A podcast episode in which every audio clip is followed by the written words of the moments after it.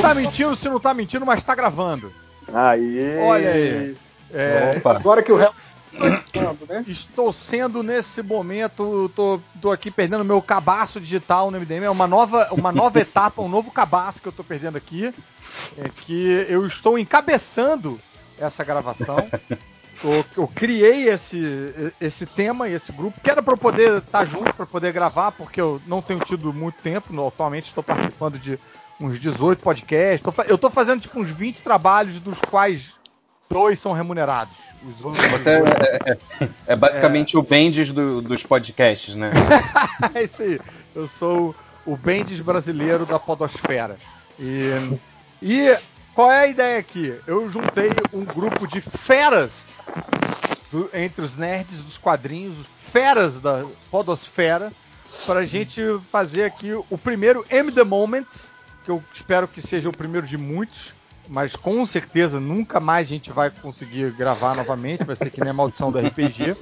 E a ideia aqui é a gente fazer uma rodada, vai ser rápido, não vai ser aquele esquema é, MDM de gravação de 14 horas, até porque eu tenho mais outros oito podcasts para gravar hoje. E a gente vai fazer uma rodada, cada um vai relembrar aí um momento marcante quando quando tava lendo gibi, um, aquele momento aquele aquele quadrinho que fez você abaixar o gibi e ficar meio que olhando para a parede, sabe? Tipo um tempo antes de você virar a página. Ou que você ficou viajando ali com a página aberta, mó tempão, e já tinha acabado os balões todos para ler e tal, mas você ficou ali viajando. É para falar desses momentos nos quadrinhos que, que é, mexeram com a nossa cabeça. E aqui comigo eu tenho, eu tenho um time de especialistas na área. Nós temos aqui um profissional da área, temos mais de um profissional um deles bom e o outro nem tanto, não vou dizer qual é qual. vou começar aqui com o meu grande amigo Camilo Solano, que está aqui presente. Fala aí, Camilo. Olá, olá, olha só, hein? será que o primeiro é o bom ou o primeiro é o ruim, cara? Agora estamos na briga aí, vamos ver quem que é o próximo. Não saberemos, vamos passar para o ruim agora, que é Léo Finock. Léo Finock. Além de eu faço desenho animado e o Camilo só desenha parado. É, não, Aí, eu, eu ganhei. O Léo Finock é o, o ruim que nem naquela piada do, da, da rinha de galo, dos mineiros, né? Tipo, o cara fala, pô, me diz um galo bom pra apostar. Eu quero, pô, qual é o galo bom? Qual é o galo bom? Quero saber qual é o galo bom no, na briga. O cara fala, ah, o bom é esse aqui. Aí o cara aposta nele, aí o galo é estraçalhado pelo outro galo. Pô, tu não falou que aquele galo era bom? Então, o bom é esse, Marvada é que é o outro. bom demais, cara. Bom demais, mano. Mas ó, o Léo. Quem, que é o, quem é, que é o contador de piada bom dessa chamada? Então, daqui a pouco a gente vai ver essa, essa piada aí é, num não, quadrinho não, não. Do, da vida de São Manuel aí, porque tudo, tudo que eu falo a gente descobre que, na verdade, o, o Caruso a... copia tudo que copiou que aconteceu em São Manuel. É verdade é. essa, cara. Real volta, é... e meia, volta e meia eu conto uma piada aqui e, e aí o pai do, do Camilo não, fala, não tipo, é isso não, não, cara. Isso aconteceu, Pô. na verdade, com... Enfim. Não, você tá, você tá dando spoiler, você tá dando spoiler do... Não, eu tá não tava spoiler. dando nada, você que não. tá dando, você que não, falou você, agora que é spoiler. Você tá dando spoiler do meu próximo gibi aí. Então Opa, que isso, vamos, cara. Vamos falar de cidade pequenina. Eu, eu nem sabia, cara. Eu, Quer eu dizer então que vai sair quadrinho novo pela Image Comics com Camilo Solano. Aí, ó, o Léo é. é meu pai, é verdade, bem colocado, bem, um bom, bom adendo aí. Ah. Nós temos também um, um, o estagiário efetivado Nazik, que tá aqui. É, tá. efetivado por quem? É, por tempo de serviço. É porque não podia renovar mais o contrato de estágio, tiveram que assinar uma ele é, ele é o estagiário sênior do MDM. Na verdade, concursado, né? Concursado. Olha aí, que, enfim, alguém, alguém tem que trazer os momentos ruins, né, para lembrar aí, para falar tipo de como ficou impactado com Carnificina Total, como ficou impactado com a capa cromada Vai de X-Men Apocalipse. Não posso ir a capa cromada que eu me amarro. É. Então é o seguinte, ó, como eu tô trabalhando, eu tenho que sair antes do, da minha chefe vir aqui descobrir que eu tô trabalhando e me exonerar, e descobrir que eu tô gravando podcast, eu vou falar. Eu até botei a imagem aqui, é aquela hora que o super-homem tá desgraçado lá na, na, naquela HQ Paz da Terra, do Paul Dini, que depois de tomar várias vezes na cabeça tentando acabar com a fome no mundo, ele termina lá né, no meio do estilhaço do deserto, tudo destruído, e ele falhou. viu, Camilo? Foda, spoiler, spoiler é isso aí. Ele já deu- na apresentação dele, já deu lá o, Aí. o momento dele. Vai ser o Já vou sair mais rápido, né, cara? Não precisa mais ler essa Ah, história. e, e ele tem que ele tem que sair porque se a madre superiora pega ele, né? Ele tá gravando dentro da igreja, claramente. Então, sabe que a chefe dele tem conchavo com o homem lá de cima. Adeus. Adeus pra vocês. Amém. Continuando a nossa rodada de apresentação, tenho aqui o meu colega de podcast e Opa. também colega de gravação no, no- na Caverna do Caruso, os Três Elementos, no Estranhamente, no Multishow, no De Cara Limpa, no Multishow também. Escreveu comigo o Vai Cola, mas a gente também não quer relembrar essas coisas. E agora tá, tá comigo lá no Alerta Spoiler, no G-Show, Jair Farias. E aí, galera? Muito obrigado pelo chamado aqui. Eu li um quadrinho muito bom, é, temporal. Gostei muito. Queria ressaltar aqui. Obrigado, muito obrigado. Coincidência, cara. Estamos Parabéns. Pô, muito obrigado, cara. Olha só, hein? Já começou bem, hein? Pra mim já tá Obrigado. feito esse podcast aqui. Pra mim, pra mim já Já ganhou. não precisa de mais nada, viu? Tô muito ah, feliz de mas a estar gente aqui. precisa de mais um participante que é ninguém menos que Cadu Castro. Opa, da coluna uhul. Rebobinando, A, a coluna mais bem escrita da Caverna do Caruso. Eu digo isso Opa, obrigado, porque eu obrigado. escrevo também na Caverna do Caruso. E, e eu morro de inveja de cada linha digitada pelo Cadu Castro. Obrigado, obrigado. Mas é só porque ela é muito mais longa do que qualquer outra coluna da, da, da Caverna do Caruso. Mas lembro o, quando- o Cadu escreve muito engraçado, cara. Quando eu leio ele falando, porra, queria escrever assim, mas não consigo. Pô, bacana. Obrigado. Mas estamos aí agora com o quadrinho Cheirando a Mofa aqui do lado, só pra gente falar exatamente o que que explodiu nossa cabeça quando, quando eu tava lendo, quando era mais novinho. É, pode Ô, Caruso, eu acho legal também falar, né, que vai estar spoilers, né? Não vai ter jeito, né, cara? Esse Não vai ah, ter não jeito. tem jeito, mas... Todos É, vão ser spoilers, né? Vai ser tudo spoiler. Os momentos Como, todos. como eu vou ser- falar de uma coisa bem mais antiga, assim, provavelmente, né? Então, Não, mas vai é- ser é, spoiler. Tem uma meninada que não leu. ainda assim, funciona. Sim, sim. É. Ah, então tá bom. Então tá de boa. Tem uma, tem uma molecada que acha que a identidade secreta do Homem-Aranha é Tom Holland. Olha que eu não duvido. Quando que todo mundo sabe que é Tobey Maguire, né, cara? É, pois é, sim. Andrew é o- Garfield ninguém acha que é, né? Que Não, que. Não, não, não. Não. Esse é clone. É clone. Ben Riley, né? É, é o, é o clone que deu defeito ali porque ficou comprido na chaminé. Ele ficou ali na- decantando na chaminé. Aí saiu daquele jeito. Mas vamos começar essa rodada então. Eu vou puxar aqui pra dar a vibe do momento. Um, um quadrinho que eu uso sempre pra dar, inclusive, o exemplo dessa sensação. Eu acho que os meus colegas todos devem ter lido. Não sei se eles pararam no mesmo quadrinho que eu. É aquele Identidade Secreta do Kurt Busiek, que é um quadrinho do Super-Homem Ah, legal. que é uma é uma é uma terra paralela, não é a terra clássica lá da DC, né, que que tem os super-heróis todos, é uma é a nossa terra, né? Ninguém tem superpoder. E aí por um acaso tem um, um sujeito que é, veio de uma família Kent e os pais acharam engraçado dar o nome dele de Clark.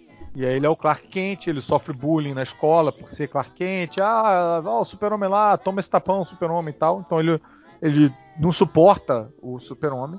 E quis o destino que ele se apaixonasse por uma moça chamada Lois Lane. Não, Lois Lane não, Lois. Não sei se tem Lane. E aí, enfim, é, ele, ele meio que vive essa, essa, essa piada na pele. Mas o que acontece é que, do nada, sem explicação nenhuma, ele ganha superpoderes. Esse quadrinho foi reeditado pela, pela Panini em, em capa dura, saiu aqui em minissérie, avulsa e tal. Também foi encadernado naquelas encadernados de capa mole que você encontra por R$ 3,50 no sebo. Ninguém quer saber mais desse capa mole. É umas capinhas brancas, assim, que tem só. Isso, isso. Ah, eu lembro que eu li isso, é legal Ah, pra caramba. A arte do Stuart Immonen. Porra, é A capinha branca com uma, tipo, sempre uma faixa de arte assim no meio e tal, e um desenho que, que sangra ali a, a faixa de arte e tal. Sim. E, e, é, e é meio isso assim, não tem explicação pra ele ganhar superpoder, não tem nada disso, só tem. Só, a, a, a história toda ganha um chance a mais porque é, o Kurt Busiek ele retrata bem o nosso, o nosso mundo. Então, quando você lê alguém ganhando poderes nesse no mundo real, as coisas ganham um sabor diferente. E aí chega no, no meu M The Moment, que é o momento em que ele voa pela primeira vez. tem uma página dupla, Stuart Timonen, pô, desenhou bem pra caramba, você vê a, a, a rua do cara lá embaixo, a cidadezinha e tal. E quando eu li esse gibi, eu já tava já meio, meio cascudo de gibi, entendeu? Eu já tinha visto uma porrada de, de super-herói voando, explodindo, morrendo, voltando, sendo clonado e tal. Mas aquela página dupla, eu acho que pela levada realista da história e pela e pela é, e pela arte do Stuart Immonen, cara, me fez pela primeira vez em muito tempo me sentir voando junto, sabe? Então eu fiquei um tempo naquela página aberta ali, lembrando como era e imaginar como seria voar. Porque quando a gente Nossa. lia os gibis pela primeira vez, né, a gente sempre imagina, porra, eu sonhava ter os poderes do Homem-Aranha, já sonhei ter o, o, sei lá, os poderes do Demolidor e tal, sonhei mesmo, né, tipo de, de ter um sonho em que eu, eu saía pela janela pulando os telhados e tal. E, mas aí uma hora você lê tanta coisa que isso passa. Fica prazer. Vi... Né? é, e você passa a sonhar em pagar boletos, essas coisas. E, e, aí eu me vi naquele momento, tipo, pô, relembrando aquela sensação de moleque, de ficar meio embasbacado com o gibi. O, o Nasik, que tá aí tentando evitar de tomar esporro da, da chefe dele, tá aí mandando no chat, falando tipo, que esse é um grande momento. E falando que esse Clark Kent depois ia virar o Superboy Prime e dar socos na realidade. Não é o mesmo cara, não é possível. Não estraga minha infância, o Não é o mesmo Superboy. É... Quantas edições teve essa, essa série, Caruso? Eu lembro são... que eu não li tudo, cara. Eu acho que são quatro. São quatro ou cinco? São quatro. São, são quatro, quatro, edições. Ah, e... Mas saiu encadernado aqui há pouco tempo, né? Então, ele saiu, ele saiu avulso, né, no formato americano, tipo, americano mesmo, sem mix, sem extra nem nada, tipo, aquelas 24 páginas lá por edição. Uhum. E aí uhum. depois encadernaram num, talvez num daqueles, aquele formato que era tipo meio DC especial, sabe? Tipo que é, é, é, com capa mole e papel jornal.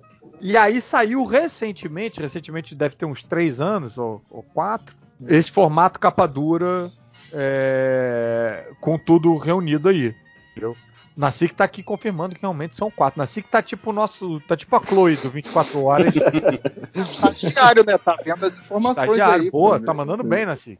Boa, tá mandando bem. Vou, vou, vou falar com os chefes aí pra. Dia não é... que ele vai querer te hein? Cuidado. Mas esse lance de ter o um nome igual aí é uma boa, uma boa ideia, que é uma, uma, coisa que acontece muito frequente, assim, né? Tem, tem aquele, no parque, no Arrested Development, tem o cara lá, o George Michael, também é sempre uma, um sofrimento, assim. Eu lembro que uma vez um cara começou a me seguir no, no Instagram, que o nome dele é um, um menino, assim, chamado Eduardo Cunha. Eu falei, nossa, esse menino deve sofrer muito, assim, pela, pelo sobrenome e tal. Uma boa temática, eu tinha, nunca tinha pensado nisso. Será que foi daí que saiu a ideia dele de pirar nessa... Na, no roteiro e tal, mano? Cara, pois é, não sei. É, engra... é, é, engraçado porque assim, ele usa isso como um subterfúgio inicial e tal, e.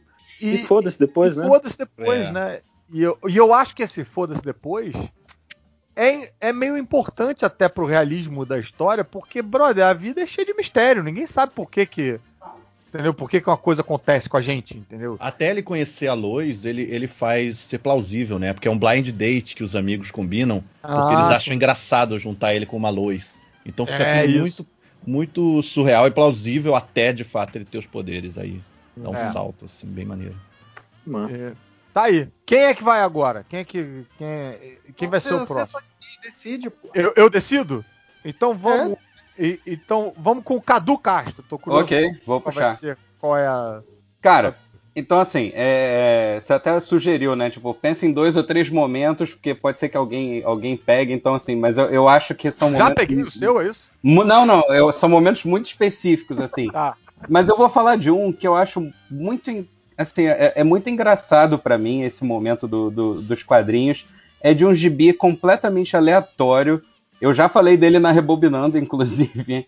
É, foi Homem-Aranha Homem 82 né? O que é. Homem-Aranha é da Abril, 82. Da Abril, 82 da Abril. Não, da Abril, da Abril. E é um, é um, é um episódio, é, um, é uma história onde ele compra um chapéu ah, muito pra bom. Tia May. E, e aí ele tem que levar esse chapéu de aniversário para ela, né? Só que assim, tipo, ele não consegue passar em casa para deixar o presente em casa e entregar depois, então ele tem que ir balançando de teia até a, a, a até o Queens, né?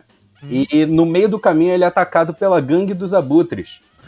Ah, E aí são quatro caras vestidos de, de, de abutre e atacando ele na frente da torre do rei do crime, não sei o que, assim, tipo, tem toda um- uma historinha assim por trás, mas o que eu fiquei chocado nessa história é, é o momento em que ele começa a lutar com os caras com uma mão só, né? Ele tá com um chapéuzinho dentro de uma caixa e ele lutando com uma mão só, os malucos cuspindo zarabatana nele, e eu, eu- hoje em dia eu fico pensando que é o, é o a arma mais inútil para um cara que tá voando no meio do céu, uma zarabatana.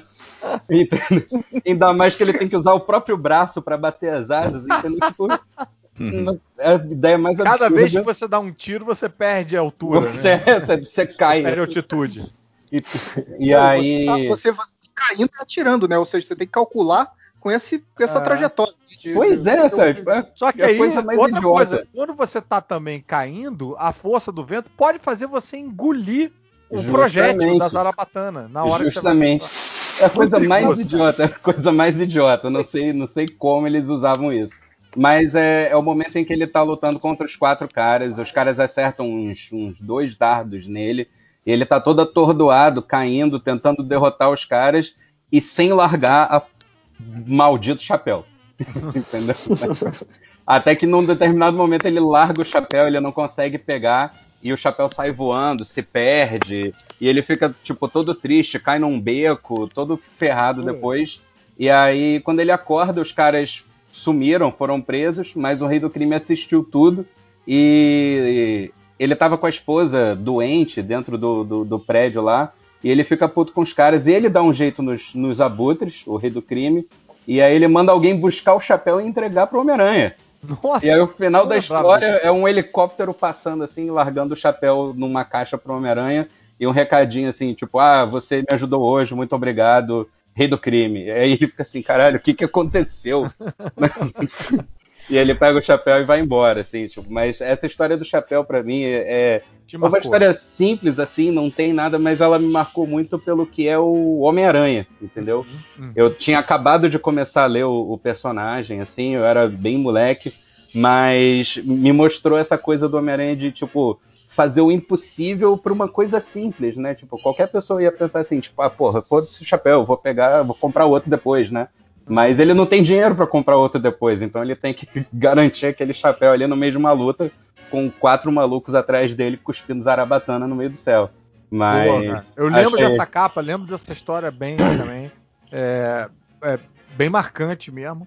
E fico impressionado de você não ter se emocionado com a morte da Gwen Stacy, mas com a queda do chapéu. é porque eu não li, eu li a morte da Gwen Stacy depois. Ah, tá. Eu peguei a morte da, da, da, da, da Gwen Stacy Depois, da morte dela, do chapéu. depois dela ter voltado como um clone. Eu nem sabia quem ela era antes. E ela já voltou, cara. E ela já tinha voltado. Eu falei assim, então tá bom, beleza. Mas doido, né, cara? Tia May andando por aí com um chapéu financiado pelo crime. Justamente. Quando a história começou, que um o Peter Parker comprou um chapéu pra entregar pra Tia May, eu pensei, cara, não vai ter como isso ficar bom no final. mas até rolou. É, Mas é, a famosa justamente. sorte dos Parker. Exatamente. Não, Mas e, o essa- ato, e o, o ato do rei do crime de fazer isso é de tirar o chapéu, né? Porque também.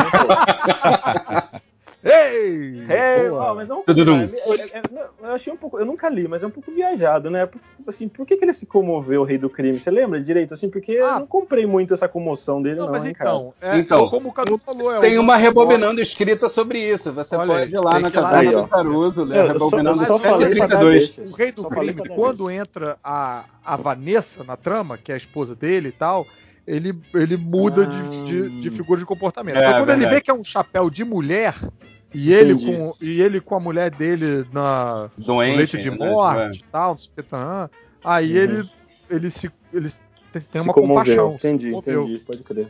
Ou o fato dele ser careca também, pode ser que seja isso. Pode ser.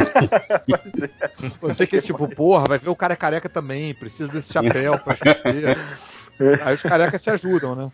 É, entendi. Beleza, então vamos lá agora com o Léo Finock. Nossa, Opa. quero ver. Eu, então, mantendo aqui minha tradição de falar sobre esse maravilhoso, essa maravilhosa saga nos podcasts quadrinhos do MDM, eu vou falar de um momento da Era do Apocalipse, que é muito bom. Eita! Oh, Opa, Nasci que vai até pedir licença pra chefe e vai entrar nessa. Cara, não, eu tô, eu tô aqui pra ver o que, que esse cara vai falar aí, meu Deus do céu. É um momento marcante, meu amigo. Você foi marcado pelo Rochac fazendo sei lá o que contigo. Eu vou falar aqui agora. É, ninguém falou que era pra ser um momento marcante bom, né? Pô, isso é uma bosta. né? Marcou É é ruim demais. Tá aí. Então, o primeiro momento é esse aqui. Depois eu falo outro que é outra coisa. Mas então, no- na Era do Apocalipse, o que acontece é que o, o- teve uma birutice, o Legião mata o, o Xavier em vez de matar o Magneto e o Apocalipse toma conta do, do mundo, né? Quem então, nunca, né? Quem nunca? É, Volta no passado normal. pra matar o inimigo e acaba matando o pai. o próprio pai, exato. Normal, quem nunca fez isso? E aí o, eles descobrem que tá tudo errado e resolvem. O X-Men descobrem que tá tudo errado e resolvem voltar ao normal. E cada equipe lá de X-Men, não sei o que, X-Factor, não lembro mais o nome. Isso, Cada um já, sai numa isso já dentro da era do apocalipse ou isso ainda Não. antes, da, antes da, do, do cristal tomar conta? Não, na era do Apocalipse. Eles, Tá. Cada um sai numa missão pra pegar. Um, inclusive, foi pegar o cristal, o outro tinha que salvar a magia. Não sei o que, cada um tinha que fazer uma coisa, né? O que eu vou falar é do. Que, da, da, da revistinha que é o Uncanny X-Men, que virou Astonishing X-Men. É, cada uma Isso. muda um pouco de nome, né? Os o- quatro meses de Era do Apocalipse. O, o, aquele. É, caralho, brother. Qual era uma equipe que tinha o míssel, aquela mulher que descascava, jubileu? Cara, o Geração X. Geração Não. X, mas que mudava de nome, né? Ele virava. Ah, é, putz, aí eu não ele virava Ge- Generation Eu Next. Antes era Generation. Generation X e aí virava um Generation Exato. Next. Uma coisa assim. míssil não era dessa equipe. A irmã dele que era, Paige Guthrie. O míssil era da Isso, X-Force. É, tem razão. Tem Ah, razão. é verdade. Era, era a, a menina que descascava, o, o epiderme, o Não, é só, câmara, Era Nerme. derme. só 10. Isso. O câmara- Aquela mulher que E não nem- falava e de repente fala e todo mundo fica bolado. É, M. M. Não, a Amy, ela também, mas é uma bagunça. né? Elas são irmãs e são a mesma pessoa. É, Ah, é Jubileu, é uma- e desenhado pelo Chris Bacala, era bom pra caralho. Isso era muito bom. demais, mas não é desse que eu tô falando agora. Tá. não. Hum. Então, aí nós estamos de X-Men, número 3, eles vão invadir a fábrica do, do Holocausto lá, que é um, um Aham. vilão da Apocalipse. Não lembro o que, que eles vão fazer. Eu sei que dá um ruim, dá ruim de tudo, tá todo mundo apanhando. O Morpho se transforma no Holocausto para enganar os soldados e conseguir salvar o, o moleque lá que eu esqueci o nome, que era o cachorro de estimação do, do Tigre Dente de Sim. Sabre. Tigre Selvagem. Sabre, é isso. É o Selvagem. Tigre Dente de Sabre, de onde saiu isso? O do Dente de Sabre. Aí a última página é a Blink chegando e vendo o Dente de Sabre pendurado naquela corrente que ele usava para de, de selvagem. Que a cinta, né? Com sombra, a, a costela toda de fora, de sangue escorrendo. E eu fiquei, caraca, maluco, que sinistro. Era adolescente, né? Que sinistro isso, maluco! Não, fiquei muito bolado. Eu tava gostando muito daquele, daquele gibi, né? Aham. dos personagens. Tinha gostado Tá muito sabe? dentro Antes ele tava. história. É, não, eu falei, porra, caraca, mataram o maluco, como que pode isso? Eu até esqueci do fator de cura de tão chocado que eu fiquei com a, com a situação, sabe? Eu falei, meu Deus, não. Que eu tristeza. cara, é- essa era uma época que o dólar tava tipo um pra um ou, ou dois pra um. É, é, e Exato.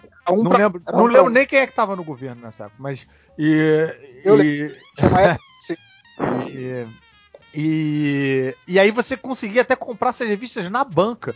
Eu me lembro muito dessas capas, era Joe Madureira desenhando, era tipo, caralho, era era- muito foda, era tudo muito massa velho, tudo muito. tu- os visuais eram todos maneiríssimos.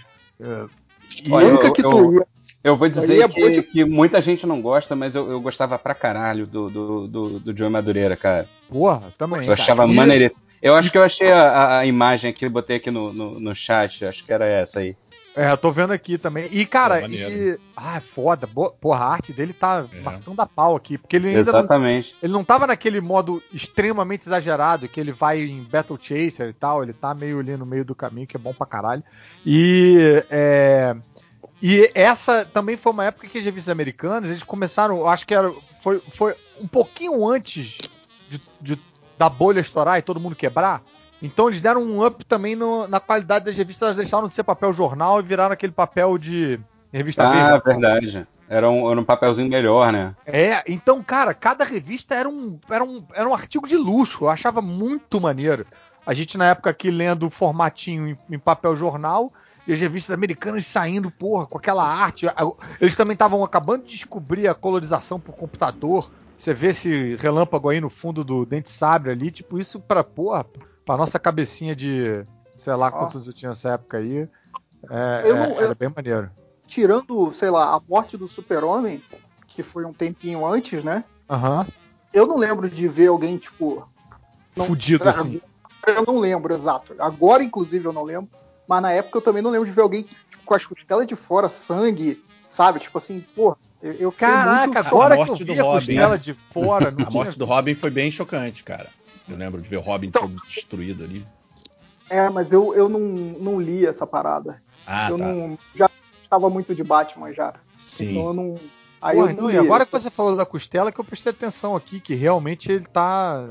Ele tá vazado, é. né? Não tá. É, pode é. crer. O céu do Inclusive, lado. isso choca até hoje, sacou? Porque eu li o Invencível todo e ele agora pra caramba. Eu vou assistir o desenho animado. Vocês já viram o primeiro episódio, né? Posso falar? Pode. Já eu não vi, mas pode falar. Do primeiro episódio que tem o um lance lá do, do final lá com os guardiões. Meu irmão, toda. Caraca, não! Sabe? Tipo, É. ai meu Deus. É. Não, é- cara, eu vou Então- dizer que, porra, é, é desenho, é 2D, mas ainda assim, porra, a Mariana vendo, ela sofre, cara. Ela só. Ela volta e meia fala, ai, não quero mais ver isso, não quero mais ver isso. Mas aí depois ela, ela quer saber como é que acaba e tal. Não dá nem tempo pra você gostar daqueles personagens e você fica, meu Deus! E, não, e tem uma coisa assim que no, no quadrinho, o Invincible tem uma violência gráfica que é meio. É, é- ela, é, ela é estática e às vezes fica até quase bonito, assim, entendeu? No desenho animado tem um movimento repetido, você vê a- a- os músculos cedendo, que o osso indo pra. É, é, Tem um- é, é- é mais escroto. Tem Caramba. outro lance no quadrinho. Tem outro lance que é a diferença do quadrinho, que, que a, a, a violência vai escalonando, né? Então vai começando a sair mais sangue, mais sangue, mais sangue, uh, até que começa a destruição total do- do- dos organismos dos, dos heróis, né? Ou dos vilões, né? Ah, pulmão vazando, pelo- pelo- É. passando para o corpo inteiro. Não, não chega direto destruindo o crânio, né? Sabe? É bem. É, e eu acho que o movimento e o som também faz você sentir o impacto mais do que quando você tá lendo. É, mas uma coisa que dá impacto nesse episódio aí, cara, Hum. é que ele, ele- o episódio todo é tranquilo. Ele tipo, tu assiste ele todo, porque isso é tipo na, na cena pós-créditos, assim, né? Que acontece. E tu assiste ele todo, parece um. Tu assistindo um episódio, tem uma vibe muito Liga da Justiça sem limites, assim, né? Aham. Ah, os heróis ali, eles vão lutando contra os gêmeos ali, tipo, fazendo aquela contenção de danos até salvar todo mundo, aí eles vão lutar, né? Tipo, se sacrificam, apanham, aí depois eles vão lá e lutam. E tu olha, puta, cara, é assim que tem que ser, né? Que massa um desenho que ele não conhece, mas dá um negócio legal de super-heróis, bonito, né? É assim que tem que ser, massa pra caramba, pô, vai ter muita Liga da Justiça. E aí acaba o bagulho, né? Meio de soco e vai pra esse gore desgraçado, sem explicação, assim, né? É, Meu Deus do céu. impactante. Até o porquê, tu fica pedindo o bagulho horrível e quem tá vendo fica assim, meu Deus, por que isso? Tipo, o que tá acontecendo, né? É mais É. demais, é. É impactante pra caramba no desenho, mano. Mas esse gore aí, eu vi o, eu vi o Algures reclamando no, no Twitter aí, falando que é muito um, um, um tesão, uma coisa meio, como chama esses é, porn gore, como é que chama? Como é, qual que é o termo de, da galera ficar curtindo essa, é só gore por gore, assim, eu não Sei, assisti, eu não assisti esse não primeiro conheço. episódio. esse Então, essa, termo, não. esse Invincible aí, é, ele é assim? Tipo, ou ele tem uma não, razão? assim? ele tem, tem- Não, quer dizer, veja bem, ele tem uma razão. Dava pra ser um terço do tempo? Dava. É, Mas assim, tem uma função dentro da história, entendeu? Aquilo ali. Uhum.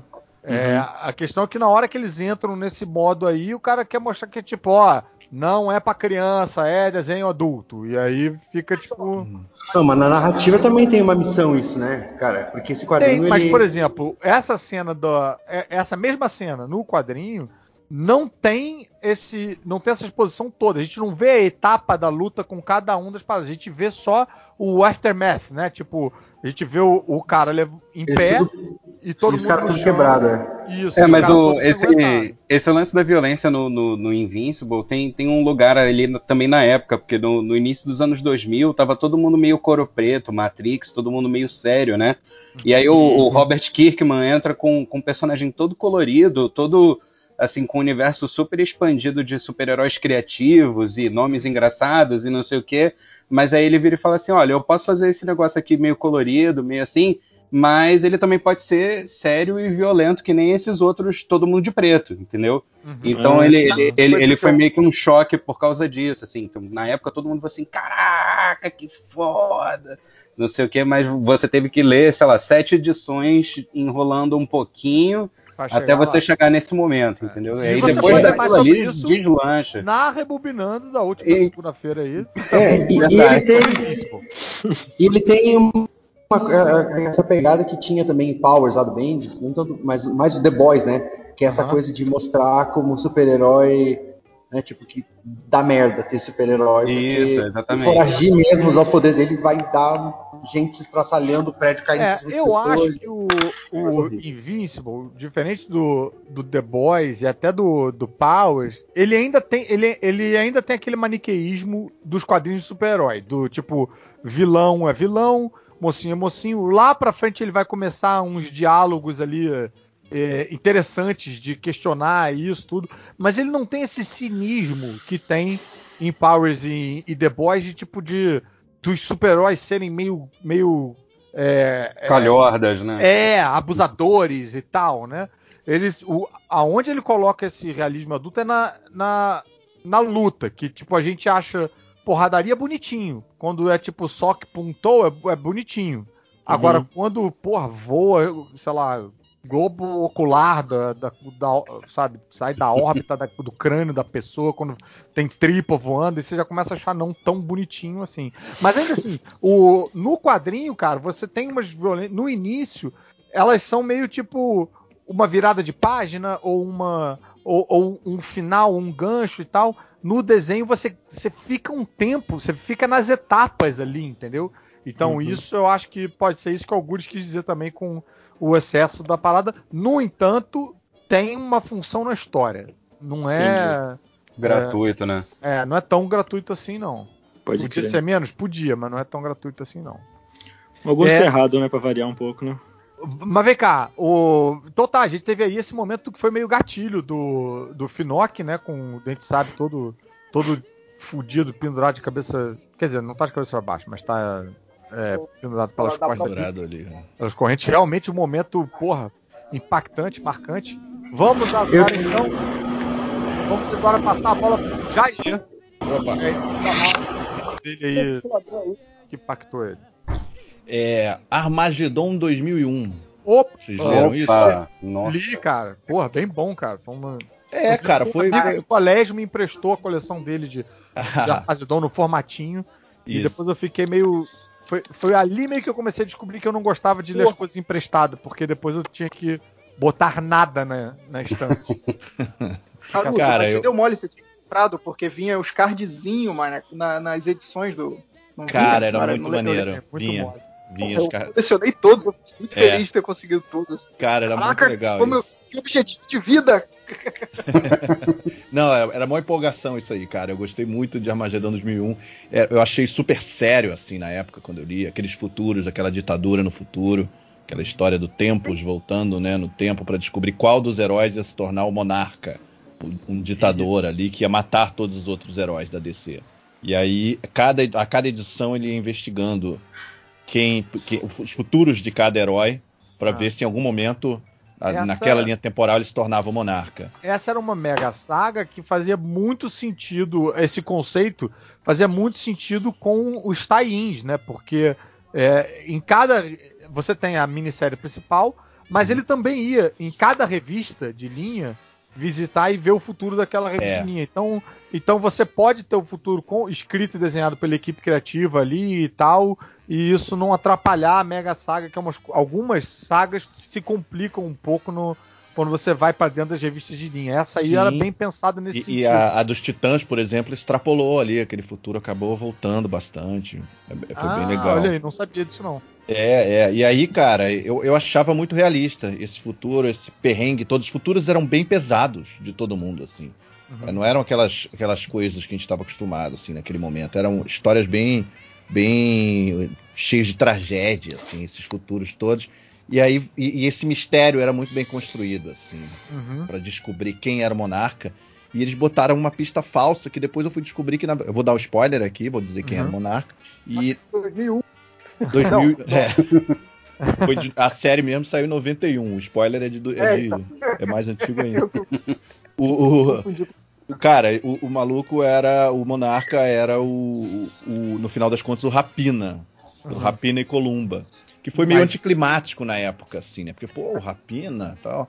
Não, e, Mas- até, e até porque eles vão no futuro Que é um personagem dele, bosta, né? É, e, o, e o futuro dele, ele, ele continua herói. É um dos únicos que, tipo, que não tem Sim. uma parada dessa, que o futuro dele, tipo, ele tá de boa. Ele tem É, álibi. Tem, Tem tem, um- álibi. tem, tem Pois é, é, e aí, na verdade, depois eu descobri que eles tiveram que mudar, porque vazou a informação de que seria o Capitão Átomo.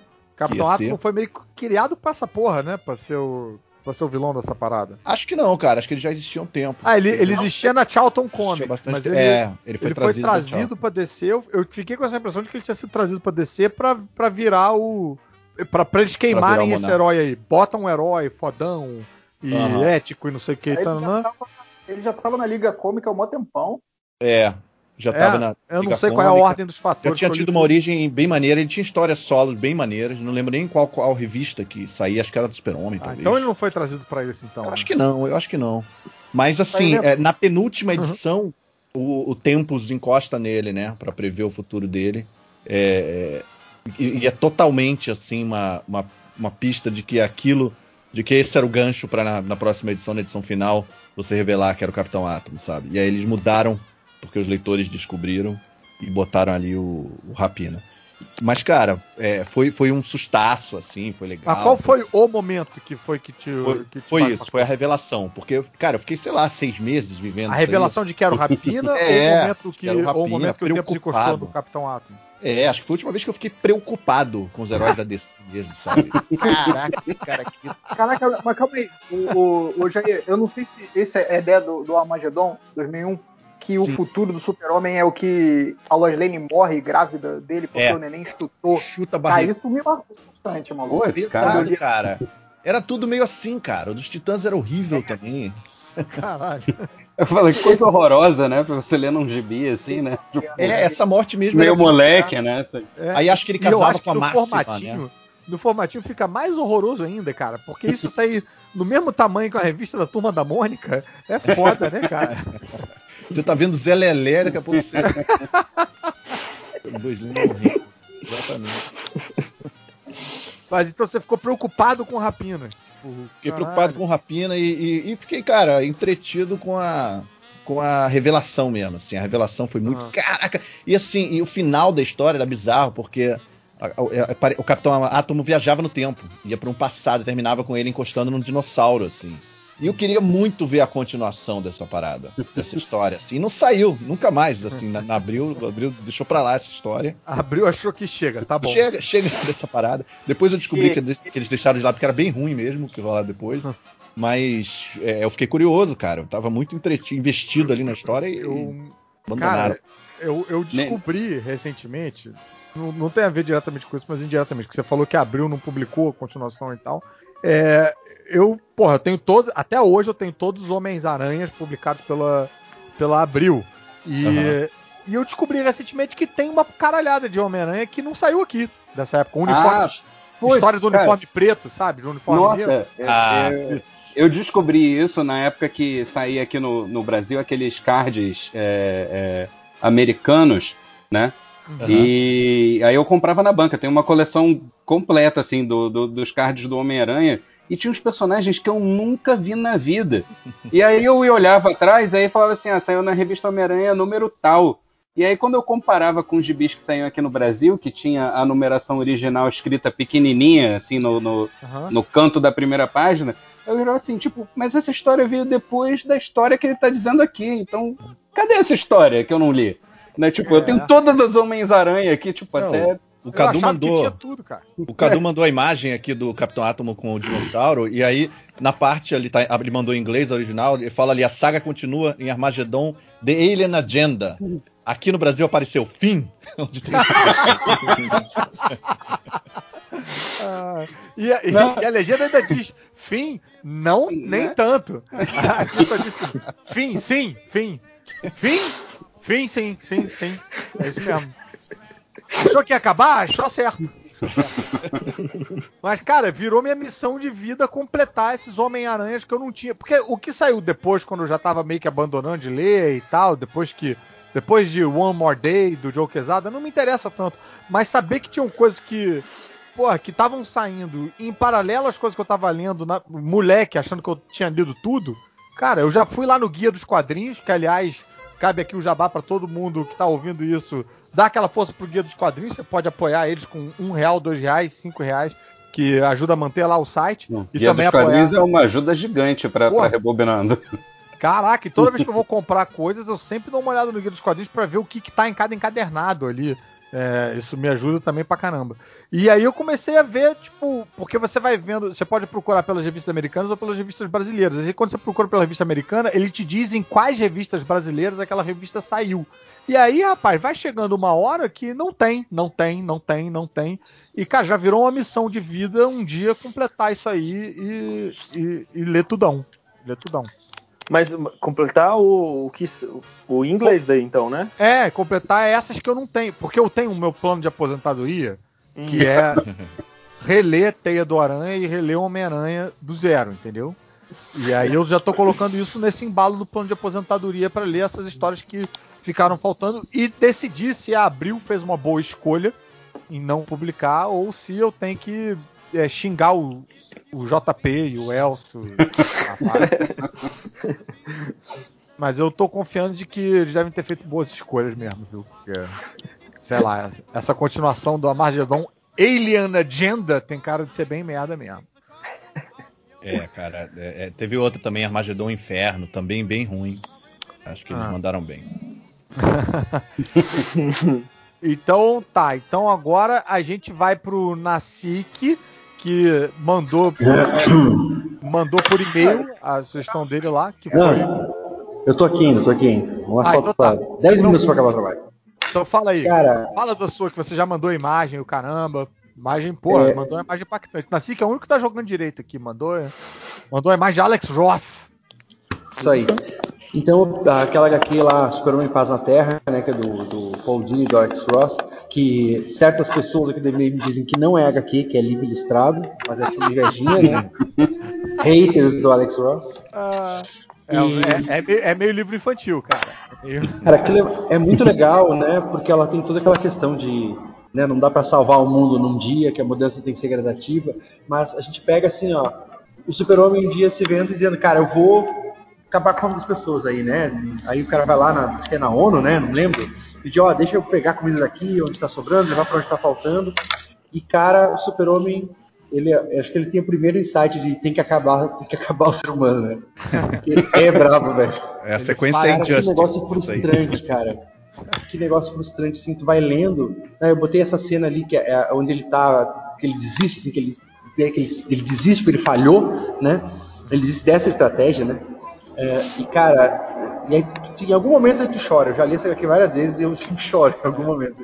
E tu vai te cansando daquilo. Eu digo, não, os caras são muito não pode ser verdade. E aí os caras do míssil, os caras ameaçam matar as pessoas se as pessoas levar a comida que ele, tá, que ele leva. Então, tipo, tem, tem, várias situações onde tu vê que o super-homem fica impotente, ele não pode fazer nada da maneira correta, né? Uhum. Ele vem pro Brasil, né, cara? É, tem aquela cena ele chegando lá no Cristo Redentor, ele, é. é lindo demais, aquilo é emocionante, né? E... Então, cara, aquilo é ali bizarro, né? é suco de super-homem, né, cara? Pra mim, super-homem é aquilo ali. E essa aqui, ela me marca tanto que eu sempre me lembro dela. Sempre que eu vejo um super-homem, desgraçado Zack Snyder fazendo merda, eu me lembro, é, meu Deus, gente, que vergonha, que, que desgraça. Essa aqui, pra mim, é suco do super-homem apesar de não ser HQ. Não, e, é, e, e, é interessante porque ela também é, ela ela tapa um, um, certo buraco aí, né? Que o tempo todo a gente fica lendo as revistinhas do, de super-herói, em, em particular do super-homem, ele tá sempre lutando contra um monstro gigante, e lutando contra o Mix e Plitix e tal, essa porra toda. Mas a gente sempre se perguntava, porra, por que, que ele não resolve a questão da fome? Por que, é. que ele não. E aí que ele aí nessa que ele mostra que, cara, ele tentou, não rolou, agora foda-se, agora eu vou ficar tapando vulcão, que é, que é o que dá pra eu fazer. E, e a abordagem é. é. legal, né? Ele mostra Ah. que não é. O problema não é a escassez de comida, né? É distribuição. Aí ele vai tentar resolver isso, né? Isso. É, a- E a, a gente conclu- vê que todos os maiores poderes do mundo não adiantam nada se você não tem um curso básico de administração, se você não tem um, um MBA aí. Aí ele conclui que o problema é o capitalismo. E aí a gente vai pro, pro O- Entra e o. Red Sun. É. É, e, Mas cara, já que. e- e, impacta bastante essa imagem com a arte do Alex Ross, que é bem realista, né? Você vê o, É. o, o maluco ajoelhado ali e tal, realmente é, é- é toda feita. Cada página é um impacto nessa revista, mas esse É. quadrinho que você marcou aí, Nasci, que é bem impactante mesmo. O que, que você ia falar? Eu, não, eu queria falar também que o. Deu um gancho da, da- do exemplo que a gente estava falando do, do Invencível, porque também é um outro HQ que foi. ahm, que é do Super-Homem também. O Super-Homem é o maior de todos, né, cara? Super-Homem é Super-Homem. É, e é do Joe Kelly, que é com o Doug Mann, que acho que é a primeira HQ que eu me lembro que tem o Lieberman desenhando também. Eu acho foda demais, cara. E é aquela do. Fala. Deixa, ele tá indo embora. É, eu vou sair. Bora. E, esse, e é aquela do. que ele luta contra o Manchester Black lá, que depois eles adaptam pra Superman contra a Elite. E Ah, também aquilo é é muito, muito chocante, boa. velho. Aquela coisa que tu vê, tá? ele faz a esse cara- lobotomia? É, que tem um muito que de, de, de- Como é que chama lá? O Reino da Manhã também, né? Essa coisa do, do super-herói. Tem que chegar e tem que bater com o pau na mesa e tal. E esses caras, né, dessa geração de heróis novos, violentos e tal. E aí quando tu vê o super-homem se virar e usar a estratégia deles contra ele, cara, e o cara arregar pra caramba, né? Que eu achei, inclusive, que tem. Acho que, se eu não me engano, na animação não tem a parte toda que ele pega e desmoraliza o Manchester Black lá e fala: É, você tá errado, olha aí, você é uma arregando e tal. Tipo, que não explica, né? Que não precisa explicar que o. Parece que o leitor de quadrinho é burro, né? E, e aí, Mas na, é na animação não tem. Ele, é, ele, ele, ele age que nem. É tipo uma resposta ao Authority, esse quadrinho, né? Sim, ele sim, age aí. como se fosse o Authority contra o Authority e O ele Authority. fala: Eu posso fazer É. isso, eu tenho esse poder, eu só escolho não fazer Sempre isso. pude. E é muito mais difícil não fazer isso todo dia do que seguir esse caminho que você faz. Ué, Essa, e- essa HQ ganhou prêmio pra caralho e tal. Foi... Sim. É, inclusive essa história aí eu acho, eu acho ela, ela muito bacana porque teve uma, uma época que soltaram uns e-mails do, do pessoal da Warner dizendo que eles não sabem como adaptar o Super-Homem para hoje em dia, né? Aham. E eu fiquei pensando, cara, essa história é perfeita para É. você adaptar o, o Super-Homem pro, pro cinema hoje em dia, entendeu? Total. Em vez de, sei lá, botar ele emborrado e deixando o ônibus de criança né, afogar no, no rio, sei lá. É, mas você vai querer que os produtores da Warner leiam gibi também? Daí? É, não, É, é demais, né? verdade. Pra aquele que o Zack Snyder saiba ler, porra. Tem muito golfe pra jogar. O cara que bota o comissário Gordon pra malhar antes de gravar. vai- E enche ele de casaco no filme, né? É. Tipo, não mostrou um músculo, né? Porra. Pegadinha do Snyder! Malhou à toa! Então, Enfim, mas a minha contribuição era sair, agora eu tenho que sair mesmo, que vão fechar a escola, eu vou ficar trancado aqui dentro. Beijo, Beleza. chegou, poder, chegou poderoso aí pra me representar. Ao- olha aí, poderoso Opa. Porco aí. Porra. Beijo, E aí? Chegou Olha. poderoso porco. É, então, ó, demos a volta. Vou dar mais um exemplo aqui, a gente passa pro porco. Então, porco chegou, porco chegou a ouvir algum exemplo ou não? Só o Nazik falando do, do, Do além. Superman contra o Authority. Tá, então É, tá. Então dizer, vou, vou eu aqui, Elite. Vou aqui para você ter um exemplo bom também. E aí é, você você segue daí. O So- Solano tá aqui, tô ouvindo você. Você tá perguntando se, eu- se você voltou, é isso? Solano? É, é que eu, é, é- é que eu falei mal de, de fazer exercícios aqui, o Fiorito já me derrubou aqui, eu acho. Mas agora eu já estou de volta. Beleza. Então, um, um momento, esse, esse meu momento é meio, é meio cagadinho, na verdade, tá? Mas. Eu não vou falar o meu momento, velho? Já deu a volta? Não, tá dando a volta agora. Não, o Camilo não falou dele Ainda ainda. não falou. Eu achei que ele tinha sido o primeiro. Desculpa, então vai, Camilo, vai você, foi mal. Beleza, então. É, o meu momento do gibi é um gibi que saiu pela Quadrinhos na, na companhia em 2012, chamado. Ah, o Caruso já leu também, acho que fez até matéria, do Wilson, da, do Daniel Klaus. Ah, sim! Uou. Foda, cara. Foda. É, eu gosto, porra, eu gosto demais desse quadrinho, é muito, muito foda. É um quadrinho que é a história de um cara. É um, um cara de meia idade aí, babaca. Basicamente é isso. É um cara muito idiota E o, o interessante é o conceito desse quadrinho também, para começar, que é uma, é, é, uma história por página. Então cada página é, é, é aleatória e cada, cada página tem um estilo de desenho diferente. É, eu Mas nunca é... Fiz. É um quadrinho que a página funciona sozinho, o quadro, mas é. também funciona com uma história ongoing.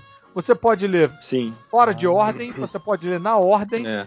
E, e, diferente, e... diferente de Marvel 1000. Marvel 80 anos.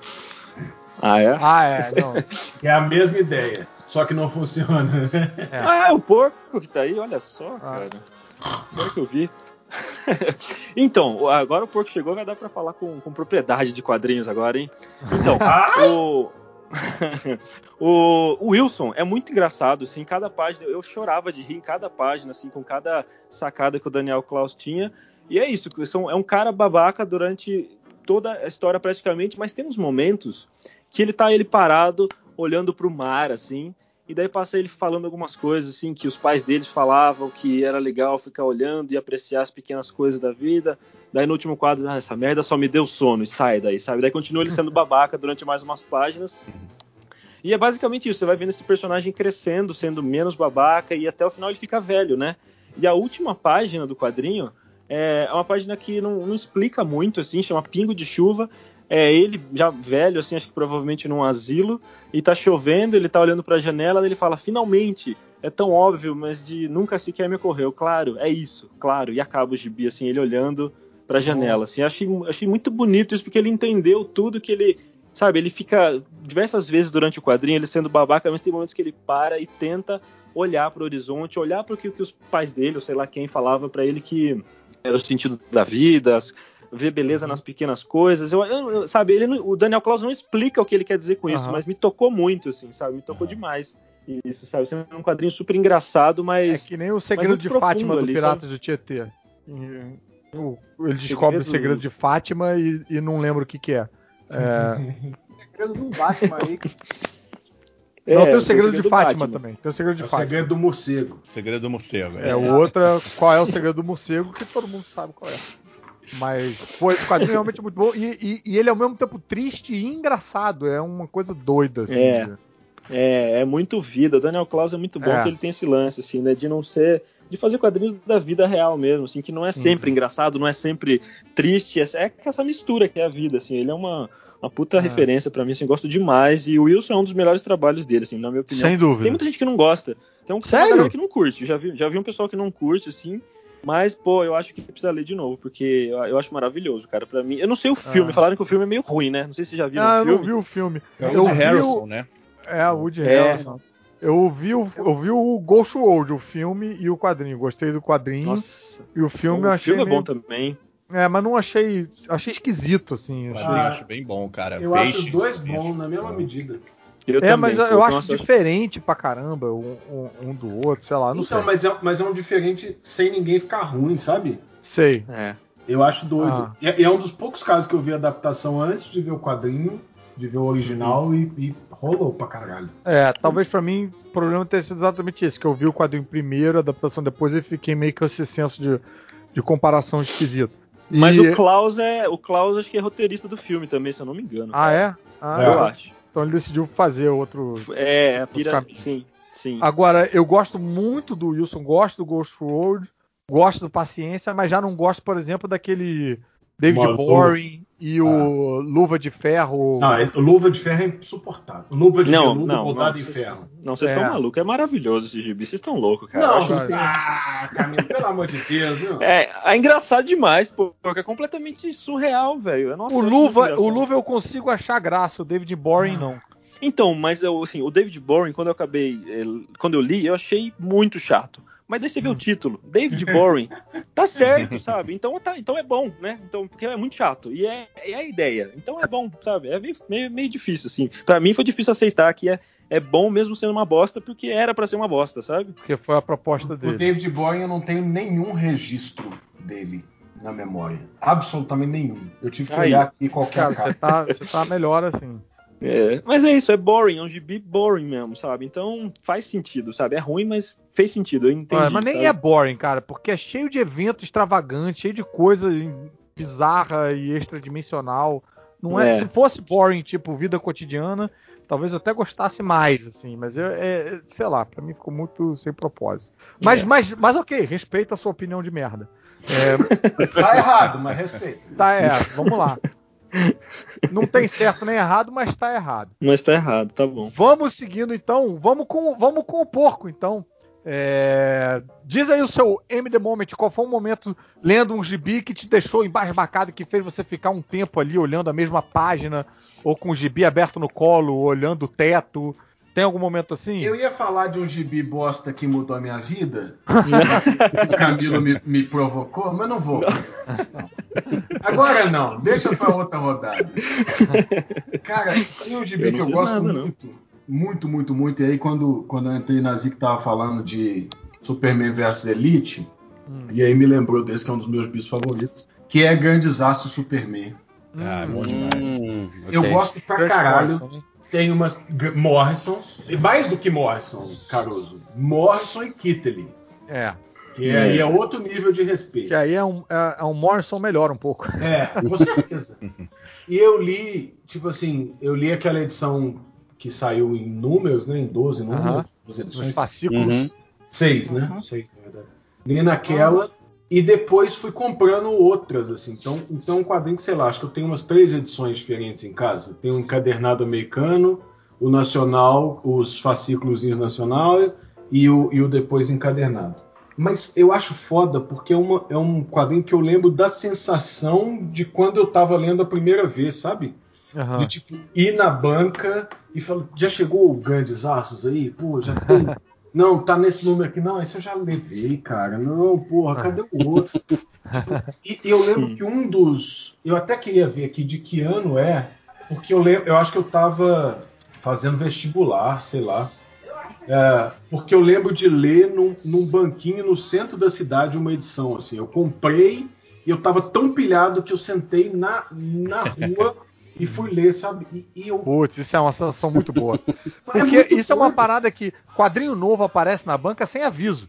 Não tem, um, não, não tem um release antes de que amanhã na banca vai estar. Não, você chega na banca e de repente ele pá! Surge na tua cara. É mágico.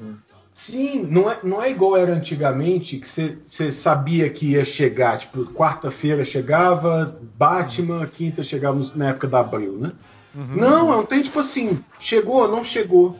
Chegou, não chegou. Eu Ah, tinha às que ir ao centro chega de numa Belo Horizonte. banca e chega na outra.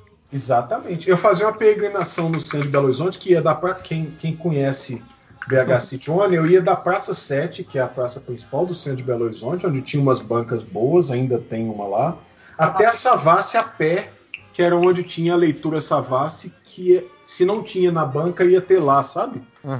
Quê? Uma meia hora andando, não é? De boa, tranquilamente. E parando de banca em banca. Porra, isso é a vida. É, não, não parava de banco em banco, Carlos, porque só tinha as duas, sabe? Tipo, só tinha as duas na Praça 7 ou a leitura Savassi. Não adiantava você parar numa banca do meio do caminho, sei lá, na, na João Pinheiro tinha uma banca mais ou menos bem abastecida. Não adiantava parar lá porque ela não tinha, não recebia essas coisas, essas coisas de, de mongol. Ah, mas É que essa face é um bairro, é um bairro bem distante, né, da, do centro aí, não é? Não, ele é um bairro lá, ele, ele tá colado no centro, assim. Você saiu do centro, ele é um dos próximos, né? Por um lado. Pra Só que- Mineiro é tudo perto, né? Pra Mineiro é tudo. Não é, É. Mas assim, você precisa considerar que é Belo Horizonte. Então, tem muitos morros do centro até a Savassi. Não é pertinho, assim, tipo, ah, uma caminhada no parque. Vou ali na esquina seguinte ver se tem, não, sabe? E andava-se um bocadinho, assim. E eu tô vendo aqui, eram 12 edições, foi de, de 2017 ao final. ah, 2007, perdão. Sei que Janeiro de foram 12. 2007 até o, até o final de 2008. Quem falei que foram 12? Eu, Léo, Ah, Léo, e eu vou, vou discutir desde quando, velho? não tá errado. né? Você sabe. 2021, vou prestar atenção no que você fala. Mas o, o Lucas, tem um momento no, no Grandes Astros ou, ou só ela Tem, como um todo? Tem, não, tem um momento. Vai, vai rolar spoiler, mas foda-se, não, um quadrinho com mais de 10 anos de lançado no Brasil, se o cara não leu, tá errado. E tamo no MDM, né? É, que é, que é aquela história com os, com os três Supermans de diferentes momentos do tempo. Hum, Tem dois, tem duas, duas histórias particularmente que mexem muito comigo. Essa dos, dos Supermans deslocados, que tem um Superman com meio múmia, e eles estão enfrentando o cronófago, o comedor do tempo, que está no meio da no meio da fazenda dos Kent e tal. Eu tô lembrando aqui, tô me arrepiando. E eles estão enfrentando o cronófago, que é um, um, um, monstro que come o tempo. E, todo, e, e o Superman do tempo em que eles estão né, do nosso presente, em tese, que tá, participa do enfrentamento lá e tal, não sei o quê. E aí eles falam assim que eles tinham ido lá exclusivamente para que o Superman Múmia pudesse encontrar com o Jonathan Kent, porque o Jonathan Kent ia morrer naquela batalha. Ele tem um infarto e morre. Então, o Superman do presente não vê o pai morrer, porque ele está enfrentando o cronógrafo. E o Superman Múmia vê. E aí, no final, ele tira a bandana e se descobre que o Superman Múmia é o Superman do nosso presente, o que está morrendo. E ele volta no tempo junto com os outros só para despedir do pai dele. Puta que pariu nesse, nessa história. E a outra, que é muito do caralho, essa, essa aí é a edição 6. Eu tô aqui com o guia aberto e a outra que é muito foda é já na sequência, que é toda a, a lógica no mundo bizarro, né? Ele cai no uhum. mundo bizarro e lá ele encontra o que para mim é um dos personagens mais geniais já criados pelo Morrison, que é o Zibarro, o bizarro do mundo bizarro, que é o cara normal. cara, é, é, muito típico do morrisonismo fazer um negócio desse, né? No mundo todo mundo é bizarro a lá bizarro, né? Falando ao contrário e tal. O bizarro daquele mundo é um cara normal. E que, tipo, tudo que ele quer é, pelo amor de Deus, sair de lá, porque lá ele sofre demais. E ele, ele é normal, ele entende aquilo e fala, velho, esses caras são imbecis, eu não. Nossa, não, nada vai funcionar aqui, sabe? Eu preciso é. sair desse lugar. Puta merda. É um conceito delicioso. E é, e é como a gente se sente no Brasil de um modo geral, hoje, hoje em dia. E como eu me sentia já naquela época trabalhando na polícia, né? Mas oh, pô, você lembra então exatamente o quadrinho da revelação do Super-Homem tirando a bandana ali da, de, de múmia e tal? Você lembra daquele impacto ali? daquele momento. Porra, Aquela, foda. Muito... Maneiro. Deia entrou aí, não entrou, Deia? Vai, vai ficar na moita ou vai participar? Não acredito que a Deia entrou. Largou o emprego para vir pro podcast, Sim. sério? Adriana Mello também, ó. E parece que deu lugar pra Adriana Mello. Tipo, ela passou o bastão. Hum. Bem, vou seguindo aqui então, que eu vou falar vou, a, a, minha e vamos tentar fazer essa segunda rodada. Vamos ver se a gente faz mais rápido para dar tempo de pegar todo mundo. A, a, o meu segundo momento, como eu tava falando, é um momento tosco. É bem massa velho, mas eu me lembro o momento em que eu vi esse momento e que me impactou muito. É, eu, tava, eu tava viajando Tava em Nova York, na, na Virgin, naquela. Na loja de. Hum. Na loja de CD, hum. quando existia a loja de CD. Playboy. Sim, é, eu, eu, não sei se vocês sabem, mas eu trabalho na Globo, né? Enfim, aí. É, tudo faz sentido agora. É. Não sabia que a Globo era nos Estados Unidos. A Globo é nos Estados Unidos? Eu tô, eu tô aqui, eu tô aqui para provar Achei que eu sou que humilde. Que eu falo com assalariado, que eu falo tipo com com o trabalhador, entendeu? É, eu, eu, eu aqui sou tipo o Dória comendo pastel, sacou? Tô, tô, Não, mas sério. Juliette aí, então. mas eu tava, eu tava viajando e não, pô, 2006 era aquela época que tá, a gente tinha internet e tal, mas não era também esse, porra, esse mundo globalizado que a gente vive hoje. Tinha um, uns gaps, os quadrinhos também estavam com um ano de defasagem e tal. E eu fui dar uma folhada. Quando você pegava uma revista gringa para olhar, era meio você olhar um pouco o futuro, assim, né? Vamos ver, vamos ver o que, que vai acontecer lá em casa ano que vem, né? Rapaz, peguei incauto, peguei para folhear Guerra Civil e caí na página do Homem-Aranha tirando a máscara numa coletiva de imprensa falando meu nome é Peter Parker e eu sou o Homem-Aranha desde 16 anos de idade. Meu irmão, eu tô parado em pé lá até agora. Eu tô... não acredito que você se deu esse spoiler, né, cara? Caralho, mas foi muito impactante, cara. Agora imagina, muito... o cara teve que atravessar o Equador pra tomar um spoiler, velho. O mundo era muito diferente, cara. É... E eu acho, e pensando agora, acho que o Paulo Guedes tá certo, não tem que ficar viajando pros Estados Unidos. Não, né? Tomou spoiler ido, em dólar, se você né? ido pra Cachoeiro do Itapemirim, não tinha Isso tomado não tinha spoiler. acontecido, não tinha acontecido. Em São Manuel isso não acontece. Mas, bicho, pra quem leu Homem-Aranha, pô, eu comecei a ler quadrinho de super-herói por causa do Homem-Aranha.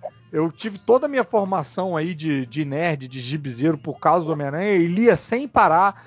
Porra, cara, aquilo foi um impacto para mim muito, muito grande. Lógico que depois a gente sabe, né, no que deu e tal, mas até aquele momento aquilo tava acontecendo de verdade. Foi, foi muito bizarro, foi muito bizarro. Eu fiquei tipo. Foi, foi como se eu tivesse no cinema desses esses momentos MCU que todo mundo grita na sala de cinema, entendeu? Tava todo mundo gritando dentro da minha cabeça e eu em pé numa loja de CD, sem, sem, sem, sem me mover, sem conseguir articular um pensamento, sabe? Eu só tipo, balbuciava e, sei lá, e, e sacudia o gibi pra minha namorada na época, fazendo.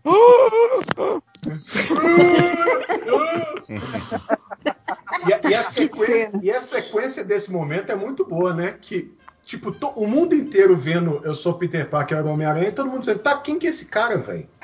Foda-se. e, e, mostra o Jameson. O Jameson. Porque ele era o único que ia reconhecer a porra do Peter Parker.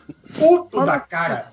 Não tem um momento desse aí que o, no quadrinho que o Lex Luthor toma o, o corpo do, do Flash e tira a máscara e fala, ou no desenho animado. Ah, no desenho animado. É no, no Liga eu da Justiça não Sem faço Limite. a menor ideia de quem é essa pessoa.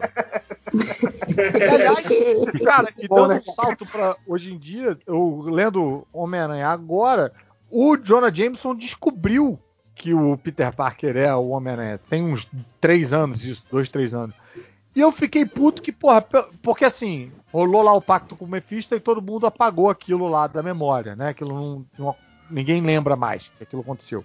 E aí o Jonah Jameson descobrir de novo, eu acho que teria sido pelo menos respeitoso com quem ficou impactado numa loja de CD. É, Só com você, né? o Jameson, o Jameson lembrar que ele já sabia, entendeu? Ele lembrar que ele lembrava, sabe? Tipo, ele na hora dele descobrir, ele ele lembrar daquele momento lá na coletiva de imprensa e tal, para aquilo ter acontecido mesmo, sabe? Pra aquilo... Falar assim, pois é, o Caruso me contou. Caralho. É... Eu acho que deve ter sido maneiro. Isso, isso acontece em, em Sabrina, por exemplo. Quero ver se eu consigo empolgar de participar. Quando, quando ela conta pro namorado que ela é uma bruxa, e aí vai mal, ela apaga a memória dele, e aí lá pra frente, quando ela conta de novo, ele fala: Peraí, você já tinha me contado isso, né? O, o feitiço meio que perde o efeito. Eu achei que eles perderam uma oportunidade de, de, de respeitar o desrespeito à cronologia Mas dele. é que o Mephisto é muito mais poderoso que o Sabrina. Olha, mas eu, eu posso dizer, eu não, eu não tô lendo essa fase do Homem-Aranha, eu, eu descobri que isso aconteceu também, mas eu vou dizer que eu acho que provavelmente deve ter acontecido isso.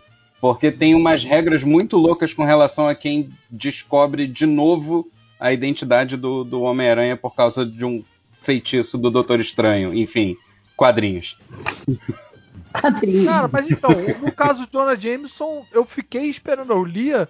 Eu li a, a, a, a, A- a edição dos, que- dos chips Adaski lá, são os primeiros Aham. dos chips Adaski. E, brother, não, não rolou, ele não lembrou. Ah, não rolou? Ah, Não. então, então esquece. Foi mal. Fiquei puto, fiquei puto com. Aliás, não tô achando os chips Adaski tão, tão foda quanto todo mundo fala, não. Tô meio. É, o fodão dele é o Demolidor, né? É, achei bom, mas também fodão, fodão, não achei não. Mas achei bom, achei bom. Bom É. mesmo é o David Michelini, né? Salbucema. Não, pô, o Demolidor mesmo, foda é o, é o Bendis, cara. O Bendis, aquela run todo do Bendis no... Ah, do Mark Wade também é legal, pô. é legal, mas é um legal diferente. É um legal, É, é, um- é um legal lanchinho, assim. É, é um legal que você pode dar pra criança ler. É, pô. um legal sessão da tarde. Legal Ai, lanchinho. Roberto. Adriana chegou aí, quer chegar e dizer o seu momento que bastante lendo o quadrinho ou quer esperar terminar? Eu quero. Vai lá, mete Não, bronca. não, não, não. Eu quero dois, aliás, dois comentários rapidinhos, né? Assim, só pra. é, reforçar a ideia que eu e a Deia somos a mesma pessoa, né? Você viu que uma personalidade saiu, a outra chegou. A gente acabou de presenciar aqui a batalha do Xavier com a gêmea no útero. Aqui. A patrulha do destino ali, né? A Crazy Jane. Total. Não, e vocês estavam falando do Mephisto, eu pensei aqui que o Mephisto nunca foi tão citado pelo grande público que não lê quadrinhos quanto como agora o pessoal que assistia a WandaVision, né? Que tudo era o Mephisto, o Mephisto, Mephisto, aquela música é o Mephisto, o gato é o Mephisto, enfim. Ele, Então. ele, apare- ele apareceu muito numa série que ele não apareceu. Exato. Mas tinha alguma história de que ele ia apa- aparecer assim? Alguém Não, falou? só, só piração, só hype. Só- Só hype. sou hype mesmo. Ah, Não, É, tinha, um especulação trem, tinha, um trem, tinha um trem, Camilo, que era o Foi seguinte: hypisto. a, a vizinha tinha um marido que nunca aparecia e ela tinha É. um gato. Aí o povo falou assim: ó, mulher com gato é bruxa. Não, é bruxa é pacto com o capeta. O marido que não aparece, Mephisto. Simples. Nem Porque teve uma Goethe- frase. nem teve uma frase- Goethe escreveu Fausto lá que tinha o Mephisto, citaram tanto o Mephisto. É que teve uma. Pietro Fake, que ele, ele tinha algumas falas no, no, no diálogo que, que remetia ao Mephisto, tinha uma Era isso. Uma das soltar. vizinhas falou que Sim. o diabo está nos detalhes. É, a- pois é. Aí a Agatha fala assim: ah, não é o único lugar que ele tá. Aí pronto. Aí todo "Ah, Mephisto! Aí já Eu vem o Eu era mais hypada. Eu era Leonardo louca, DiCaprio apontar. Mephisto. Mas então, eu tava lembrando aqui, um dia estava eu em Paris. Gente, você dá licença, viu? Eu vou, eu vou, eu vou voltar para o. Vai voltar andando. Vai Eu vou, voltar eu vou me, Então, vou me recolher a minha insignificância. Ah, zoeira, zoeira, nunca nem pisei ali, nunca nem pisei. Ao contrário de, de muitos que estão aqui nessa chamada, que eu sei. Mas, é, eu- é, na verdade, assim, eu estava lembrando de uma história, eu até já comentei no, no, no MDM, assim, foi a primeira revista de, de super-herói, assim, pra valer que eu li, que foi A Morte do Super-Homem, né? Então, você imagina, eu, sei lá, eu tava lá com 16 anos, nunca tinha lido uma história de super-herói, nada, nada, nada, nada. Porque eu cresci com aquele lance que, ah, isso aqui é de menino. Então, para que, que eu vou ler? Né? Eu tenho que ler Barbie, eu tenho que ler Mônica. E, e sem, sem zoeira, assim, né? era realmente a mensagem da época. Então, quando você cresce com a mensagem, aquilo se torna normal para você e você não tem nem curiosidade de olhar, né? Aí a primeira que você pega, ele morre. Você acha que a culpa é sua. Não, cara, eu não entendia nada. Eu peguei ali a morte do super-homem, formatinho, aquela capa caprichada tal. Aí eu começo a ler. Aí de repente me aparece um Lex Luthor com cabelo. A, a- a Supergirl leva uma porrada, ela vira um chiclete. Eu falei, meu Deus, o que está acontecendo aqui? eu não entendia nada. E talvez seja até por isso que eu gostei tanto. A ponto de. Bom, mas aí, tipo, catena, assim, eu me focava. Como eu não entendia nada do que estava acontecendo, eu me focava no quê? Nas figuras, como diria o catena. Então eu. Putz, Vila, tinha o, o, o Dan Jurgens, tinha o Tom Gourmet, putz, tinha, um, tinha, tinha uns artistas assim incríveis, John, incríveis. Bo- John incríveis. Bodanov. É, tinham vários pra compensar o John Bogdanov. É, Mas que Aí, olha, olha aí, Tinha- tem que- tem que escutar essas coisas. Não Gente, acorda. é, é, é, Ou pro Caruso que ele olha tá só. errado. é, é cota. O John Bogdanov é o Salbucema da DC. Tem que ter É. um em cada editora. Nossa, era Bom, muito Nunca estavam os dois contratados na mesma editora. Mas eu, sei que o John Bogdanov desenhava todo mundo assim angular, né? Todo mundo É, assim era, era quadradão, histórias do aço tal, mais, né? Com queixão. queixão, mas eu gostava. Eu achava legal aquilo. o Bogdanov desenhando aço era sensacional. Pronto, registrei. As histórias do aço que era desenhado eram espetaculares. Meus favoritos é é hoje. Brother, não, é correto. muito ruim, cara. Pô, era muito ruim. Não, não, Cara... eu tô sendo. Olha só, a pessoa que, que desenha aqui tá falando que é bom, então Tá certo. Acabou. não, mas eu, eu, não sei nada. Eu tinha apenas 16 anos, era a primeira revista não, que eu lia, veja bem. Com 16 anos, a jovem Adriana Mello viu João Bogdanov e falou: Eu faço melhor. Entrou no mercado de quadrinhos e fez. Não, imagina, eu copiei. Eu comprei para fazer um, um trabalho de, de arte da escola, assim, que era compre uma sem zoeira, sem zoeira. Compre uma revista de quadrinhos de super-herói, escolha uma página, desenhe e pinte e uhum. entregue para matéria de desenho de comunicação para nota. E, e, eu lembro que cada um comprou, sei lá, compraram Batman, compraram X-Men, uhum. compraram. Cada um na sala foi ali. Eu lembro que teve uma menina até que chegou a pegar Sandman. E ela falava que Sandman era super-herói para ela, mas tudo bem. E, cara, eu até imagina a cena, assim, como você falou, né? A Adriane de 16 anos, virando página uma atrás da outra e achando tudo aquilo lindo, lindo, lindo e tentando copiar. E eu lembro até hoje que eu acho que era a página do Tom Grumet. Tinha uma página assim com a gelo e ela tava tão linda, tão linda, assim, aquele uniforme, né? Super anos 80, né? Que era um colã azul, um topzinho branco, né? E, e, e, cara, eu me apaixonei tanto no desenho que eu falei assim: é essa página que eu vou copiar e é essa que eu vou entregar. E aí, nesse processo de copiar a página, pintar, eu lembro que parecia que era fogo.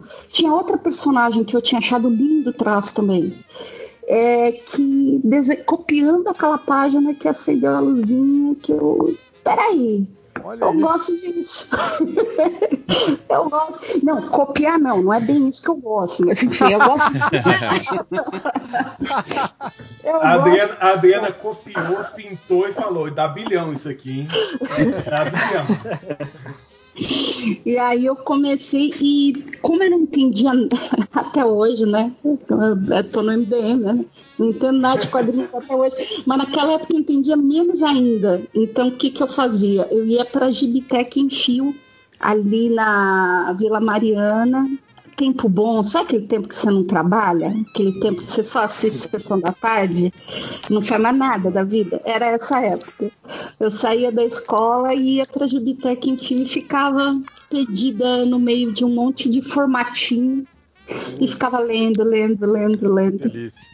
Ah, Nossa, é maravilhoso. Essa biblioteca também é na. É naquele que é na Vergueiro, né, né Então, hoje tá na Vergueiro. Essa, depois que mudou, eu não cheguei a voltar lá. Mas na época que eu ia era na Cena Madureira. Hum, e aí tinha. Nossa, tem uma. Caixas Oi? e caixas, de, caixas e caixas de formatinho, aquelas uh, X-Men antiga do Claremont com Alan Boa. Davis. Putz, já tô tinha sentindo o cheiro. Coisa. ah, era, era, era muito, muito, muito bom. Muito bom. Maravilha. Vamos continuar a rodada, vamos ver se a gente completa a segunda rodada. Não sei se vai, se vai dar tempo. Eu já a gente, inclusive, tem que sair para gravar o, o, alerta spoiler. Qual era? Quem foi o primeiro? Foi o Léo Finock, não foi? Não, fui eu, fui eu. Cadu, foi... então vai lá, Cadu. Cadu. Então, vamos tentar ser rápido aqui. Uh, como eu sou grande fã do Homem-Aranha, eu vou pegar outra do Homem-Aranha aqui, que foi outro clássico que também explodiu minha cabeça. Foi um momento específico do de Homem-Aranha 94, que ele encontra o Wolverine ah. na Alemanha. Oh, na... Tem esse, formatinho até hoje. Putz, essa, essa CGB é muito bom, cara, porque é uma história de espião, né? Tipo, ele, ele, ele vai para a Alemanha. uniforme marrom ainda. Isso. Ele vai para a Alemanha Oriental, né? Investigar um, um, um, um, espião chamado Charlie, né? E o Wolverine está indo atrás desse, desse Charlie também, né? Tipo, e no final a gente descobre que o Charlie era uma espiã, na verdade, e que o Wolverine estava pegando ela, mas que como ela tinha tinha é, vários segredos de Estado e ela tinha fugido, alguma coisa assim. Tava todas as agências de espiões do, do, do mundo estavam atrás dela, porque ela sabia de muita coisa e todo mundo tava querendo matar ela. E aí ela virou e falou assim: Isso. Aí ela virou e falou assim: Eu vou morrer de qualquer jeito, então eu quero que você me mate, Wolverine, né? Foi basicamente isso. Uma, e aí o Homem-Aranha. se-. É, e o Wolverine se, o Aranha se mete no meio e o momento que explodiu minha cabeça, assim, o, o- foi nessa luta, né? Tipo, eles estão lutando no cemitério, né? E o, o, o Aranha e o Wolverine estão lá, tipo, se, se degladiando. E num determinado momento o Wolverine derruba o Aranha no chão e o Aranha pega ele pelo pescoço e o Wolverine fala pra ele, vai, você sabe que o único jeito de me parar é me matando. E pra me matar, você tem que quebrar o meu pescoço e você é, é, tem força pra isso. Só que você não tem coragem. Mas eu tenho. E aí ele põe a, a- a mão dele com a garra assim embaixo do, do queixo do aranha e falou assim: então vamos lá. E aí eu fico assim: caraca, cara, que bizarro!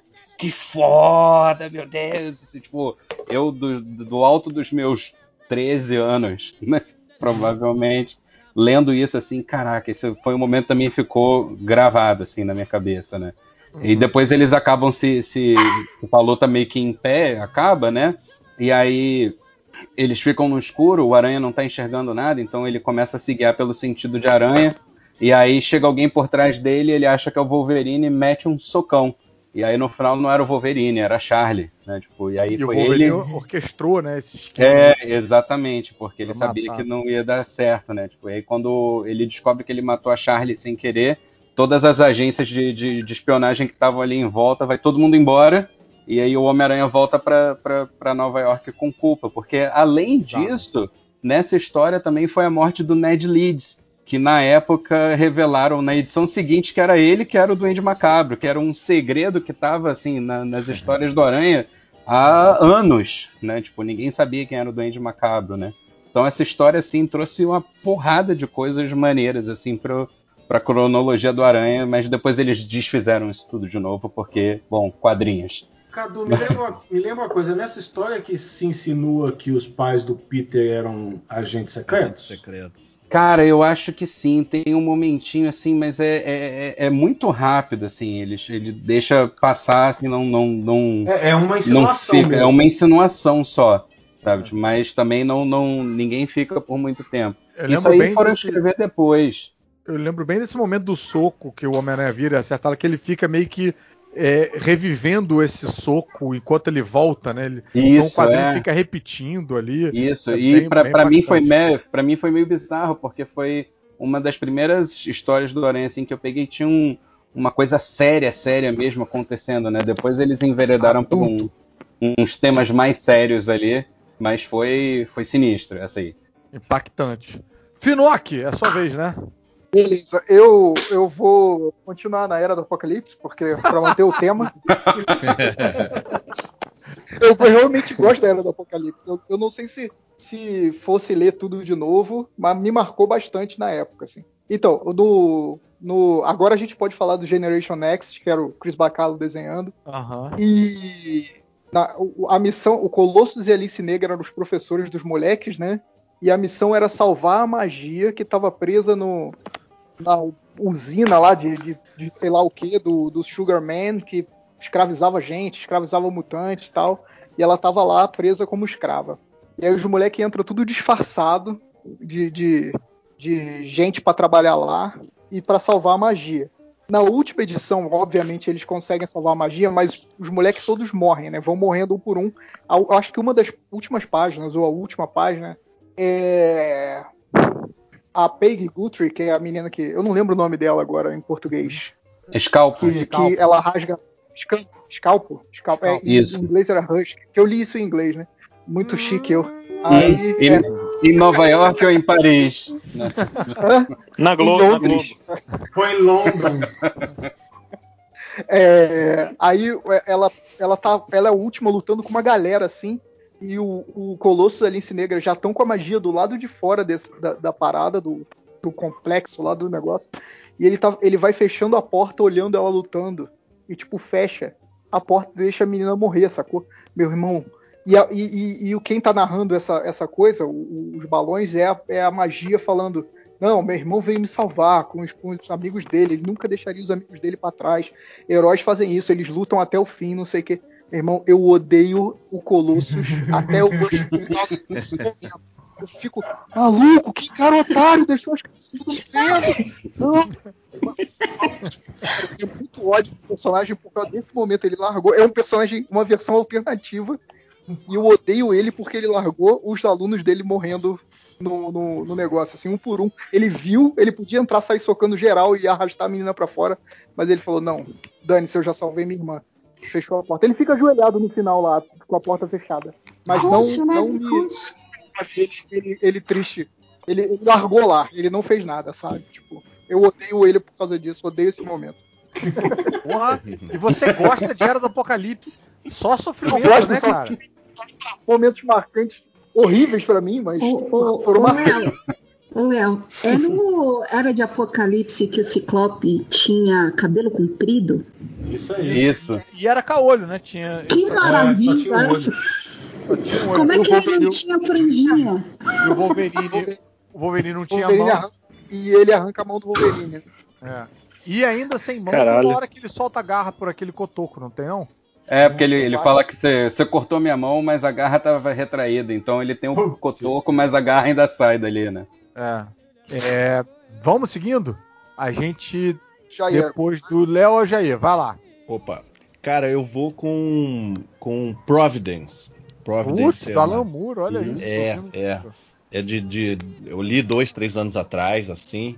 E me impactou bastante, cara. Me impactou bastante. Porque é uma série do Alan Moore, desenhada pelo Jason Burrows, com um desenho muito bom, um traço muito realista, assim, muito, muito estranho.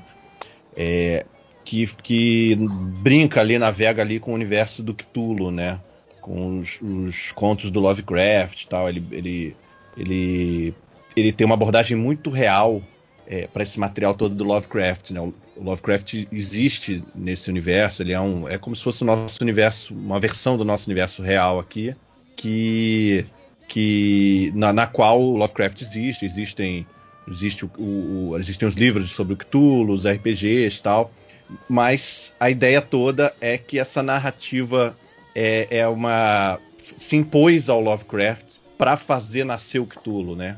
Para o Cthulhu vir as pessoas precisam acreditar que ele existe. Parte de fazer as pessoas acreditarem que ele existe é criar muita ficção sobre ele, muito texto sobre ele, botar ele no imaginário, até que um dia ele atravessa ali o sai do mar, enfim. A fenda. A fenda ali. Só que isso tudo é muito gradual e é feito através de outras minisséries. Então, antes do, das 12 edições de Providence, vieram duas edições de The Courtyard e quatro edições de Neonomicon, e foi legal que eu tinha lido essas histórias, achando que eram histórias isoladas do Alan Moore, que eram bem pesadas, bem bizarras. A primeira hora que aparece um monstrão assim é muito bizarro, porque é uma história policial quase. Aí na terceira edição, na segunda edição, assim, no final vem um. Aparece um monstrão, um reptiliano daqueles do Lovecraft. E é muito impactante. Essa cena foi bem bizarra. É um momento assim, meio de é, dois policiais, um, dois policiais do FBI, né? Dois agentes do FBI tentando penetrar num culto ali, é, meio, meio sexual ali também, que tem essas coisas, entrando ali numa catacumba muito antiga para um ritual, aí eles ficam ali meio presos. É uma situação de bem de terror mesmo. É, eles têm que tirar roupa para entrar, para participar do ritual, então eles ficam desarmados. E é assim que eles entram e a porta fecha, eles veem que as pessoas todas sabem que eles são agentes do FBI. E a gente está sem a, a, lente de contato, então tem a ponto de vista dela, assim, tudo embaçado o monstro aparece nesse ponto de vista embaçado, é, é bizarro, é bem bizarro, assim. E, e isso, além, essa cena me impactou pra caramba, mas o, ah, do, o, grande. O surgimento do monstro. O surgimento do monstro dentro desse contexto aí. Que, embaçado. Que, que, embaçado, é, é, com essa construção aí desse momento todo, né? Deixar os nossos protagonistas indefesos. Mas o que me. Além desse, desse impacto desse momento, teve um impacto geral que eu não vou dizer que ele me fez contestar os limites da realidade, mas ele me fez contestar os limites da realidade, porque ele faz um, uma, uma brinca... essa, essa história toda aí da narrativa invadindo o mundo real, ele depois faz em Providence, assim, que é uma, uma história de época, é um personagem jornalista que vive na época do Lovecraft, que começa a investigar ali, viajar pelo sul dos Estados Unidos, investigando aqueles casos todos, tangenciando as histórias do Lovecraft tangenciando os contos. E, e num determinado momento ele conhece o Lovecraft, que está escrevendo essas histórias. E, e, isso, quando, você, quando eu entendi, sei lá, na terceira edição, que as histórias estavam sendo reais para o cara, porque parecia uma história de um escritor só. Hum. Estavam sendo reais para esse repórter. e que essas, essa revista era conectada àquelas outras duas séries que eu tinha lido, que eu não sabia. Quando eu fui ler, eu, eu, eu li, tava lendo muitas, muitas histórias isoladas do Alan Moore, uhum. e quando eu cheguei nessa, achei que era mais uma. E aí, quando conectou com as outras, eu, caraca, é um universinho aqui que ele tá construindo aqui. E o cara começa a ser afetado por essas histórias, a sensação é muito estranha. É, é como se fosse aquele universo que ele, ele constrói além do Watchmen, através dos diários e dos, e dos uhum. livros, do livro ali, do, né, do, universo expandido, só que, cara, num nível muito maior. Porque além dos textos, tem aqueles 10 páginas de texto corrido, até difícil de ler, que é uma letra de mão, assim, do repórter. É, é, além dessas 10 páginas no final de cada edição, tudo isso se conecta e cita coisinhas dos livros do Lovecraft, sabe? Então Porra. teve um momento até que eu parei. Vira quase fui... que tipo um, um RPG. Cara, é muito complexo e teve um momento que assim que demoravam dois meses entre uma edição e outra e eu ficava lendo um site que tinha um glossário assim, mostrando que, que em cada quadrinho tinha uma referência. Caralho, é tipo um concurso ah, público. Ponto, exatamente, cara, exatamente, era dever de casa. Poxa, deu vontade de ler agora. É muito trabalhoso e muito bom. Tem que ter tempo, mas foi muito bom, foi muito bom. E aí, enfim, me impactou bastante. Caralho. É... Quem é o próximo? Camilo. Mas vem cá, o, o, momento então não foi exatamente o monstro, foi o momento que você descobriu a, a conexão das, do. É, eu roubei, foram dois momentos. O do monstro me impactou e esse horror tá marcado na minha mente para sempre. Mas o, o outro momento da descoberta da, da, realidade se infiltrando ali na, na trama e as várias camadas de realidade que ele vai construindo. É, foi, foi, foi, único, foi, foi único, foi, assim, nunca tinha visto. Que, que despertou o Cthulhu aí dentro da sua realidade. É, é, bem legal. Então vai lá, Camilo. Sou eu agora. Então, eu tava tentando lembrar algum quadrinho que eu li enquanto eu tava na França, na casa do Fran. Caralho, guardou a cartada, esperou a vez dele. Ai, meu Deus. Não, foi só um detalhe. Não, desculpa, opa, não era essa a intenção. Para com isso. Então, não, na real, é um quadrinho meio manjado, assim. Até o Porco pode me ajudar a falar um pouco dele, que eu não lembro direito. Faz muito tempo que eu li. Que é o Jimmy Corrigan, do, que saiu pela quadrinhos na. Ah, é sensacional. Ah, Nossa. Eu odeio. É, é muito bom. Cara, é do Ware dos maiores quadrinistas de, que a gente tem hoje em dia aí. Eu sou apaixonado por Ah, o Matsukelli, né? Matsukelli. Não, não, não, esse é do, não, esse é do Chris Ware. Esse é o Estéreo Polypop. Olha, olha. É, é. Que é, que é legal também. Está inclusive na minha vez. É legal. O Jimmy Corrigan é a história de um cara que, que vive com a mãe, né? E é meio deprê, assim, não conhece o pai dele. E vive uma vida muito, muito deprê mesmo, assim, muito triste, muito silenciosa. É um quadrinho muito silencioso. Tem muita gente que acha um quadrinho bem chato, inclusive, né? Nossa, Mas insuportável. Daí... eu, eu, já aí, tentei ler umas três vezes, nunca consegui terminar. Insuportável. Que isso? O único, o único, o único Jim Corrigan que presta é o Spectre. Quem que é Spectre? Não entendi essa é, piada. É da, DC, é da DC é o nome dele Esse também. É, é, a identidade secreta do. Do Spectre. Do Spectre original. Olha só. Ah, mas é assim, a história basicamente é essa, o cara depreca a mãe dele, assim, a mãe dele é meio possessiva, e ele não conhece o pai dele, daí ele vai conhecer o pai dele, só que depois de velho, assim, né? Então ele vai lá e conhece o pai dele e tal, conhece uma meia-irmã que ele tem, mas nada dá muito certo, é uns momentos meio de. Você fica, você fica meio sem graça assistindo, assim, meio que os primeiros episódios do The Office britânico, que você não acha muita graça, você fica só meio sem jeito das coisas, assim, que tá acontecendo. Constrangido. O pai dele, o pai dele se vestia de super-herói, não lembro porquê, não lembro direito como é que é. O pai dele diz que ele trabalhava de animar festas e tal, umas coisas assim. Só sei que é uma história muito triste, assim, do gibi todo, um gibi muito triste. E daí chega no final, ele tá quase. Eu, eu, tive a impressão que tá quase escolhendo assim, meio que, pô, vou, vou desistir da vida mesmo, vou, sei lá, se matar, não sei o que ele vai fazer. E daí no último segundo, assim, é, uma pessoa vai e começa a conversar com ele, assim, uma moça vai e começa a conversar com ele. E, ele meio que dá, acho que é a única hora que ele sorri no gibi. Eu não sei se eu posso ter imaginado um monte de idiotice que vem na minha cabeça, mas nessa virada de página, quando ele, ele encontra um, um restinho de esperança, assim, você vira a página, você, você vê a página toda é, é um céu assim nevando e o, e o super-herói que era o vestido, o pai dele vestido de super-herói assim, carregando ele no colo, meio que salvando ele assim, sabe? É muito Provavelmente você imaginou esse sorriso aí, porque o gibi é impresso num tamanho minúsculo, não dá para ver porra nenhuma direito. Você, você tá mentindo, você tá inventando. É, eu tô mentindo. Ah, não, agora que eu tô vendo aqui, ele sobe no prédio pra se matar mesmo, é isso mesmo, ele sobe no prédio e vai pular, daí uma pessoa aparece ali do nada, conversa com ele, traz ele meio que de volta, e daí você vira a página, tá o pai dele carregando ele no colo, assim, voando, sabe? Meio que ele ia pular, mas ele foi salvo no último momento. Eu achei. Nessa virada de página, assim, aparece escrito fim eu comecei a chorar, que nem uma criancinha. Ou ele, aí, ou ele, pulou mesmo e tava no paraíso sendo carregado ah, pô, pelo pai pô, dele. Nossa, tipo o final de Titanic, velho. É, não, é o final do Birdman. Birdman, né? É, é. lembrei também. Ah, é que a menina olha pra. É, ela olha pro chão e depois olha pra cima. É. É, depois Radio Fly também. Up, Altas Aventuras. Sinto muito, cara. Ah, tá bom. Estava então, morto. então é ruim, é ruim, então. Então ninguém lê. Ah, Não, é, é, é incrível. E, e, o formato é incrível, né? A, a, a, estrutura do livro é um negócio insano, assim. É. A, a, a, a, diagrama, a, diagrama, a narrativa do, do maluco são sensacionais. Um amigo meu comprou, eu olhei, eu falei, ele falou, você quer emprestado? Eu falei, não, eu vou comprar isso aqui, é muito é, bonito. Eu tenho que maluco, eu comprei, comecei a ler, eu falei, não, eu não vou. Eu, eu gastei meu dinheiro, eu rasguei meu dinheiro, eu sou um otário. Aí eu dei de presente pro, pro Camilo?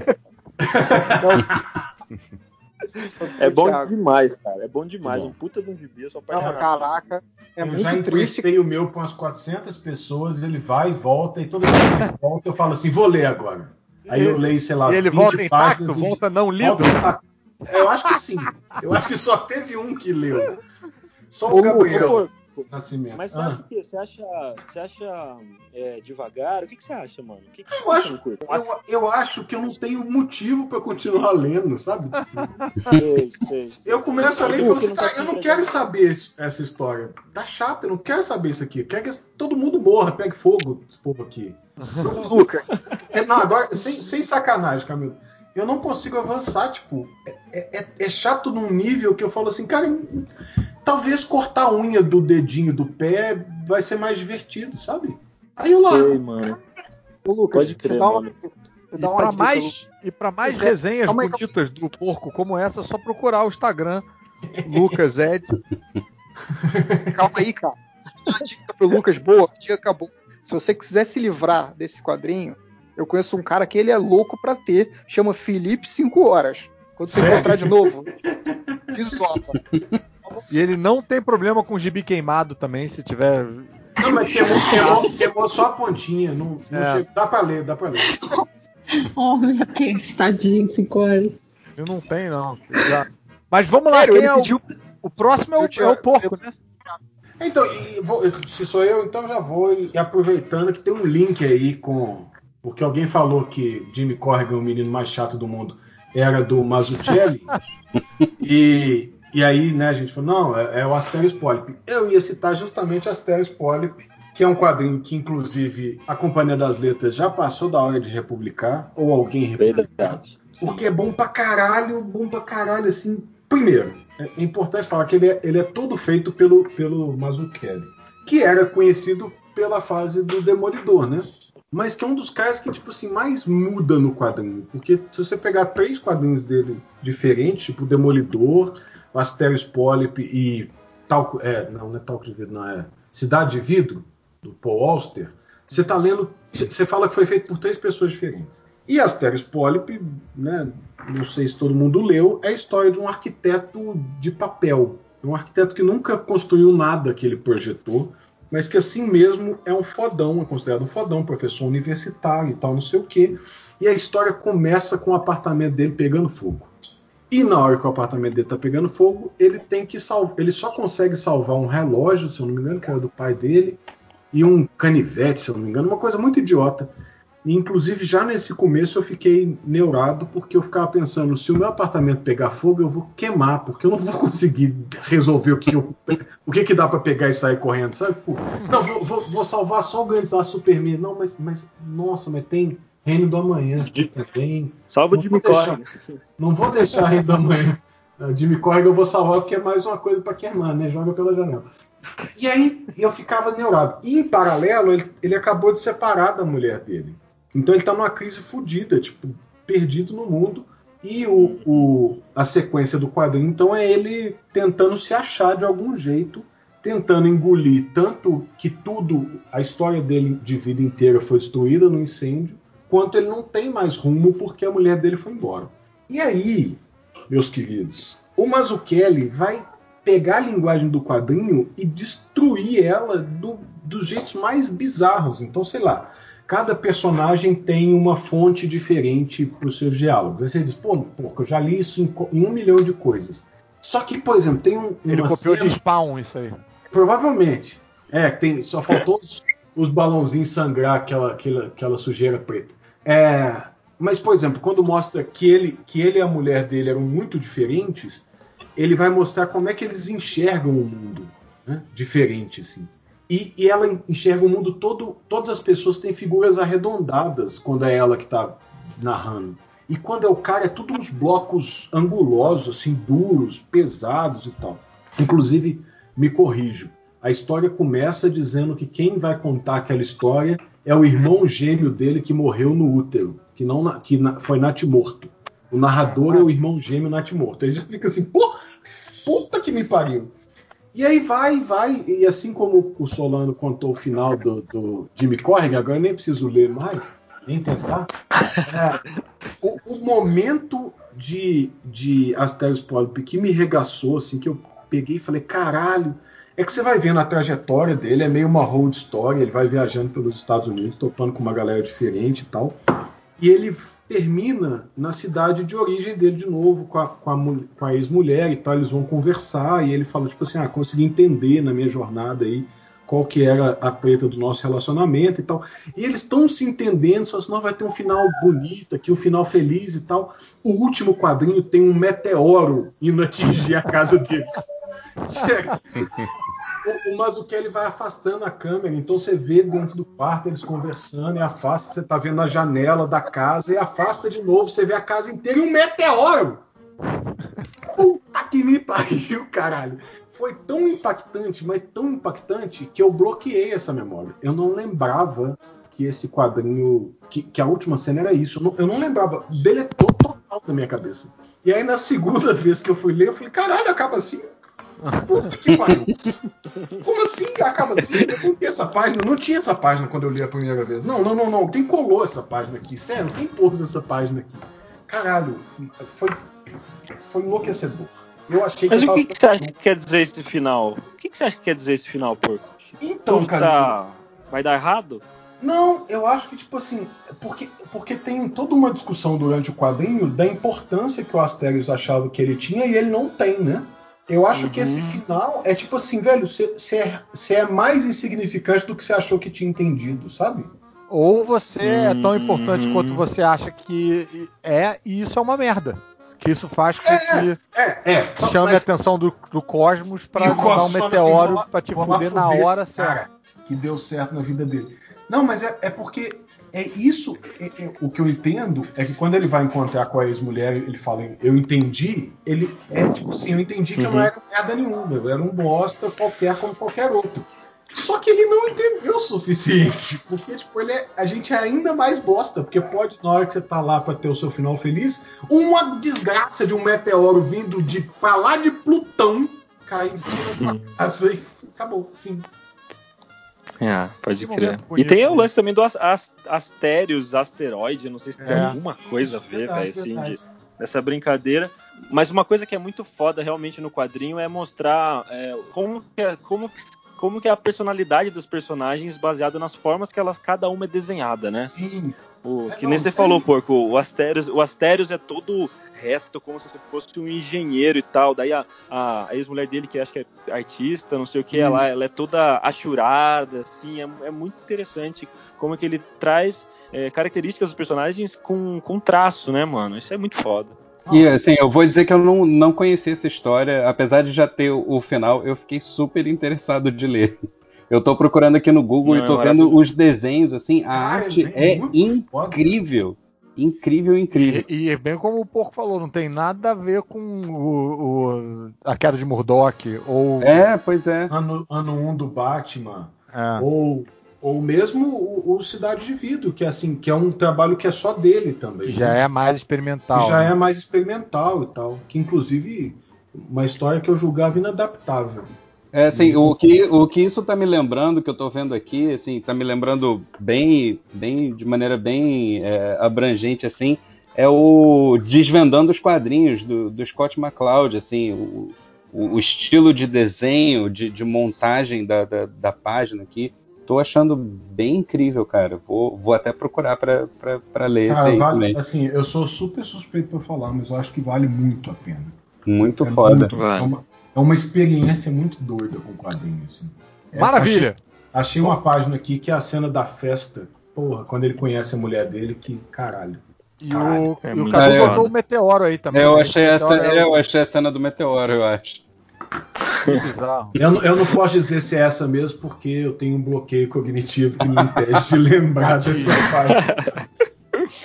É, agora Ei, seria a Adriana Mello novamente, não é isso? Demos a volta e, e a Adriana só falou um momento, né? Exatamente. Deixa eu ver que eu. eu hum, é que vocês falaram de quadrinhos tão bacanas aqui que eu tô até com vergonha de falar dessa segunda. Mas o final falou Pode falar vezes. do meu, Dri, não tem problema não. Ah, gente, é que você não pegou, é que você não pegou de início. Eu falei não do sendo era pegando o chapéu da chamei. É, e o final falou duas ver. vezes de Era do Apocalipse. Então tá muito liberado. eu, vou falar, então, eu vou falar então de um clássico da Marvel. Porque a Marvel tem clássico sim. Tem. Virou Não tem. que se veja bem, veja bem, deixa eu explicar um pouquinho. Ele é importante dentro da minha, como diria HDR, minha cronologia pessoal. Mas, qual é o momento impactante de Tormento para você, então? Ah, você adivinhou, é Tormenta mesmo que eu vou falar. É sério? Mentira, é sério. É o quê? Eu falei de zoeira. ah, mas, pô... Não, é qual? Tormenta. Concordo, ah, concordo, concordo. Caraca tô, eu, tô, eu tô emocionado. Melhor coisa que eu fiz foi apanhar essa gravação aqui. Eu tô me sentindo virado. Isso aí, Caruso, é isso aí. Mas Tormenta é um clássico. É um clássico! É um clássico! Você não precisa de Doom, Doom, Doom, é, Doom. cara, isso foi, isso foi bem punk. É essa, velho? Não é. essa história, não. Cara, é o, o Todd McFarlane pegando o Homem-Aranha pela primeira vez, tipo, ganhando o título para ele, para ele escrever e desenhar. E aí ele faz aquela história com o personagem que nunca mais voltou, que é uma é uma voodoo, uma voodoo. O, o lagarto. Nossa, exato, exato. E assim, é importante eu não lembro detalhes, eu não lembro os detalhes da história. Eu lembro dos desenhos, porque saiu no comecinho da década de 90 aqui, né?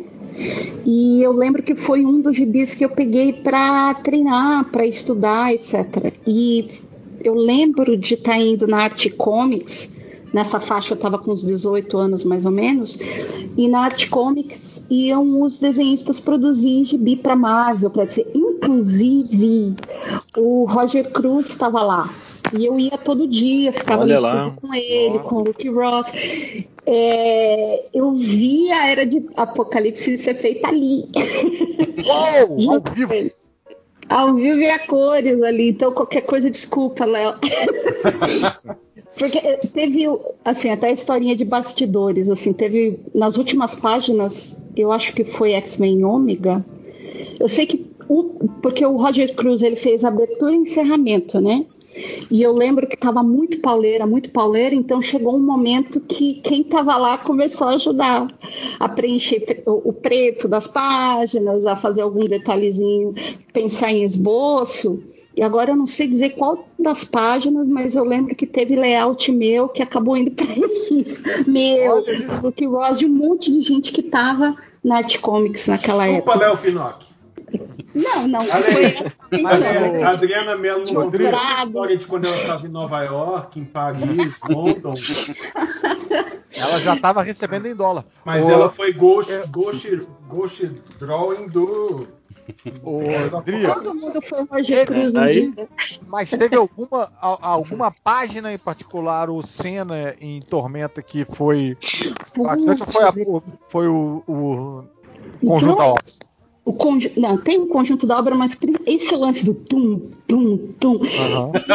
Eu, eu lembro.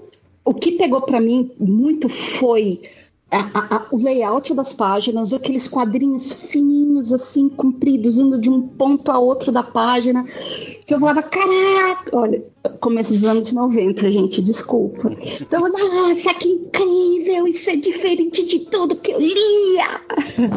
Adolescente, gente, adolescente, a gente se empolga fácil com as coisas. E e, eu lembro daquele quadro que é o, que é o Homem-Aranha, assim, todo quebrado no meio do lixo. Ele tinha acabado de cair, assim, tava uhum. lutando com, com, com, com lagarto. E... É o primeiro, primeiro ensaio de spawn. Putz, e ele todo todo quebrado, assim, exato. Putz, aqui no o podcast com imagem, né? Essa imagem que acabaram de colocar no grupo a mão dele, assim, aquele, aquela, aquela poluição visual hum. do McFarlane, que era muito anos 90, eu adorava isso. E tem uns lances de layout que isso até hoje acaba entrando nas minhas páginas, meu filho, esse, esse caos, esse ca... E eu lembro batendo papo com o Roger mesmo, porque qual que era o contexto? O pessoal ia produzir lá o Roger Cruz, o Luke Ross, o Alex Gilbran, teve uma época no finalzinho que o Reis, o, o Ivan Reis ia para lá, o Ed Benes. Então, eu, o Joe Prado e tinham mais dois meninos, a gente estava de estagiário. Então a gente ia, passava o dia com o pessoal produzindo lá, e depois no final do dia cada um ia para sua casa e a gente ficava treinando do lado desse pessoal que estava produzindo para Marvel, para DC, etc. Né? Então eu tinha acesso às revistas que os caras estavam usando também para referência, para inspiração, etc, etc. E eu lembro que acho que foi, não foi o Roger, acho que foi o, o Manny Clark, um dos caras que estava lá na época também, ele tinha Tormenta e foi ali a primeira vez que eu li. Então, para mim, Tormenta, é, é, é, essa, essa história me lembra a primeira vez que eu vi um layout de página que era assim essa loucura de um painel que é super fininho, né? Que vai de um ponto a outro da página. E o começo da minha tentativa ali de, de entrar na área. Eu acho que é por isso que acabou me marcando bastante. Cara, sensacional, Adriano. Eu acho que depois de Tormenta Parabéns. não há nada maior que possa ser comentado. Eu de acho que. Só eu de Tormenta, pau no cu de Astério Polyp e de Jimmy Corrigan.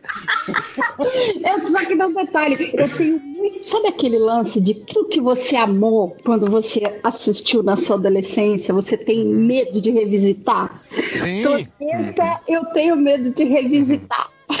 É. Porque eu amei da adolescência, eu acho que hoje eu vou falar que vergonha. Rapaz, eu tenho muita vontade de revisitar meus quadrinhos todos da Image Comics, que eu tenho tudo guardado, e eu achava os desenhos maneiríssimos. E quando eu vejo qualquer imagem hoje, eu falo, caraca, mas não é possível, cara. Não, não tá é, completo o desenho. 2001, eu vou tá... deixar na memória mesmo, não vou voltar. Ó, oh, mas eu vou dizer que to Tormento eu reli tem, tem pouco tempo, assim. A história é realmente não, não, não, não segura. Mas a arte do, do, do tio Todd Segura. Tá Você fez segura, cara. não fez? Eu fiz, eu botei aí no grupo para mostrar mais um jabá. Oh. Desculpa, gente, tô fazendo muito jabá. Mas eu só queria apontar que assim, a capa de Tormento é um clássico de capas do Homem-Aranha. É isso aí. Eu, eu botei mais uma imagenzinha aí Inclusive, mostrando todas as referências e cópias que tem do Homem-Aranha agachado. Copiadas, copiadas várias vezes pelo próprio Todd McFarlane. Exatamente. É, é por gente que. É, por personagem, fora da Marvel também. Tem uma capa do Grunge. Tem do Dick que é aí, Grunge Sim. fazendo. Ah, tem tá uma do Comandos em Ação eu botei no, no, no grupo. que aliás um clássico. Grunge. De Entertain que hoje em dia, né, tipo, ele é um adolescente de 30 anos, quase 40 já, né? Que o é. grunge, né, tipo, já passou. Qual era o poder dele mesmo?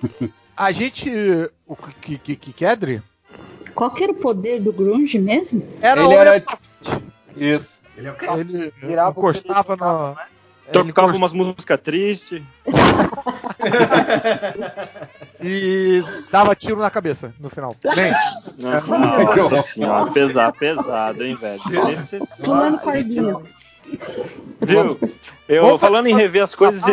Fala, Rapidamente, só falar, esses dias eu revi aquele filme Double Dragon, que na minha época era Double Dragon, né? E. Porra, eu, é, um filme, é um filme, filme horrível, horrível, Scott mas eu Wolf, ainda, né? eu, eu ainda curti. Mark da Cascos. Como é que a gente não É. falou disso no filme lixo, Jair? Porra. É verdade. Tá aí, ó, anota, anota. É. É uma boa. Tá, tá Ah, guardado. in- inclusive, você falou em Double Dragon, Robert eu- Patrick eu, de vilão, eu, né? Eu senti um aquecidinho no coração escutando todo mundo falar X-Men, achei super maneiro. Me lembrou Cara, muitos momentos boa. da infância, cara. X-Men, X-Factor, assim, porque Peter Parker. é Peter Parker, Caiu bem, exatamente. caiu benzão. É, Nossa, eu passei. um? O que, que é? Que que é? Falar um momento rapidinho aqui que a Adriana me lembrou. Vamos guardar pra semana que vem. Eu quero fazer essa porra de novo. Lá. Beleza. Quero Ah, fazer, quero fazer toda semana. Nesse mesmo Ah. horário bizarro? No mesmo horário bizarro, que é o horário que eu posso. E foda-se todo mundo. Isso partindo do pressuposto, é claro, que os queridos ouvintes lamentáveis queiram que a gente continue com esse papo, que a gente volte aqui para Ah, Caruso, bem. ninguém escuta você podcast quiser, não. Se você gostou do MD Moment, mande mensagens para o réu e para o, o, o Change, dizendo queremos mais MD Moments no MDM, tá?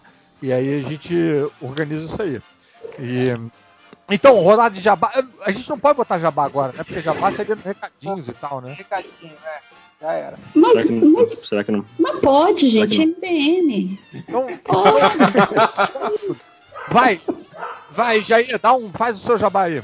Alerta spoiler, nosso podcast que eu tenho o prazer de apresentar com o Fernando Caruso. A gente tá falando de séries e filmes toda semana, toda sexta-feira. Tá em todas as plataformas de áudio. Boa! Cadu, Então, rebobinando na Caverna do Caruso, toda segunda-feira, se você quer lembrar de gibi velho, filme velho, seriado velho, videogame velho, só não tem velho velho, mas assim, tipo, todas essas outras coisas, você pode entrar lá toda segunda-feira na Caverna do Caruso, rebobinando com Cado Castro. show! Deixa o comentário lá pro Cadu que ele vai gostar de ler o, seu Adoro comentário, comentários. o comentário dele. Finoque! Não, eu tenho. Eu vou no recadinho depois. Nossa. Eu Camilo, vou fazer diferente de vocês, eu vou fazer certo. Camilo. Obrigado pelo convite, foi muito legal. Quem puder me segue no Instagram, arroba camilo.solano. E também no meu canal do YouTube aí, que eu posto vídeos de processo de ilustração, é, quadrinhos, é, pão e música. Você deu, você deu uma pausa ali, parecia que eram uns vídeos meio judiciais, né? Vídeo processo de quadrinhos. Caraca, não sabia desse caminho. Não sabia desse lado, né? Dri, quer aproveitar que você tá aqui pra fazer, para não precisar estar dando seu jabá às 4 horas da manhã na gravação oficial do MDM? Ih, já dormiu, Já foi. já foi. É, porco, tem avisos? Ah, não, Ah, droga. A Dei tá aí, ó. Tava, tava gritando aqui no mudo. Desculpa aí. Faz 10 anos de curso, né, pra fazer essas coisas, mas enfim. Ah, então, adorei, adorei poder falar da, da velharia aqui. Valeu pelo convite, Caruso. E saber como eu tô me lembrando bem. Eu passei 10 minutos falando tormenta, e agora que eu me toquei que é tormentou. Tô lembrando bem. Lembrando. É porque em inglês é torment, aí fica a cargo de cada um, né? Você completa quando quiser. É. O- na verdade, hoje em dia é pra ser Tormentix. Né? Não, não é pra ter gênero. Você você já pensou em fazer comédia na Globo, Tudo. rapaz? Você tem Ah, é, eu tenho que fazer pra financiar minhas viagens pra Nova York pra ver gibi na, na Virgin. Pra tomar, spoiler. É, tomar spoiler em dólar, né? Tem que ser. Não, eu, eu queria dizer assim que, como fã do, do filme Lixo, estou muito contente de poder Olha! gravar aqui com o seu Ah, Caruso, ó. já é. E Obrigado. tô aqui desde já esperando mais, esperando mais, assim. Toda vez que vocês postam, A gente tá, a gente fez um, comigo. a gente fez um, um, um pra ver se a gente consegue juntar aí a grana, porque o filme lixo a gente a gente gravou presencial antes da pandemia, né? E teve diretor de fotografia, teve equipe, né? Teve Uhum. é, equipe de som, não sei o que, tá, né? então a gente tá querendo ver se a gente consegue levantar fundos pra fazer de novo. Pra Até falar agora de a gente Double Dragon com 200 propriedade. reais. empolgado. Eu, eu quero participar desse aí do Double, Double Dragon, hein? Porra, então vamos, vamos fazer. Double Dragon tem que. Né, Tem tem, que ser com carinho. se Double Dragon não animar a galera a financiar o canal, eu não sei o que que vai. A gente nem lembrou desse, cara. Ô, Sensacional. gente, precisava fazer um filme lixo do Snyder Cut, assim, só falando. Que isso? Na live, né? Aí briga de rua. Brincadeira! Será? Será? É, é. Porco tem recado? Não, o único recado é esse aí, eu tô vivo. Meu Deus Ah, do céu. Porco, muito legal, mas tô muito- vivo. Mas muito legal o porco voltar pro MDM. Eu tô emocionado aqui, cara. Na moral, viu? Estamos todos. É porque você me pediu com É. carinho, cara. Olha, é verdade, vou pedir toda semana. não quero, não quero caguetar ninguém, mas esse podcast teve, esse MD Moment, teve participação fantasma do réu, que entrou e saiu. Sim. Entrou, viu que tava tudo Um ninguém quebrou nada assim, e saiu. Então, assim, mas ele tava, ele tava na chamada. Então, você, ouvinte, que só escuta os episódios que tem o réu, esse aqui teve, ele só ficou calado. Mas Ele teve. esteve entre nós. Você só não ouviu, mas teve. muito, muito, muito obrigado por vocês me ajudarem a realizar esse sonho de via o MDM falar de quadrinhos e de tarde, de tarde, sem invadir madrugada dentro. Que coisa linda, gente. Eu não tô dormindo. Teve um momento que MD Matinê. Teve, foi. Matinê. Ah, bem. Teve um momento até que eu esqueci, eu, eu, eu falando com vocês de quadrinhos do MDM, eu olhei pela janela e tava de dia, cara. Então, Eu quero, eu quero relatar Incrível. um fenômeno curioso que aconteceu aqui, Caruso, que é, eu falei, vai, falei com a Flávia, vai entrar na gravação do MDM. Ela dormiu. Eu acho que automaticamente o cérebro dela achou que era É madrugada já. Tipo, É pra ver. basicamente, É. basicamente Pavlov.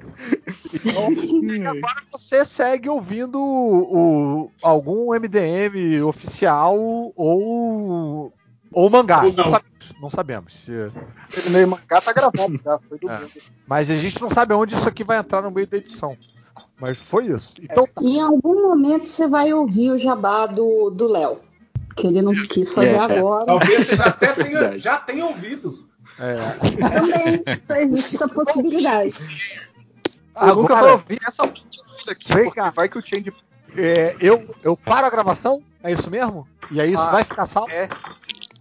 Vai, aí você manda o link pro, no chat que o Change baixa e, e edita. Mando pro Change. Não, manda no chat lá mesmo, que ele vai saber o que é pra fazer. No chat aqui do Skype. Só eu- avisa, é, só avisa que, que tá lá. Ai, meu Deus do céu.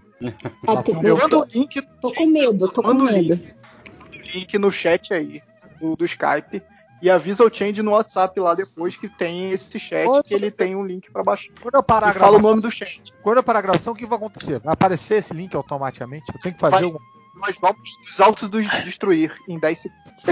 Então, vou parar. Rezem por mim. Mas o papo foi delicioso de qualquer jeito. O que importa foi isso, né, gente? que tá na... Não. A gente vai guardar esses momentos no coração. Gente, olha só. Muito Verdade. importante. Todo mundo lembra exatamente o que falou, porque eu vou parar a gravação. Se for necessário, a gente vai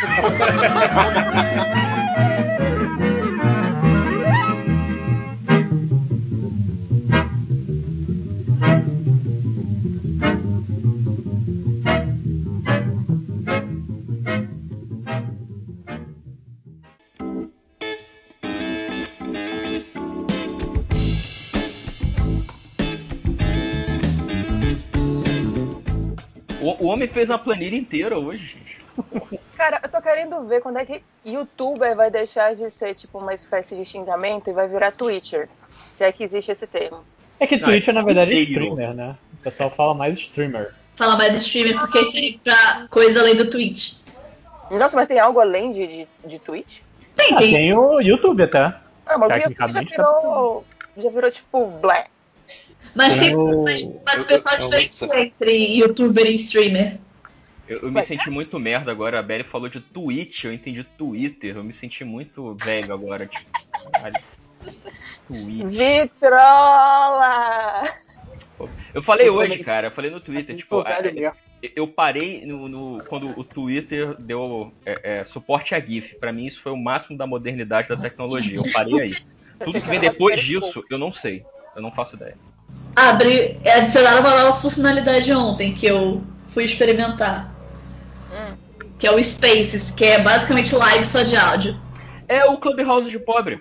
Sim, eu achei muito bom, porque eu não vou pagar o iPhone, vai tomar no cu. Não, mas o, o Spaces ele já tinha sido implementado antes, mas só pessoas Uhum. especiais e verificadas recebiam, entendeu? Esse não é o Flits que tu tá pensando? que- Então, Ele já não, dava parte do Facebook. Stories. Ele é um espaço dentro do Flits que vira um, um Clubhouse de pobre. Sim. É, ti- é tipo um podcast, mas só de áudio do Zap Zap. Quem é que é isso, gente? É um Viber, só que de áudio. Tipo, é que você meio que entra, você cria a sala de bate-papo, aí pode entrar até 10 pessoas e o resto pode só ouvir. É. E é meio que isso. E Não você deu pode. não. E, tipo, É idiota. eu achei interessante porque eu, eu tenho preguiça de editar coisas, então eu achei interessante, mas só isso. Mas parece que pra deta- determinados nichos tá Ué, funcionando bem. O MDM também tem preguiça de editar coisas. Olha a gente aqui gravando que nem gente É. normal. a pergunta é: quem, quem ia querer ouvir um monte de gente falando sobre um determinado assunto em formato de áudio, não é mesmo? Pessoas. Né? Gente, que Então vamos 2021 começar, não é mais o ano do podcast, é o ano do, dessa merda aí. Space. É o ano do pós-podcast, cara, porque o podcast Uau. Sim. É something. foi meio triste, né? é, o ano do podcast. É. Tão Vamos lá. triste quanto anime? Tão triste quanto alguns animes dessa temporada. Olha o Falando em anime dessa temporada? Isso. Vamos fazer silêncio porque. Olá, está começando mais um MDM Mangá ordinário sobre os animes da semana. Que é o Semana podcast que você não queria, mas é o podcast que você merece. Da semana não, cara, da temporada. Temporada. temporada, a temporada dura uma semana, o tempo não faz mais sentido tanto. Mas É verdade. está fazendo um foreshadow aí. Em breve teremos podcast semanal pra comentar os episódios Ah. semanalmente do nosso anime. Não, Tô doido pra não ter nunca os mais Spaces do MDM Mangá. É, isso que eu ia falar, é um Spaces. Vamos gravar sempre domingo, todo domingo aqui, que nem missa. Caralho, mas, mas total eu faria um negócio desse, tipo, cinco minutinhos, tipo aquelas conversas de madrugada não que a gente faria tem. no- não, não faria não, Márcio. Mas sem, sem- Não, o segredo é sem. É, Qual é a é- palavra? Sem, sem nenhum tipo de preparação, planejamento. É tipo, eu passo um áudio aí pra você e você responde. E, e se é vontade, daqui a pouco passa, Passa. relaxa. É. Dá um tempinho. É melhor do que passa. gravar podcast, Tango.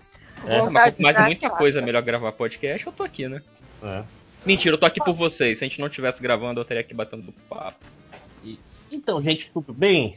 Hum. Estamos aqui reunidos novamente, quase toda a equipe do MDM Mangá, mais um convidado especial lá do MDM. Estou eu aqui, André, o Máximo Zolar. Temos também a Belly, Oi! temos Matheus Ford, o Lojinha, Olá. temos o comando, Salve, salve. temos a Paty, Oiê!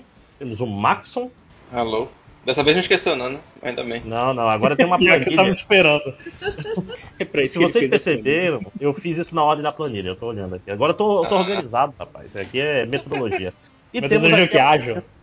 metodologia não tão ágil, né? E temos a presença especial aqui do diretamente do MDM, o cara profissional da animação, o cara que trabalha de domingo a domingo, Léo Finó. E aí, beleza? Que esse é um episódio especial, né? A gente resolveu convidar um, um profissional da área pra poder opinar todos os títulos que a gente. Todo anime vai perguntar, Léo, o que você achou da animação desse? Talvez- Analise isso aqui.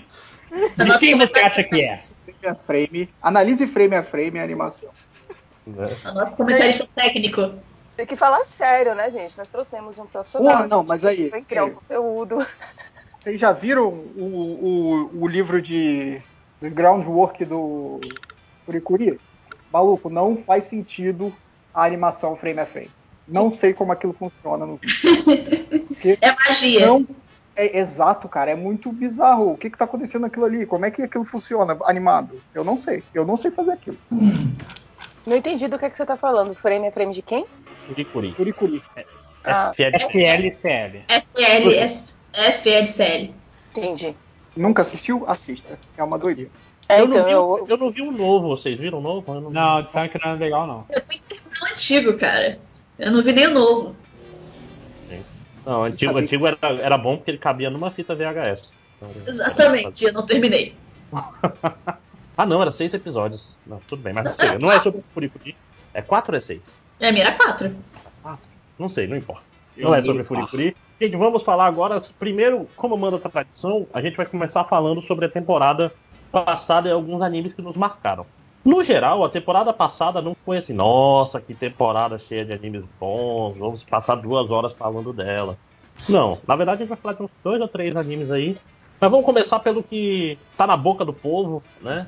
O anime Alegria da Garotada, que é o a- As Aventuras do Jiu-Jiteiro Jujutsu Kaisen. Como é que ficou em português? Jujutsu Jujutsu Kaisen. Kaisen dos feiticeiros? O mangá? Pô, né? Média? Tá caps. Eu não faço a mínima ideia de como isso ficou em português, gente. Tá Eu sei como que é assim? Jujutsu. É Batalha dos Feiticeiros, Batalha dos Feiticeiros. Hum, E eu tô falando isso confiando apenas na minha memória. Não posso estar errado. foi Então Escola tá errado, Técnica das tá errado. Trevas, pô. Supletivo da, da magia. Senai dos É. feiticeiros. Ah, podia ser Harry Potter então, né? É Harry não, Potter porque Harry. Potter é ensino fundamental, pô. Ali claramente eles são uma escola técnica. Só Não não é tem não. o técnico. Moleque Não, é high school. Não, porque É. tem o técnico edificações. Eles estão fazendo médio em técnico em magia. Ah, sim. Mas Técnico é em tipo. feitiços. Mas eles são super high schoolzinho, adolescente, por isso que eles fazem tanta merda. E, e é foda que eu acho esse, esse conceito de escola com três alunos é um conceito diferente. Três alunos por turma. Ah, é É, uma escola. É, é- esse é o futuro que os liberais querem. Olha, eu não posso comentar porque em produção editorial era tipo seis pessoas por turma, então não tá muito longe desse- dessa realidade, não. né? Ah, últimos períodos de exata é turma com três, quatro pessoas, é sempre assim. Sim. É. Cara, essa temporada daí eu, eu, eu não. Eu sei que eu me diverti muito assistindo. Teve o episódio de, de beisebol, que foi legal. Que é pseudo filler, mas não é filler de verdade. Porque... O episódio dos X-Men. Exato! Obrigada. E, e eu não sei, cara. Eu sei que eu tô continuando a assistir porque é divertido e porque é legal. Eu sei. Tá chegando aquele momento que eles realmente. que vai me decepcionar assim profundamente. Só que eu acho que eu já tô tão preparada psicologicamente de que aquela, aquela trupe de, de, de vilões vai começar em algum momento a virar trapalhões. Que eu tô, tipo, só de boa e curtindo ali a galera. Tô só esperando o, o cara comer todos os dedos possíveis e imagináveis do, do demôniozão lá e dar ruim. Eu tô esperando esse momento. Mas tá divertido, É, então é legal. É, a- graça é que é um anime muito good vibes, assim, né? Bem tranquilo. É, Só que, é, tem- ou menos. como tu bem disse, Belly, tem muita cara de que não, não vai terminar bem. Né? A gente até tem aquela esperança, a gente queria, mas não vai. Não tem como. Mas diga lá, gente. É, eu diria que não é good vibes. Good vibes. Não. Ah, é, não, ele é bem tranquilo. Tipo, não, Não. tem não tem aqueles dramas, Eles- vamos dizer assim. Eles tentaram meter um dramalhão lá com o, o- o menino que foi influenciado pelo cara costurado e que o Yuji teve que matar ele, ele foi manipulado. Mas assim, morreu na praia, né? Porque eu, eu É, e dois falei, caguei. depois tava todo sorrindo, cara. Né? É, podia, se- eles podiam ter continuado o drama do maluco ser manipulado se, se ele tivesse virado aluno da escola, né? E Eu, aí, achei eu também achei que fosse durar muito mais, assim. Eu falei, caralho, vai virar o vilãozinho da segunda temporada, assim. Tipo, ah, não, morreu. É isso aí. É, a gente meio que não esperava essa morte, né? Inclusive por causa do, da cena do final, a- o, fechamento, o encerramento. Quando o cara morreu, a gente ficou meio do tipo, sério? Peraí, ele morreu mesmo? No no episódio é, ele seguinte ele não aparece voltou? debaixo da árvore lá, né? Com... Na, na abertura, né, cara? Que foi Ah, um truque. Vocês foram enganados. Nossa, É. quero meu É. dinheiro de volta. É tipo o preview de Real Housewives of Beverly Hills. Que eles montam as cenas de outra ordem pra você achar que aconteceu alguma coisa, chega no episódio e não é nada daquilo. Ah, Assim, é especialista em decepção, né? Exatamente. Isso. Tô na segunda faculdade de decepção já, meu amigo. Aqui é só. É foda. Mas então, Léo, Léo, você que é a, a voz nova sobre Jujutsu, e aí suas impressões em geral que você não falou. A gente já falou sobre Jujutsu antes, né? No, no episódio anterior. A gente quer ouvir um pouco sobre o, que, que tu acha. Então, eu comecei a assistir porque meu irmão falou assim: assiste aí que as lutas são maneiras. E realmente as lutas são bem maneiras. Às vezes me irrita um pouquinho que, que a câmera fica girando muito rápido, eu sou velho. E Mas eu acho, eu achei, eu achei muito engraçado o anime, eu acho, acho divertido. Que me ajuda, né? Porque na verdade todo anime acaba que eu acabo enchendo o saco depois de um tempo, porque enrola muito, sabe? Repete a mesma coisa sempre, sei lá. Às vezes eu acho que nem repete tanto. Eu não consigo pensar direito enquanto eu tô desenhando, tá foda. Mas uma, uma coisa que tu falou de repetição, que é uma coisa que me incomoda em Jujutsu, que ele, ele repete várias vezes, é tipo assim, um determinado vilão já deu o que tinha que dar, e ao invés Ah. dele correr, ele foge de novo. Porra, Ah, aquele maluco lá, o. O. braço. da cara pintada. O da árvore já acho que já deveria ter morrido já. já deveria ter morrido, o vulcão já deveria ter morrido. Eu achava que ele tinha O morrido cara já. pintada também, pô. Não? O da árvore apanha, cara. Apanha pra caralho. Que, aliás, é, é o ponto alto dessa temporada. Sim. Não, todos eles. Não, não. O, o da árvore apanha, o vulcão fica sem cabeça e o maluco da cara costurada toma um sacode do. esqueci o nome do moleque, do cabelo rosa e do, do, do cara, o executivo lá. O, O funcionário Sim, é- público. também. Cara, que é, é um personagem muito maneiro, cara. Essa, Esse essa é a personagem ideia é bem do, maneiro. do, Não, pô, vai tipo dar assim, seis não horas quero fazer eu hora tenho- extra, cara. É, Tudo vai dar seis horas tem que vazar, isso é muito bom. Mas eu, eu, eu Como morreu mesmo só o, o- essa- esses dois que apareceram agora, né, no, no finalzinho. E se você não viu a temporada passada, ouvinte, você se fudeu. É, spoilers. Qual? O, o maluco da asa de sangue? É, o- os irmãos, né? Só eles que morreram, morreram mesmo porque eles eram humanos, né? O resto Inclusive, é mim, eu, eu, eu sinceramente adorei a luta com eles. Eu, eu, eu comecei não gostando demais e no final eu gostei demais. Então, Uhum. é positivo. O saldo foi positivo pra mim. Cara, teve aquela vibe da, da saga do Sensuíno e o Hakusho, saca? As lutas mais diferentes, não é só porradinha. Pra mim deu uma vibe de. Foi o que a Belly falou da cena do, do beisebol, tipo um filler que não é filler, sabe? Eu falei, ih, olha só, vai entrar num filler, isso não faz o menor sentido. Mas aí acontecem coisas importantes, aí você fica, ah, não era um filler. É, Pra não, digo do, do Sensuíno, não sei se vocês lembram da luta do, do Sniper, que é justamente isso, o Yusuke. É, a mesma todas as locação, né? É, sim. Mas eu, eu não entendi por que, que esses, os malucos irmãos estão debaixo da ponte lá. Por que, que eles foram fazer lá? Porque o Marrito lá, que é o maluco que, que faz, que toca no cara e o cara deforma, ele que. Esses caras aí, eles são os embriões lá, sei lá, que eles roubaram quando tava rolando um torneio, certo? Aí ele pegou esses, esses negócios, colocou dentro de humanos e meio que ordenou eles a irem lá na ponte porque ele sabia que tinha um dos dedos, um dos dedos do, do Sukuna lá. E aí foi isso que eles foram pegar. Ah, é, porque o moleque, o outro moleque dos, dos, dos lobos pega o dedo. Né? Isso. Tô E aí são, são três fetos do demônio bizarros, aí morreram dois, agora o terceiro a gente só viu um flashback ele conversando com os irmãos e tal. E aí na próxima temporada ele deve ser o, o malvado. Esse, esse lance eu acho engraçado, né? Porque aparece um, um personagem novo e aí tem todo um. mostra um flashback da. Isso só acontece em anime, eu acho. Do- da, da, da vida toda do cara, por que, que ele tá ali, não sei o quê. Eu acho isso muito divertido. Às vezes, isso enche, isso- às vezes isso enche o saco, tipo, é, parece. Isso daí me dá mais sensação de filler do que, do que necessariamente, tipo, um, um- um jogo de beisebol. Sabe? Tipo, ah, então agora vamos explicar aqui quem é a irmã desse menino, o que foi que aconteceu, por que que ele tinha uma fama no colégio. Quando começa a fazer isso com vários personagens, eu já fico, tipo, "Ih, só tô assistindo aqui porque, eu porque eu tô em época de quarentena e não tenho mais nada pra fazer, viu, amigo? Se você fizer isso assim É, é- no no default, vai, vai me perder aí. Se for um personagem que não é importante, né? Tipo. É, é o vilão que vai morrer nesse mesmo episódio. Tem 10 minutos explicando a história dele. Ah, eu Mas sei não lá, isso não me ele. incomoda tanto não, É, eu, eu acho que eu já tô no, no ritmo. Porque assim, Jujutsu, eu acho que a gente pode resumir no geral, é, é um bom shonen.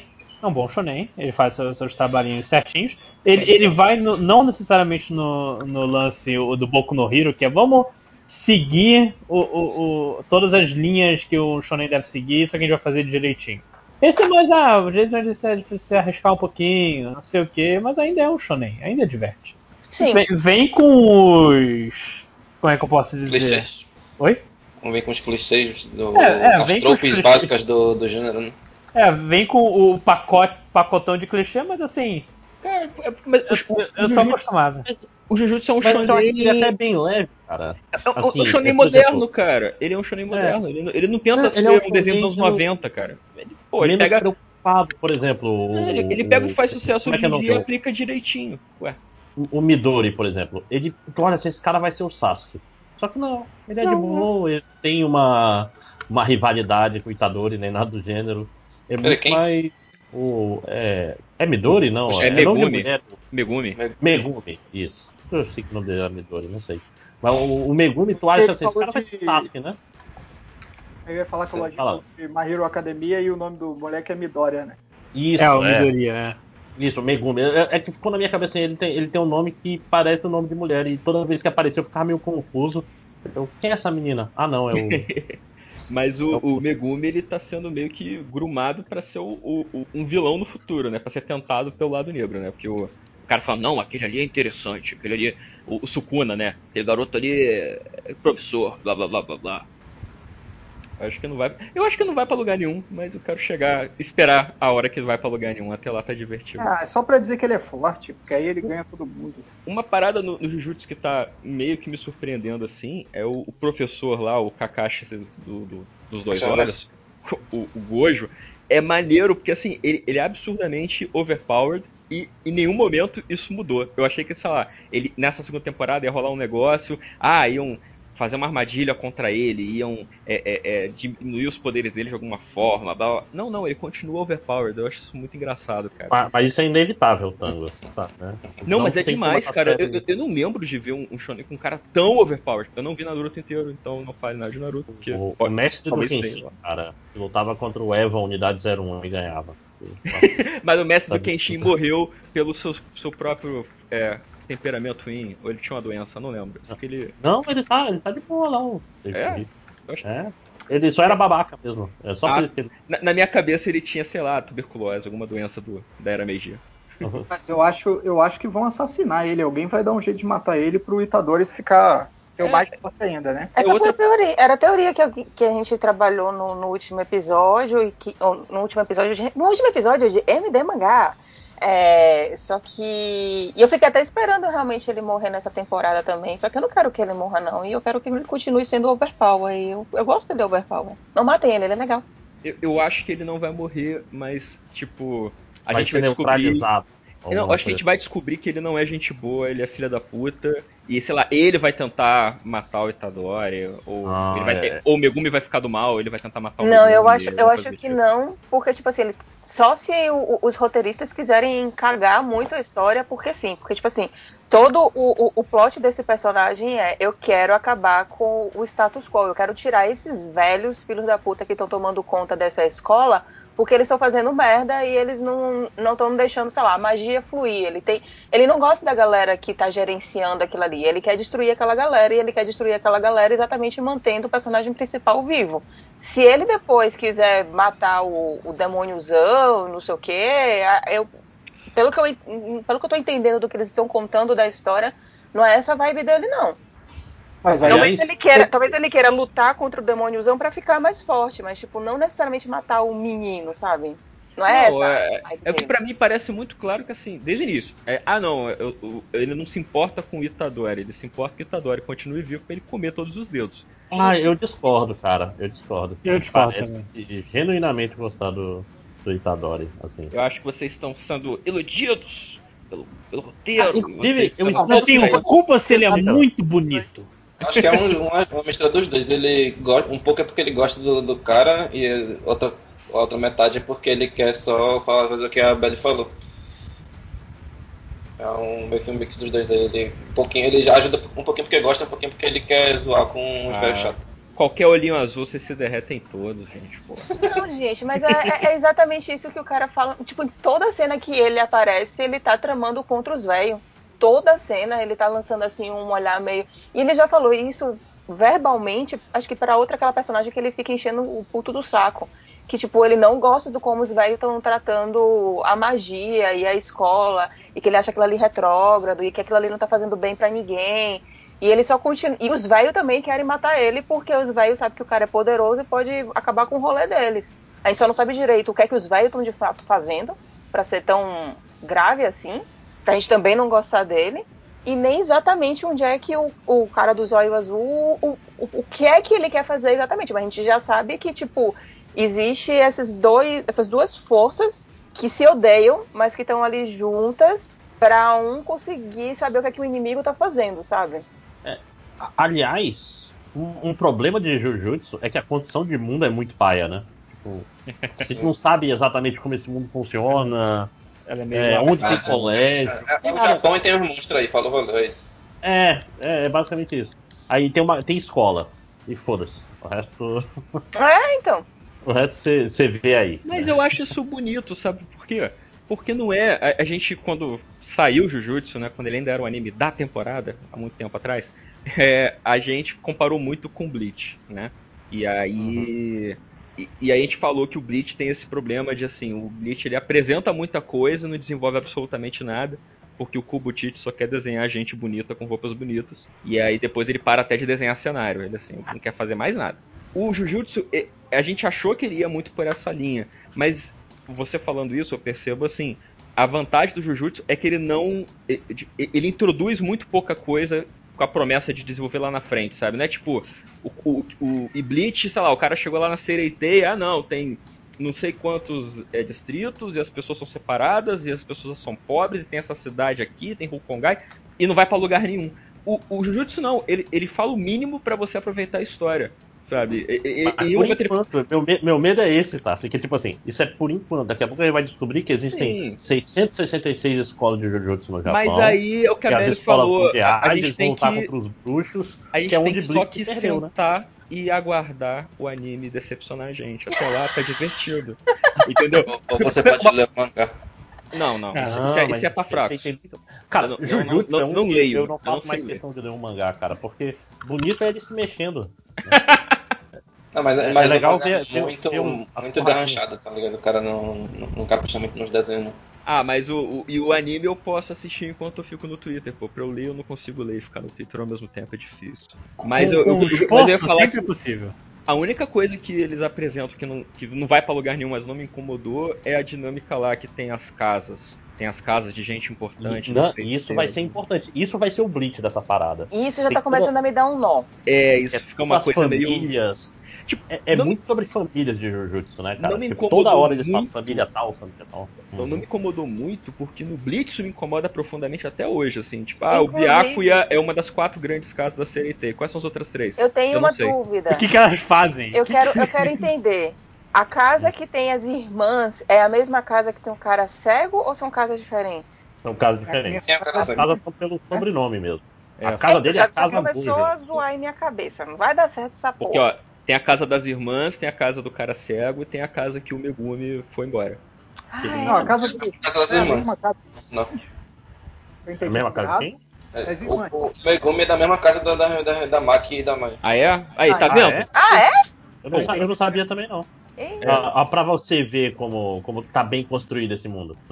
Então, não, mas é não, não, ó, ó, calma aí, você que não prestou atenção, porque eu vi isso. A gente tá, tá vendo a decepção virando a curva, gente, é isso. É? Aí tá sentindo o cheirinho já da decepção, do tipo, olha lá, olha lá, olha lá, vai dar merda, hein? Não, vocês não prestaram atenção, porque eles falam isso várias vezes. Inclusive, tem um, um flashback mostrando que ele é, é, filho de sei lá quem. Chegou palestrinha, gente. Você... Depois ele, na próxima temporada, provavelmente vai, vai mostrar mais quem vai ser o flashback do, do Gojo na escola. E aí vai aparecer um monte de gente mais nova aí, inclusive o pai do, do Megumi. Vai dar pra entender melhor. Gojo na escola eu gostei. É tipo o programa da, da Futura, né? Tipo Teca na TV. Gojo na escola. Ou então programa com a Penélope na MTV, né? Também, também. Só que esse é um programa bem errado hoje na escola. Um sketch é... Vélez e Renato. Né?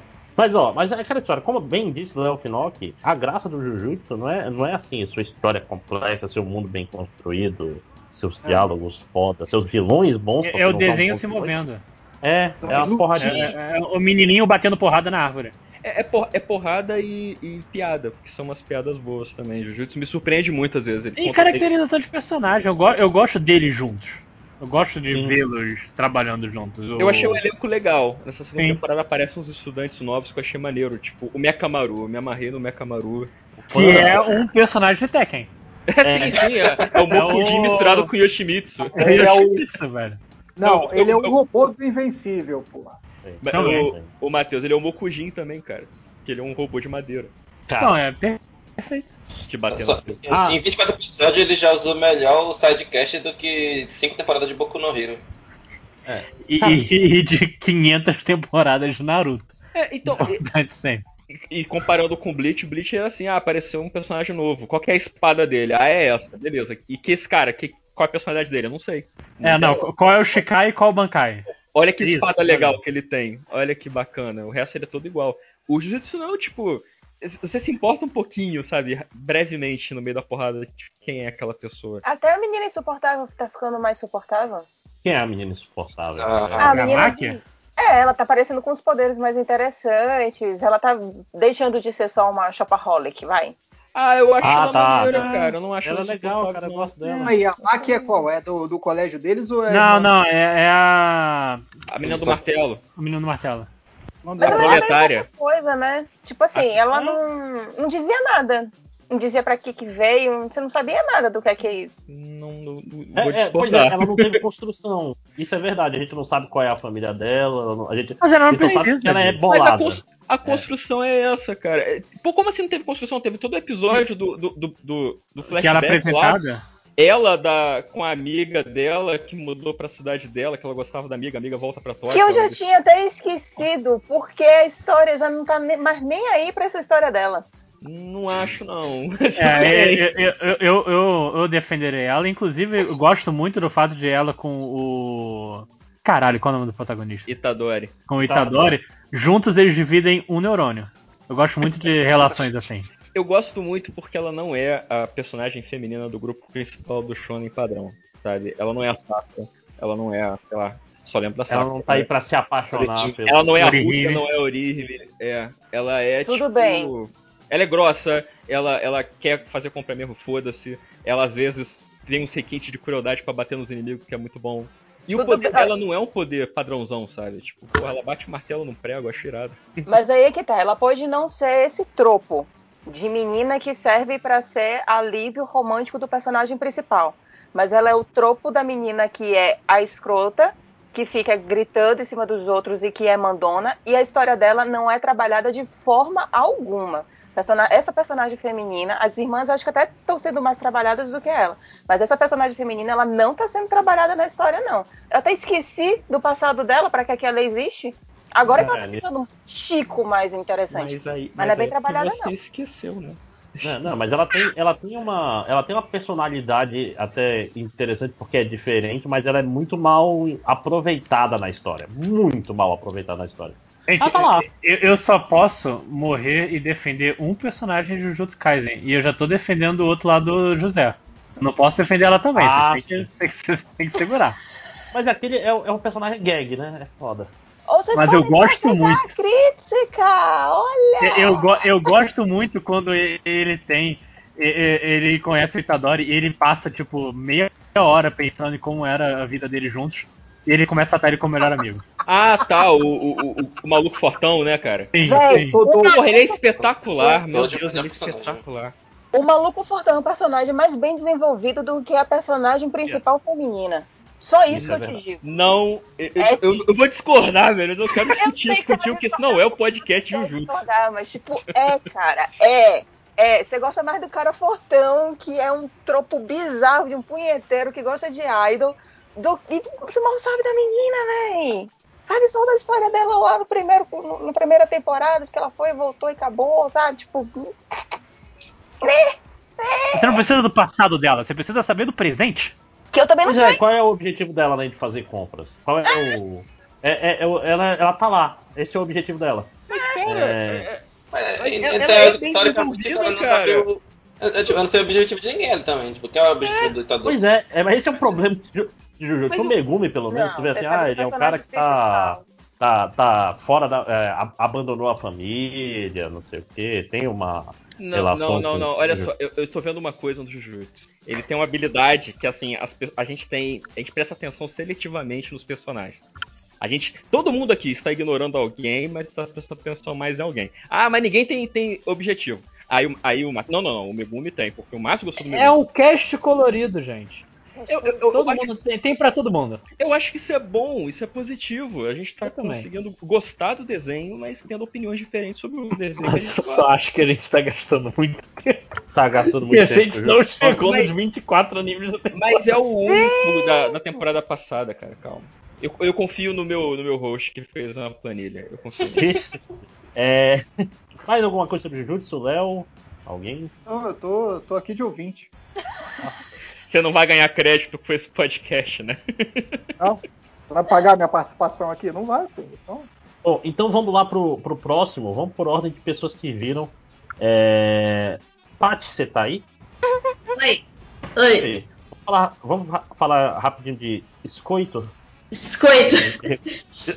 Me recuso a chamar de outra forma. Skull, skate, não sei como é que fala o nome desse anime. É, é anime de skate. É, Acho que só eu terminei esse aqui. é eu, eu parei no meio, mas era legal. Tem no, tem no Funimation, né? Agora o Funimation tá É. pegando. Tá completo na Funimation. É... Bem, só como só eu ver, eu vou resumir. Foi super divertido, foi divertido pra caralho. Foi. Ele tem a principal qualidade que eu procurei ver anime de temporada, que é ser um anime divertido de acompanhar, e foi exatamente isso. Eu peguei meio que o bonde andando que eu deixei atrasar alguns episódios, mas quando eu sentei pra ver tudo, foi tipo. Incrível. Eu me diverti horrores, eu ri demais. Os personagens são muito simpáticos. Ah, é muito bem animado, mesmo com problemas na produção, o negócio saiu bem feito. Eu adoro Problemas na produção. o mesmo problemas de Wonder, Wonder Egg Priority, que tipo, deu. Por causa da pandemia, muitas pessoas foram atrasadas e adiadas. E o projeto meio todo que perdeu desgringolou em termos de produção, tanto que é, teve o episódio 9.5 que foi recap pra poder dar tipo uma semana de descanso pros animadores. E por descanso quer dizer trabalho, né? Trabalho. Saudades on the Rack Priority. É, e aí eles conseguiram entregar um botão. Tipo, no finalzinho do anime tu sentia que tipo, a- o negócio tava ficando, tava ficando ruim, mas tipo, não chegou a realmente dropar muito de qualidade. Porque que pra ver gente muito experiente, então eles conseguiram controlar na medida do possível, apesar de ter sido inferno, pra quem. Segundo relatos que eu li. Eita. E o- deu muito de ter muito, teve muita discussão na rede social por causa dos personagens do anime, principalmente por causa do vilão, o Adam, que sinceramente eu achei meio inútil, porque ele é um ótimo vilão, ele é a Nazaré Tedesco dos animes de esporte, eu amo ele. O cara sapateia no skate e quando tá tocando música de tango no fundo, ele tem o dublador do Dio de Jojo, não tem como não amar esse vilão. Meu Deus. É o Takehito, você né? Tem que ficar em todos os animes pra fazer os personagens esdrúxulos. Ele Oi? É o Takehito, né? O... Sim! Nossa, é, É é- é maravilhoso. E o final dele, acho que. Como vocês não viram tudo bem, eu só tô spoiler do final. Por favor. É, Estamos aqui pra isso mesmo. É. Tipo, terminou o anime, beleza, todo mundo feliz e tal. Ele é o vilão, logicamente, ele perde a última corrida. Ah, E, logicamente, perde tipo assim, por muito pouquinho. Mas ele, tipo, tem o arco de personagem dele. E aí, tipo, meio que. Ele é político, pra quem não sabe, ele além de ser skatista, toureiro, ele é político, corrupto. Então ele meio que faz uma relação premiada lá com um político famoso da cidade dele, pra ele se safar. E termina a história com ele falando pro, pro mordomo dele, que é o Tadashi, que é quem tava tentando salvar ele, entre aspas, ao longo do anime. Aí ele vira pro Tadashi. Você achou que ia te mandar pra cadeia? Não, você vai ser meu cachorrinho de estimação pra sempre. E acabou o anime. E esse- esse- essa frase ficou três dias no trend topics do Japão. Porque todo mundo estava surtando. Foi muito bom. meu Deus É, do céu. ele, ele tem uma vibe meio Máscara da Morte, né? Daquele filme estranho dos Cavaleiros do Zodíaco em CG. Ele é o máscara da morte do skate, gente. É. É É, muito- é um personagem bem interessante mesmo. Cara, Skate Infinity é um anime muito good vibes, cara. E- e- Muito divertido. É assim, você se diverte vendo. Você não tem muito. Eu gosto que todo mundo é meio idiota. Então é muito divertido de acompanhar as decisões idiotas que eles tomam. Ah, E aquela história, ele não tem nenhuma tentativa de ser um anime sério de skate, e isso é para o bem dele, né? Mas, tipo, eu acho que mesmo não tentando ser um anime sério de skate, ele não é, mas, tipo, ele tem a estética do skate. A estética desde a questão da lente, da estética dos skates em si, do design, da música, da trilha sonora, basicamente parece que saiu de um jogo de Tony Hawk, aquela trilha sonora. Acho que só poderia ficar mais perfeito de estética de skate se tivesse tocando Charlie Bell Jr. no fundo. Mas as fãs já editaram vídeos assim, então tá tudo bem. Muito bom. E como fã de chipar coisas, tipo todo mundo cash, é muito bom. Tô lendo fanfic pra caralho, tô feliz da vida. É justo. Maxon, você viu também, pelo que eu estou vendo aqui na minha planilha de, de Terminei animes? também, inclusive tem um detalhe muito importante que a gente esqueceu de falar, é que o último skate que o, que o vilão usa é uma fucking cruz, tá ligado? Sim! Não, ele, ele chega no cara que faz, que faz terra, então, preciso que você me faça um terreno pra amanhã. Porque eu vou andar de skate. tipo, mó, mó trilha ameaçadora, trovejando. Não, você vai fazer um terno pra eu andar de skate. E a roupa dele é toda dramática, com coluna destacada e com as costas de fora. Meu Deus, amei aquela roupa. Muito bom. É, tipo, eu tô gostando do- da, da, da leva recente de animes originais, assim, de skate e Wonder Egg. Na, na temporada anterior também teve uns bons. Nessa tá tendo uns 6 ou 7. Tipo, acho que vai chegar um momento que vai, vai, vai ter anime. Só, só de anime original o cara vai conseguir encher o tanto de anime que o cara vai ver naquela temporada. Sim. Ah, mais um detalhe só pra terminar, porque eu acho legal comentar isso. Eu gostei muito do desenvolvimento do anime, porque tem o protagonista, que ele é o Reiki. Ele é muito fã de skate, ele ama skate, mas ele não é gênio, igual o Langa, que é o amigo que ele faz durante a série. Só que eu achei que o anime claramente ia fazer uma rota meio, não, ele vai virar suporte, eu não preciso ser o melhor no skate, porque eu vou trabalhar como suporte do Langa, porque eu não sou um gênio. E eu estava, estava totalmente preparado para ficar puta assistindo, porque foi o que a diretora fez em Free da segunda temporada e eu fiquei revoltadíssima na época. Tanto que eu não continuei a ver Free desde então, eu tenho amarga, sou amarga aquele anime por causa disso. Então eu fiquei muito feliz quando ela não fez isso no anime de skate, porque o Reiki não vira personagem de suporte, no sentido de deixar o skate de lado. Ele, tipo, ele tem um momento, tipo, fodão dele. Ele, não, eu gosto de dar skate pra caralho. Fosse, eu não sou gênio. Eu sou bom do que eu faço. Eu não nasci ontem. Eu não, não, não aprendi a dar skate ontem. Eu sou bom nisso. E eu achei um momento muito bom com ele e eu adorei, foi muito divertido. Ele é meu personagem favorito. E é muito raro o favorito, meu favorito ser o protagonista, então isso diz o quanto eu amei ele. Uhum. É importante. É, e aquela história, e tem aquelas coisas bizarras, tipo, o Uranga. Logo no primeiro episódio ele anda de. Ele nunca andou de skate, mas ele andava de skateboard, era bom, e foda-se, ele amarra o skate no pé. Não faz nenhum sentido, não faz, mas fora, né? Assim, vai, vai quebrar os dois tornozelos, né?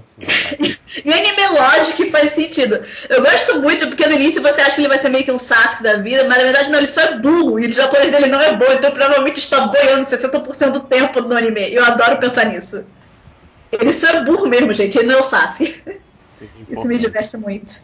Ok, mais alguma coisa sobre SK8 ou Skate, né? Tem no. Lembrando para as pessoas, tem no Funimation, é, Jujutsu Kaisen tem no Crunchyroll. Aqui a gente faz. Tem informação. Né? É, vamos lá, vamos lá, porque a gente nem, nem começou a temporada ainda. Vamos lá pra Wonder Egg logo. Wonder Egg é um anime muito mais triste do que parece inicialmente. E ele parecia triste. Gente, não, eu achei que o Wonder Egg foi triste na medida do que tinha que ser mesmo. E eu, e eu achei a ótima. Então, aí é que tá. É, você já sabia que, ser, que aquilo ali seria um, um, anime triste? Você já sabia que aquilo ali seria um anime sobre meninas que foram que foram abusadas e que passaram é, por traumas dando muito só, sérios. Dando só, velho, só um contexto geral, só para as pessoas que não viram, não sabem o que a gente está falando. Hum. Wonder Egg é um anime muito bizarro, onde você tem a, a, a Ai, a protagonista, que ela recebe, compra um ovo e dentro do ovo vem uma garota que passou por uma situação de abuso e, e ela tem que vencer os demônios interiores dela. Então, eu não achei que eu precisava dar um, um, contexto de Wonder Egg, porque a gente não deu contexto nem Jujutsu, nem Skate, nem então eu já parti para a crítica. Mas, enfim, a gente já sabia que seria esse, essa, essa série sobre essas personagens que foram é, abusadas, e eu gostei do fato de que o anime, apesar dele ter terminado e ele vai realmente ser concluído no filme, é, ele explica coisas que a gente achava, que eu achava que ele não iria explicar, que ele iria ficar empurrando até dizer chega, mas não, ele foi construindo, ele, foi colocando todos os elementos explicativos no roteiro de por que, que cada personagem, por que, que cada uma das quatro meninas elas estão ali, é, qual é a dor de cada uma dessas meninas, qual é o mistério relacionado à vida dessas meninas e vai solucionando esses mistérios. Até mesmo o ponto de, por exemplo, a questão do padrasto da menina, da personagem principal, principal, que não chega nem a ser padrasto, na verdade é namorado da mãe, mas que a gente sempre desconfia de que talvez ele tenha abusado da, da melhor amiga dela e que por isso que a melhor amiga dela também veio a se matar. E ele, e ele deixa ali meio que claro naquilo ali. O que foi que aconteceu. E o que eu achei também bem interessante foi o fato de ter explicado os dois personagens é, masculinos também, que, que, tipo assim, são dois bonecos de, de Crash Test Dummies, que, que porra é aquilo ali? E aí quando explica a história deles, você fica tipo, puta que pariu, essa história é muito maior do que eu achava que seria. E eu tô muito interessada pra ver como é que vai ter esse filme, pra explicar como é que. Tipo, agora que mostrou quem é o vilão, a vilã, né, que seja, porque afinal de contas, spoiler, é uma inteligência artificial. é, eu quero ver como é que aquilo ali vai. vai no que, é que aquilo ali vai dar, sabe? É, eu tô. Porque assim, é, quando eu falei que era mais triste, é porque eu divido coisas tristes em, em dois. Que é criança chorando e animal morrendo. E eu tava acostumado, pô, é um anime de criança chorando. Estou, estou preparado para essa tristeza. Aí no final teve também animal morrendo. Não apenas morrendo. Você mata o animal e faz a garota comer o corpo do animal. Que foi um pouco, um pouco Isso é o além que do. você faz no, isso é o que você faz no almoço todo dia, né? Come bife, frango. Onde você traça a linha? Não, foi foda. Quando, quando chegou nessa parte, eu também fiquei tipo, puta, cara, eu vou terminar de ver, porque tem que. Vamos terminar de ver. Isso aqui vai, vai levar em algum lugar. E o fato também de não ser gratuito, tipo, não é um filme do, do cachorro bingo e que existem é, ladrões de cachorro e que eles batem em cachorro simplesmente porque, ah, nós somos mal. Não, é tipo, não, velho, esses, esses, esses animais aqui são avatares da sua personalidade e a gente agora está destruindo esse avatar de vocês por um motivo psicológico onde a gente quer chegar, sabe? Existe um fundamento para aquilo ali. Então foi tipo, ok, eu, eu, eu vou lidar com você destruindo o, o, o, o demon dessas meninas, tá bom. Eu, eu- eu vou deixar dessa vez, tá, moço? Nada próxima. É, é que eu, todo lance era tipo, ah, elas têm que sentir o gosto da morte. Porque sabendo o gosto da morte, aí quando elas vão realmente ficar. Porque a, é que a garota alta, que eu, eu- Gente, eu sou terrível com nomes. Eu não sei o nome de ninguém. A garota alta ela desiste, a, a, a punk ela quer lutar. E eu, eu só acho que assim, eu, eu quero muito terminar essa história porque o arco, só o arco da Ai meio que se resolveu. Que ela vai salvar uma Ai de outra dimensão, porque um dos ovos tinha uma Ai onde ela não encontrava a amiga dela e acabou se matando porque. Tão foda. Tão É. foda. E é, são, é uma luta bem, bem maneira, inclusive todas as lutas são, são muito boas do, do Wonder Egg Priority, com animação absurda. Teve, teve seu custo, porque os animadores foram pro hospital Caralho. trabalhar do hospital. É, eu, eu acho, inclusive, que esse é um dos motivos da gente ter que concluir essa série num filme. Pra dar tempo pros caras aguentarem. Porque assim, não é um anime com um Sakugai aqui e ali. É um anime inteiro de Sakugai. É uma qualidade absurda pra, em todos, todas as cenas. E assim, é legal como ele também foi tratando a personalidade de cada personagem. Então, por exemplo, essa menina alta mesmo que você estava falando, ele vai ter essa discussão de gênero, mas mais na questão, tanto na questão da sexualidade, né, da orientação sexual, como também de como essa pessoa se enxerga e como essa pessoa performa. Então é muito legal você ver essa personagem que ela é, que ela se entende como menina, ela gosta de performar às vezes com roupas de menino, mas às vezes ela também gosta de performar de uma forma mais feminina, feminilizada. Mas isso não quer dizer absolutamente nada sobre é, Orientação a sexual orientação sexual dela. Então pega essas três vertentes e trabalha num ep- no- ok que não é só em um episódio, mas é porque tem um episódio que isso daí ganha mais força. Que eu achei lindo! Lindo! Eu fiquei tipo assim, dá vontade de levantar e bater palmas assim pro roteirista, que é tipo, cara, lindo isso daí, lindo, lindo, lindo. É, eu gostei muito dele. Eu acho que um dos meus episódios favoritos foi o focado nela, porque não só. Porque assim, ela é uma menina mais alta, não tem tantas curvas, então, então ela pa- passa como um menino para, para quem não presta muita atenção. Mas ela, é, é como a Vera falou, ela gosta de se vestir com quem ela quer se vestir. Não, e não necessariamente isso muda a, a orientação sexual dela. Ainda é uma, uma menina hétero. Mas a- ela tem a garota. As garotas se, se declaram pra ela. As garotas são muito apaixonadas por ela. A tanto que a, a garota que ela queria salvar é uma amiga que ficou mal depois que ela não, não resistiu aos avanços. Tipo, a, a- amiga dela queria muito ficar com ela, ficou pelada na frente dela, mas não.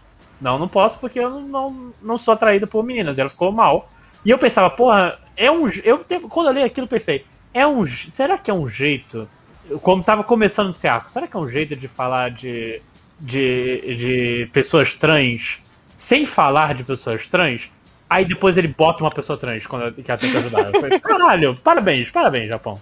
Não, não esperava que, que isso viesse. Que é uma, uma menina que, embora não tenha feito, até onde a gente sabe, nenhuma cirurgia de. de, de é mudança, mudança trans, de sexo o nome da não... cirurgia, né?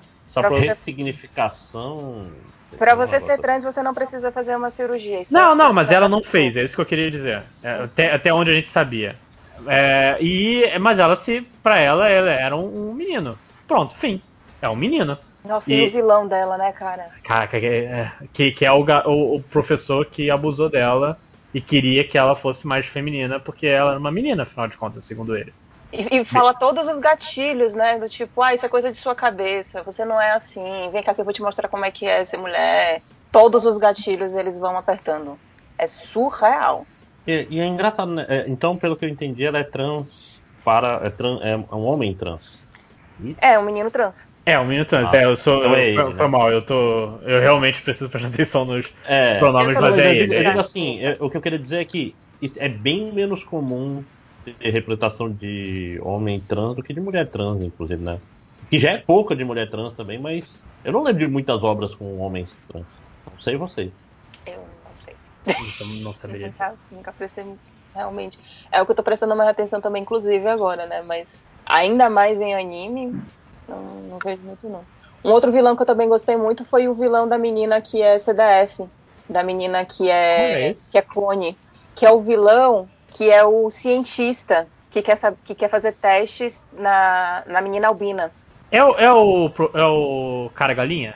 Porque é o cara galinha. Ah, lembrei dessa. Que é um doutor super inteligente. Fala, ah, essas meninas nunca que vão ser mais inteligentes do que eu. E, tipo, é muito bom que elas terminam derrotando ele na base da inteligência e ele termina se matando. E você fica, tipo, cara escroto, filho de uma puta. Inclusive, é muito bizarro que o One Direct chega, não, essas pessoas são. É, essa garota foi uma garota criada in vitro por, por um conjunto de, de, de pessoas muito inteligentes e ela tem 15, 14 anos e é o dono da própria empresa. Eu já vi coisas mais estranhas nesse anime, eu posso, posso aguentar isso também.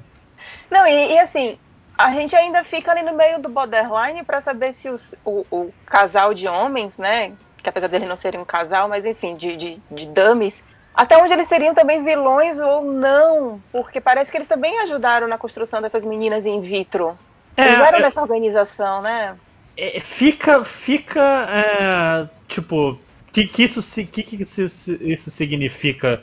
Eles, porque é, é, um dos caras, o Aka, acho que namorava, gostava de uma garota, e o Aka meio que moravam juntos, pareciam muito um trisal, mas não era um trisal, porque o outro tinha ciúmes, então é. não era liberado assim. Mas. É, e até. É, sei lá, tem, tem muita ponta fechada. Eu não, eu não quero falar e, e, e. ser desmentido no próximo, no próximo episódio, só queria, eu queria esperar um pouco o filme. Justa, okay. justa. Mais alguma coisa sobre o Wonder Egg? Além do, da, da animação ser muito bonita, mas feita com suor, lágrimas e sangue dos animadores? Não façam isso. Roteiro incrível, animação incrível, assista com calma. Cuidado se você tiver gatilhos em relação a esse tipo de tema. Esse tipo não. Se você tiver qualquer gatilho, procura antes, porque ele, ele aborda uns 300 é. gatilhos. É.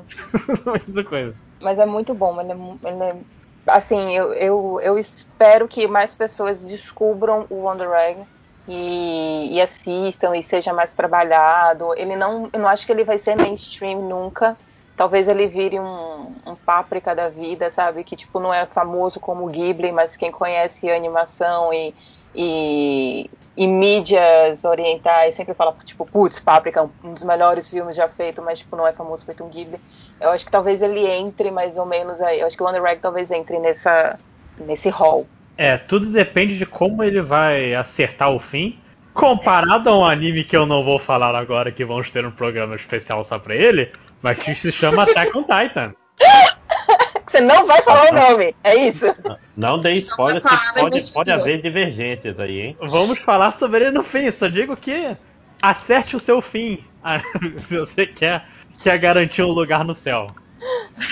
Eu não vou falar o nome de. A única coisa que eu posso dizer sobre o anime que não vamos nomear é que eu li a thread do final do mangá e tipo, eu ri tanto, mas eu ri tanto.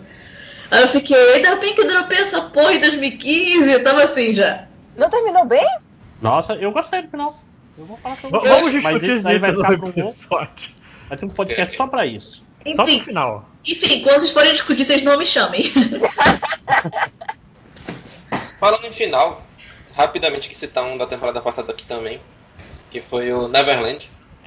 The Promised Neverland. e Gente, tinha Neverland, né? Exato. aconteceu? Cara. Puta merda. Que, Cara, véi, eu tava boa com essa segunda temporada, mesmo que tivesse uma merda a adaptação, né?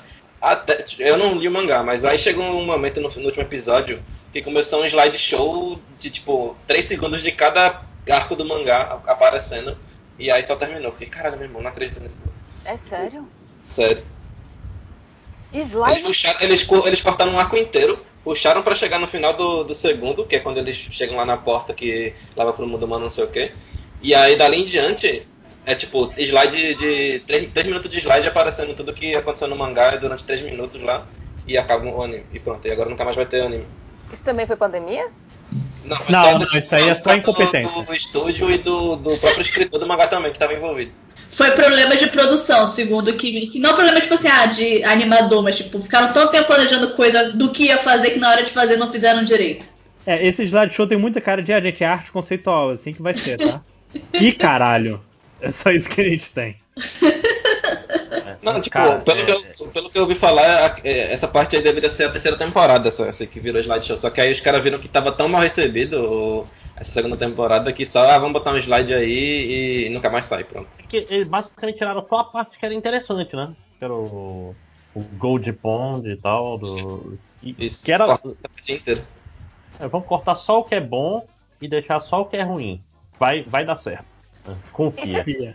Isso é Pé no escola. Togashi, né, gente? De terminar a história. Porque isso pra mim só remete a Yu Yu Hakusho. Tipo, ah, a gente começou aqui mais um torneio. Dessa vez o torneio é com o pai do menino principal, que é um grande demônio. Mas eu não tô afim de desenhar, então eu estou fazendo croquis. Eu não quero mais fazer croquis, então todo mundo senta aqui nessa mesa. Enquanto eu faço um yakisoba, eu conto pra você como terminou a história. Pra mim isso é escola Togashi. É, mas ó, eu gosto muito do último, do último volume de Yu Hakusho, que não é sobre torneios e lutas, é só a vida deles com o passar do tempo e sou que vendo de Yakisoba. Ah, velho, mas aí, aí você terminou a história. Ai, não, eu achei um insulto. A parte de ele estar vendendo yakisoba, tudo bem, ele não se tornou um cara super incrível nem nada do gênero, ele é só um bro que vende yakisoba. Massa. Mas eu achei muito um insulto você não terminar o seu run e simplesmente sentar numa mesa enquanto você come yakisoba e você contar. Ah, então, lembra de não sei quemzinho? Aconteceu isso com não sei quemzinho. E fulaninho, fulaninho, ah, infelizmente ele morreu. Já cicraninho, cicraninho, ele se mudou pra Europa. Olha, eu achei isso escrotado. E, e pelo menos o, o anime dá uma consertada nisso, né? Que quando contam pro Yusuke o que aconteceu no, no torneio, aparece a animação, né? Tipo, tem a luta no. Diferente do mangá. Do mangá é, é que às vezes as pessoas esquecem que o mangá ele não mostra a luta do Yusuke com o Yomi. Foda-se. Né? Tem. Insulto. É, isso, nisso tem razão. Mas a gente compara com Hunter x Hunter, que acabou, mas continua. Ele literalmente É, é- acabou, ele, ele, ele conseguiu o. Qual é o nome? O, o Gon conseguiu seu objetivo. E o mangá não acabou. Assim. Não acabou nos nossos corações, nem pra Jump, mas não, não sai mais, né? Então. Hunter x Hunter eu só lembro de uma planilha de Excel mostrando. é, a- a- me lembro que tinha sido atualizado até, sei lá, uns dois, três anos atrás. Quantos episódios tinham saído em é, comparação ao- até, o, até o dia atual. E, enfim, era, era bizarro, velho. Quando as pessoas vêm falar de Togashi pra mim, eu já. Porque eu sei que existe um fandom gigantesco do Togashi, eu fico tipo, velho, vocês são muito putinhas, cara. Para. Eu defenderei o Togashi. Ai, Vamos, putinha vamos defender o Togashi, Lodinha. Porra, o, Hunter x o- o é- cara é se algo- esforça muito. Eu, eu- eu sinto, eu sinto pena. Sinto pena. O único de dor nas costas, que eu acho que, tipo assim, ele devia fazer tratamento médico, tipo, dá pausa no mangá, vai cuidar das suas costas, tipo, vai fazer tratamento, não sei, se cuida, cara, fico preocupado com Não, o, você. que ele, o que ele devia fazer era desapegar e contratar um desenhista. Exato. E fazer só o roteiro. Desapega de desenhar, cara, tá te fazendo mal, né? Tá, tá literalmente Desenhar acabando com o é seu a corpo. parte mais legal, pô. Desenhar é a parte É, mais legal. Pois é. Mas é- e, e é foda porque Hunter x Hunter, mesmo depois do tal final, começou a saga nova e a saga nova é incrível de novo. Maldito. Ele, ele, tipo, apesar de ter aquela página parar, cheia de texto, que é você não me né? deixa. É, tipo, continua bom. Pra... O Hunter x Hunter melhora com o passar do tempo, é incrível. Vocês são muito masoquistas. Não, mas é bom mesmo. Então, eu quero defender o Togashi porque eu gosto de Yu Hakusho, mas eu acho Hunter x Hunter uma bosta. Então, Tá, acha eu, errado. tô, eu tô aqui oferecendo a terceira via, entendeu, ouvinte? Que é a mais errada. comigo, É a Eu- mais errado de todos. né? Eu vou oferecer a segunda via. Você é eu o, você é eu o Lu- o. Luciano Huck do podcast. Parabéns. Vamos, vamos todos agora. juntos, entendeu? Calma aí, Ciro Gomes. Fica quieto aí. Vai, vai pra Paris de novo, Tango. Ah, mas, pô, até que ir pra Paris não ia ser uma má ideia, né? Sair do Bolsonaro, pô. Eita, Bom. aconteceu alguma coisa. Mais alguma coisa sobre o Wonder Egg? Que é do Togashi, aparentemente? do, do Underland. É, é do Wonderland, né? A gente já tá até. Já, já tá trocado de, de coisa. Vamos lá, mais alguma coisa da temporada passada, pessoal, pra gente poder começar? Fala de reserva, Lojinha. É só falar que assim, eu, eu gostaria muito. Porque assim, eu- parece que eu tô falando muito de reserva, porque eu estou. Porque ele, ele pulou uma temporada, só que como a gente fica falando de animes da temporada aí do passada, eu acabei falando nos últimos três episódios. Mas eu fiquei bastante decepcionado com esse fim, porque teve 12 episódios, e assim, são 12 episódios de 30 minutos, 29 minutos e 30 segundos, de flashback, flashback, flashback. Eu não aguento mais o flashback. Por Eu favor, acho que, tipo, essa, essa temporada me traumatizou com flashback, velho. Acho que eu nunca mais aguento ver um flashback em anime na minha vida.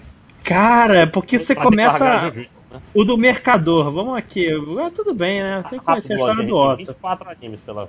Não, então, é o Otto. Aí vem o Garfield. Aí vem quatro episódios da, da, da Emília. Aí vem o episódio do, do, do Roswell. Aí tem o episódio da outra lá, da velhinha rosa. Eu, caralho, gente, eu não aguento mais. Pelo amor de Deus. Me vê a história. Tipo, tem três episódios de história nessa última temporada de 12 episódios de zero. E como são 30 minutos, dói, sabe? 30 minutos toda vez eu tinha que. Chegava eu rezar a semana e falei também. Porra, o episódio 10 de 30 minutos. Sim, porque tem muita coisa. Os caras não fazem um trabalho de adaptação. Vou cortar algumas paradas. Não, eles pegam o, o, o, a Light Novel e falam: esse aqui é o roteiro. Fim. Se cortasse, eu tava reclamando. Ai, Não tava, não aquela leio, não leio Light Novel? Eu vejo anime pra não ler Light Novel. Eu vejo anime para não ler. É. Não Max, você tava ler. falando alguma coisa? Eu quero saber se tu viu o do Slime também. Não. Esse Não, nem- não, do Slime eu larguei também, com muito Ah, o. Slime foi muito melhor, velho, do que essa porra de ser Ah, mas, mas o do Slime tinha outros problemas. O do Slime é só, tipo, cara, não- nada vai acontecer nesse anime nunca. Né? O do Slime saiu Agora um aconteceu. agora, né? Nessa temporada agora. Sim. Pois é, mas, né? Quantos episódios tem? 100? Já tá, tipo, tem um spin-off Eu agora? acho que já tem um O monte. Slime tá no 36 agora. Ah, E o spin-off é tipo só o Slice of Life, só besteira assim, não é diretamente relacionado no. É. Mais alguma coisa sobre o. Mais Slice of Life ainda, né? Mas mais alguma coisa sobre. sobre ReZero, Lorinha? Não, eu ainda acho legal, mas caralho, gente. Se, se tiver uma versão do diretor, que é uma versão que corta, não o Snyder Cut, você assiste de boa. Mas. Tá, tem que a- a- achar tipo One Piece, cara. Que Sim. pra quem não conhece, é um site que ele corta o anime de One Piece pra ficar com o ritmo do mangá. Recomendo. Porra, vai ter cinco minutos se cortar tudo que repete. Você. Mas é, cara, melhora, melhora muito. Pena que ele, obviamente, não tem o anime todo assim, tem- mas tem sagas, várias sagas já estão completas e tal. É, vamos pra temporada atual? Peraí, peraí, peraí. É, é- Vai, é vai, rápido, vai, vai, é vai. rápido, rápido, tá, tá. É só uma recomendação, porque assim, é uma parada que nem eu vi, mas eu achei interessante que ainda tá saindo, não sabia que ainda tá saindo. É, saiu uma temporada nova, esse, essa temporada agora de Thunderbolt Fantasy, que é, é um, um épico chinês é, é, de capa, espada e magia, que é não é desenho animado, ele é encenado com bonecos, com puppets, com fantoches, tipo os Ah, Thunderbolts. tipo um Thunderbolt? É, Thunderbolt é- não, É, Thunderbird. é Thunderbolts. É tipo um Thunderbird. só que de magia com Thunderbird. espada. Thunderbolt é da Marvel. Tá. É, pode crer, Thunderbirds. Então, é tipo Thunderbirds, só que. Thunderbolt é o nome da porra do desenho que eu tô recomendando, cacete. O Thunderbolt Fantasy é tipo um Thunderbirds, só que com espada, magia e pessoas de cabelo colorido e, e, e- e lutas e bucha e é muito maneiro de ver. Eu acho um saco. Mas se você Ah, quer ver uma tipo- parada diferente e bizarra, tá lá. Dá pra tu ir no YouTube procurar Thunderbolt Fantasy Fight, pronto. Tu já vê a ajuda mais hype que tem. E é maneiro porque é de um dos criadores do Madoka Mágica. Então, assim, o que, que essa galera faz quando não tá é, é, explorando o trope pra ganhar dinheiro? Eles estão fazendo Thunderbolt Fantasy. Então é maneiro. Caralho. É, é maneiro, cara. Quem quiser dar uma olhada, é, é bizarro o suficiente pra tu ver um episódio, sacou? Falar, tipo, caralho, que bizarro. Muita cara de que a ideia do- era se chamar Thunderbird Fantasy, só que aí o pessoal do, do jurídico disse não, né? Eu não duvido, porque é, é, é a mesma vibe, cara. É a mesma vibe. É muito engraçado. Ou, ou ainda Teen América chinês. E porra, é muito maneiro, cara. As roupas são muito bonitas e tipo tem toda a coisa da movimentação quando os bonecos falam, fica parecendo bem um filme de kung fu antigo, cara. É muito bom. Mas assim, quem eu falei, é bom, assim, tipo, maneiro que fizeram isso. Agora a história eu acho meio boring. assim. Tem gente que gosta, então recomendação tá aí. Só isso. Ah, é, antes, rapidinho da gente ir pra temporada nova, eu só queria falar 30 segundos de Cells at Work Black, que é melhor do que o Cells at Work normal, porque o Cells at Work normal é muito bonzinho, assim, às vezes. Ele, ele é meio açucarado demais, é meio, meio bobo, né? O Cells at Work Black é, é, a- é o mesmo esquema da vida das células de uma pessoa, mas de uma pessoa que fuma, bebe, pega gonorreia, é, se masturba, faz coisas caóticas. É, E é é, é tipo. É, não, vai É, não, e é mais sofrimento e tal. Só que, é, assim, difícil é o, o leucócito, né? O, a célula branca. É, é, não precisava botar aquele peito daquele tamanho, né, gente? É, Mas isso é uma, uma referência? Não, não consigo. não, consigo é, é nem- demais, nem- cara. É, é, é, diminuir aí 20%, cen- 20% não per- mantinha a intenção de. Só que até pra sexualização é exagerado, pra você ter uma ideia. Mas vamos lá. É, eu só queria, temporada eu queria de- nova. Eu quero defender rapidinho, pô. Como assim a pessoa que bebe, fuma e tem gonorreia é uma pessoa bizarra? Não, uma pessoa normal, cara. As pessoas É, elas pois é, ficam não, é uma doentes, pessoa, cara. é uma pessoa mais Não, não, complexa. esse aí não é normal, não. A pessoa Não, vivida. é, cara. Esse aí, A- esse a aí é tipo. da- Esse aí é tipo o Osmose Jones, o garoto tinha que tinha todas as doenças do mundo. Ataque, vira e mexe dá um ataque cardiazinha, aí usa umas drogas, aí vê heroína. gente, a vida é isso aí, galera. Aí Pô, dá uma são- sepsisinha. É vocês sempre umas muito- coisas assim, sacou? Aí não, aí beleza, aí sepse, tipo gangrena, É, aí, aí, aí já tá todo longe do meu domínio. Isso aí. Ataque cardíaco que me faz dormir. É. Ah, cara, é só, é só doença. A Fernanda que entende as coisas antes dela terem explicado as muitas coisas, quando a gente assiste, fica, meu Deus, ele vai morrer. É tipo, sempre assim, é sempre. não, não pode estar assim. Bom, vamos lá. Temporada nova. Uma hora Começar. depois chegamos. Pelo anime que é quase unanimidade, que não é o que vocês devem estar pensando, deve estar pensando, porra, com certeza é esse anime super triste, mas não é. É o Odd Taxi, que é um anime estranho, hein? Bora lá. Nossa, é o da. Morsa? É o da É, morte. é. Eu Porra, agora sim. Tem, tem animais, tem? Tem Tem, animais. tem animais. Ok, então vou a conversa. Com- Boa conversa aí! Vai! Pô, que isso, é tipo, é o táxi do Gugu, só que não é o Gugu, cara, é uma É, moça. não, tem animais, mas não é furry. É, isso é, É, foda. e também. eu acho, inclusive, que é o taxista que imagina todos como animais. São humanos Você mesmo. tá copiando isso aí, hein? Tô ligado em você. É, eu, eu, aí. Eu acho que sim, porque que eles ficam falando da medicação dele, que ele tinha que. Ele tinha que ir pra um hospital melhor, porque ele. Assim, tá- é um dos meus orgulhos eu ter reparado nisso antes de- do, do vídeo do Modern, do Modern Basement. Vai, caô. Que ele tu- falou gorila, Olha, hum, eu, eu nem, esse- eu nem vi esse vídeo, não, então eu, tô, eu sou melhor que você. sou, sou de boa. Eu prefiro, eu prefiro achar que o cara, só ele é uma morsa e todo mundo é humano. Também seria melhor. Também. Então, Então vamos lá. seria melhor. Odd Taxi é uma série que os personagens eles são antropomorfizados, independente das teorias aí de, de vocês. E a história de um taxista completamente mediano, completamente whatever. E enquanto, você, enquanto ele tá levando as pessoas assim no, no, no carro, você ouve uma notícia no, na- no rádio falando de uma menina que está desaparecida. Que ela, se não me engano, acho que ela era uma enfermeira, era uma coisa assim. Não, não, é, é uma colegial. É uma colegial e os pais estão procurando, a polícia toda está atrás dela. Quem tiver notícias, por favor, informar a polícia.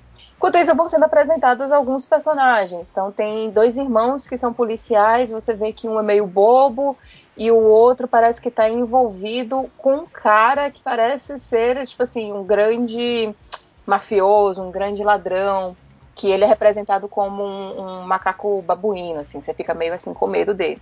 Esse taxista ele também precisa ir regularmente ao hospital, onde ele tem um médico que é um gorila e tem uma enfermeira que é uma alpaca, se eu não me engano.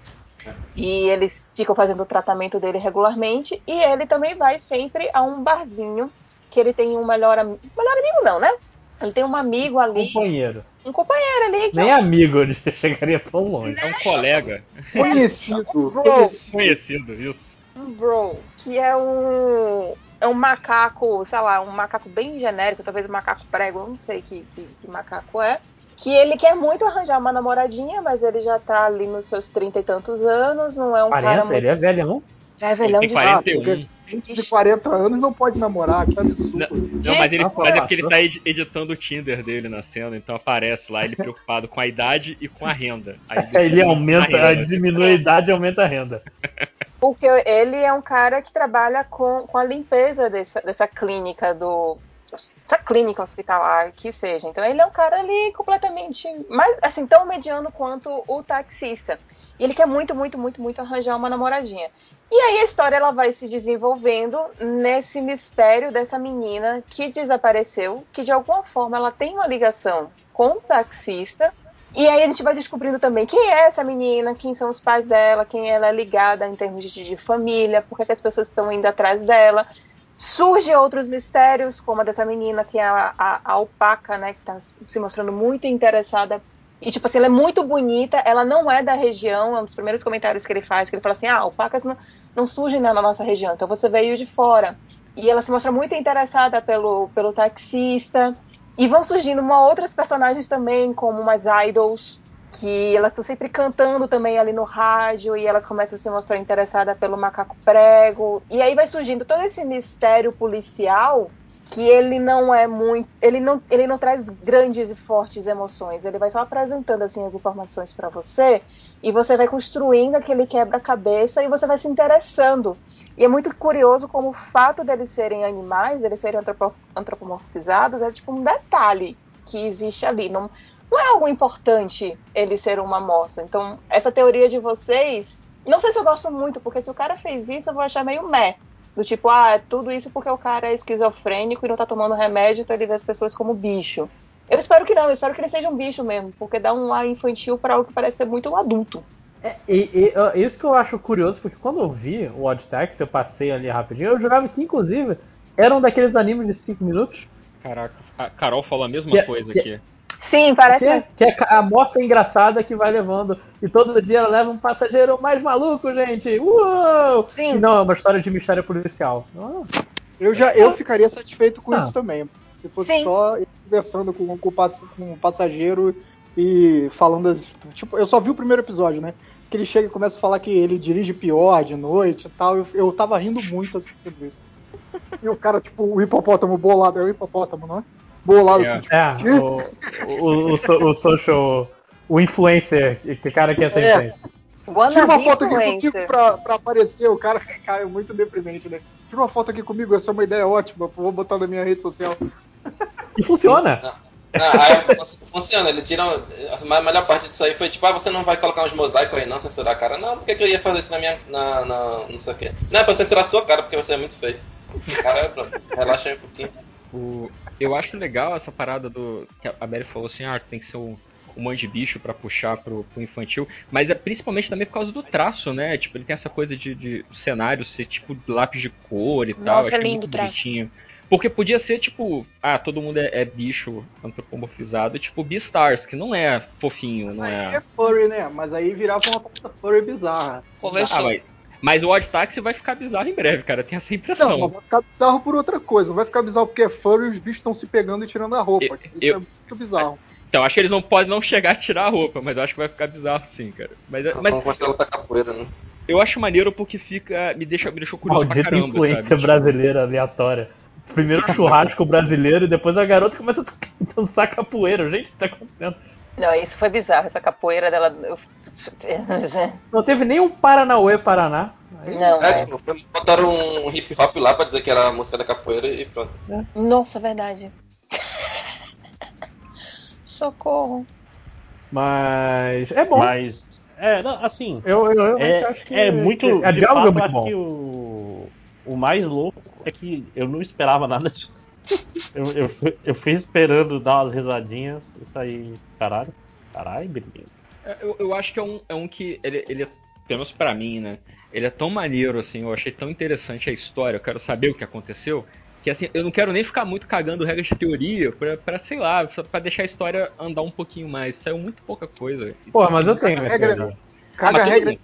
aí, então, por favor. Não, não, não. é- Isso é no, em outro anime da temporada. É, aí eu vou te perguntar coisas. Ok, podemos continuar, gente? Podemos continuar pra continuar nesse ritmo frenético? Vamos. Ok. Você é o dono. Você é o chefe hoje. Tra- hoje. ritmo transudo, né? Então vamos, Você vamos ficar triste, a, gente. a planilha. Quem fez a planilha manda. né? Vamos ficar triste e vamos falar de. De é, Fumetsu no Natae ou to, o To Your Eternity ou Pra Você o Imortal, que deveria ser a tradução correta dessa porra. É que nem Attack on Titan, cara, que os caras fazem o nome em inglês que não, não traduz direito. É, que a tradução seria Pra Você o Imortal. Vamos dizer Pra assim. você, dois mil anos daqui. É. Gatilho. que é To Your Eternity é um anime que está no Crunchyroll, né? É... Assim como o Hot Taxi, a gente não falou. Isso, Taxi também. É basicamente um anime sobre um troço. Eu, eu posso até falar mais porque eu, eu li o mangá também, eu adoro esse mangá. Eu só vi o primeiro episódio. Pô, mas e- evite mangá- então spoilerento, tá? Porque esse aí eu, Não, eu me interessei é, real, eu quero saber o que acontece. Eu vou, eu vou ser bem, bem sem, sem spoilers. O mangá é do mesmo autor de A Voz do Silêncio, né? O Maxon, qual é, que é o nome do. é- Goi no Katachi. Isso, obrigado. O Maxon é o, é o, é o Wikipedia. do- É, Eu não entendi o nome dele, pra mim ele falou Taika Waititi. É, Koe de voz no Katachi. Não sei o que é Katachi, mas é isso aí. Que também é um anime bad vibe pra caralho, um anime sobre bullying. É só um filme, né? Isso daí. É um, ani- é um mangá, é um mangá também, né? É um autor, obviamente. Eu li o mangá, não vi o filme também. O filme tá no Netflix, mas Pro Ser Imortal é basicamente, até onde se viu até agora, é sobre um ser que surge do nada, foi criado por uma voz aí que narra o anime. E no começo ele era só uma bola que chegou perto de uma pedra e virou essa pedra. Depois a pedra começou a ter musgo e a bola virou um musgo. E passou muito, muito tempo como musgo até o dia que um lobo barra cachorro barra husky morre perto dessa. Ele mimetiza qualquer coisa que esteja ao seu redor. qualquer coisa que morra ao redor dele. Isso eu acho que não chega a contar como spoiler, mas. Hum, Não, Mas a pedra não é viva. Não, mas é porque. Mas a- que é isso, né? É porque BL só viu o primeiro episódio. No. Mas, segundo no, mas, no, episódio mas no fica claro. primeiro. Não, mas é que no primeiro até, se tu olhar, ele, ele mimetiza. Não, mas, mas, mas no segundo, André, fica claro. Fica Vamos claro, parar aqui. aqui pra ela, pra ela não, pra ela não levar spoiler. É, é porque não- hum. é basicamente isso. Então, ah, é muito sobre o que é esse ser, mas ma- é muito mais sobre vida, morte, violência, tristeza e reflexões sobre a vida. É um, man- é um mangá que, que mo- molha seus olhos aí, conforme você lê. É, é- é bem triste. Porque É, é aquela história é sobre um ser imortal e as pessoas que ele vai encontrando no caminho, basicamente. Eu acho Então- maneiro porque a, a voz, quando ela vai narrando, né, pra frente ficar ali no primeiro episódio só, quando ele fala assim, quando ele vira lobo, né, a voz fala assim, ah, é, e pela primeira vez ele atingiu consciência. E ele pela primeira vez sentiu o cheiro da neve. E pela primeira vez ele Isso descobriu é foda. O que, que é ser ferido, o que é estar ferido, e aí ele decide se curar. Eu acho isso muito maneiro porque. é, é, e depois, mais pra frente, vai acontecendo outras coisas que rompe com aquela, aquele trope assim, tipo, ah, é um alienígena que ele se transforma em tudo. Ah, então ele transforma no lobo, então ele já sai correndo, ele já sai fazendo coisas de lobo. Ele vira uma pessoa, ele já vai sair falando e, e- e- e andando e pra cá. Não, tipo, o lobo, ele aprende a ser lobo. Tanto quando ele encontra o moleque lá, ele meio que não sabe o que fazer, ele não sabe comer, ele não sabe nada. Não sabe nem dormir.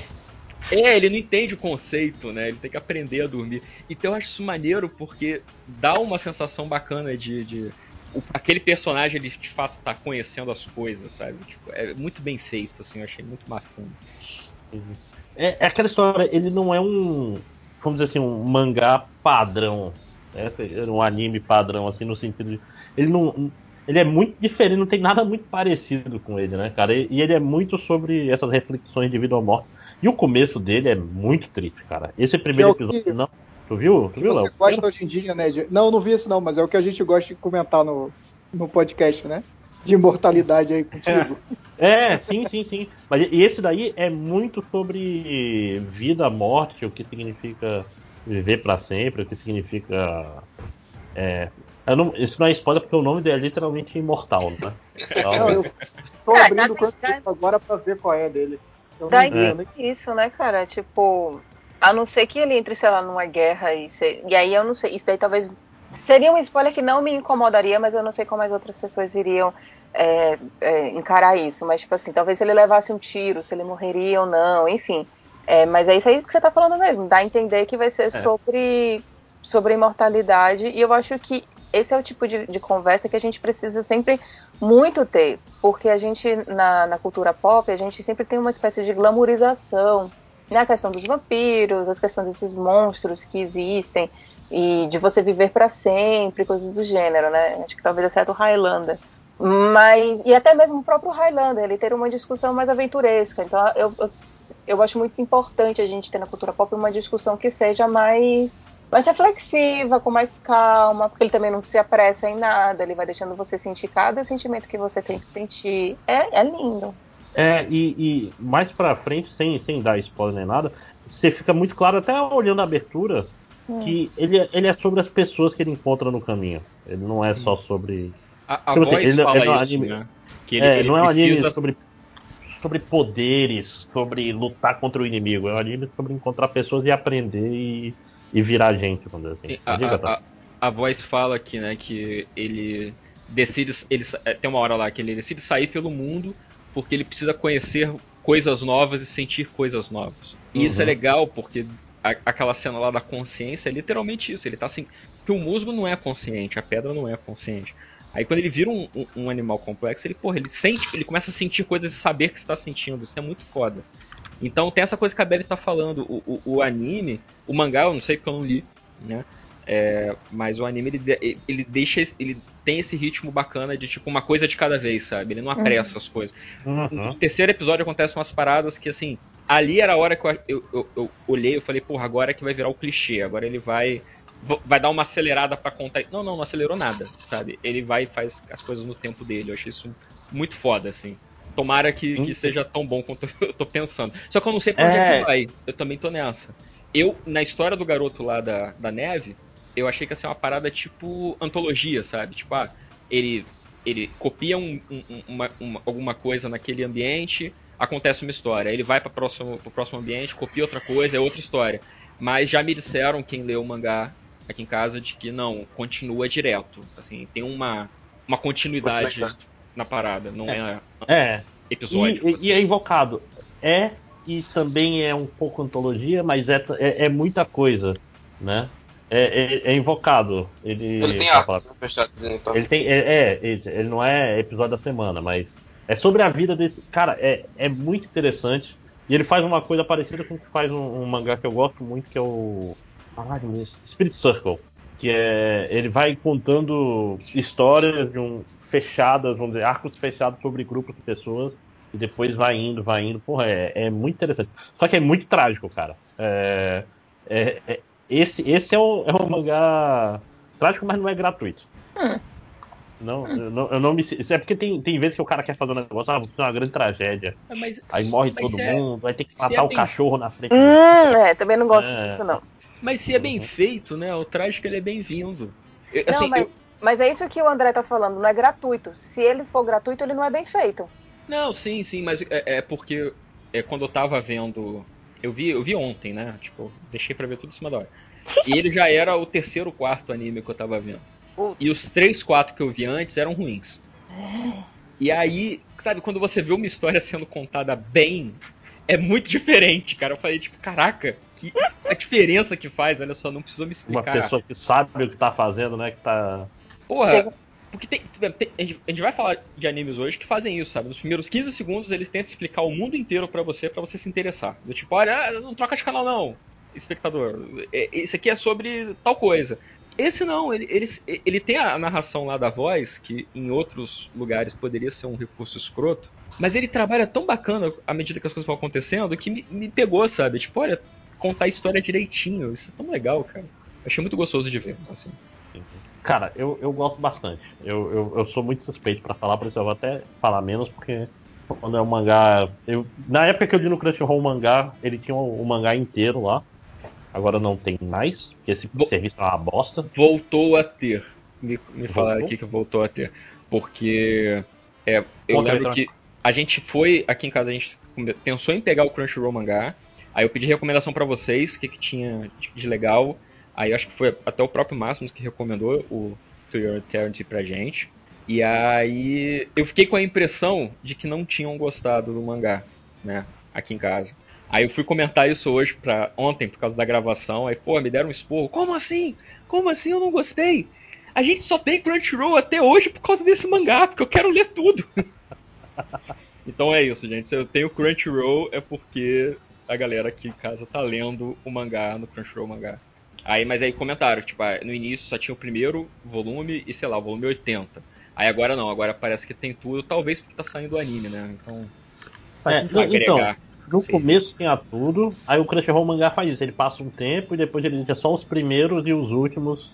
Tem vários mangás que eu li inteiro, aí agora quando eu olho tem tipo, sei lá, até o 13, aí já pula pro cento e tanto. Sim, então, mas eu acho que neste momento que Ah, estamos é gravando, tem tudo. Eu não fui olhar também, eu confio nas pessoas que me deram informação. Mas se Eu tô eu- nesse momento e tem mesmo. Aí, valeu. Eu falo, é, o Maxon é, é, é o.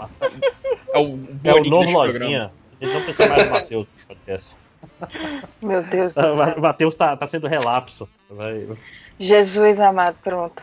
Começou É, a crise então- da produtividade.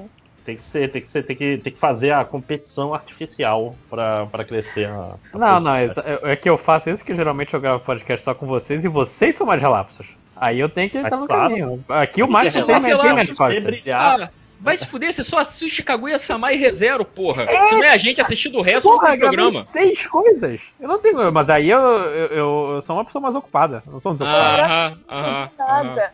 Tá jogando videogame aí, safado. Não tô, não. Diferente do André, não tô. Jesus amado. Nesse momento não estou jogando videogame, estou olhando aqui a planilha pra decidir qual é o próximo. Olha aí. Então vai lá, puxa o próximo. É, vou puxar o próximo. Vou. ah, Eu tenho duas opções, uma que eu vi, uma que eu não vi. Eu falei muito agora, então vou puxar a primeira que eu não vi, que é o 86, 2 pontos, 86. Que é um nome horroroso, mas tudo bem. Ah, esse é só, esse é só nome do anime, porque a Light Novel só chama 86 mesmo, não, não tem esse 86. É, não. 8, é, é 86, é 86 em inglês, sim. Eu tô só de sacanagem, mas é um nome ruim. Eu não vou poder comentar, apesar desse nome ser realmente horrível. Porque eu vi muita gente falando bem e eu fiquei curiosa, porque a autora da Light Novel é mulher, e é tipo uma das Light Novel que tá fazendo mais sucesso agora no Japão, mas eu não vi o anime, então comentem por mim e falem se vale a pena eu ver. Você Vale. gosta, você gosta de Gundam? Gosto. Então você vai Gosto gostar de Gears. É, pode crer. Também? Gundam Code Geass, Opa, peraí, agora estamos Chronicles. é mas é tem tudo um entre Code Geass e Gundam. É mais Code Geass ou mais Gundam? Isso que vai determinar agora se eu vou ver ou não. Não, é mais Gundam. Ok, então tá. Eu, Eu eu achei mais Gundam porque ele, ele não é tipo aquela coisa Code Geass do, do protagonista que faz tudo e tudo gira ao redor dele, como ele é esperto, ururucho. Não, acho que ele é, ele é mais desgraça e, e tristeza. É, é- é o que aquele meme novo do, dos colchetezinhos do lado da imagem, sabe? Tipo, ah, isso, esse- Sim. Então, o que uma vez fizeram com Gundam é que assim, ah, você. O colchete menor é. Olha, robôs gigantes, colchete maior, horrores da guerra. Então. o, o 86 ele é meio assim, ele é tipo, olha que maneiro esses robôs aranha. Então, todo mundo morre. Olha que legal. Eu posso É, dar sinopse? Alguém, todo- alguém quer dar Pode, sinopse? pode, pode. Sinopse é assim, é num futuro distópico, né, é, onde tem um país, um país altamente militarizado, né, uma sociedade meio fullmetal alquimista, assim, tipo, tem pessoas uniformizadas na rua.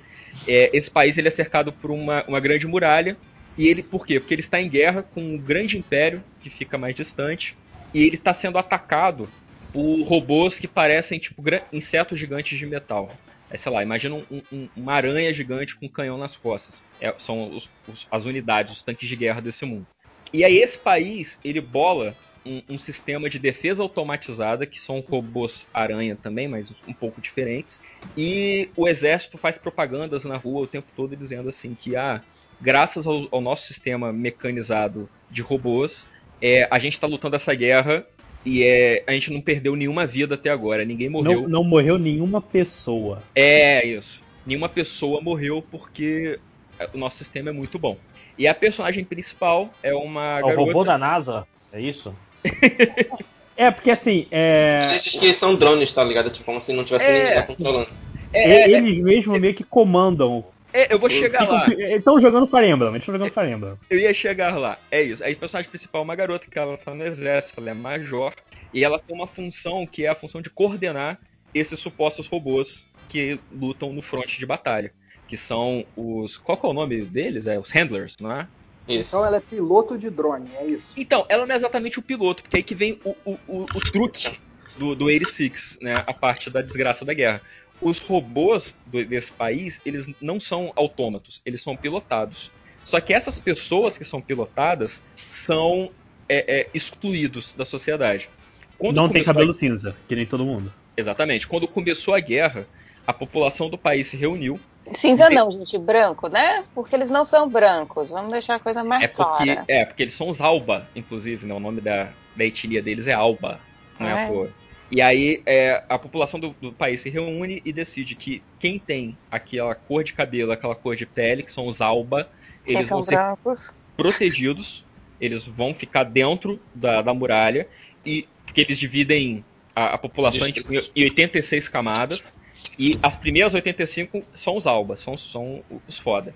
A, a 86 a 86 é todo o resto da galera que tem cabelo, cor de cabelo e de pele de- totalmente diferente que são excluídos, eles perde- perderam a, a cidadania deles, os direitos deles, eles foram obrigados a construir a muralha e eles são obrigados a pilotar os robôs. Por quê? Porque o, o exército calcula de que a, a guerra vai durar dois anos, só dois anos. É, porque, tipo, o, o Império, né? Que todo, todo país do mal sempre vai ser Império nos animes. Ele é vai. porque é, o, o- o grande império lá do mal, ele, ele, é, há muito tempo ninguém ouvia falar desse império, por quê? Porque ele- eles criaram um exército automatizado e o rumor é que o exército ficou consciente e matou o próprio país, destruiu tudo. Então os robôs agora estão de... Exército automatizado, sendo que nem o que eles dizem, é o que a história diz. Não, o que do Império é realmente automatizado. Aí e- esses autômatos destruíram o Império antes e agora estão avançando contra o, o reino lá. Mas eles são mesmo robôs, porque não- até onde tá o anime não deixa isso claro. Assim, é a informação que dão. Até onde, eu, até onde eu li no mangá parece ser. Né? E- mas é porque o Nadesico era isso, né? Os marcianos, na verdade, são só seres humanos que moram em Marte. Tipo, Mesma coisa. Tipo, como?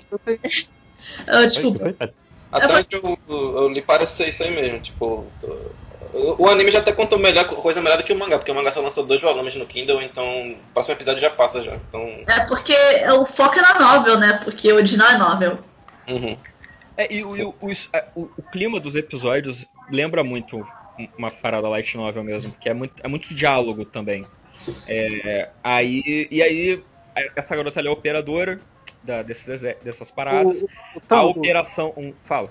Eu tenho uma pergunta. Você no começo, você, que você começou a descrever o que acontece, você falou que não, não eles falaram, ah, não foi perdida nenhuma vida. Eles estão falando que não foi perdida nenhuma vida da galera alma. Então, é isso, porque os albas, eles criam uma, uma doutrina de que os, oit- os 86, eles não são pessoas. Eles são formas de vida que evoluíram a partir de porcos. Então, Ah, tipo, ele- É, tipo, 86 inclusive é a forma meio que racista de chamar eles, porque o nome Sim. certo é Colorado. são os Eleven, só que com 75 a mais. né? Não, era só pra entender isso só, porque aí eu fiquei com essa dúvida. Obrigado. É, tanto é que eles até falam assim, tem uma hora que. E, pouca gente no exército sabe que as coisas são desse jeito. Tipo, dá a entender que essa menina, que é a personagem principal, ela é uma das únicas pessoas que enxerga os 86 como pessoas. Né? Ela sempre se preocupa com os pilotos, ela liga no meio da noite pra falar com ele. Liga no meio da noite pra conversar com eles. E E dá, tipo, dá pra ver que os caras não estão muito. não estão gostando muito não dessa, dessa tentativa de amizade dela. Então, agora, na, no, onde a gente tá na- no anime, não, porque no início é, é- ela controla lá uma unidade whatever, e todo mundo meio que, ah, obrigado por você se importar com a gente, ah, obrigado por você estar conversando com a gente. Aí ela é redesignada para uma outra unidade, que é uma unidade ponta de lança, né? O nome dela é Spearhead mesmo, que é tipo é a vanguarda do exército. É, é- é- são só a- as unidades mais fodas e a galera mais competente que dá porrada na frente, né? do- da linha de batalha. E aí eles falam pra ela, ó, todos os handlers que pegaram a sua unidade se fuderam. Eles ficaram doidos, eles pediram demissão, teve um se matar. E aí você vai lá. E aí ela tá nessa de conversinha. Aí chega um episódio que a galera fica puta e fala, olha, não vem ficar de conversinha não, porque é, a, a- a- a exclusão social acontece, nós somos bota- botados pra morrer todo dia em batalha e você não faz porra nenhuma, porque você é uma branca safada. E ela fica bolada assim, porque eles têm razão. então, a, a- é bom, cara. Eu, eu gostei muito assim desse clima desgraça da guerra. E as cenas de batalha são muito boas também. A animação é muito legal dos robozinhos se mexendo. trilha sonora do Deus da trilha sonora atual, Hiroyuki Sawano, que tipo, o cara fez trilha sonora de um monte de coisa. Vai ser interessante. Esse cara é foda. Porra, a trilha é muito sonora de, de, de- Até do Thunderbolt Fantasy aí que o Tango falou mais cedo. A trilha sonora me lembrou muito o, o, o jazzinho do desespero dos Guardiões do Zelda, assim, de vez em quando. É, desespero, tá certo. Eu acho que tem tem potencial. Tipo assim, eu tô numa vibe que eu quero muito assistir animes, né? Não, não tô muito afim de ver seriado, nada do gênero. Então, assim, ele tem potencial, mas ele tem problemas e eu acho que ele em algum momento ele vai ele vai me trair ou ele vai me irritar ou qualquer coisa assim do gênero. O tipo de traço dele, eu acho que não é um traço que vai me deixar não me traz seriedade com o passar do tempo, pelo menos, não é assim, não é nem seriedade, mas assim, me dá uma sensação de que em determinado, quando chegar em um momento que você tiver que falar de algo muito complexo, ele provavelmente vai só pular essa cerca e tipo vai dar uma desculpa lá, qualquer, qualquer coisa do gênero. É, tem problemas de representatividade, apesar dele querer é, traçar essa crítica dos brancos que se acham superiores, mas tá toda uma estrutura ali querendo montar uma white savior, que seria essa menina que é meio boba alegre. Tipo assim, é- ela, ela quer se mostrar uma pessoa muito séria, ela quer, se ela quer se mostrar uma pessoa que ela é muito antenada e que ela sabe o que é, é o certo, o que é errado, que é um absurdo que estejam é, matando pessoas e, e fingindo que aquilo ali são robôs, mas na- ao mesmo tempo ela não parece uma pessoa muito inteligente, porque ela é uma pessoa que não é estrategista, é uma pessoa que fica ali batendo de frente com a galera, uma menina mimada, porque ela só pode fazer aquilo ali porque o pai dela, os pais dela são pessoas importantes, porque ela é vista como uma princesa. Então, assim, eu já vejo assim que tem alguns problemas de composição de personagem, de narrativa, que eu já fico tipo, é, isso aqui é bom, isso aqui me parece ser interessante, mas eu sei que não vai muito longe, não. Vai ter uma hora que ele vai Mas dar uma então- empacada foda. E o personagem principal, o menino, ele é o típico tropo do menino que ele é muito brabo, ele é muito misterioso, ele é muito fodão, ele é o pica que consegue matar os bichos de uma forma mais mirabolante possível imaginável, ele faz tudo errado, ele me pilota de uma forma errada que prejudica ali o, o mecânico, mas nossa, veja como ele é foda, porque ele consegue salvar todo mundo, sabe? Tipo, ele que vai botar essa menina no lugar. Então eu já fico tipo, tá, ai, me conta essa história. É, eu, eu, acho que assim, ela ser é, é, a princesa mimada justamente nessa posição de, de ela querer ser a White Savior, eu acho que é proposital. Eu, acho. Eu acho eu- vai eu ser endereçado boto- lá na frente. É uma da, eu- eu não boto fé que o cara não vai ser o fodão. Eu, eu acho que isso vai acontecer mesmo, mas ela, eu acho justamente que os outros uma- a encaram como, como White Savior. E tem Os uma coisa sabem, ah. sobre, sobre ela ser princesa aí, eu não vi a série, tô falando na história, vários exércitos, não, vários exércitos, os, os comandantes e generais, a galera que era filho de nobre, era é, tipo duque, e o cacete, barão, não sei o nome de, desse título de nobreza, subia muito rápido para ser posto de É, e- comando. e assim, ela não sobe era por causa disso. soldado como fazia nada, já era direto posto de comando, então ah, ah, faz até sentido se você pensar em, em exércitos antigos, assim, eu não sei quando se passa isso aí, mas acho que a galera mistura Mas, mas meio Mas que dá é, a entender também que ela só ah, denuncia a verdade sobre os 86 porque ela tem costa quente, entendeu? É do tipo, ah, é a fi, ela é a sobrinha do comandante fulano de tal. Então, tipo. O que a torna burra. Porque ela Sim, não tem mas- uma estratégia e, tipo, no final da história, que vai terminar lacrando ali bonito, vai ser o, o, o brozinho, sabe? Mas eu, Então, eu, eu, eu acho que isso vai ser endereçado, sabe por quê? Porque o, o capítulo 3, o capítulo, viu? o episódio 3, ele rola uma parada no episódio e aí tem um encerramento e depois do encerramento tem um não pós-crédito, mas tipo o episódio continua e ela leva um esporro da galera do, do Spearhead. Ela leva um, um esporraço assim, exatamente falando tudo isso que você tá falando. Tipo, olha, você é mimada, você é uma, uma menina que veio da puta que pariu, que mora numa cidade numa, cheia de luxo. Você não faz ideia de quem que a gente é, você não faz ideia de de onde que a gente vem. Você nunca perguntou nem o nosso nome de verdade, você só chama a gente pelo codinome de batalha que te informaram. E Vai você tomar no cu e deixar isso você- bem claro. É, tipo, você acha que se importa fazendo um mínimo e ainda quer que a gente fique emocionado porque você ajudou a gente? Não é por aí, não. E eu achei foda, e assim, e não dá tempo dela responder, é só ela chocada, aí termina o episódio. E aí o próximo episódio é nome verdadeiro, o nome do episódio. Então, tipo, eu acho legal porque ele tem essa, essa narrativazinha, talvez por ser vindo de uma light novel, cagando a regra, eu nunca li light novel, mas pelo que eu leio sobre parece ser, tem, é- é- realmente parece que isso é um livro que tá acontecendo, sabe? É muito diálogo, assim. É, é ela conversando com os pilotos, e aí os pilotos conversando entre eles, ela conversando com a amiga deles. Batalha mesmo é assim, 10 minutos do episódio só, 5 minutos do episódio. E tem, e tem uma coisa sobre Light Novel, assim, Light Novel tem muitos problemas. Porque muitos dos piores animes dos últimos anos, piores no sentido de conteúdo ruim, são de Light Novel. Mas o fato de ser baseado num livro, e não num negócio que o cara tem que cuspir 20 páginas toda semana, o livro ele tem a vantagem que o cara consegue planejar mais, né? Porque o cara não tá planejando. Mais ou Na menos, teoria! porque- Falando Na teoria, né? Experiência pessoal. Gente, só pra comentar que, tipo, eu não tô vendo o anime, então, tipo, eu ainda vou sentar pra ver, pra ter esse comentário. Ao mesmo tempo, eu tenho receio de ser uma crítica racial, que é pelo que o anime parece estar tentando fazer de uma forma rasa. Mas, por outro lado, como é que tá no início, pode ser uma rota tipo Ganda, o Ari Blood Orphans, que tinha um caso de uma personagem que era exatamente o caso da menina privilegiada, que quer lutar por uma boa causa, mas ela ainda é privilegiada. E no anime, o anime, tipo, se dá o trabalho dela, tipo, dela claramente, tipo, abandonar a parte dos luxos que ela tem, tipo, abrir mão de, de posições que ela tinha pela causa dela. Mas também tem o fato de que no anime, essa personagem em si, ela já era uma ativista de muito tempo. Então, tipo assim, ela já tava se planejando pra fazer isso faz um tempo.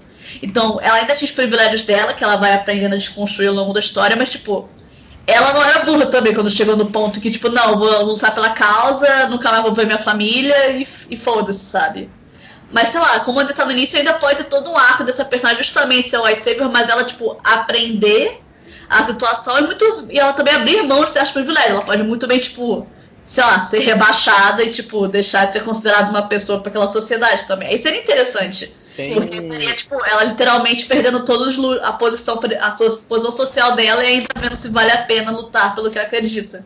Sim. Porque, porque pode bem ser isso, ainda tá bem no início. Não sei se vai trabalhar bem a história, mas, tipo, estão falando bem do anime. Então vamos ver. O que me Tem- incomoda é que eu acho que o design é muito qualquer coisa.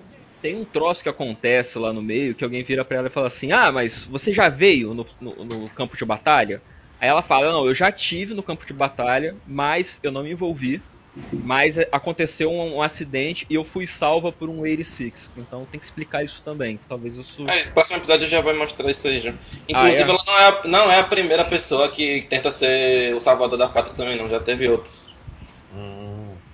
Uma coisa, uma coisa sobre. Eu acho que esse daí vai ser um dos que vai ser interessante pro próximo MD mangá ordinário, né, cara? Porque vai ser. Será que entregou o que prometeu? Será que decepcionou? É. Ou será que ninguém. todo mundo dropou no meio? Eu, eu acho que esse O aí não negócio vai é que ele o- já tá marcado pra ter outro curta, tá ligado? Tipo, vai ter do- 11 episódios agora, 10, sei lá, e depois vai ter 3 meses de pausa, e depois vai ter mais, mais 10.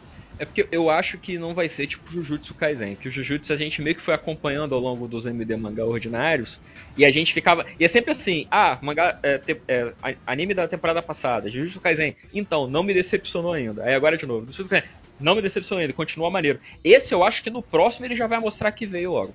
Eu acho que no próximo que a gente gravar, na próxima temporada, a gente já vai saber se é uma merda, se não é. Quem vai dropar, dropou. Quem não dropar, não dropou. Eu, eu acho que não tem muito espaço pra ficar enrolando por causa disso aí que vocês falaram.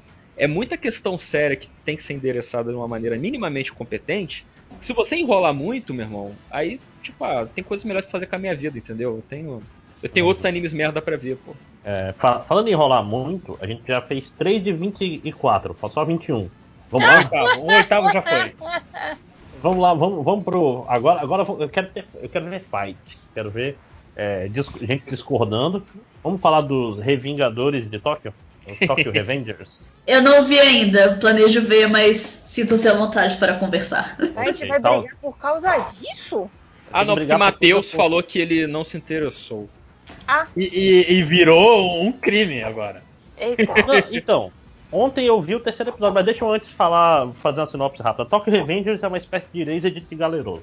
Né? De quê? Ele é, é Erased de, de Galeroso. Galeroso é um termo que se usa no Amazonas para pessoas que fazem parte de gangues. ah, entendi, ok. Porra, agora sim. Obrigado. Obrigado Desculpa. por botar a tecla SAP. É, eu esqueci que. É porque pra gente galeroso é muito normal. Tem um galeroso e tem um galerito, que é o galeroso jovem. que Também é um boneco que bateu Ah, o galerito veio desse tipo. É, Galera, essa história aí. Galerito é o galeroso jovem, moleque piranha, nesse esquema, entendeu? Então é isso que é um galerito, Cuidado Tá. do Itadori, então, que nem a gente tava discutindo. né? Então, Tokyo Revengers é basicamente a história de um, de um moleque já 20 e poucos anos aí, sem. A vida dele é é meio uma merda, ele trabalha trabalhos meniais, vive a vida um dia após o outro, e é muito triste. é, tipo, teve uma namoradinha na infância, na infância não, né? Na adolescência, mas as coisas deram ruim e ele continua virgem até hoje, mas isso não é importante, por incrível que pareça. É, até o dia que ele volta no tempo, eu nem lembro mais como ele Não, não, não é isso não.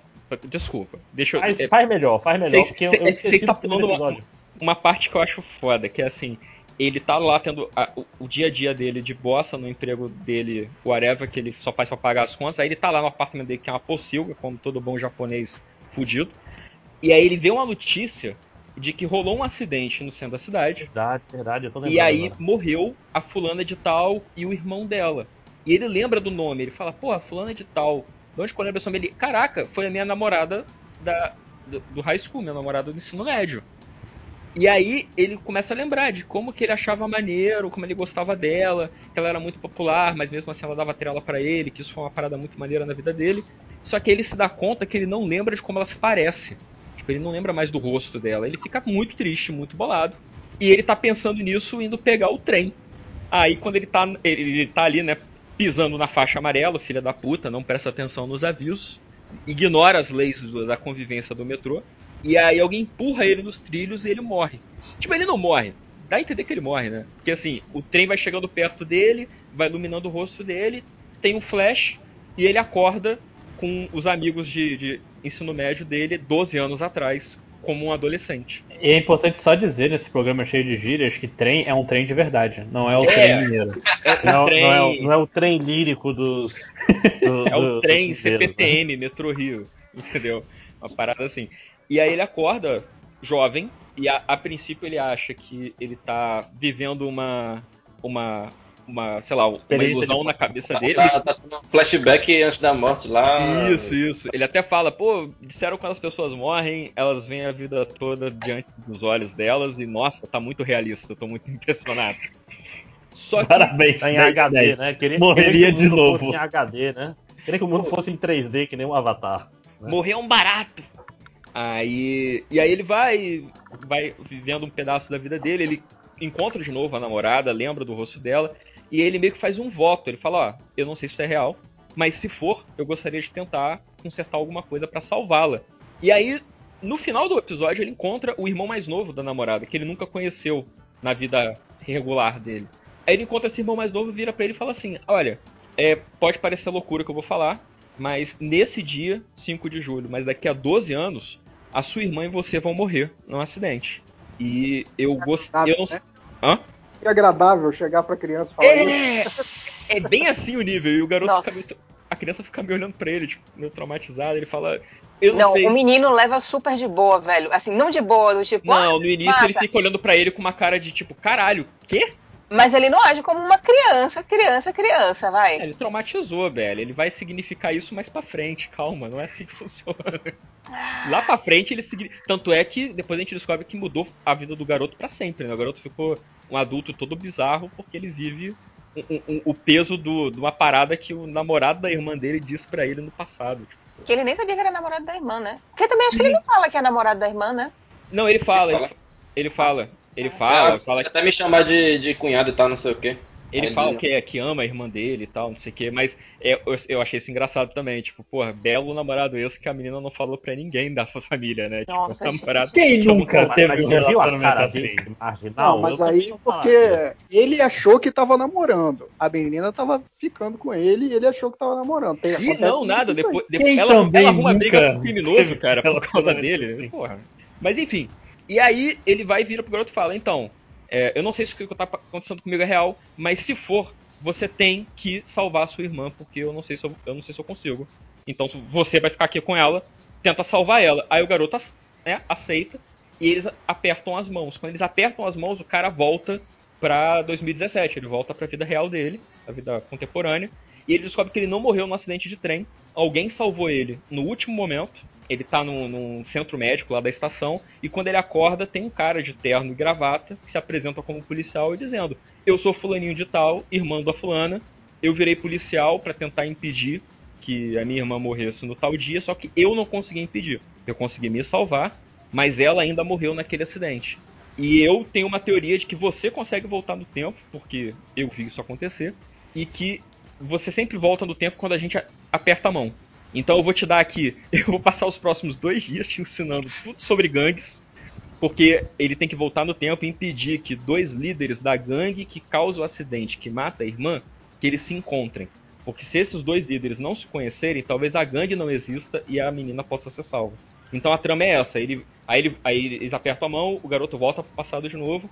E é um garoto sei lá, 15 anos tentando descobrir como se aproximar dos líderes dessas gangues e fazer com que eles não se encontrem. Só que, tipo, é um garoto bosta. Ele não é o, o garoto Nossa, ele é um mais garoto forte do muito- colégio. Ele é um não- garoto muito bosta, ele é um garoto ele não é forte, ele não é rápido, ele não é. Ele não é nada, ele é um garoto normal. E, sincer- e, sinceramente, pra mim tava, tava até tudo bem ele ser um, um garoto bosta, porque, né, novamente, essa coisa do shonen querer que você, menino que tá lendo aquilo ali, você se identifique, porque ele é um menino mui- muito normal e tem medo, bibibi, bababó. Mas, bosta, tipo, você também é bosta, né? Aí Tipo isso. desconecta, né? Mas Porra, a- achei, achei o meu nicho. Mas a narrativa é muito chata, porque não acontece nada na história, porque o menino passa 15 minutos da história chorando e repetindo de como ele é um bosta. Meu bem, eu já entendi que você é um bosta, faz alguma coisa, eu não quero saber o que é. Sabe, tipo, você é roteirista, saiba mexer no seu roteiro aí, porque tá, tá me perdendo esse segundo. É, é que, segunda é que Mas eu- esse, esse, esse roteiro não foi feito para mulheres bem-sucedidas, assim para homens. é, Nem pra- homem que sabe fazer roteiro. Ah, eu- cara, você tá querendo que o roteiro aconteça tudo rápido, pô. Você tá acostumada com Jujutsu Kaisen. Não que, ó, quero- oi, eu sou o Itadori. Oi, eu morri. Oi, eu voltei. Oi, Não. agora tenho Gojo. Agora... Porra, não, cara. Não, porque por, a gente tá falando do outro anime lá, que agora eu esqueci o nome, o, em- em- é, o da, da imortalidade.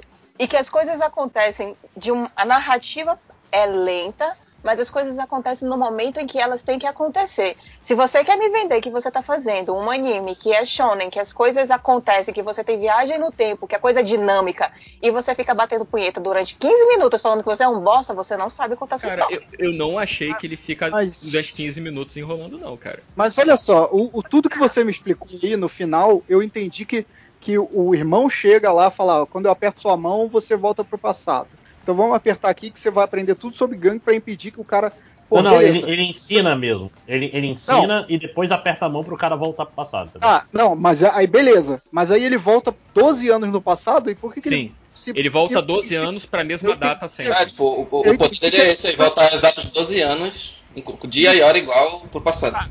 Mas eu entendi que a menina morre uma semana antes dele no, no metrô. É, mas ele Sim. pode mod- modificar o passado. É Pô, feito borboleta. 12 anos modificando o passado? É, a, a ideia. a- a- é isso que eu achei interessante. Tipo, lembra muito efeito borboleta, mas de uma maneira um pouco mais, mais controlada, menos Ashton Kutcher, né? Menos cagada. Cheio de anime É. efeito borboleta essa, essa temporada. É, é, não, é mais parecido com o Erased, na verdade. Que o Erased também tem esse É esquema, ah, vi começa tendo o ida e volta, e depois ele só fica, né? tempão e por que, que ele, quando o trem atropela ele, ou não atropela ele, ele volta no passado e aí. Porque o outro segurou a mão dele pra salvar ele. Então, é, é, esse eu acho que é um plot twist. Eu, como que ele não, volta não a primeira pode, ele vez? tava morto. O irmão tava morto no começo. Sim. É, Mas, pô, vai, ser um, vai ser um ponto importante que não foi contado ainda no anime. é ele Mas voltou. Maxwell Maxwell é o cara que leu o mangá, ele, ele tá Isso aí eu também não deu uma não, só ouvi de quem, de quem já leu que vai ter muito plot twist louco ainda, tem muita É. coisa pra acontecer. Então, o que eu acho. Agora, agora é a hora. Vamos, vamos entrar para a hora da, da cagação de regra, das É, teorias. ah, acho. antes, antes disso, só queria falar uma coisa. Eu vi ontem o terceiro episódio e eu saí do Team Tango pro Team Be é, Belly.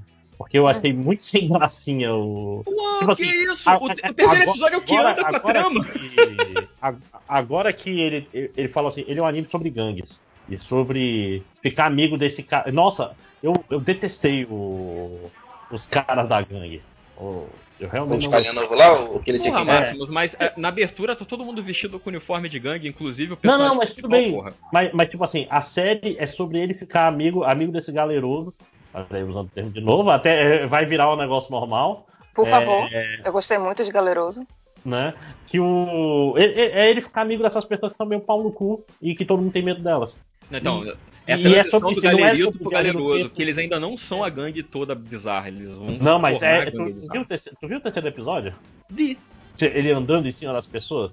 Sim, Cara, mas aí, mas aí é essa coisa do ensino médio japonês que parece ser, tipo, sei lá, Carandiru, né? É. Tipo, o ensino Mas- médio mas japonês é a essa- coisa mais essa é a- perigosa do mundo. esse é o ângulo menos interessante do que eu acho do anime. E, e tá com toda a impressão de que ele vai passar um bom tempo agora o dia a dia da, da gangue da suástica Ah. boa. né? Eu, Porque a- é- então, eu, eu, eu acho que tem espaço para um negócio andar de um jeito muito legal, assim como todo anime, né? E tem espaço pra ficar uma merda.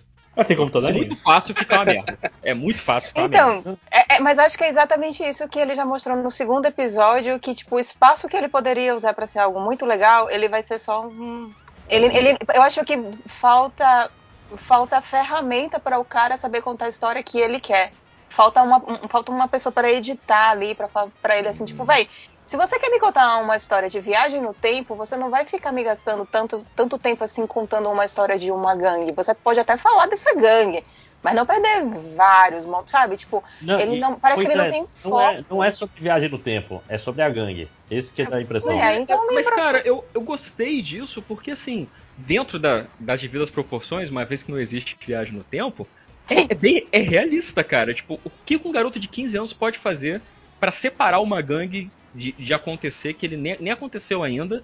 Tipo, não importa se ele tem as maiores informações do mundo, cara, ele ainda é uma criança. Não, E- e- mas- Ele nem sabe onde é que tá o irmão da, da, da namorada dele, pra ele poder chegar no irmão, apertar a mão dele e voltar, porque tem uma hora que ele quer desistir. Ele fala, ah, não, eu não vou conseguir. Eu quero voltar pro meu tempo. Cadê esse menino? Eu não sei. Eu não.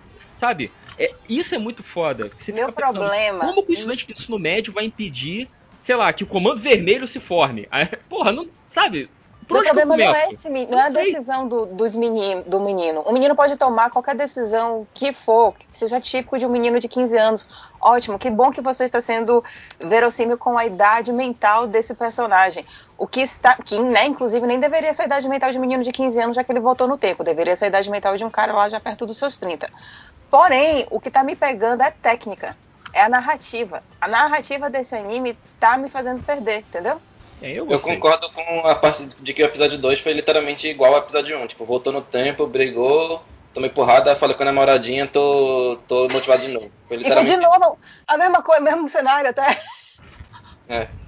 No terceiro acho que já começou a andar, mas eu tenho um pouco de receio de se vai dar tempo de, do anime chegar na parte interessante que todo mundo que lê o mangá fala que tem, tá ligado? Nesse ritmo que tá. É. Ó, então vamos falar disso. Eu tenho, eu tenho minha teoria, e a teoria, a teoria do encerramento, e não é spoiler porque eu não vi, então não posso É dar spoiler do negócio que eu não sei. É spoiler porque É, é teoria. que é tipo assim, o personagem principal tem que morrer. Sim. Ele tem que isso- morrer de uma forma que faça com que a menina sobreviva. Eu E acho que não tem como ele não morrer. é ela- Oi? Não, eu acho que não tem como ele não morrer, porque, tipo. É, mas outra vez, a gente tá falando do efeito borboleta, o efeito borboleta, um dos finais é esse aí, tipo, o cara decide se matar porque ele percebe que é ele que tá fazendo merda o tempo todo.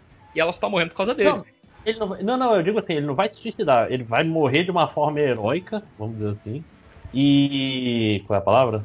É. Clichê. É, e, e, tipo assim, e o resto do. E não vai ser o final, esse que é o negócio. Ah, tu acha vai que ter- tipo, o protagonista morre na metade e depois continua a história? Isso. É, acho que E tipo, vai ser um vai- tentando salvar o outro, tá ligado? E tentar. É, sabe? ela, ela tentando conseguir reativar a viagem no tempo pra salvar ele também, saca? Ah, essa é a parte do Your Name que vocês falaram. Isso, exatamente. Ok, ok. Eu Cerezo, onde é que entrava. né? Que é basicamente isso. E, pô, se for, aí sim, aí vai ficar interessante, né? Vai, vai, vai ser incomum, vamos dizer assim. Eu, eu Então, achei uma teoria boa. Uhum. Achei mais interessante do que a minha. A minha teoria era de que no final ele vai ele vai ter que morrer, por quê? Porque nessa coisa de se infiltrar na gangue e virar galeroso, olha aí, e para tentar salvá-la, ele vai descobrir que ele vai ser a condição que vai causar o acidente, sacou? Ele vai perceber que ele nesse trabalho todo de 12 anos de se infiltrar na porra da gangue para salvar a menina, ele ele in- direto ou indiretamente, ele que vai causar o acidente, porque tem aquela coisa do, do loop da viagem no tempo, né? Aquele trope de não adianta tentar mudar o passado porque não tem como mudar o passado. Porque o fato de você voltar no tempo para tentar mudar o passado gera as condições que deflagram aquele acontecimento que te, te fez voltar no tempo em primeiro lugar. Então, tipo, ele vai ter. Aí eu não sei, nessa minha teoria, se o final vai ser um final pra cima ou pra baixo. Se ele vai perceber de que as ações dele é que causaram um acidente, e aí ele vai tentar se sacrificar pra salvar a menina, ou não, ele vai perceber que não tem como fugir do tempo e do destino. Então, o próprio ato dele voltar no tempo foi o que cagou tudo, e ele vai se resignar e falar: "Inf- é, acontece, pessoas morrem, e aí ela morre. É, e talvez. E um- uma não, uma não exclui a outra, inclusive, né? Ah, Essa- mas, mas, mas é- aí é muito difícil, entendeu? Não vamos exigir muito dessas pessoas que tem que ganhar dinheiro fazendo desenho. Não, a questão é que esse mangá já tem 200, mais de 200 capítulos, velho. Então, tipo, Ai, meu Deus do céu. É, não vai dar certo. É, então, porque o então mangá- Cara, é um mangá de gangue, gente. Existe É. mangá. exi- existe esse filão. Pois é, mas isso que eu tô falando. Tipo, essa parte de, de, de virar um tentando salvar o outro, acho que dá pra chegar nela. Agora essa parte de morrer e, e, tipo, do- da teoria do, do Tarcísio, eu acho que não, não dá por causa de, do quanto tá, já tá demorando já o mangá, tá ligado? Pra, pra É, pois é, isso que eu tô falando, porque a questão é, tu faz um twist, porque, querendo ou não, ele é um personagem shonen muito padrão, né? Ele é um cara que ele é um merda, mas ele tem muito coração, e na verdade ele não tinha, né? Ele era um merdão, mas agora que ele teve uma chance nova, ele vai enfrentar os seus coisas. Que, de novo, é o que tem no Erased, que tem no. Tem no efeito borboleta, porra. Não, e é, e é de. E Máximos, é de novo um protagonista de Shonen que é louro. É. Outra vez. Qual o problema de ser louro? Agora eu me Não, perdi. porque lembra que uma vez a gente tava falando do Jujutsu Kaisen, que o Itadori tem o cabelo laranja? É um trope japonês, do tipo do personagem principal de cabelo laranja. É laranja, gente? Não é rosa, não? É rosa, pô. Rosa. Era rosa. É cabelo colorido. cabelo É, colorido. o cabelo que não é, não é, não é o cabelo castanho. Pro japonês, Ah. tudo que não é cabelo castanho, ele acha espetacular. E o, é isso que os animes e Aí- mangás aí- aí- são aí o boas. José falou eu não, da eu não estou generalizando nada, calma. mas, mas, tipo, e aí que o Ichigo tem essa parada, o, o, Ita- o Itadori tem essa parada, e esse cara também, tipo, ele volta no tempo e ele pintava o cabelo de louro. É o Uhum. personagem shonen, cabelo louro, que é Ah, E o todo diferente. mundo da gangue é louro, cara. Depois o primeiro e segundo. Porque é coisa de, de vagabundo, cara. É coisa de criminoso pintar cabelo de louro no Japão, aparentemente. Tanto que o Ichigo, ele, ele, no, no Bleach eles falam, né, que o Ichigo ele, ele é discriminado no colégio porque ele é louro natural.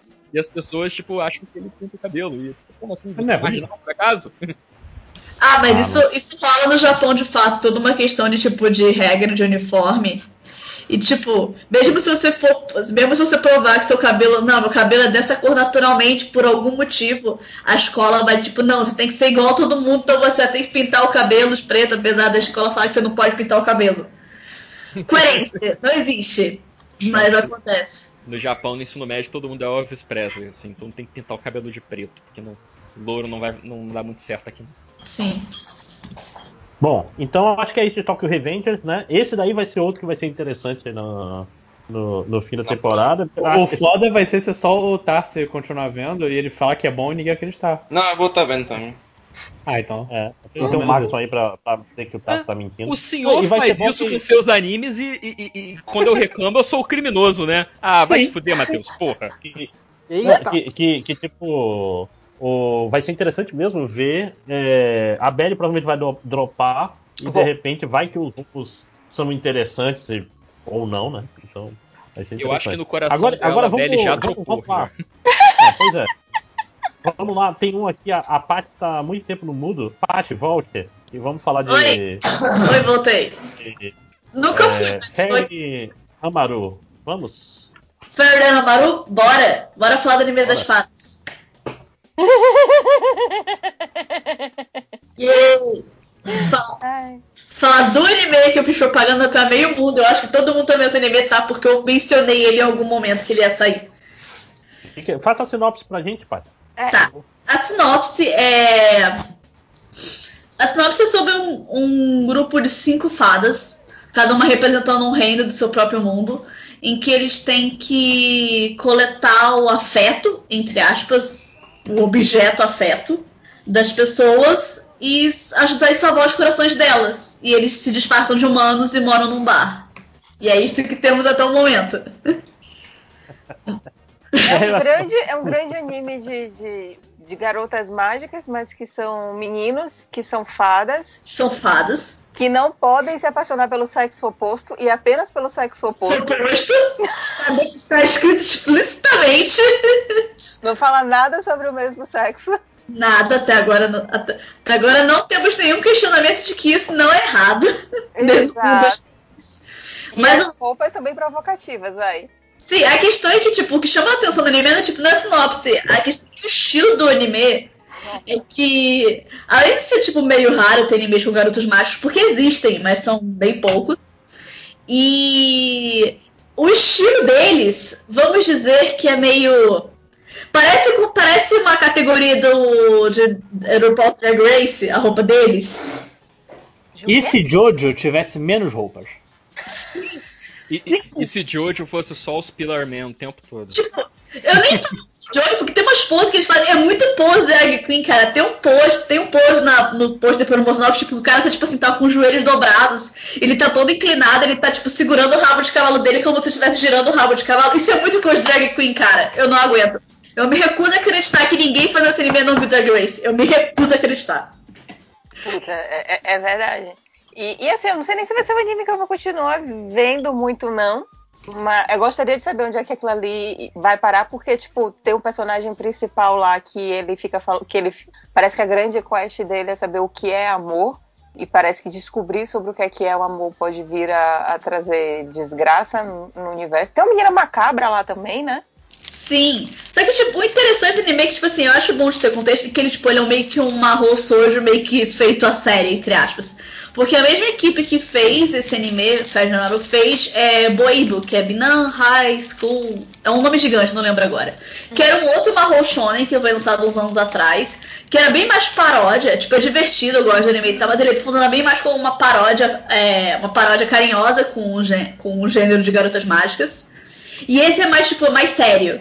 Tanto que até os monstros do universo lembram uma coisa mais madoka em termos de estética. No sentido de criar um universo alternativo e não ser uma animação tradicional. E, mas ao mesmo tempo que tem essa linguagem totalmente, vamos dizer, é, como é que eu posso dizer? Glamurosa, en- entre aspas.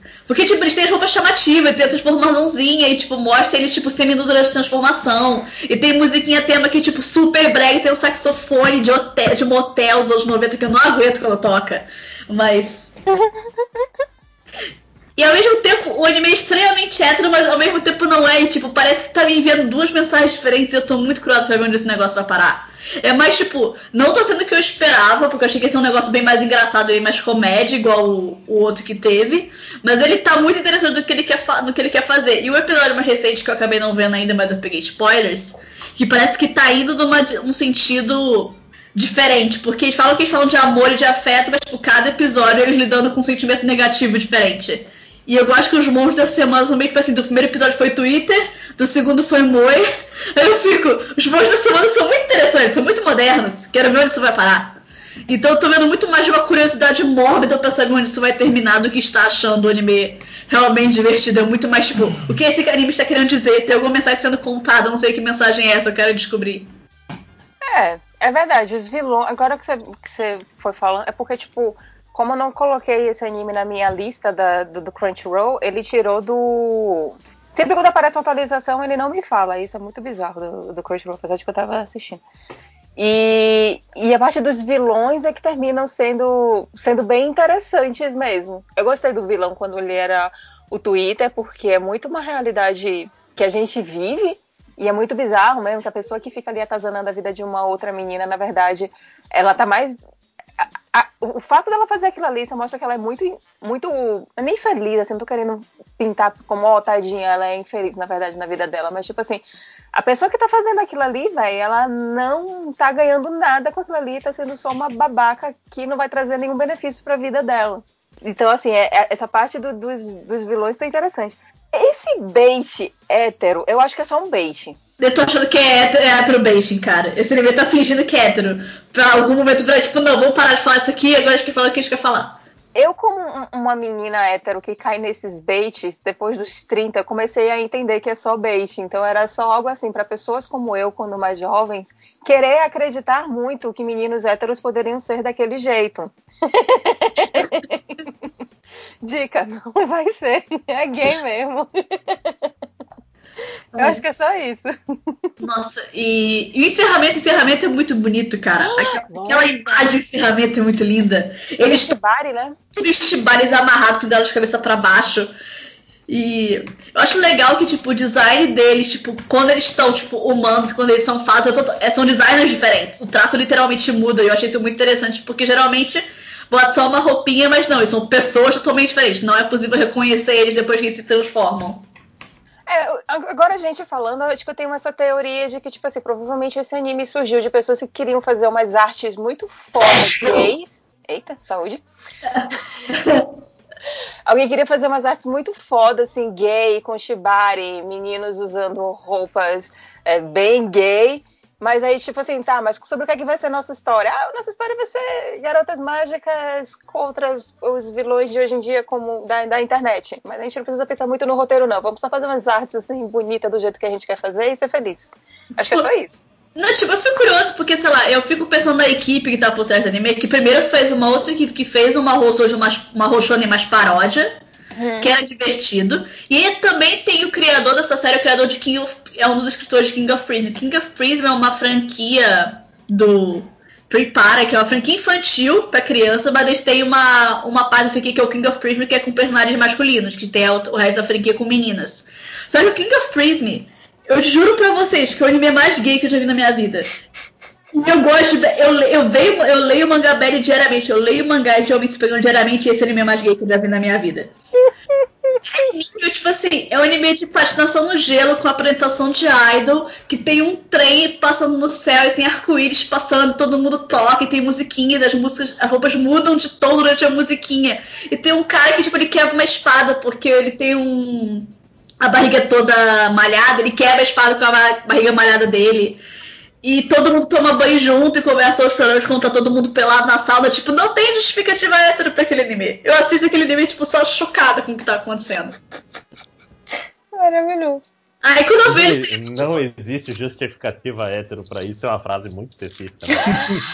Eu te juro por Deus, cara, tem uma. Se eu mostrar pra vocês a cena do anime, tipo, do cara dançando com a roupa arco-íris, ele tá, tipo, com um casaco todo de pompom rosa. E a música, tipo, sobre a relação dele importante com um colega de classe, eu tipo, não, não, não, não, isso, isso não é, isso não é hétero. Eu, eu me, infantil ainda esse anime, o que, fico mais, que eu fico mais chocada do anime ainda ser infantil. Mas Aí quando eu vejo Fairy Amaru, tipo, eu fico totalmente. Eu entendo totalmente porque a estética é do jeito que é, mas ao mesmo tempo eu quero ver o que, que vocês vão fazer. Vocês não estão presos mais no anime infantil, o que, que vocês vão fazer agora? Hum, é. Talvez eu não drope esse daí. Bem, bem lembrado. É, pois é, eu assisti uns. Eu achei legal, assim, gostei da, da meta linguagem, mas ainda faltou alguma coisa, assim, pra, pra me pegar, vamos dizer assim. Tipo, eu não, não tá sendo tão divertido quanto eu achei que fosse. Eu tô vendo muito Exatamente. mais. Eu tô vendo muito mais pela ideia do que por estar realmente me divertindo assistindo. Sim, acho que é isso. Eu esperava uma coisa mais. Caralho, vou chegar no, no MD Mangá, vou falar que esse anime muito louco da, dos caras que viram fadas e tal. E não, não foi bem isso, né? É tipo, eu fiquei surpresa, Tipo mas. do- dos capas. O anime dos capas. O anime dos capas. O anime dos capas do Sarazamai, tipo, eu já meio que. Eu fiquei, eu fiquei par chocada, par desesperada, porque eu, eu lembro que o Sarazamai foi um caso de. Eu li a sinopse, falava que a sinopse envolvia, envolvia cu. E, e eu não acreditei até ver e ver que era real. Envolvia o quê? Não, o cu é importante, né? Tirar Nossa. coisas do. Ele, ele, literalmente é um anime de chupacu, não tô de sacanagem, eu juro por Deus. Quem viu sabe que eu não tô mentindo, fala que não é exagero. Eu não sei mais. que Obrigado por lembrar do nome, eu não tava lembrando.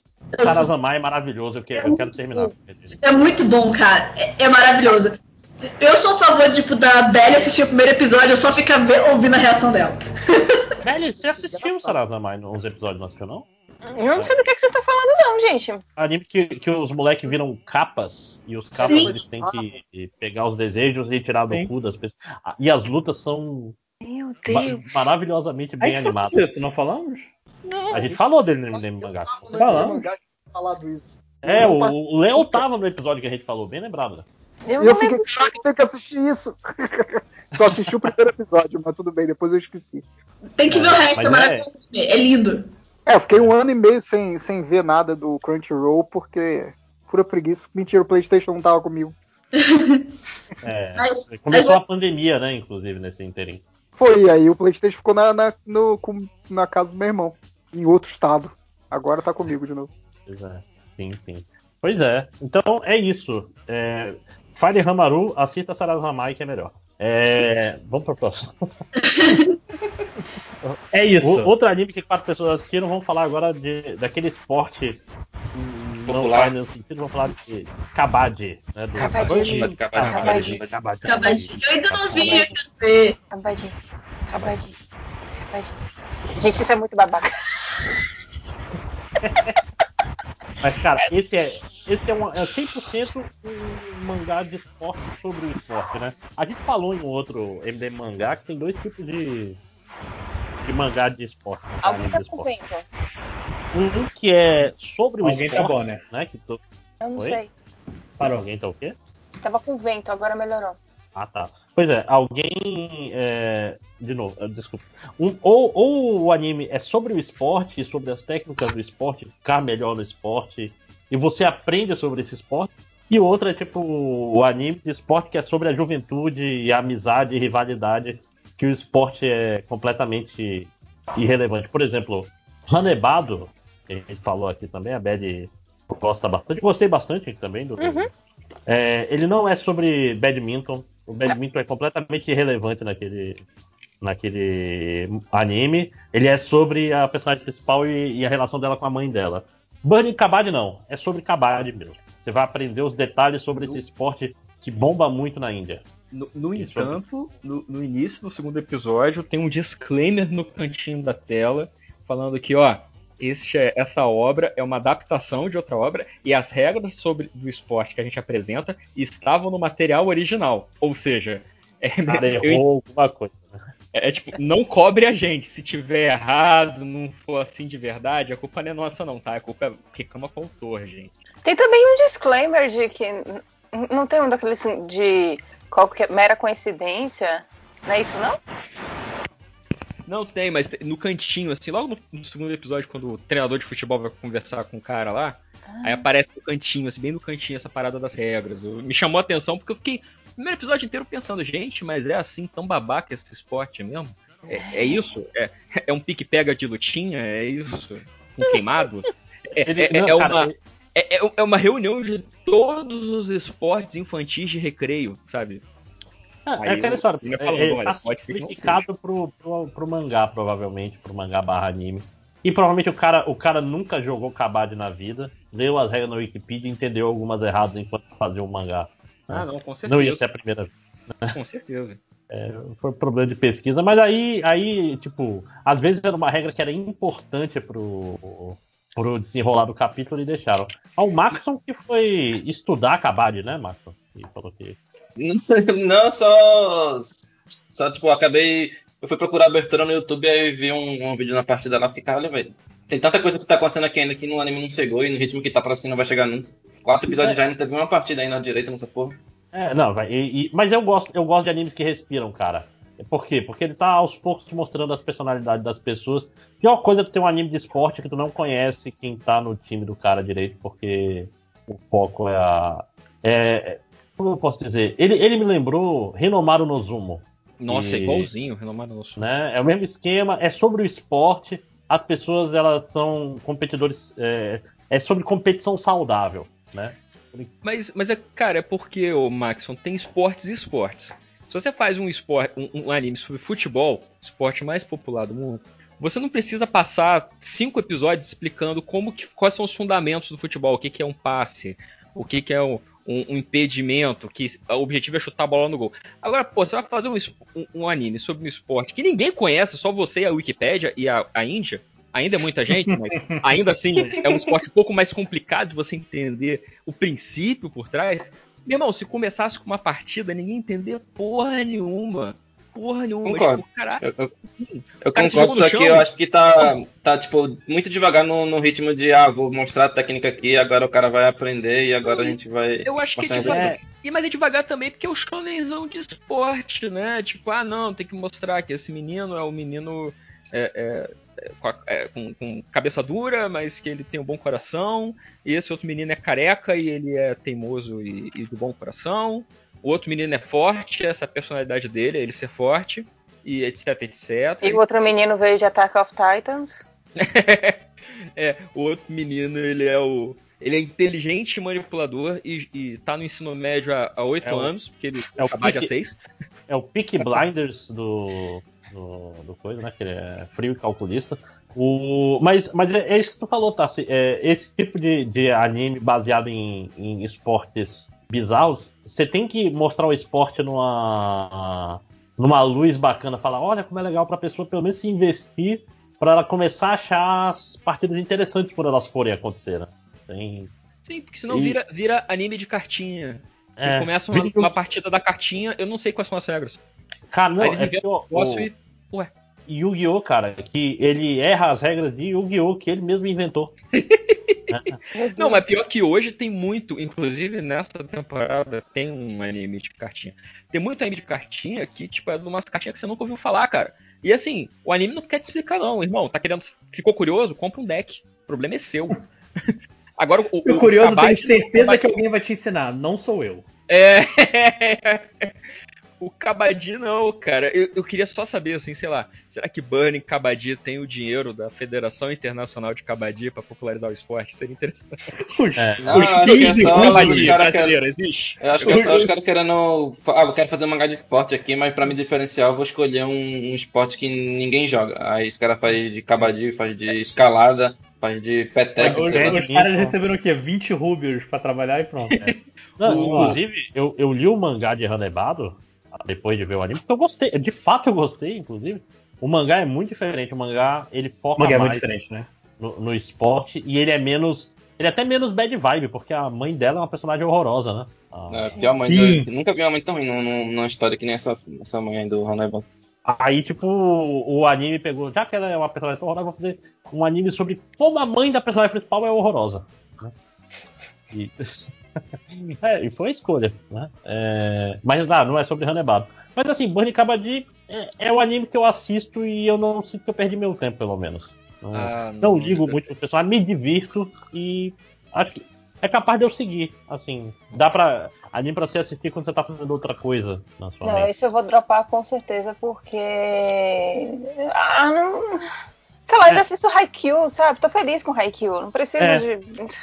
Porra, e cara, Haikyuu tem a- a- personagens mais interessantes. Porra! E a segunda, que é um esporte mais interessante. Anime pra assistir enquanto tô fazendo alguma coisa, eu desligo a TV, cara, porque energia custa dinheiro. Porra. Não, mas é, é no ar, cara. Vocês conhecem o conceito de podcast? Né? Não, mas, Não. é porque às vezes podcast, cara. Enfim, Podcast, podcast- morreu, Matheus. O negócio agora é o Spaces do Twitter. É, é o podcast de entrevista do YouTube.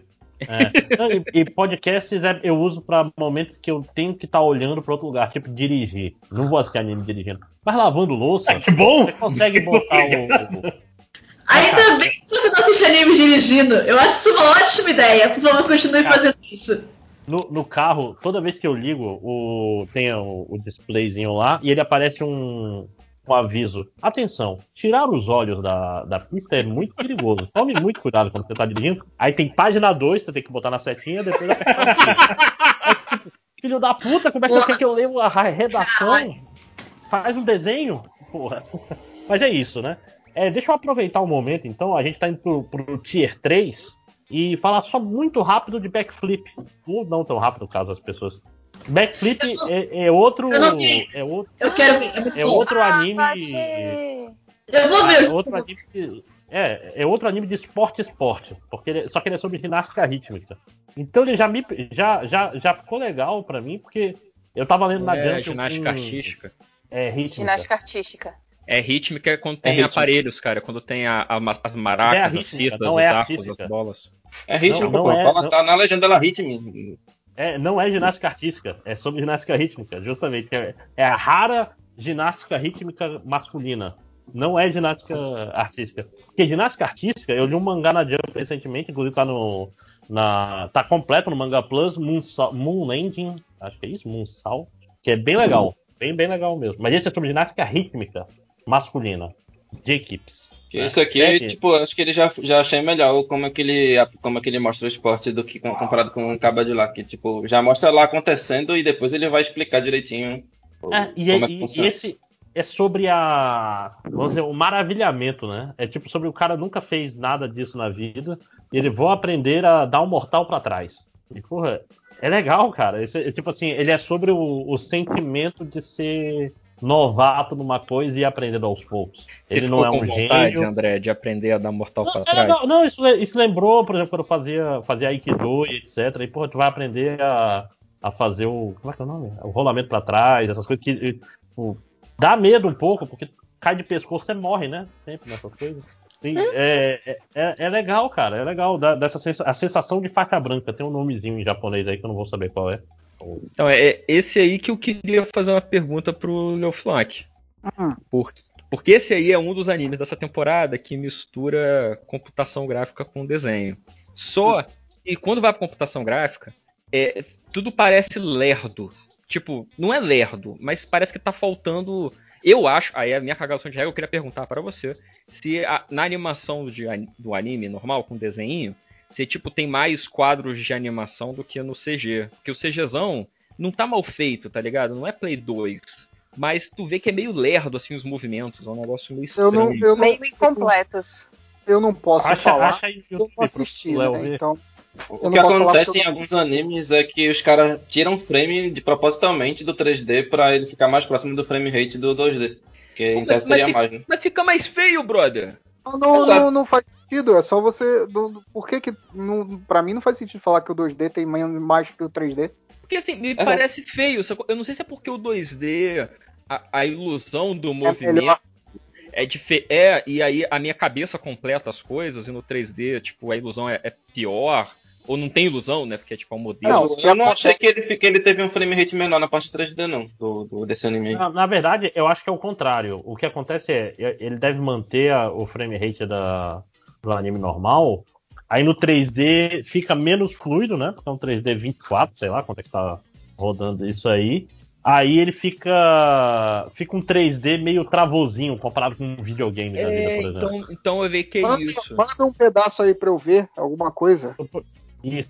O, o outro anime que a gente vai falar hoje também, se, se a gente tiver saco, o Cestus, ele passa por esse mesmo problema. Toda, ele mistura é, CG com animação normal e toda vez que vai pro CG é tudo lerdo. Só que o Cestus é mal feito. Esse do, do da, dos meninos piruleta não é mal feito, sacou? Tu vê que, tipo, tem os movimentos ali. Alguém pensou naquilo, sabe? Tipo, não tá. Não é ó, um bicho abrindo e fechando a boca, mexendo um braço só. O que, que, é a mistura? É o cenário e o, personagem é 2D, o cenário é 3D? Então, no, no, no Cestus rola de tudo. É, é cenário e personagem. Tem um personagem em 3D e o outro não. Não, mas a gente tá falando não, de backflip, menina. É, eu sei, é backflip. Eu acho que o cenário. O problema é que o cenário mexe em 3D e a animação tá em 2D. Acho que é isso que incomodou, cara. Não, é a hora, a hora que eles estão fazendo o exercício de solo lá, no primeiro episódio, eu nem terminei o primeiro episódio, mas Obrigado, assim, eles vão fazer o exercício em conjunto lá, os cinco, é meio. é troncho, sabe? Eu não sei porquê. Mas, sei lá, ele parece uma rotoscopia às vezes, esse, esse backflip. Ele, ele é diferente. ele lembra aquele Aidorus que, que da temporada passada, da- das meninas dançando na abertura, que é tipo tudo rotoscopado estranho. Aí fica aquela coisa Parque da, Parque da Mônica, sabe? Tipo, o corpo se mexe normal, mas a cabeça é tipo um, um cabeção sem expressão. Mas aí a gente tem todo um histórico de dancinhas em animes que é basicamente isso. né? Sim. Vamos lá, gente. É, Backflip Belly, algumas impressões? Backflip eu achei, eu achei divertido de, de assistir, não é um anime que você cria grandes expectativas, é só um negócio assim que tá ali passando, você tipo, ah, vamos ver como é que tá a vida desses meninos hoje. É, eu acho que a gente terminou não resumindo tanto assim a história, a história de, de uma equipe de ginástica rítmica, né, que existe num, num colégio, que deveriam, que para você poder competir de igual para igual com, com outras equipes de colégios e nacional e coisas do gênero, você precisa de seis pessoas, mas se você tiver só quatro pessoas na equipe, você já consegue concorrer. Porém, com quatro pessoas você não consegue todos os pontos possíveis e imagináveis. Então eles têm que arranjar mais outras duas pessoas para entrar na equipe.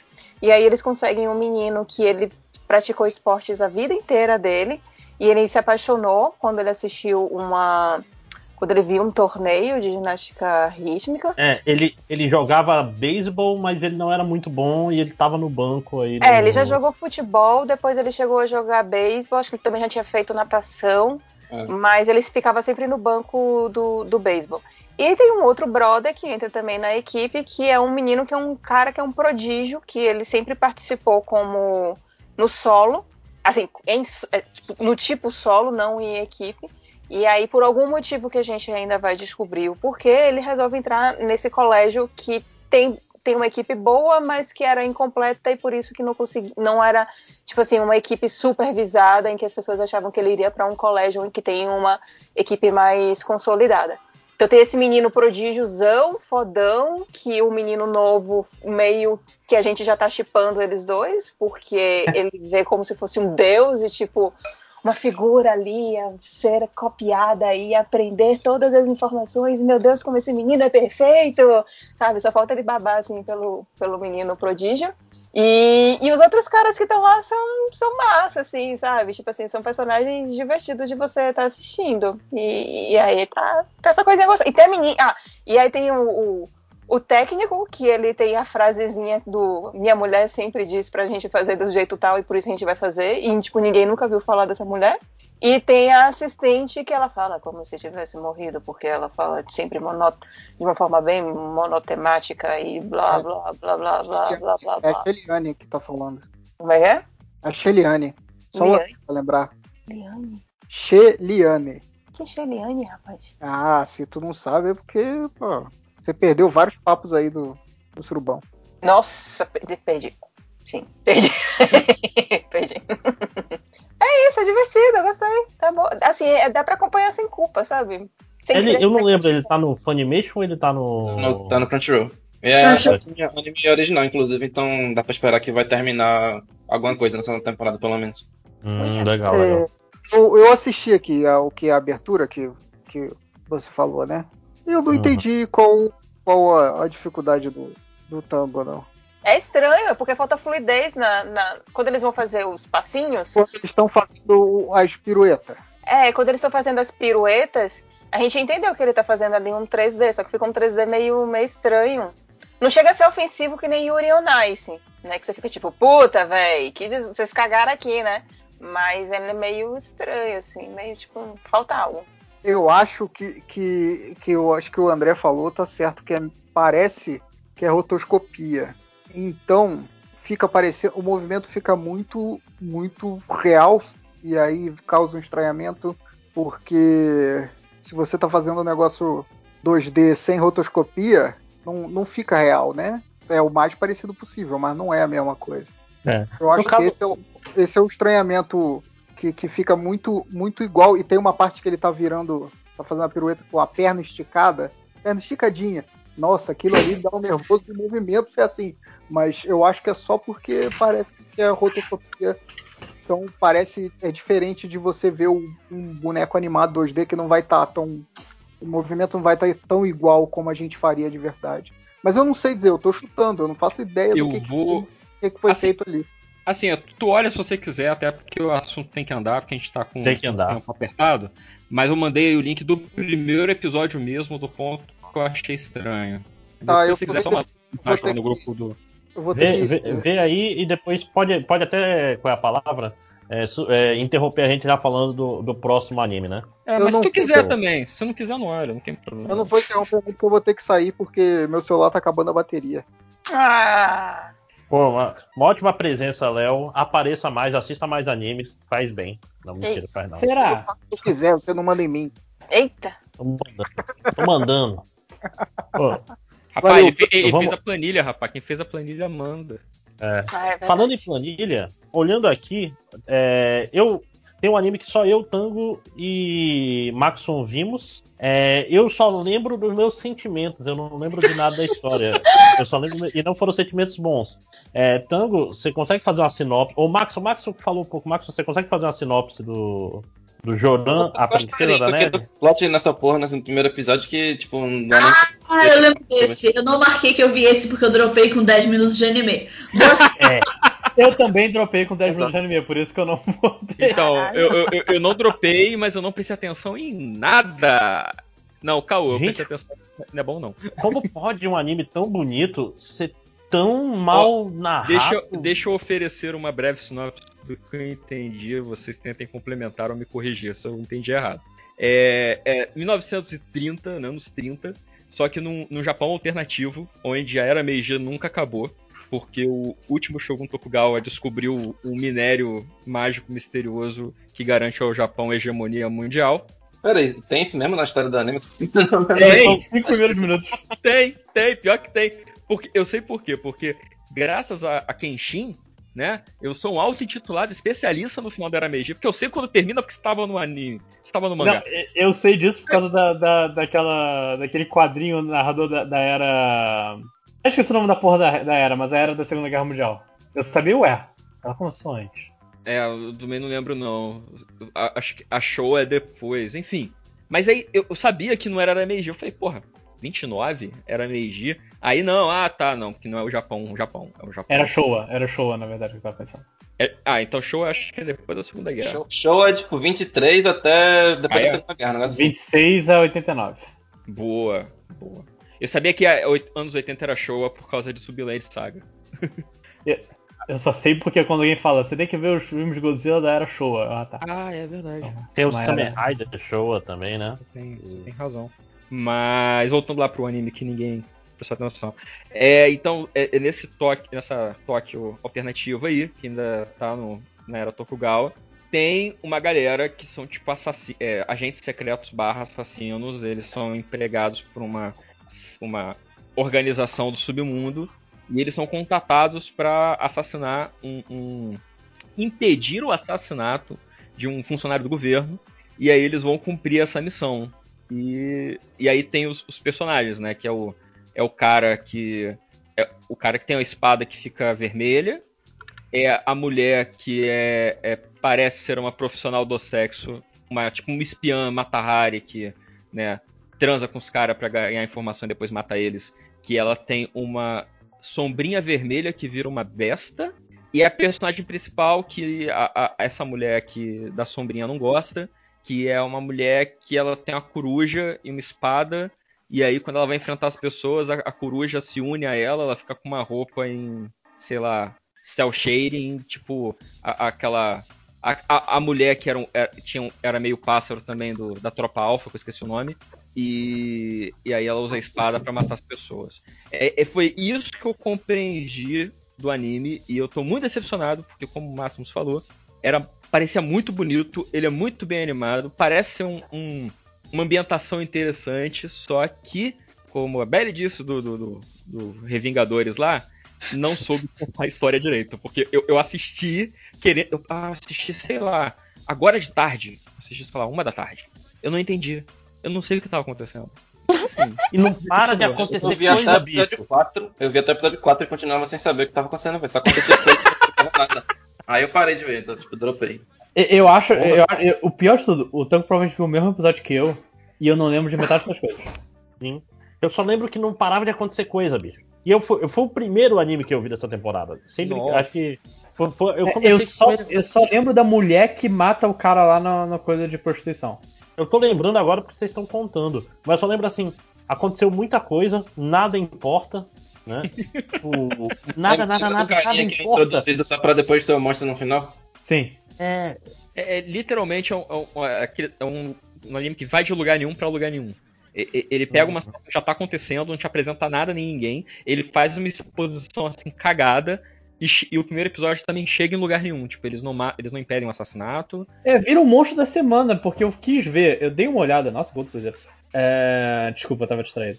Eu fui dar uma olhada pra frente e assim, se você me disser esse é o episódio 1, eu acredito, porque é a mesma coisa. Meu Deus. Ele, ele tem uma vibe, parece que tipo, tá fora de ordem. Né? Eu, eu, quem foi que tava fora de ordem? Netflix, eu acho que o Steven Universo, quando saiu, tava fora de ordem. Tinha um desenho que tinha um negócio assim, então parece uma coisa meio estranha mesmo, tipo, caramba, uma informação, né? Eu achei que ele tava, tipo, começando do meio da história, sei lá, tipo, o primeiro episódio de Gintama também, ele já, já pega a história andando, e aí depois ele volta do início pra contar, mas isso daí não, só seguiu dali mesmo e, e pronto. Ó, ainda tem um negócio que eu lembrei agora, hein? Parece que tem alguém no alto escalão do governo que está conduzindo uma pesquisa importando animais de fora do Japão para criar quimeras meio animais, meio humanas, e essas quimeras são perigosas porque ninguém sabe quais são os poderes delas. Por que, que isso é importante? Porque no final do primeiro episódio, a mulher do passarinho enfrenta um cara que é meio homem, meio tigre.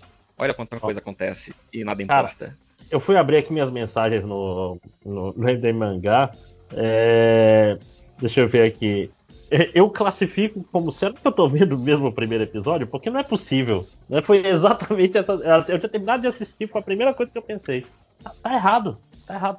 Não tem. não- nada faz sentido nesse anime, cara. E, e é inacreditável, os caras tinham muita grana. Muita grana, é animação bonita, tem gente de talento trabalhando nessa porra. Faltou Mas- só contratar roteirista. Vocês olharam, vocês olharam para ver Só. se isso não é spin-off de alguma coisa? Ah, se é é. continuação? Original. Porra, É, pode o acontece, né? X-Arm, Joran, tá, tipo, já estão seguindo um. Porra, Ah, mas tá, tá, um, tá um. Um coisa.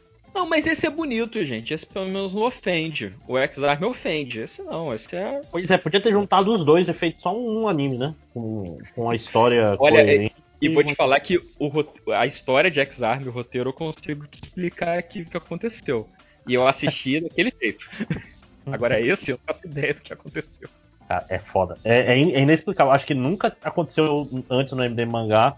Tipo, tanta gente viu e tanta gente dropou no primeiro episódio. Uma unanimidade, né, cara? Unanimidade da É ruindade. porque Jorando. pelo menos X-Arm a gente aguentou o segundo. Que foi aquele. Vamos ver. Eu, eu- eu sinto que eu estou vendo algo especial. Uhum. Bom, então acho que chega de Joran, tem muita coisa pra falar ainda. Eu vou fazer uma dinâmica nova, dinâmica nova. Eu vou chamar o nome de uma pessoa, que agora tem uns animes que só duas pessoas viram, né? Ah, mas aí você Então vai ter que me chamar o- informar se você me chamar, porque eu não, eu, eu, eu não mantive uma lista porque eu confiei na planilha. Não, não. Porque eu vou falar assim, eu vou chamar a pessoa e a pessoa escolhe um anime é, que duas pessoas viram. Só- de uma pessoa, só- o teu só tem o Goshu Fukudo. Goku Fukudo. quase Ah, que eu posso falar dele rapidinho. Não, mas calma, não é agora. Ah, é pra depois. Tá querendo É, furar fila. tem que ser de dois. Tem que ser todos menos ele.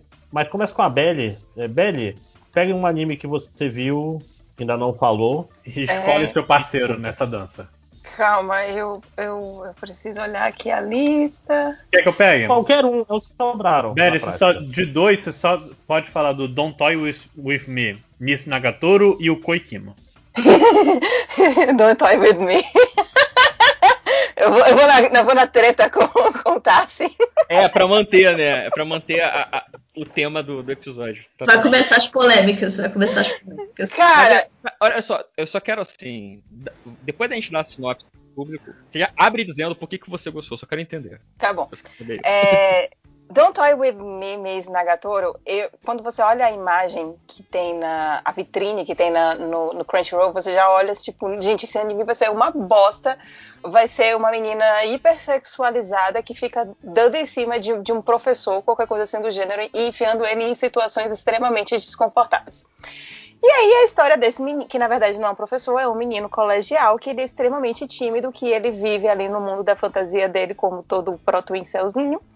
E ele tem nojo de meninas, porque meninas são essas coisas que não são homens, são meninas. E, e- e, tipo, ele fica. Ele tem medo também de socializar. E ele desenha, e ele desenha mangá e coisas do gênero, que não é nada muito genial, mas ele desenha ali por hobby, porque não colegial. E aí tem essa menina, Nagatoro, que ela tem uma pele mais escura, então a gente já sabe que em mangás, em anime, geralmente personagens femininas e masculinas que têm peles mais escuras são tidos como mais sexualizados, como é, sujos. Muitas vezes eles têm até um preconceito relacionado ao fato de você ter uma pele escura nessas, nessas mídias. E essa menina, ela pega esse menino para Cristo, assim, sabe? Tipo, ela parece ser popular, ela é uma menina extremamente desenvolta, ela sabe que ela é bonita e que ela é sensual, e ela começa a pentelhar a vida dele. E a história é isso, ela no colegial, pentelhando a vida desse menino. Bullying de anime. Um bullying, tipo, muito forte, porém, um bullying só com ele. Não chega a ser um bullying que ela faz na frente de outras pessoas para ridicularizar ele na frente de outras pessoas. O que a gente já imagina, né, conhecendo um pouco de assim, psicologia é, juvenil de boteco, né, vou deixar aqui bem claro, afinal de contas não tenho nenhuma informação sobre isso, que quando menino e menina ficam pegando muito no pé do outro é porque tem ali uma paixonitezinha, né? E aí, que tipo, por que, que eu achei interessante? Porque esse menino, no início eu já comecei com vários preconceitos com ele, porque ele começa a quando ele olha para as meninas que são populares e que estão, tipo, no lugar onde ele acha que elas não deveriam estar, que é na biblioteca dele, que não é dele, é da escola, ele começa a falar muitas coisas que eu achei muito bizarras, assim, sabe? Ele começa a no pensamento dele, né, na cabecinha ali dele, ele começa a destratar essas meninas, falando que nunca, nunca que ele se envolveria com esse tipo de gente. E ele tem um discursinho assim meio de superioridade que só porque elas são então meninas. Ele merece o bullying. Isso! Exato! né? Tipo, ele fica nesse papinho de tipo, olha como essas meninas gritam, olha como essas meninas agem, olha como essas, sabe? Tipo, na cabecinha dele ele fica assim, só que tipo, é só uma menina olhar para ele que ele imediatamente já entra no, no casulozinho assim dele. Porque na verdade o problema não são as meninas. O problema é ele, que não sabe socializar com outros seres humanos. E que inclusive se ele tava tão incomodado assim, era só chegar e falar assim, gente, desculpa, será que eu queria aqui um pouquinho mais de silêncio, sabe? Ele não sabe sequer dialogar. Em compensação, ele está escrevendo uma história de mangá, uma história de quadrinho, em que ele se vê como um protagonista que é tipo um cavaleiro fodão e que tipo vai defender a vida de uma menina, que teoricamente também essa menina é fodona.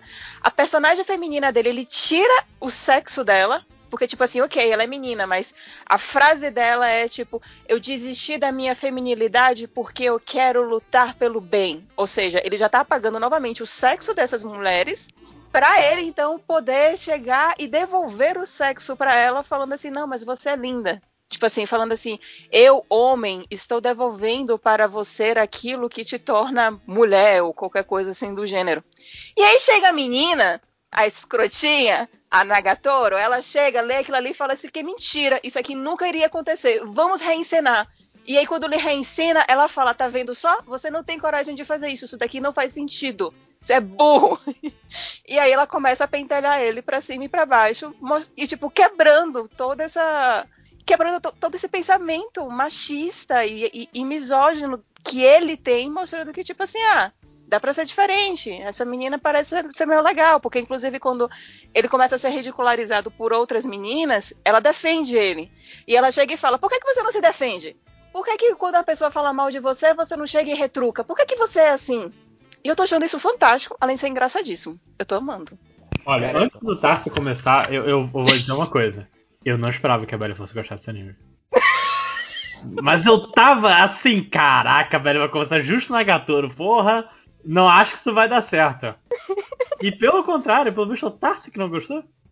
Ah, porque eu, eu, eu tenho cara de quem gosta desse tipo de anime, Matheus, é isso? Não. Mas se você quer colocar ah, carapuça, você tem vontade. Não. Eu não gostei porque, assim, primeiro de tudo, eu já não tenho percebido com o passar do tempo que eu não tenho muita paciência para muito anime mais. Para me prender, demanda muito, assim. Às vezes eu assisto um ou outro e. Mas a gente vê, né, quando fala de anime de temporada passada, raramente eu falo, assim, eu não paro para ver. Eu me divirto muito assistindo um episódio de cada anime sortido saltado. Até quando o anime é ruim também, porque eu gosto de assistir e fazer piada. Mas esse, eu não gostei particularmente dele, porque assim, eu não entendi desta maneira de que é, ah, é, ela expondo o, o, o, o machismo dele para ele e ridicularizando ele. No entanto, tem essa coisa de que talvez ela tenha algum interesse por ele por, por, por, por trás do, do, do, do que está sendo posto, porque ela fica implicando só com ele, blá blá blá. Pra mim, esse anime é aquele trope de, de parafilia, né, de tara das pessoas, do cara que gosta de ser humilhado. É do cara que gosta de... É, é, o cara gosta de ser O cara que joga Resident Evil 8, né? Gosta de mulher puta. Caralho, eu tô falando Resident Porra, Evil. tem uma, tem uma parada Porra, do tem a Resident Evil vampira 8. de 3 metros lá. Tem uma parada- eu, eu vi um, um post muito foda de uma, uma mulher, eu não sei se ela é americana ou é gringa, né? Você tá escrevendo em inglês no Twitter. Ela falando assim de como que ela tá achando um absurdo a reação das pessoas por isso. Da galera da parafilia mesmo. Porque, tipo, a galera tá agindo como se a mulher gigante lá do Resident Evil fosse uma aberração. Aí ela falou, não, ela fez a conta. E ela falando, gente, o peso dela é o peso de pessoas. Tem pessoas que pesam, talvez pesem e tenham esse tamanho. E aí ele falando, e as pessoas, e esses- essas pessoas na internet vão falar, ah, eu gostaria muito de ser esmagado por ela. E, tipo, cara, você tá parando pra pensar no que você tá falando? É uma morte horrível, cara. Isso não é legal. Para com isso. Para de naturalizar esse tipo de coisa. Eu fiquei pensando, é verdade. Imagina ser esmagado por 200 quilos. Mas voltamos. Volt- Voltando de lá. É, Que bom, porque eu tava entrando na discussão da, da, da- mulher do Resident Evil. Não sei se é o momento. É, exatamente. Eu acho que a gente pode levar isso pro, pro, pro MD Game, pro Game DM. Ah, um dia a gente faz, em 2024. É outro podcast lá. Quando sair o remake do Resident Evil 8. O pessoal que tá aí por fora, ela é uma mulher de dois, de quase Três. três, Três metros. Isso. três metros. O, o cara fez questão de dizer quanto, qual era o tamanho dela. É, é uma parafilia muito específica, assim. Tipo, Não, é, é todo o lance que assim, você tem que achar o nicho que não foi explorado sexualmente. Tá é bom, essa Mega a briga. 64 que não foi utilizado. né? Mas então, eu voltando pro Negatório. Então, mas é isso, cara. Eu acho que é, é- é um, um trope de, de, de, de tara. Que assim, nada de errado também. Acabou. Todo mundo tem direito aí de. de que No kink shaming here. o que quer desejar, exatamente, no kink shame, pelo amor de Deus. Mas eu achei assim, no momento que eu entendi isso, eu falei, ah, não é minha parada, não é o meu kink, então não vou assistir. Não, não achei interessante. Pra mim, é, é- é muito. Fica muito claro no final do primeiro episódio, quando ele. Ele pede pra saber o nome dela e ela conta o nome. Então, tipo, ele admite que gosta dela, ele admite que ele tá gostando do que tá rolando, sabe? Não é tipo, ah, é o bullying que, porra, a mulher fica em cima do cara, espezinhando ele e tal, e ele está sofrendo. Não, ele tá sofrendo, mas ele gosta. E assim, outra vez, no kink shaming. Não é que- Eu não sei nem se é porque ele gosta do Bully. eu Acho que ele gosta da companhia dela. Tipo, passando a gostar, tá ligado? Então, Max, eu acho que é, é nebuloso. Na minha visão, na minha interpretação, eu acho que é nebuloso. Eu não vi os outros episódios, não pretendo. Você Então, viu quantos episódios? Eu vi um. Eu, vi- Ah, entendi. eu, Não, eu- então... eu te perguntei no grupo do MD eu falei, Belly, eu assisto mais um.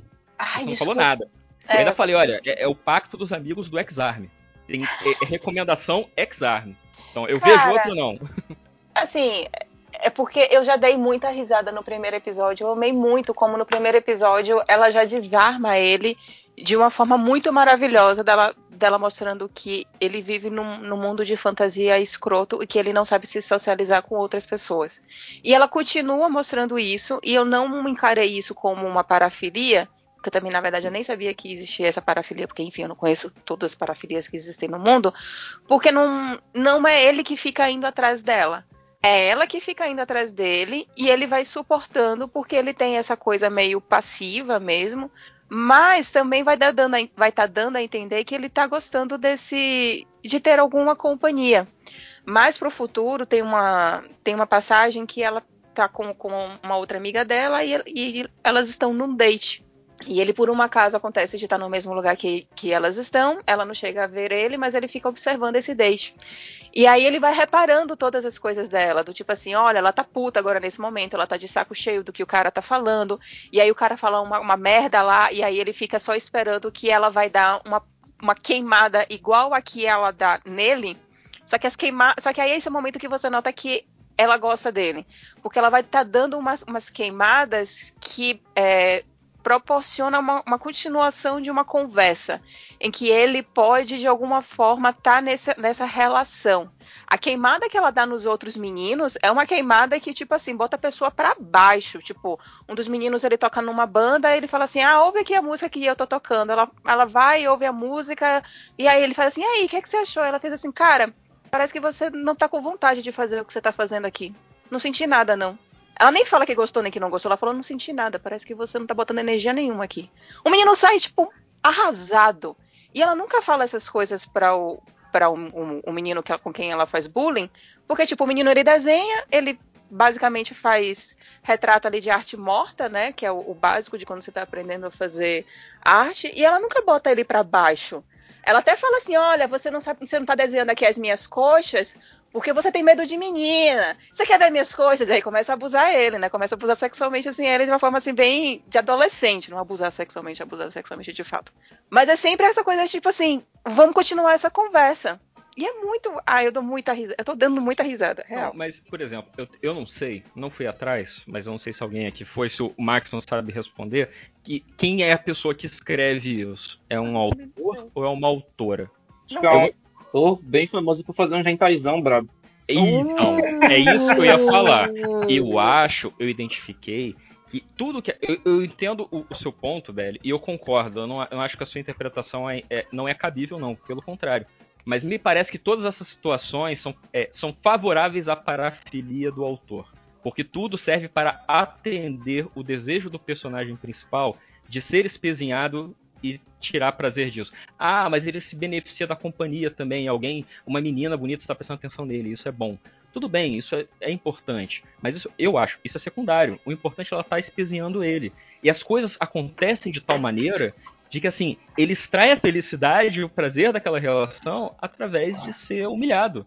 E assim, Não, na, mais uma vez, verdade, parece que é muito ser, ser o olhar humilhado masculino da coisa. Que, é, ser humilhado de, por, pra gente que tem essas coisas aí. É, provavelmente a menina, no fundo, gostar dele, apesar de tudo, é até melhor, né? É desejável, é isso que eu tô falando. É tipo, é para montar a parafilia da humilhação de tal maneira de que a gente que tá assistindo o, o, o, desenho, a gente que tem os olhos de Deus, né? Que a gente vê o, tudo que acontece, a gente entende que ela gosta dele. Talvez ele não sabe dentro da trama, mas a gente sabe. Então é Nem muito ele, nem ela, conveniente. Então, é muito conveniente para montar esse ambiente onde a parafilia dele é real, é feliz. Ele pode ser uma pessoa feliz querendo ser humilhado. Ah, mas isso não é um problema. Não, eu não tô dizendo que é um problema. Uhum. Eu tô dizendo que não me atrai. Tá, Porque justo. claramente, justo. mim, monta um, um negócio assim, tipo, ah, é um pornezinho sem porne, sabe? Tipo, Não, mas eu gosto do fato de que ela termina ata- Pode nem ter sido a intenção do cara, provavelmente não é, mas ele, ela termina atacando todos os raciocínios pré-incel que, que um garoto pode, um garoto médio japonês pode ter. Porque ela vai cutucando exatamente on- onde tem que ser cutucado. Do tipo, esse diálogo que você está escrevendo não existe, não é assim que você se comporta, não é assim que funciona na vida real, você tem que ser uma pessoa mais sociável por um motivo de que você vive em uma comunidade, você vive em sociedade.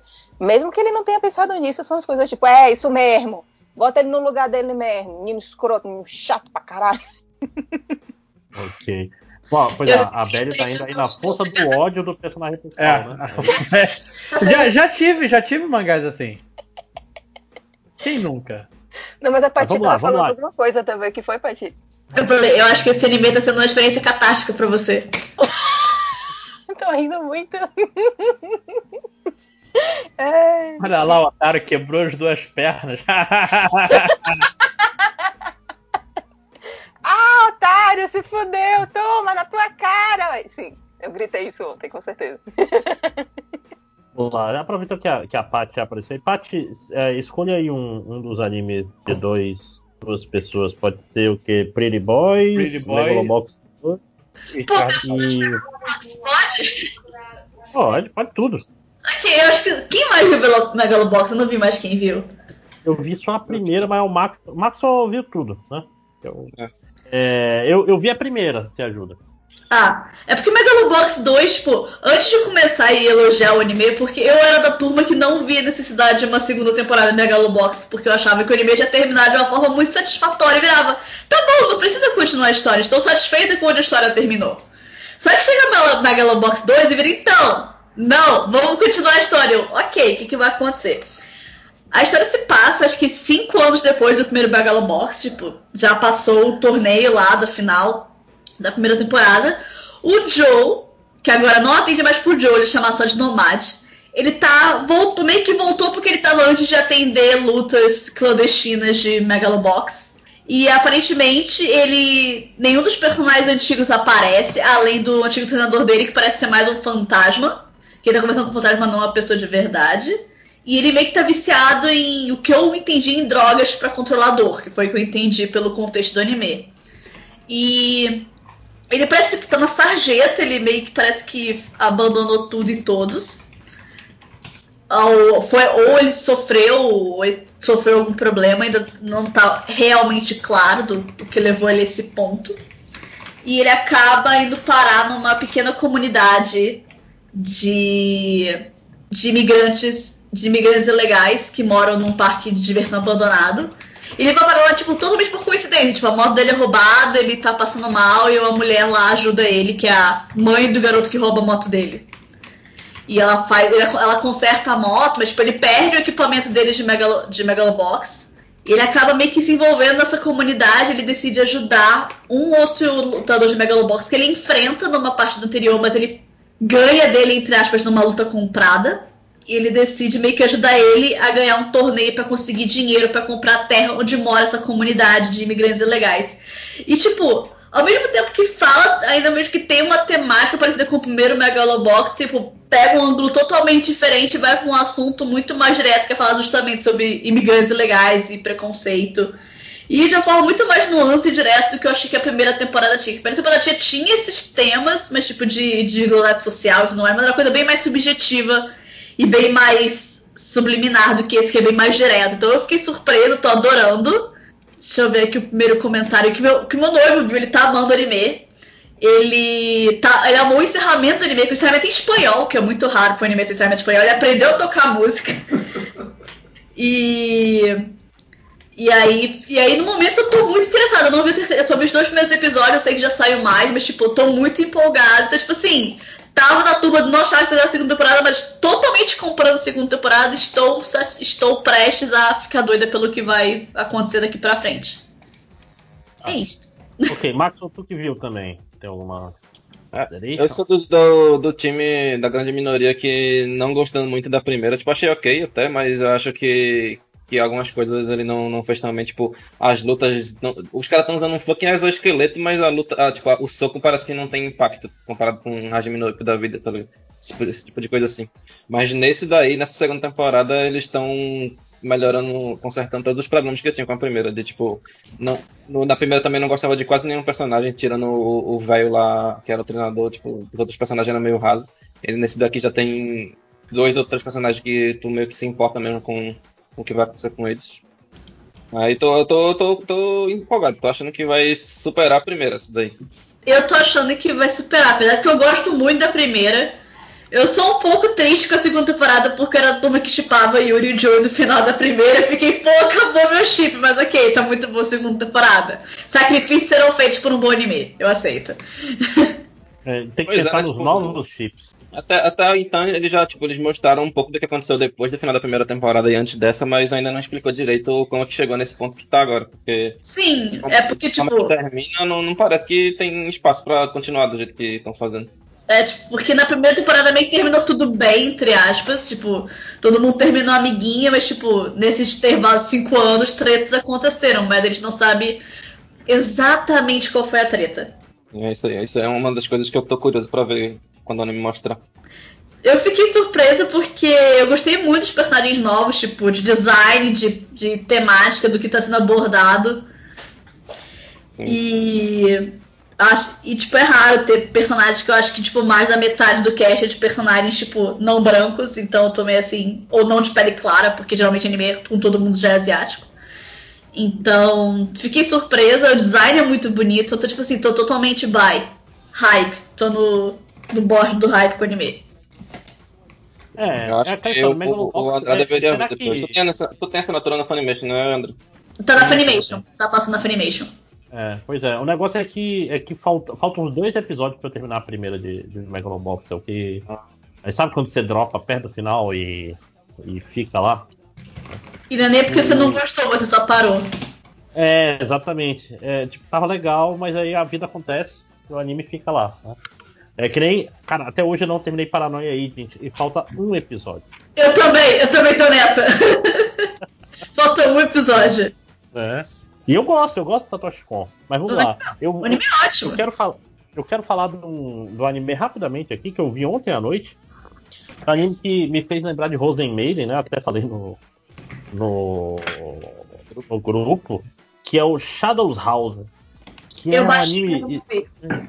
Que é, é- basicamente é o seguinte: é um, um mundo. O mundo não é muito. O mundo externo é bem explicado, mas é uma casa onde vive essa família Shadow. São pessoas que elas são com o corpo completamente coberto de fuligem, ao ponto que elas são completamente escuras, assim, não dá pra ver nada, não dá pra ver olho, não dá pra ver boca direito, só consegue ver o perfil e tudo que essas pessoas tocam fica com sujeira de fuligem e quando elas ficam nervosas sai uma fumacinha da cabeça delas, qualquer emoção forte. E essas pessoas elas têm as bonecas vivas, que são pessoas que são são pessoas normais, são exatamente iguais a ela, só que gente sem fuligem. São tipo ser- servos e servem pra qual é a palavra? Eles servem como se fosse o rosto dessas pessoas dessa família Shadow. Eu vi só um episódio, qual que deu tempo, e é basicamente sobre a, essa, essa boneca viva servindo a, ao, a, a essa Shadow é, e o relacionamento entre elas e tal, uma se abrindo pra outra. É bem, o primeiro episódio é bem bobinho, mas sempre fica aquele subtexto de tem alguma coisa muito estranha acontecendo aqui, saca? Porque o que, que são essas bonecas vivas? Porque elas não são bonecas, são pessoas. Mas são pessoas exatamente iguais aos Shadows. E cada membro da família tem um outro. E aparentemente são cinco. E. Ah, tipo, a casa. Da parte, acho que no terceiro ou no, quarto- no, no segundo episódio aparece. Vai introduzindo o resto da casa, né? E tal, aí vai aparecendo, tipo, tem muita gente vivendo nessa casa. Ah, Aí, ó, sim. É, tipo, é uma puta mansão gigante, tipo, tem um, um esquema de, ah, uma pessoa importante vai vir em tal andar e não sei o que. Tem, tipo, a sociedade tem um funcionamento que eu tô curioso pra saber como é que, como é, que é. Pois é, e, Tipo- e estilisticamente ele tem uma vibe meio Utena. Atenção, referente de velho, né? É, Utena. é, os- esses animes são visualmente mais interessantes. Ele é, ele é bem entendido e tal. Eu, assim, o primeiro episódio é meio bobinho demais pra mim, mas a, a promessa do. Olha, mais pra frente esse negócio vai. Vai, vai ter. Vamos dizer assim, vai ter umas. é, pessoas com bonecos que o relacionamento não vai ser tão, tão bonitinho quanto esse primeiro, não, viu? Tipo, se prepara aí. Eu tô, tô certo, Marcos, ou não? Ou- Te- Teve tem uma da- das bonecas lá que aparece depois, tipo, o ca- a- o quarto dela é meio que tudo destruído assim, aí dá a entender que, tipo, alguma merda acontece com ela e tal, só que no exterior ela, ela sorridente e tal. Tipo, tem, tem esse mistério aí que tu falou. Uhum. É, é, pois é, é mais. Tipo, dá, dá uma impressão de que pode ir pra lugares interessantes ou pode ser uma merda. Esse é o problema. Não, eu, eu acho que ele vai ter. Ele vai pra algum lugar interessante, só que eu não sei se vai dar tempo de, de ter um clímax nesse, nessa, numa temporada de 10 episódios, tá ligado? Uhum. É, pois é. Que é um grande problema Eu- da, da tu indústria. sabe se é, se é original ou se é baseado em mangá? É mangá, de mangá. É. Rapaz, melhor adição MD mangá é, é o Maxon, né? Que tá aí pra tipo, responder automaticamente essas perguntas. É, vamos lá. É, lojinha, puxa um aí. Eu vou puxar um que, assim, eu acho que é o meu anime da temporada. Queria muito dizer que é o Desazenon, mas eu tô esperando aos pouco. Que é Vive Fluorite Eye Song. E eu Está acho no Funimation. está no Funimation. E eu vi no Funimation, claro que eu vi no Funimation. Eu, eu comecei a ver no Funimation agora, porque o Funimation tava com uma putaria de que demorava dois dias pra postar o episódio. E aí, se demorasse dois dias pra postar o episódio, eu já tava num dia que tinha muita coisa pra ver. Aí eu preferia ver num, num piratão mesmo. Agora tá normal. É, não, eu, eu, eu fui ver no Funimation, aí tava com a legenda em espanhol. Aí eu não vi, aí ficou sem ver. Agora já tem a legenda em português. Eu recomendo você dar uma olhada, até o primeiro episódio. Os dois primeiros episódios vendem É, bem. tipo, a- a lançou série. o primeiro e o segundo de uma vez. É. funcionam muito bem, porque assim, é- a história é sobre. é, Daqui a 100 anos, é, na história do anime, co- ocorre uma rebelião das máquinas. Todas as inteligências artificiais do, do mundo chegam para matar os humanos terrivelmente. E um, um- um cientista chega, "Vá, vou mandar essa inteligência artificial X pro passado para encontrar essa Vivi, que é a, a- Esse é um pouquinho spoiler do segundo episódio, mas não importa tanto, que ela foi escolhida porque ela é o único robô que, que dura 100 anos, que ela vai pro museu, que ela é a primeira inteligência artificial autônoma da, da história. E chega pra ela e fala, ó, a gente vai ter que fazer. Você vai ter que fazer isso, isso, isso para não ter uma rebelião das máquinas. Só que a Vive, ela é, uma, é um robô idol. Ela, ela foi criada para cantar num parque de diversões. E tem uma garotinha que fala: Ah, você vai seguir. O, o, o, você vai ser a melhor de todas. E para ela não importa muito, mas é tipo, é o. É, nesse anime, a inteligência artificial meio que segue a missão. A missão dela é, é cantar para fazer as pessoas felizes. E, e ela vai fazer. E, tipo, é a única coisa que motiva ela. É, funciona muito bem até o lance de inteligência artificial. Tipo, ela não tem muitas emoções, mas tem o suficiente para para você ver que não é um programa de computador, uma inteligência artificial autônoma. Só que vem esse robozinho, esse esqueci o nome agora, mas ele começa a falar, olha, isso vai acontecer no futuro, você tem que começar a fazer essas ações e a gente vai calcular o efeito borboleta com base nisso. Tipo, ah, a gente sabe que a inteligência artificial ela começa por causa de uma lei que foi criada porque o deputado que queria muito essa lei morreu num atentado. Vai impedir ele de salvar o atentado. E, e mesmo assim, é, é uma parada que você pensa, porra, mas a inteligência artificial, ela. Ela não. Tem, tem várias, várias questões de inteligência artificial na série, tipo, ah, eu, o, o, o, quanto essa informação do futuro pode ajudar a Vivi, quanto ela quer essa informação, porque ela é uma inteligência artificial, e o cara tem que dar uma volta, tipo, ah, você vai fazer as pessoas felizes? As pessoas vão estar vivas, né? As pessoas têm que estar vivas para estar felizes, para convencer ela. Eu, eu acho, assim, é, um, é o autor do ReZero, olha só, voltando ao ReZero aqui de novo, que ele, quando ele está bem assessorado, é um bom anime. Quando deixam é, é, copiar só o, o, a Light Novel, não é um bom anime.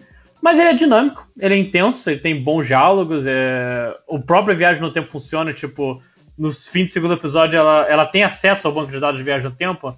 E essa garotinha vai morrer no viagem de avião. E ela, porra, vamos salvar ela. E o cara, e o, o robozinho fala, não, porque isso não tem a ver com a minha missão. Então a sua missão não importa para mim, que é a minha missão. E tem um trabalho que eu quero ver muito bem explorado nessa história, mas. Sei lá, o diálogo até agora, para mim, é o melhor diálogo que eu vi no anime essa temporada. Max, você viu também? Eu também. Tipo, eu, eu, queria até, tipo, se o, o, o André tivesse me, me chamado pra, pra puxar o anime, eu teria puxado ele também, porque eu tô achando um dos Junto do, do Fumetsu lá, né? Do Tio Eternix, tô achando ele um dos melhores animes dessa temporada. Ele é bonito, ele, ele tem é, tipo, umas horas que ele pega um Sakuga maneiro. É, tipo, ele é bem animado, ele é bem dirigido, ele é bem escrito. Cara, véi, por que, que esse anime não tá sendo mais falado comparado com outras merdas, tipo Koikimo, tá ligado? Que, eu, eu vi por aí. Porque ele tá no, no Funimation. Não, é, é, só, é, bom, é um bom motivo, inclusive. O Funimation tá meio fraquinho, né, comparado com, com temporadas anteriores. Crunchyroll, dessa vez, se, se dá melhor. Ah, ele, veio, ele veio com força o Crunchyroll nessa temporada. Sim, uma pena que... Mas alguma coisa sobrevive, tá eu, Cara, eu, eu, realmente, de todos os animes aqui, é o, o, que eu mais tenho esperança de ser um, um que vá manter a barra. Eu, eu falo de todos os problemas do ReZero, mas eu não vou questionar que o cara sabe, sabe escrever bem personagem. E por mais que ele, é, ele dê um tempinho, ah, vamos montar o personagem dela com calma, você consegue ver onde vai dar os problemas e como vai ser explorado. E o fato de ser uma inteligência artificial, não uma pessoa, também tem seus próprios uh, uh, dilemas que ele parece saber o que está fazendo. Então eu posso chegar no próximo, no próximo mangá e falar que é uma merda, mas acho que de todos que eu vou falar é, é, esse episódio, esse é que eu tenho mais confiança. É, e, tipo, ele é original, né? Tipo, o escritor, o roteirista sendo o cara do ReZero, o cara que fez a light novel do ReZero mesmo, mas o, ele é original de anime, ele não, não tem nenhum uhum. material original. Então, tem, chance, tem alta chance de conseguir fechar certinho. Ok. Aproveitar que tá falando aí, Maxon, puxe mais um então. Mais um não. Porra, agora eu não sei mais o que eu falo, falo não. Já falou então, de tudo então que cancela, Márcio. É, não, tá. eu vou puxar o Godzilla aí, então, que. Já que vocês gostam muito do Godzilla. Esse, esse anime do Godzilla é meio bizarro, porque até agora não apareceu Godzilla em, sei lá, 5 episódios. É Godzilla e... SP. É SP de quê? Special Singular Point. Point. É Singular Point, isso. isso. É, que tipo, tem uma menina que tá indo lá pra uma cidade do interior, tal, fazer meio que um estágio do, do, da faculdade dela. E aí nesse lugar que ela tá fazendo o, vai fazer o estágio tem meio que uma antena lá que tá emitindo um sinal loucaço lá que ninguém sabe. Tipo, ninguém sabe por que, que tá emitindo lá, só tá lá e ninguém se importou de desligar até hoje. Ao mesmo tempo que tem um maluco lá gênio que faz uma inteligência artificial loucaça lá, mas não, a inteligência artificial não é um ponto tão importante não, mas o, o ponto importante é que ele trabalha num para um outro velho louco que faz um, que quer fazer uns mecha lá. Eu não lembro agora se tem algum motivo dele que resolver fazer isso. Ele quer que proteger certo a dia- humanidade. Só isso. Ah, sim.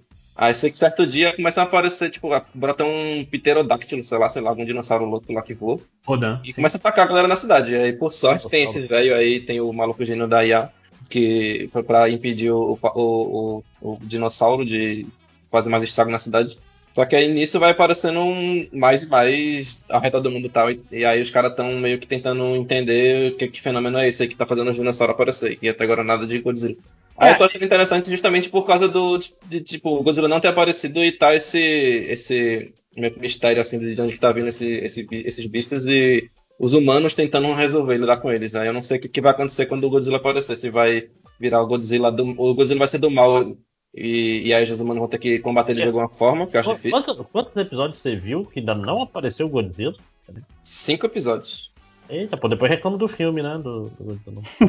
Depois quando acabar, né, que não teve parte nem.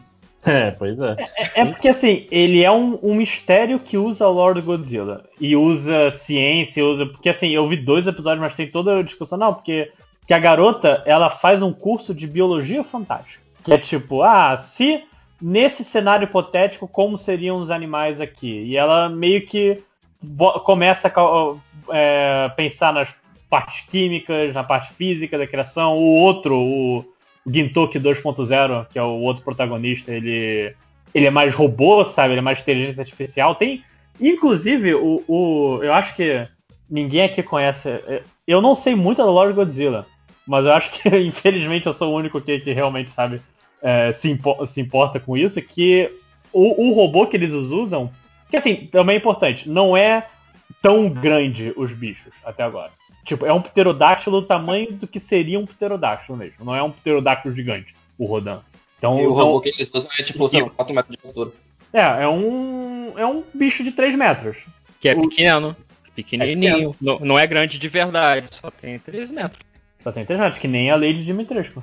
Mas É, o. você, não quer ser, ser esmagado por ele, né? Não. Mas o. Mas, mas esse robô é o Jet Jaguar. Que apareceu nos filmes do Godzilla, que era um- meio que uma mistura de Ultraman com. Eu não lembro qu- qual era o outro coisa, porque foi criado por uma criança e botou no filme do Godzilla.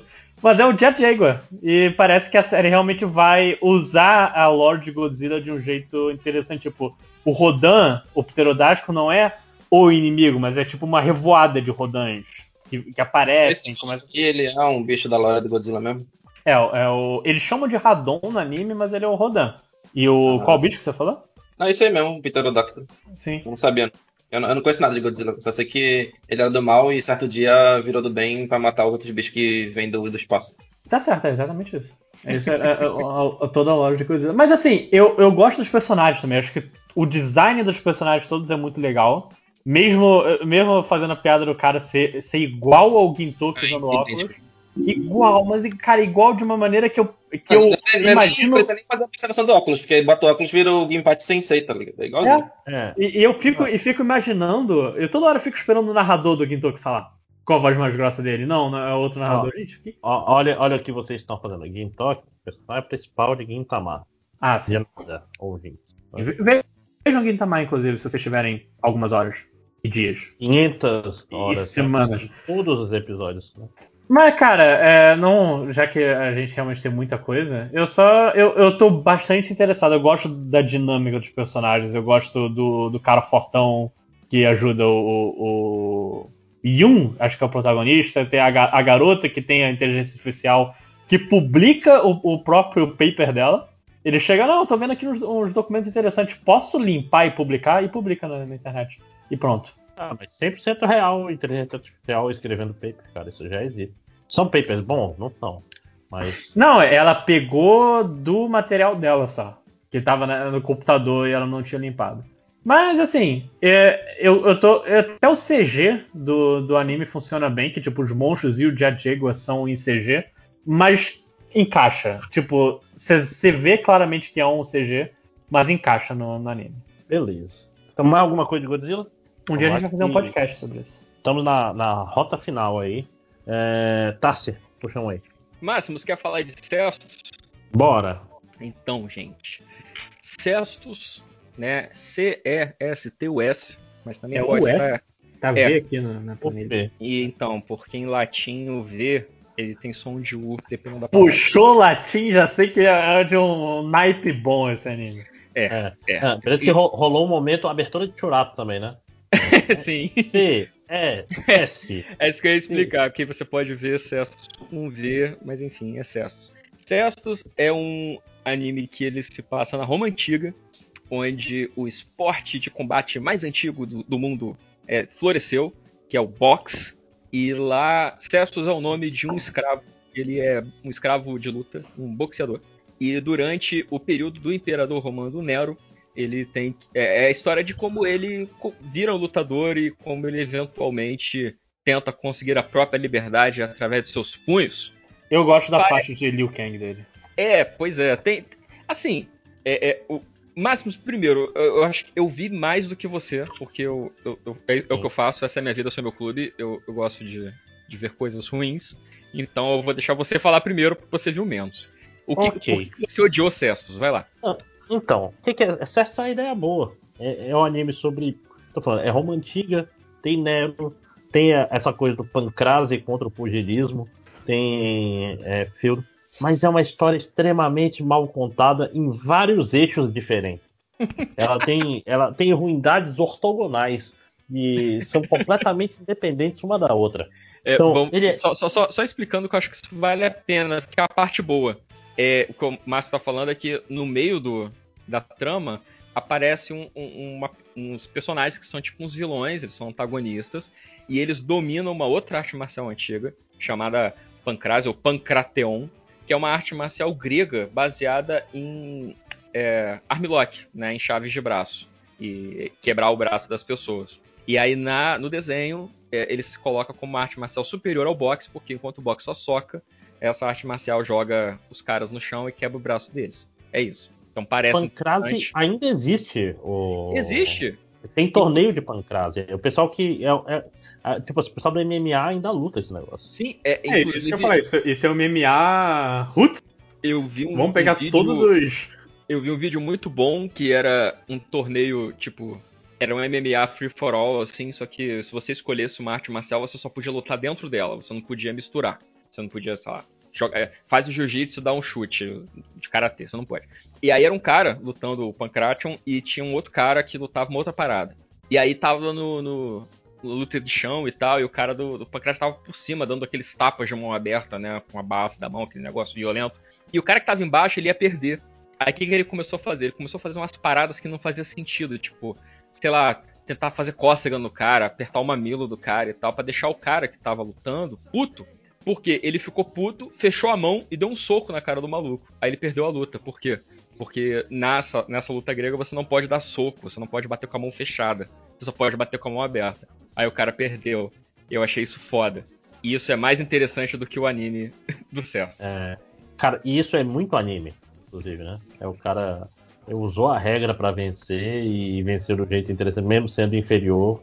Mas ele é um cara muito inteligente. Mas então, eu falei que CS tem problema em dois eixos. O primeiro eixo é no eixo narrativo, que ele é muito corrido e ele não tenta, é, vamos dizer assim, fazer eu conhecer os personagens. Ele não tenta fazer nenhum personagem ser interessante. Então, na parte da história, vamos dizer assim, o argumento é interessante, mas o jeito que a história é contada não é interessante. E onde é o, o acidente de trem é no nas escolhas de animação e de direção em geral desse anime.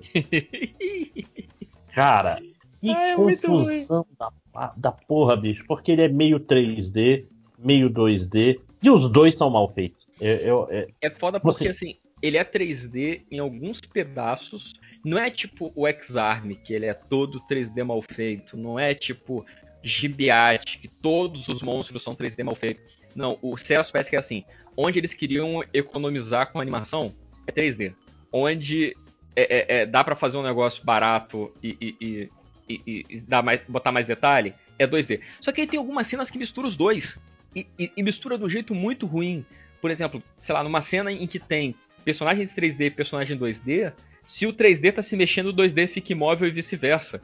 É muito confuso. Tipo, tem uma hora, sei lá, no segundo episódio, eles vão atender um problema que tá acontecendo na cidade, que tem uns arruaceiros num bar.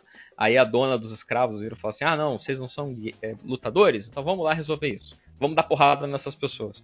Ah, só que a administradora é 3D. A pessoa que tá fazendo a, a queixa é 2D. Aí, assim, é a administradora falando e os lutadores mexendo os braços, e a, a pessoa que tá fazendo a queixa, a mulher congelada, sabe, no frame, porque ela não pode se mexer junto. É muito ruim, é muito divertido. É. E, e, além disso, tem, tem mais. É, é mais profundo, a, a, além do técnico, é estético também. Que é um 3D sem sombra, é um 3D sem iluminação, é um 3D sem ângulos decentes. No... Cara, é, é tipo, parece uma pessoa que nunca viu um anime antes. E, e tipo assim, viu imagens e eu vou fazer um anime. É tipo. É, é meio que uma falta de respeito, saca? Tipo o X-Arm também, nesse sentido que é ele não tenta fazer um sombreamento, ele não tenta fazer um jogo de luz, ele não tenta pensar nas cenas.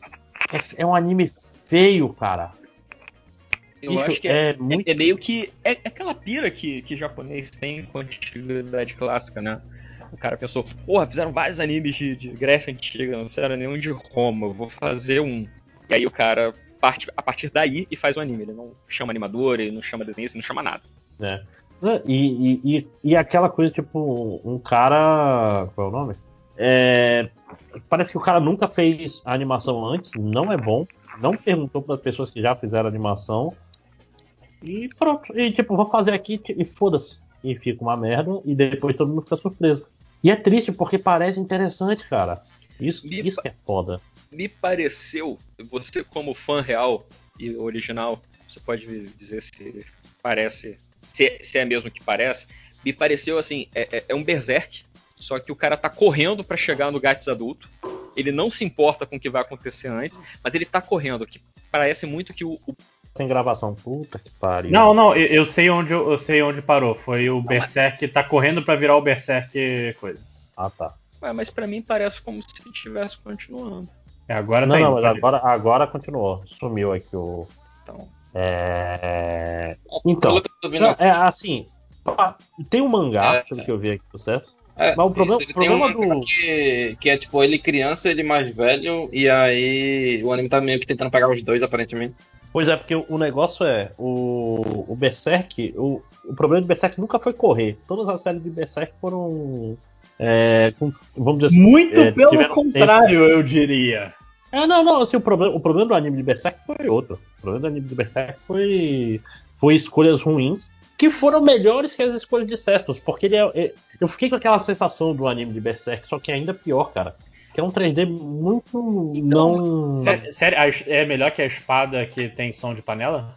É, é, é bem pior que isso. Cara, o do, do, do Berserk não é nem o 3D em si, é tipo de câmera, efeito sonoro, né, e tal. É, não, pois é, o problema do Berserk é, é, também um problema de direção. É tipo assim, ele tentou fazer Berserk virar um negócio radical. O Berserk é, é, é, meio sobre. Tipo, cara, porra, minha vida tá uma merda, mas eu tenho que continuar. Não, não é. Berserk não é, não é metal, saca? Berserk é mais depressivo do, do que. E o Gats não é um cara feliz, cara. Ele não tá lá. Oh yeah, eu bato o demônio. Não é o Dante, sacou? Mas, mas não é sobre Berserk. Certos é, é muito, muito, muito ruim. Assim, é, tecnicamente. Eu vou até dar uma olhada no mangá para ver se o mangá é melhor, porque a ideia do Pancrase versus pugilismo versus box pareceu de fato interessante. Né? Então eu acho que se eu lembrar, eu vou dar uma chance pro mangá e no, no temporada que vem eu dou um, um ok. Eu, eu fico curioso de continuar vendo, mas eu não vou ver. Mas assim, se eu pegar para ver, é porque o, o, imperador Nero aparece e ele é tipo é um garoto sensível que chora com as coisas e se emociona e não quer ser imperador, não quer que os escravos lutem. Ele, ele é um garoto muito bonzinho e de boas. E eu quero saber como que o autor vai dizer que esse cara é o cara que vai ficar louco e que vai tentar queimar Roma, etc, etc. Eu tenho curiosidade de saber assim para onde que a história vai. Eu só não sei se eu tenho tempo para isso, eu tenho disposição, porque eu acho que não vai para nenhum lugar bonito, não. Uhum. Ah, e com certeza, é, assim, no segundo episódio, eles são vendidos, né? Eles saem de Roma e vão para Pompeia. Então, com certeza, vai ter a erupção do Vesúvio nessa porra sim, aí. Sim, sim. Visitou Pompeia? Era na época do Nero? É, pois é. É confuso. Eu quero é? saber se o Cessus vai dar porrada na lava, alguma coisa do tipo. Porra, se for, se for nesse rumo baque, aí eu quero. Tipo, tipo, esdrúxulo e lutas cada vez mais também é legal. Mas legal, é, a, a Paty pediu aqui para puxar o próximo. Eu, eu dou apoio porque ia ser o que eu ia puxar, então vamos lá, Paty. É... Ah. Ok, é, só um momento aqui, podem conver estar conversando aí. Só um momento. É... Desculpa. Eu posso fazer a introdução enquanto se. É, é Pretty Boy Detective Club? Ou não? A gente vai ter que apostar. É, porque tem o Card Fight Vanguard que ela viu Oi. também, mas aí quem viu fui eu. Ah, card, ah, card Só vou comentar, acho que só vou comentar esses mais dois aí, já vou dar a minha deixa. Qual vocês preferem começar, o Card Fight ou o Bishonen Teidan? Acho que é assim que fala. Começa com, com Pretty Boy Detective Club, que eu acho que tá no Funimation também. Esse tá no Funimation, que o nome é o Pretty Boy Detective Club, mas em japonês o nome é Bishonen Teidan. Bishonen Tantei uh, Kaidan, eu acho que é isso. Sim. É, é, só as palavras que se esperam, inclusive. Bishonen Tantei, pelo menos são as partes. É só tradução literal, só porque eu tava com o nome japonês na cabeça e não tinha memorizado o nome em inglês. Uhum. É. Então, o primeiro, esse anime é do. Eu, esse me parece ser um, um sucessor espiritual de Oran High School Host Club, que eu não sei se alguém já viu aqui. Que é sobre uma menina que ela acaba topando com um grupo de meninos excêntricos que formam um clube de detetives de uma escola de elite. E. E a, e a questão é que todos eles são meio que, tipo assim, meninos famosos na escola. E eles formam um clube de, de um clube de detetives por causa do menino principal. E mas tem uma. É, é, bom lembrar que esse clube é tipo um clube da luta, né? Que ele tem três regras. O clube de detetives bonitos. É, você tem que ser um. O clube de meninos detetives bonitos tem três regras. Você tem que ser um menino, tem que ser detetive e tem que ser bonito. Você tem que Olha, ter essas três coisas pra entrar. Esse do ser um menino, tipo, esse foi uma tradução meio estranha, porque eu tava vendo, porque o lance do quando eles falam shonen, tipo, não é tanto de ser um garoto, mas tipo, de ser um jovem, sabe? Assim, jovem, né? Um é. jovem, um garoto, né? Tipo, não é, não é uma criança, mas tipo, tem um espírito jovem. Tipo, não dava pra usar o criança, seria o termo neutro nessa situação. Mas como todos são meninos, acaba sendo tipo jovem ou garoto, entre aspas. E ser bonito, e o terceiro é ser um detetive. São as três regras do clube de detetives. E a menina acaba topando com um grupo totalmente por coincidência e acaba pedindo eles para atender um desejo dela, que é de achar uma estrela. Que ela viu quando era criança e nunca, nunca mais viu a estrela de novo. E eu meio que não posso comentar muito porque esse, esse pedido não tá sendo atendido. Eu só vi o primeiro episódio, eu parei na metade do segundo, que eu acabei não terminando de ver. E tá muito, é um anime muito bonito. E é um, uma sinopse interessante, eu gostei da personalidade do protagonista, mas ao mesmo tempo eu tenho muitos problemas porque o diretor é o Shimbo. Que pra quem não conhece é o diretor de Madoka Mágica. E eu tenho problemas com esse diretor. Geralmente quando ele dirige qualquer coisa. Porque ele tem muitas técnicas interessantes, tem muitos jeitos legais de contar uma história. O problema é que ele quer fazer tudo isso ao mesmo tempo no mesmo anime, isso me cansa.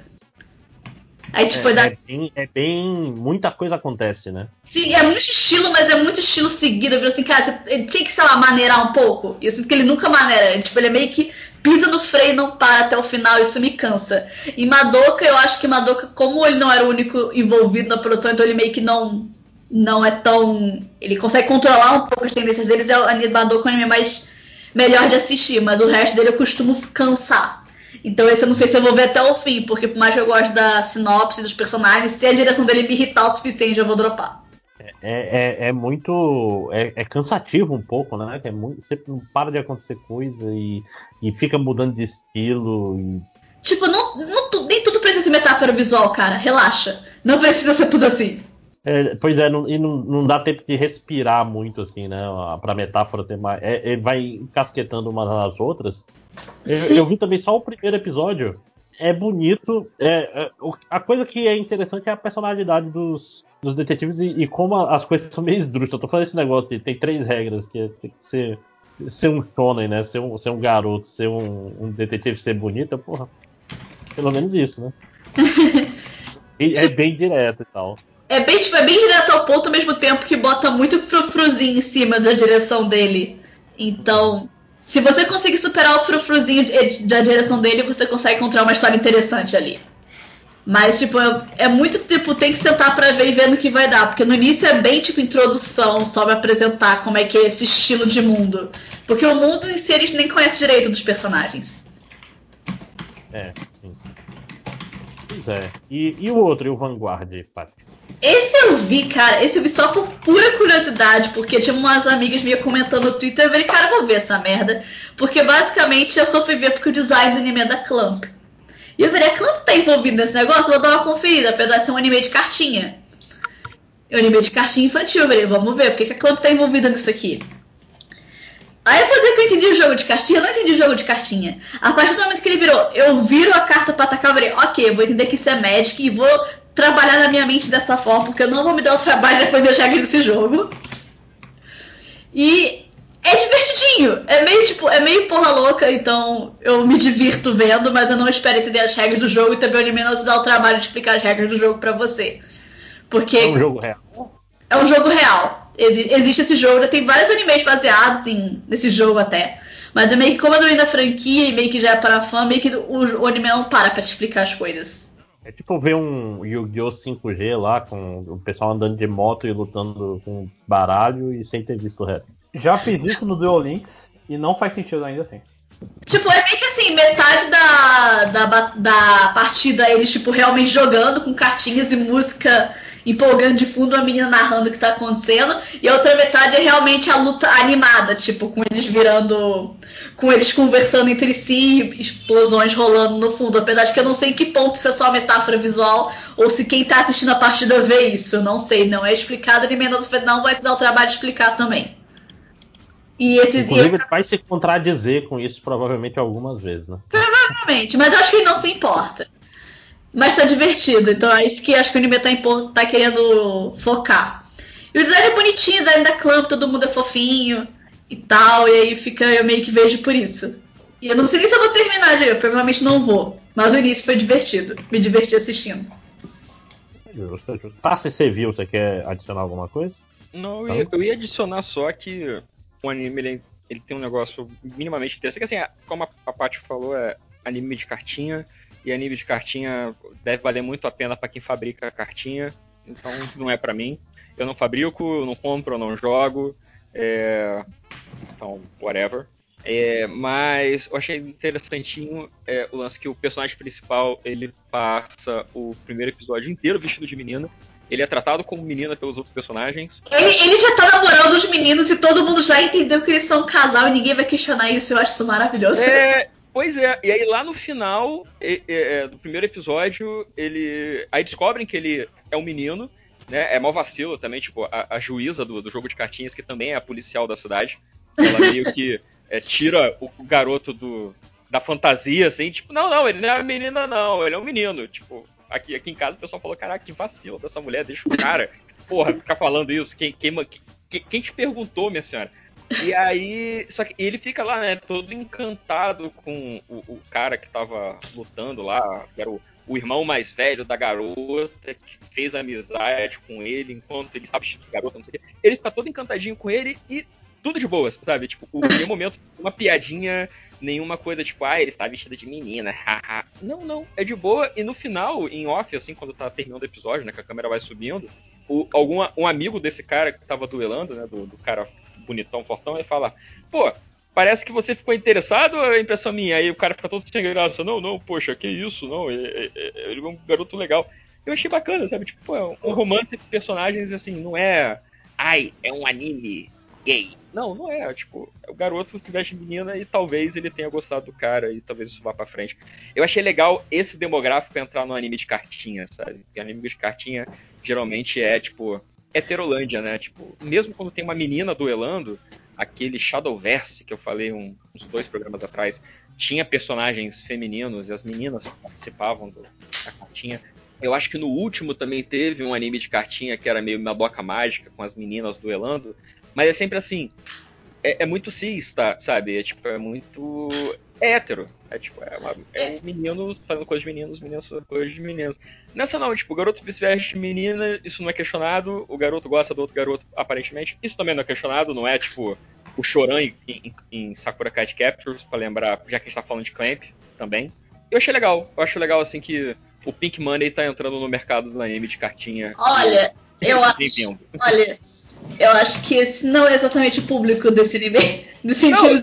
Não é! Assim, Eu, eu, eu acho que não é, mas eu acho, eu acho legal que possa tentar ser, sacou? É tipo. É o Fusion Money, não é o. É o Fujimani. É, Cara, você viu o segundo episódio? O segundo episódio vai. Eu não sei se você. Que eu vi, o- eu vi o primeiro e o segundo episódio. O terceiro, acho. eu, eu- eu não vi o segundo porque, como eu falei, é anime de cartinha, assim. Eu olhei porque tava lá. Tá, no segundo, no segundo episódio eles vão mais forte nisso, porque no segundo episódio, tipo, tá o garoto lá fortão e o protagonista, tipo, eles saem juntos para comprar cartas, porque o garoto, tipo assim, não tá. Ele quer entrar na loja pra aprender mais do jogo, mas ele não tem coragem. Aí ele topa com um cara, com um cara grandão e, tipo, eles meio que passam o dia conversando e jogando, ele ensina ele a jogar o jogo e tal. E a menina, que você conhece no primeiro episódio, ela totalmente acha que os caras estão no encontro. Ela passa o episódio inteiro pensando que os caras estão namorando. E, tipo, vocês não me contaram nada. E as conversas dele, que, tipo, não são nada demais, pegam totalmente um duplo sentido e a menina fica, tipo assim, surtando ao vivo. Aí chega no final do episódio, tipo assim, como assim vocês estão namorando? E nem me contou, eu não aceito isso, não sei o quê. Aí vem aí todo mundo. Você tá confundindo o rolê, não tem nada disso rolando, não.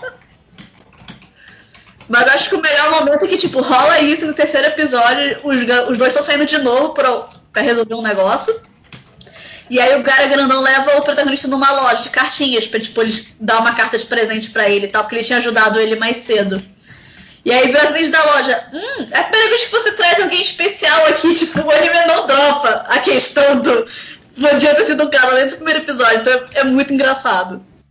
Tipo, o E anime não agora que eu vi que, é- que ele é Vanguard Overdress, né? Tipo, ele não se veste, mas ele exagera.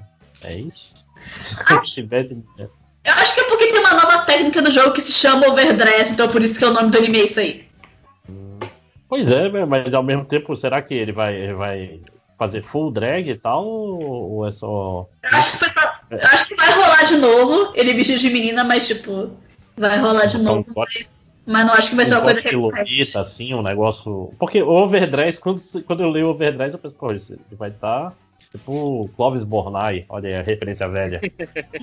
Eu pensei em casacos, porque tá vestido pro frio. Pelo que eu entendi, é uma técnica do joguinho que você, tipo, bota uma carta por cima de outra carta e você meio que dobra o poder dela. Aí, tipo, é overdress. Tipo, Não, é que você- tipo, no Vanguard, né, é tu, as cartas têm meio que nível, e aí a cada rodada tu pode upar o nível do Vanguard e botar uma carta na, na- atrás, no, no, no, no, no slot do lado, que é um nível igual ou menor do, do Vanguard. É, tipo, chega louca aí de, de cartinha. É, na minha cabeça é tudo deck branco de Magic, então é assim que eu tô processando o jogo nesse universo. É bem justo. Bom, mais alguma coisa sobre o Vanguard Overdress? Não, só isso. Eu não eu nem sei se eu vou terminar, nem sei se eu vou terminar nenhum dos dois que eu comentei, mas tipo, não foram desinteressantes. Tiveram coisas a serem faladas. Ok. Bom, Paty, assim que você precisar sair, é só avisar aí que. Obrigado. Ok, vou dar minha deixa por hoje. Obrigada, boa conversa pra hoje, bom domingo. E Ah, bye bye. ah, é, é o podcast mais longo da nossa vida, então vamos dar uma, um sprint final aqui. Eu vou puxar rapidinho só o The World Ends With You, bem rápido mesmo. É baseado no jogo de DS, é a mesma história do jogo de DS. A animação tá super fluida, super bonita. Se você gosta do jogo de DS, gosta da história do jogo de DS, vai lá ver o anime, não tem mistério. É É isso que eu legal. perguntar. Eu, eu, eu, eu vi. Eu sou, eu sou o original fan of The World's Ends With You. Eu queria saber se vale a pena eu, eu, eu ver. Porque quando eu vi que era animação 3D, eu falei, "É, isso parece que, que tá no É- mesmo é nível do, do, do anime do Persona 5. É 3D? Eu nem, eu nem reparei que exatamente que é 3D pra ter uma ideia, porque ele é, ele é muito parecido com. Ah, os monstros são 3D, que eu sei. Ah, ah sim, mas os mon- é tipo assim, é o mesmo esquema do, do jogo, saca? Tipo, a animação dos personagens é muito bonita, naquele mesmo estilo do, do Nomura. O, funciona, cara, funciona bem. O, é, é The World Ends With You. Foda, é que só, você já sabe o que vai acontecer, você conhece os personagens. Assim, eu joguei faz É. 10 anos já. Faz um. É. Alguns Cara, detalhes me escapam. Se você é o fã original, você chama de Subarashi Konosekai. Como. Que era. O pessoal ficou puto, lembra quando saiu, porque não, a tradução não, não tinha nada a ver com o nome japonês, né? Mas eles botam na história. O, o cara fala, ah, The Wars Ends With Me, alguma coisa assim. Ah, sim, mas esse daí é aquelas coisas de tradução, né? É tipo, eu tô jogando Nier aqui, aí a menina fala o Ni-chan, ela fala It's good to see you back na legenda, né? E foda-se. Tem. Irmãozinho. É, pois é. Não, e, e vale a pena. Aquela história. Se você já, já jogou o, o jogo, veja se você tem interesse em coisas de cultura japonesa, tipo Shibuya, essas coisas. Assista. Se você gosta de RPG, assista. Se você quer jogar o jogo que vai sair pra Switch esse ano ainda, Esse ano ainda, supostamente. ano que vem, é, assista. No geral, assista. É bem, é bem legal mesmo. É, é a história do menino que morre. Ele, ele não morre, não. Ele, ele um dia acorda, tá no mundo mundo de sombras, vamos dizer assim. Ele não consegue tocar nas pessoas e tá meio que rolando um jogo. Ele tem que matar essas sombras, senão ele vai desaparecer. É, não tão Ed quanto esses jogos. Quanto jogo parece a descrição. É, não, não- ele é, é bem mais tranquilo do que isso, tá? E por- então, eu não, não quero vender muito não, porque quem, quem sabe o que é, já sabe o que é e vai assistir. Então vamos lá, o- vamos lá, o que, o que tá faltando aí? Vamos rápido, gente, rápido, não aguento Tá, mais. vamos por ordem então? Seguindo. É, vamos na ordem aqui do, da, da planilha. Vai lá, Belly, tem- sobrou algum teu, Belly? Sobrou Koikima. É, Tá aí? é, eu acho que ela foi ali. Voltou. Aí. Tá dando pra ouvir? Sim. Tá ótimo. Jesus amado, é porque eu tô. Por que, que eu tô com os speakers off? Bem, não sei se eu vou conseguir ouvir vocês direito. É... Esse daí é o mangá da pedofilia, né? É a história de uma menina que tá no colegial e aí o irmão da amiga dela do colegial se apaixona por ela, porque ela fala umas verdades na cara dele, e aí ele fica correndo atrás dela, e ela vai se apaixonando por ele, e é isso. E essa menina tem tipo 16 anos, ele tem, acho que é tipo 26, sei lá, 24, não sei, ele já é super bem sucedido, poderia estar morando fora de casa, mas ele ainda tá morando na casa dos pais, porque. Reasons. E, tipo, é isso, né? Ah, e uma coisa que eu gosto. Putz, tem esse negócio que eu gosto nesse, nesse anime que é muito bizarro. Que é a dublagem desse personagem, cara, do personagem pedófilo. Porque me parece algo muito natural. Me lembra muito. muito. Ele faz determinados sons de pausa, de conversa, de quando ele para pra pensar, ele faz um. E aí ele fala, e não sei o quê, e tipo, algo meio dorama, assim, que, tipo, a dublagem desse bro me conquistou. Mas o anime é o anime da pedofilia. Quantos anos tem a menina? 16? Hã? Quantos anos tem a menina? Ah, ela é colegial, acho que ela tá no segundo ano, então ela deve ter 16 anos. É, é bad vibe. É, né? É, e, e, tipo, e pelo que você falou, do- não custava nada botar ela como um- alguém no colegial, no- no- na faculdade. né? Não ia fazer diferença alguma. Tipo, ela tá estudando muito e tá trabalhando, e ela não tem tempo pra ter um namorado porque não quer, sei lá. E aí ele se apaixona por ela, sabe? Tipo, não ia fazer diferença alguma, cara. Não precisava ser menor de idade. Não tinha outro anime essa temporada com a mesma premissa que o cara não é um pedófilo? Premissa ao contrário, É, na o verdade. E aí eu. O Rick Hero, ele é, é o contrário, na verdade. É tipo, o cara acha uma menina na rua, e aí a menina fugiu de casa, fica passando a noite na casa de gente aleatória aí, aí precisa do que for. Só que aí chega o cara bonzinho pra ens- ensinar ela a, que a vida não, não- Tipo, nem todo cara é um arrombado. Mas é foda que, tipo assim, ele vai, ah, não, você tem que achar alguém bom, esse pessoal é tudo filho da puta, mas aí o anime im- im- impreterivelmente vai partir pra fazer um romance entre os dois, né? É, então, a- a- o, que, o, o, o, o que vai determinar que vai ser uma merda ou se vai ser só bonitinho e tal, vai ser isso aí, tá? Se ele vai virar o Sag Drop. Porque o Sag Drop foi isso aí. Qual era? Que nem tem aquele Sekai do Minha filha é foda, não sei o que. Eu também sei no, também. No, no final, aí, é, tipo, tudo bonito, tudo ótimo, aí no final ele casa com a filha. Não, cara. O que você tá fazendo? Pare. Beleza. É, mais alguma coisa de Koikimo, Belly? Não! Ok. Matheus, sobrou algum aí? Sobrou dois. Falar rapidinho então? Rápido de verdade. Tá bom. O primeiro é Zombieland Saga Revenge, que eu fui o cara que tomou sete facadas e decidi votar com ela. Porque eu não gostei do final do Zombieland Saga, Zombieland Saga original, mas eu tô aqui pra mais. Tô aqui pra. Eu acho que agora eu vou curtir. Sou uma pessoa melhor e mais evoluída. E eu tenho certeza que o problema era eu. Mentira. O anime ignorou comédia depois de um tempo. Mas vamos lá. Zombieland que é sobre zumbis idols. E é isso, essencialmente. Que querem salvar a cidade de Saga. Outro ponto muito importante. Ele, ele voltou a, a ter coisas interessantes, não só de Idol, que o Zombieland Saga. Eu gostava dele no começo, que é batalha de rap sobre morrer e coisa. Aí depois ele virou só idol. ele, ele começa nisso, te beita pra começar, e aí ele vira idol com, a- com um stand de, de loucura, tipo, a, a background das meninas, de tipo, a menina tava fazendo um show, morreu porque levantou a mão e caiu um raio na cabeça dela. Tipo, umas, umas merda dessa. Aí ele fica nisso aí. Só que ele ainda vai ser mais anime de idol do que do resto. Sim. E o a segunda temporada, ele. ele porque assim, infelizmente, eu acabei curtindo as personagens. Eu gosto delas. Então eu tô acompanhando porque, né? Que sobra da minha vida. Pobre, pobre zumbi, eu tenho que Eu acompanhar. gosto de música de idol, mas quando as mulheres começam a cantar, é a parte que eu. Tipo, qualquer história assim que. Tipo, sei lá, filme da Disney. Quando as mulheres começam a cantar, é a parte que eu paro de prestar atenção, tá ligado? Mesma coisa em anime de idol. Dito isso, o CG tá melhor do que da última vez. Que da última vez parecia uns bonecos de Play 1 torto. Agora, pelo menos, está mais agradável. É, eu- eu Mas sei lá, é, é bem. Fala.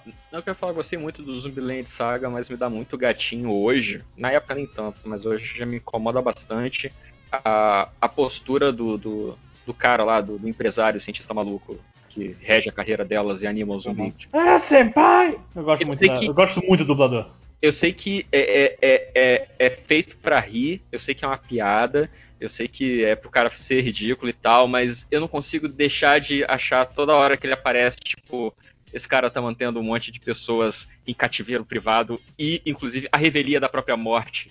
Tipo, ele tá, tipo, mandando um monte de garota a vida. é, vi- mantendo essas garotas vivas contra a vontade delas e mantendo elas trabalhando contra a vontade delas. E não é porque ele tá fazendo uma piada sobre isso que eu vou rir e achar de boa, sabe? Eu não consigo, não dá. O cara aparece, eu fico pensando, caralho, que pilha errada, que cara escroto. Aí eu não Dito consigo- isso. E o que é ele- triste porque, só pra eu concordar com você, eu, estava, eu também gostei das personagens, assim, eu tava me importando com as histórias, sabe? Tipo, ah, ela é uma Edo da época showa, ela não tá acostumada com meet and greet, ela fica nervosa. Ah, a outra é traumatizada porque ela morreu atingida por um raio, então toda vez que começa a chover ela fica triste e tal. Eu tava achando maneiro, queria saber a história de todas elas. Aí é, o cara aparece e acaba com a minha fantasia. Então, tipo, se não tivesse ele, eu estaria assistindo feliz. Cara, Mas se não tem. tivesse ele, eu não ia assistir, porque eu achei. Eu entendo seu ponto, mas eu acho ele muito engraçado. Principalmente por causa do dublador. Que É um grita que Takehito nem um maluco. também. Não. Mas é, elas não estão em cativeiro. Elas têm inclusive seus próprios trabalhos, porque o, o Zombieland Saga Revenge começa que elas foram fazer um show num, num estádio gigantesco e foi meia dúzia de gatos pingados. É, flopou horrivelmente.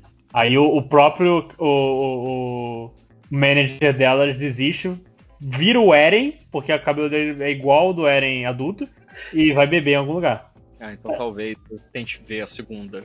É, ele volta, deixar isso bem claro, mas não é, é, é muito sobre as garotas e não sobre ele. Então, viu? Pelo menos isso talvez tenham consertado. Pelo menos pra mim vai ficar melhor. Uhum. E o outro, e o outro, rapidinho, só pra eu falar, é, é o é que ele é uma sequência no mesmo universo, embora não tenha quase nenhum. não tenha praticamente nada a ver com o original, que é SSSS Gridman. São quatro S Gridman, que talvez tenha sido um dos meus animes favoritos dos últimos anos. Eu realmente gosto demais de Gridman, que é a. Porque assim, eu, não dando muito spoiler, é baseado numa, numa série de tokusatsu é, antiga, Gridman. É, E passou também no é. Brasil, como Passou, eu realmente não Super Human Samurai, só que passou pra cá da mesma forma que a Saban fez com Power Rangers, assim, totalmente mutilado pelos Estados Unidos. Não dá pra ter a menor ideia do que tá acontecendo. É, então, ele, ele nesse, eu não vou dar spoiler, porque eu acho que uma das melhores partes do Gridman é o grande mistério ir se desenrolando a cada episódio. E, e por isso eu tô dando um- bastante paciência com o Daniel Zenon pra ele ir até onde, onde quer ir. Mas ele cria um universo bem interessante, que o Daniel Zenon, pelo visto, é o mesmo universo, embora o fato de ser o mesmo universo me deixa curioso que não, não deveria ser por causa das coisas que acontecem no Gridman, mas enfim. É, nesses. é, ele, em vez de. Eu acho que Dino Zenon é um. Não é baseado em nenhum tokusatsu antigo. Eu procurei e não achei. Talvez seja, mas não, não acatei isso, se, se ele baseia em outra coisa ou não. Mas é sobre um garoto. é, Como eu. Um garoto sem teto, que, que ele recebe é, apoio de um outro garoto, que assim, esse, pelo visto, é o protagonista, que ele, ele tem seu trabalho, ele se importa muito com seu trabalho e não pra essas coisas de robô gigante. ele tem amigos, ele, é uma pessoa genuinamente normal, mas ele é envolvido nesse esquema porque pra invocar esse Da- Daniel Zenon, que esse garoto é, sem teto tenta invocar, eles precisam. É mais Power Rangers do tipo, a gente precisa de quatro pessoas pra fazer esse robô funcionar. Eles não dão especificamente o motivo, mas tipo, cada um pode. Ah, esse robô meio que. Partes do robô funcionam de maneiras diferentes e podem se deacoplar. E é mais sobre, ah, vamos fazer um time de pessoas junto com um, um, um Ikikomori lá, um a outra garota com um vício em mentir. E vai meio que, ah, gente, vamos treinar, vamos botar as coisas, porque a gente tem robô gigante tem monstros a enfrentar. Dito isso, ele não. Porque assim, o Gridman original, ele termina pra mim muito, muito, muito bem. Só que eu não lembro como era o, o, o ritmo dele. Que assim, ele é. Ele tem um, um jeito meio antigo de contar a história, meio clássico, é um ritmo mais lento. Ele vai explorando os personagens pouquinho a pouquinho. Só que o jeito que o Gridman acabou, eu pensei, caraca, o Gridman sempre foi foda no nível máximo, caralho, não sei o quê. E esse não começou assim, foi, como eu falei, tá bem lento. Só que eu tenho a impressão que o, o Gridman original foi assim, e porque eu gosto muito da equipe, gosto muito do. É, é o Trigger que faz isso? Eu dei branco É lá. Trigger. É, do estúdio Trigger, eles fazem. é, o, o, o criou um universo interessante, então eu tô meio que. Não, não se vendeu. Se eu não tivesse visto Gridman, não iria. Eu provavelmente iria dropar, mas eu tenho bastante confiança, por isso eu tô. tô na guarda. Assim, tenho Valeu. bastante confiança, até, até se for uma merda, até o 12 episódio eu vou ver o 13 terceiro. O nível que eu gosto de alguma Gridman. Não, acho que acabou o meu. É, então acabou os seus também. Quem tá sobrando aqui tem o. o... Maxon, eu tô te deixando por último porque tu tá aí com. com todo mundo, né? Então, aí facilita. Vai, tá, se- tá sobrando dois teus aí. É, só que um deles o Maxon viu também, então eu vou falar o que me parece que só eu vi. Eu li o mangá, é o- então eu posso conversar com você. Eu também li o mangá. que é o Goku Shufudo, que tá na Netflix, olha aí, MD Mangá cobrindo novas plataformas. Way of the House Husband, né? Exatamente, é do House Husband. Que é, é a história de um cara que ele era um criminoso lendário, um Yakuza lendário, né? O dragão imortal, o cara que com as mãos limpas matou uma porrada de, de generais das famílias rivais, tipo, todos na mesma noite. Ele larga tudo pra virar dono de casa. Ele casa e aí ele vai, vai virar dono de casa enquanto a mulher dele é que sai pra trabalhar, porque ela faz muito mais dinheiro que ele e ela ganha dinheiro de uma forma é, honesta. Então ele abandona a vida de crimes pra cuidar da casa, cozinhar, etc, e deixar tudo pronto pra quando ela voltar do trabalho ter poder descansar. É, a série tá, o anime tá no Netflix. Ele é naquele esqueminha de sketches curtos, né, de acho que 5 minutos. Só que o Netflix a- é, a- a- agrupou eles em episódios. Então são, acho que sei lá, são uns 10 episódios. Aí cada episódio tem uns 3 ou 4 é, ep- mini episódiozinhos de 5 minutos. E naquele esquema de anime, de anime de comédia, né? Tipo, de. É, são piadas, é, uma, é, uma mini historinha, aí tem uma piada e passa pra outra história. Muita gente eu vi é, comentando antes de eu ir assistir que, ah, o anime tá uma merda porque ele parece um desenho desanimado. Ele é. Tipo, a animação dele é tipo. Alguém falou, ah, é igual uma apresentação do PowerPoint, etc. E de fato, quando você vai assistir, ele lembra um bocado os desenhos antigos da Marvel dos anos 70 e 80, sabe? Tipo, Thor, que aparecia o desenho do Thor, ele só abria e fechava a boca. Então, assim, é, a animação ela é prejudicada, fica quase parecendo uma. Aquele jogo. Não lembro o termo técnico, mas tipo aqueles jogos. Visual novel.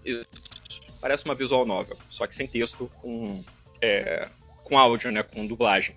Mas eu acho que isso não prejudica o anime, porque é um anime de comédia.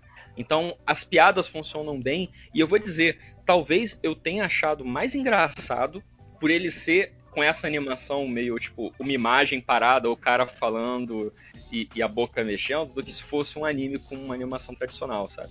Eu acho que não prejudicou, acho que pelo contrário, acho que deixa é, é, a coisa mais engraçada, até porque eu acho que o personagem, né, o dragão imortal lá, é, ele é carismático, sabe? Eu acho, eu achei engraçado. E aí muita gente também criticou porque parece muito com outro desenho, que é o do garoto do colegial, que é super inteligente e, e tem a mesma vibe, assim, tipo, o cara super foda, mas que ele faz coisas que não, não tem nada a ver com isso. Mas como eu Ah, não o vi Sakamoto, esse né? desenho- Eu É. tô ligado. Como eu É, não é vi esse igualzinho o desenho, eu achei bom. então não me incomodou. Eu recomendo pra todo mundo. É, eu, eu, eu como uma pessoa que leu o mangá não viu coisa, não posso comentar sobre a animação, mas o que eu posso falar sobre o mangá é que assim como o Sakamoto, ele sofre o mesmo problema que é, ele é um, um gag mangá de uma única de uma única piada. É, Eu ele- acho que ele, eh, mesmo assim, eh, tem, tem piadas sensacionais. Tipo, o, o outro lá que ele fala: Pera aí um pouquinho, quando vem uma gangue pra cima dele, ele começa a pesquisar no Google quantas pessoas um cara consegue bater. Sim! Calma aí, gente, tô pesquisando no Google, vê rapidinho uma coisa aí. E é uma piada recorrente que toda hora ele para pra olhar alguma coisa no Google, assim, ele pega o celular, não, peraí, deixa eu olhar isso no Google. é muito bom. É, pois é, mas eu digo assim, logo logo, é, ele, ele, ele não tem. Qual é a palavra? É, outra piada na prática. Mesmo, tipo assim, uma hora vocês vão ver. Mais pra frente, quando tiver a segunda temporada, vai chegar uma hora que você. tipo, Ah, tá. De novo, né? É, às vezes, tipo, essa temporada é o, o suficiente, sacou? O, por quê? Porque eu tô falando, eu, eu dropei, mesma coisa, o Sakamoto desse cara. Legal que tem dois mangás chamados, dois mangás de comédia so- sobre uma pessoa que é foda chamada Sakamoto, que tem agora o Sakamoto Days no. Que é excelente. É excelente, muito, esse sim, não tem só uma piada, né, é diferente do, ele, ele, ele vai variando. Ele parecia que ser a mesma coisa, que ia ser só uma piada repetida, mas não. O, como eu posso dizer? Mas assim, no geral, Netflix, 10 episódios, vale muito a pena assistir o, o of Doce. Você vai dar uma é. risadinha, né? Pois é, mas, mas esse que é o lance, assim, tipo, ah, é, é repetitivo e, e só tem uma piada só.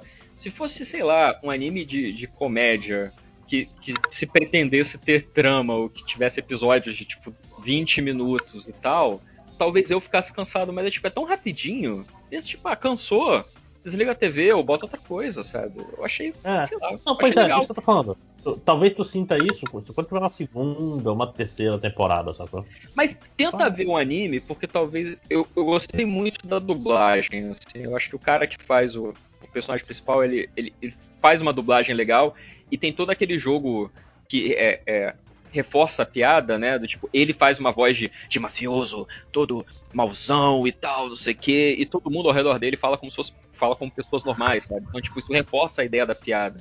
Sei lá, às A dublagem é muito boa mesmo. ele fala sobre, sei lá, uma receita. Mas ele fala com aquela voz assim de criminoso e tal, não sei o que. E, e aí ele fica com aquele olhar de psicopata olhando pra, pra sei lá, fazer compra, sabe? Talvez com a dublagem fique menos cansativo, não sei. Eu acho que. Eu, conti- sigo recomendando. A segunda temporada acho que já tá confirmada. Então, se ficar cansativo no próximo MD Mangá Ordinário, eu comento. Mas até lá, é de boas. É, Boa. esse, esse é pra sair rápido, né? Porque é feito no Flash. Aí fica mais. É, É só chamar o pessoal Fala. de dublagem e pronto, acabou. pronto. É, fala, fala rapidinho desse outro aí do, do Matei Lines, 300 anos. É, é o Ragnarok. Né? O- Eu vou falar rapidinho, o Max, eu não sei se ele vai querer acrescentar alguma coisa, mas assim, eu- ele é o meu anime é, é, desprezível dessa temporada, tipo, caguei pra ele. É, é, I've been killing slimes for 300 years and max out my level, né? Eu venho matando slimes nos últimos 300 anos e eu cheguei no topo do meu nível, no nível máximo. A história é exatamente isso. É uma Isekai, é uma menina que ela era workaholic no planeta Terra e ela morre de tanto trabalhar. E aí eu ela- acho muito irônico isso, velho. Tipo, um anime sobre uma pessoa que trabalhou até morrer. Tipo, enquanto os animadores estão lá trabalhando até morrer pra fazer o anime. Pois é, não, e, e piora com a, com a trama, porque é um anime de alguém que trabalhou até morrer, ela vai pro céu, e aí no céu um anjo vira pra ela e fala assim: Ah, você trabalhou até morrer, mas você foi uma pessoa muito boa e você trabalhou bastante, então a gente vai te dar um prêmio na próxima vida. Você pode escolher o que, que você quer fazer na próxima vida. Aí ela fica falando: Ah, eu queria vir, eu queria ser mulher de novo, eu queria ser uma mulher jovem, bonita.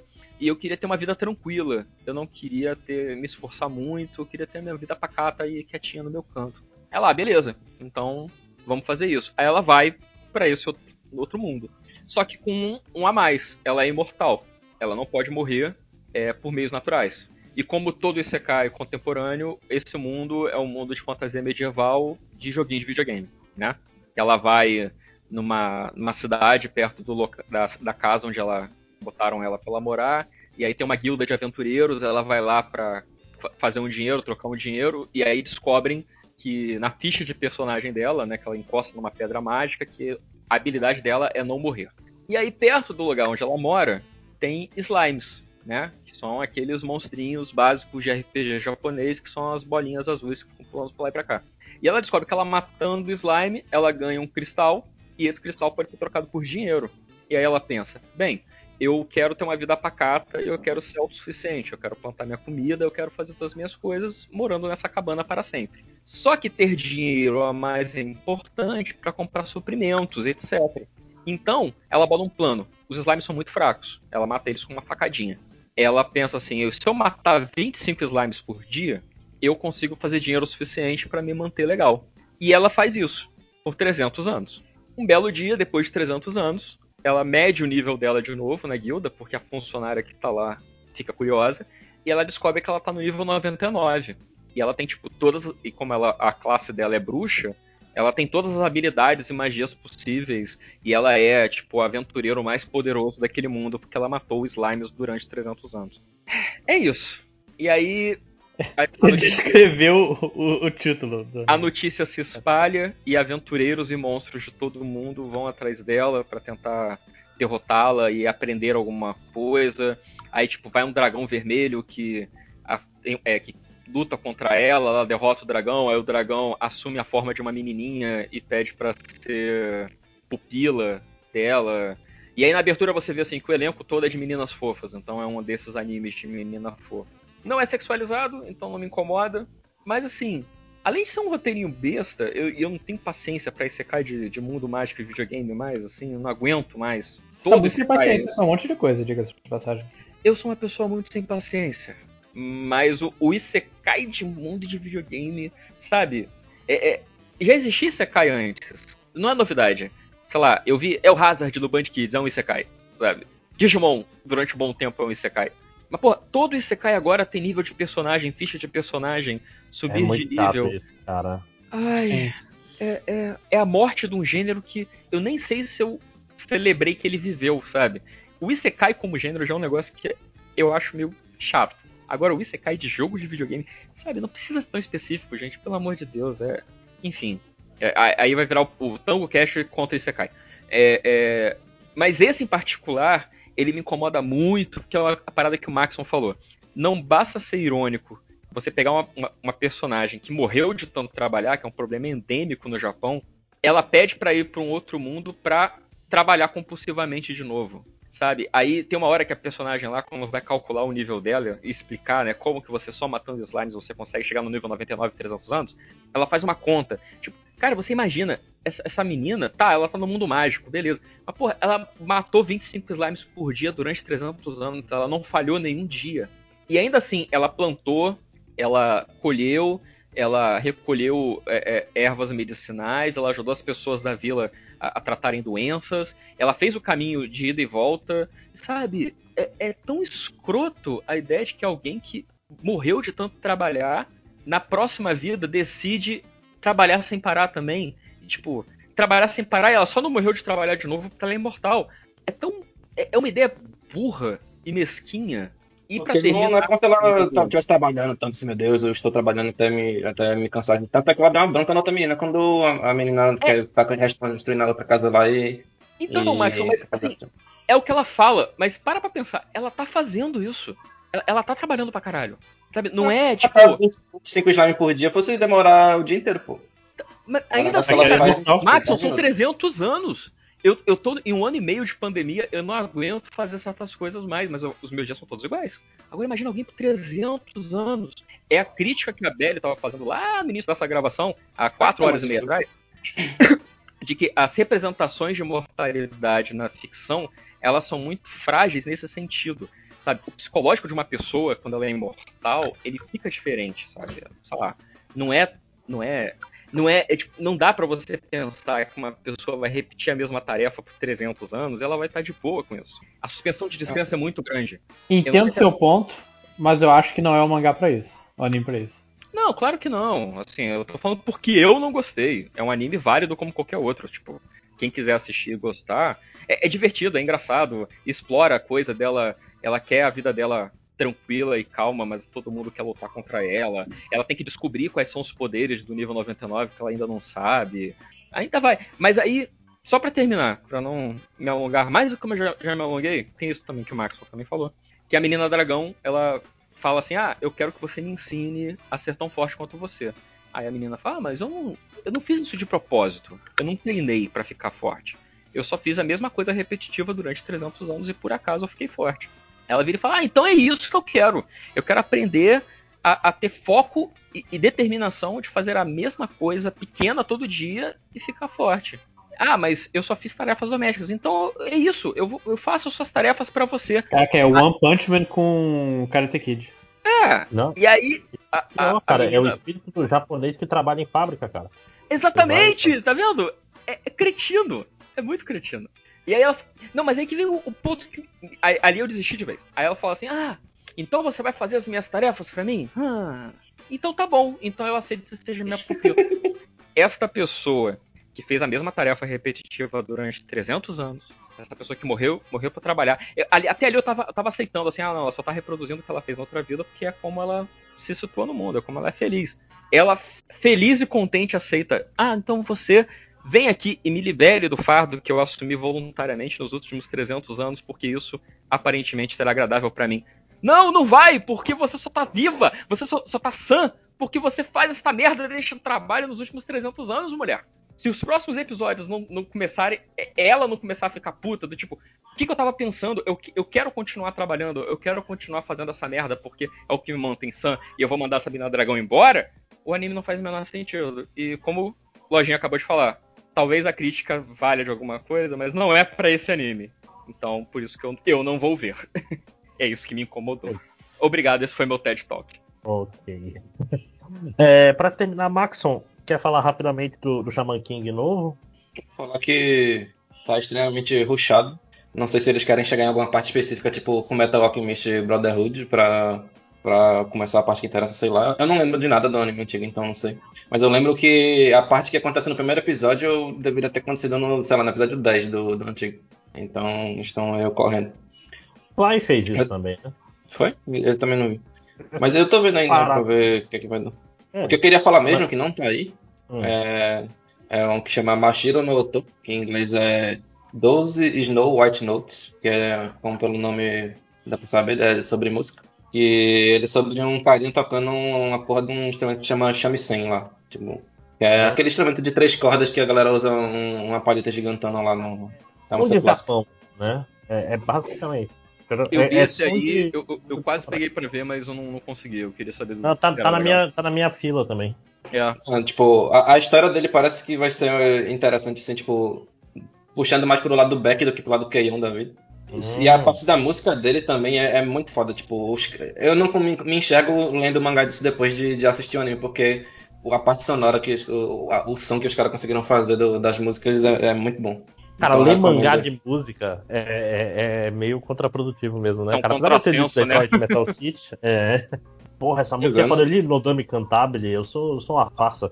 Mas, no geral, sempre é melhor ver o, o anime, o anime. música especificamente. Sim. E outro que eu só queria citar, que é o Sayonara Watashi no Kramer, em inglês é Farewell My Dear Kramer, que é de um, um anime de das meninas jogando futebol. E eu, tipo, eu já li o mangá dele e sei que o mangá é muito legítimo, só que o anime eu não tô gostando muito do da animação dele. Tipo, parece que os bonecos não estão com vontade de jogar bola, fica só olhando assim a bola, a bola andar também. Ah, então, então é baseado recomendo... no Campeonato Carioca. Ele é baseado no. Ele é baseado num mangá do autor de Shigatsu e o Lie in April, tá ligado? Oh. E tem esse mangá tem no Kingdom Unlimited e tem no, no Crunchyroll. Então, tipo, é bem acessível de, de ler pra quem quiser ler. Eu recomendo. Como é que é o, é o nome inglesado de Sangatsu no Lion? É, eu, é, é, The Lion comes, comes em Marte, Marte comes like a Lion, uma porra assim. É, Marte comes like a Lion, isso. Que eu acho que tem no Netflix também, né, o anime? Acho que tem. Mas é isso aí, só queria comentar rapidinho desses dois aí. É. E Boku, to, é, Boku no Hero que tá na parte que eu ignorei. e eu pulei essa parte que tá no, no, no mangá. Nossa, é, então vamos, vamos, não, vamos, Eu só tô vamos, vendo por obrigação nessa merda. Eu já botei ali, mas vamos, vamos fechar, gente. Já? Botei 12 em vez de todo. É, vamos fechar, gente, porque já tem 5 horas E nessas 5 horas, além dos animes da temporada passada, a gente falou de 25 animes. Vai tomar no cu. É tipo. é, é, porque a gente faz isso com a gente mesmo, né? Sim. Por vocês, não, mentira. Nunca é por vocês.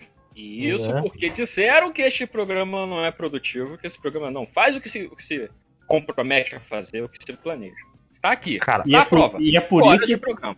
E é por isso que não podemos também gravar partes, dividir em partes e, e passar pelo fim de semana. Porque se fosse gravar duas horas, a gente ia gastar um mês pra gravar todos os domingos. Não, não, e, e aquela história, a gente ia jogar fora a maior parte desses animes, na verdade, né? É isso que ia acontecer. Cara, Não, mas já pensou eu- se tivesse o José? né? Não, mas eu sou a favor da gente fazer o, o animes da temporada passada separada, até Ah, porque isso na próxima ser. vai ter uma porrada de coisa que todo mundo vai querer Não, aí chega todo mundo só terminou três animes. Aí é, a gente vê, a gente mas é ah, mas a gente grava e depois junta tudo, se for o caso. Olha, Não, eu estou recebendo mensagens psíquicas da Belly, que ainda está entre nós, ela está dizendo para separar também. Ó, ó, rapidinho, então antes. Pergunta final pra terminar. Se tivesse que escolher um anime aí pra recomendar, qual você escolheria? To Your Your Eternity. Eternity. Né? Isso é fácil. To Your Eternity, 86 e, e Vive. Tipo, o meu, Porra, top um? 3 é esse. Conceito de um. Eu, eu pego o é Vive, eu, eu pego o Vive, então eu, eu, eu recomendo o Vive. Vive Florence. ah, Olhos fluorescentes. Mas- Tá, eu, eu- pego o eu- 86 então, já que o, o André já pegou o Your Eternity. É, é o que eu vou assistir com certeza até o fim da temporada. É, então, eu vou recomendar então Tokyo Revengers, porque só eu, só eu gostei. Ah, muito bom também, eu gostei, eu gostei. Então, eu tô querendo ver pra onde vai. E aí, vamos ver se a gente pega, antes de, de finalizar, se, se vem a, a, a, a Be- Belly, se você estiver entre nós, diga qual anime você recomenda dessa temporada. Ah, o Ela Backflip que ela tá falando. É Backflip. Ah, o Backflip. Backflip. É justo. Ah, tá. Então assistam, assistam aí Backflip, Your Eternity, 86, é, Eve, Tokyo Vive. Revengers. Não é Eve, é Vive Vive. pro céu. É, é isso, gente. 5 horas que a gente tá nessa porra dessa gravação, não aguento mais. Meu tá domingo, meu domingo inteiro Ah, morreu. Agora eu vou passear com esse cachorro que já está latindo. Ela ouviu a palavra cachorro, ela já veio correndo pra cá. Então, Eu gente, vou- é isso. eu vou ver Vive Muito- agora. Mentira, eu vou jantar. Muito obrigado. E até o próximo MD Mangá. Digam tchau. Ela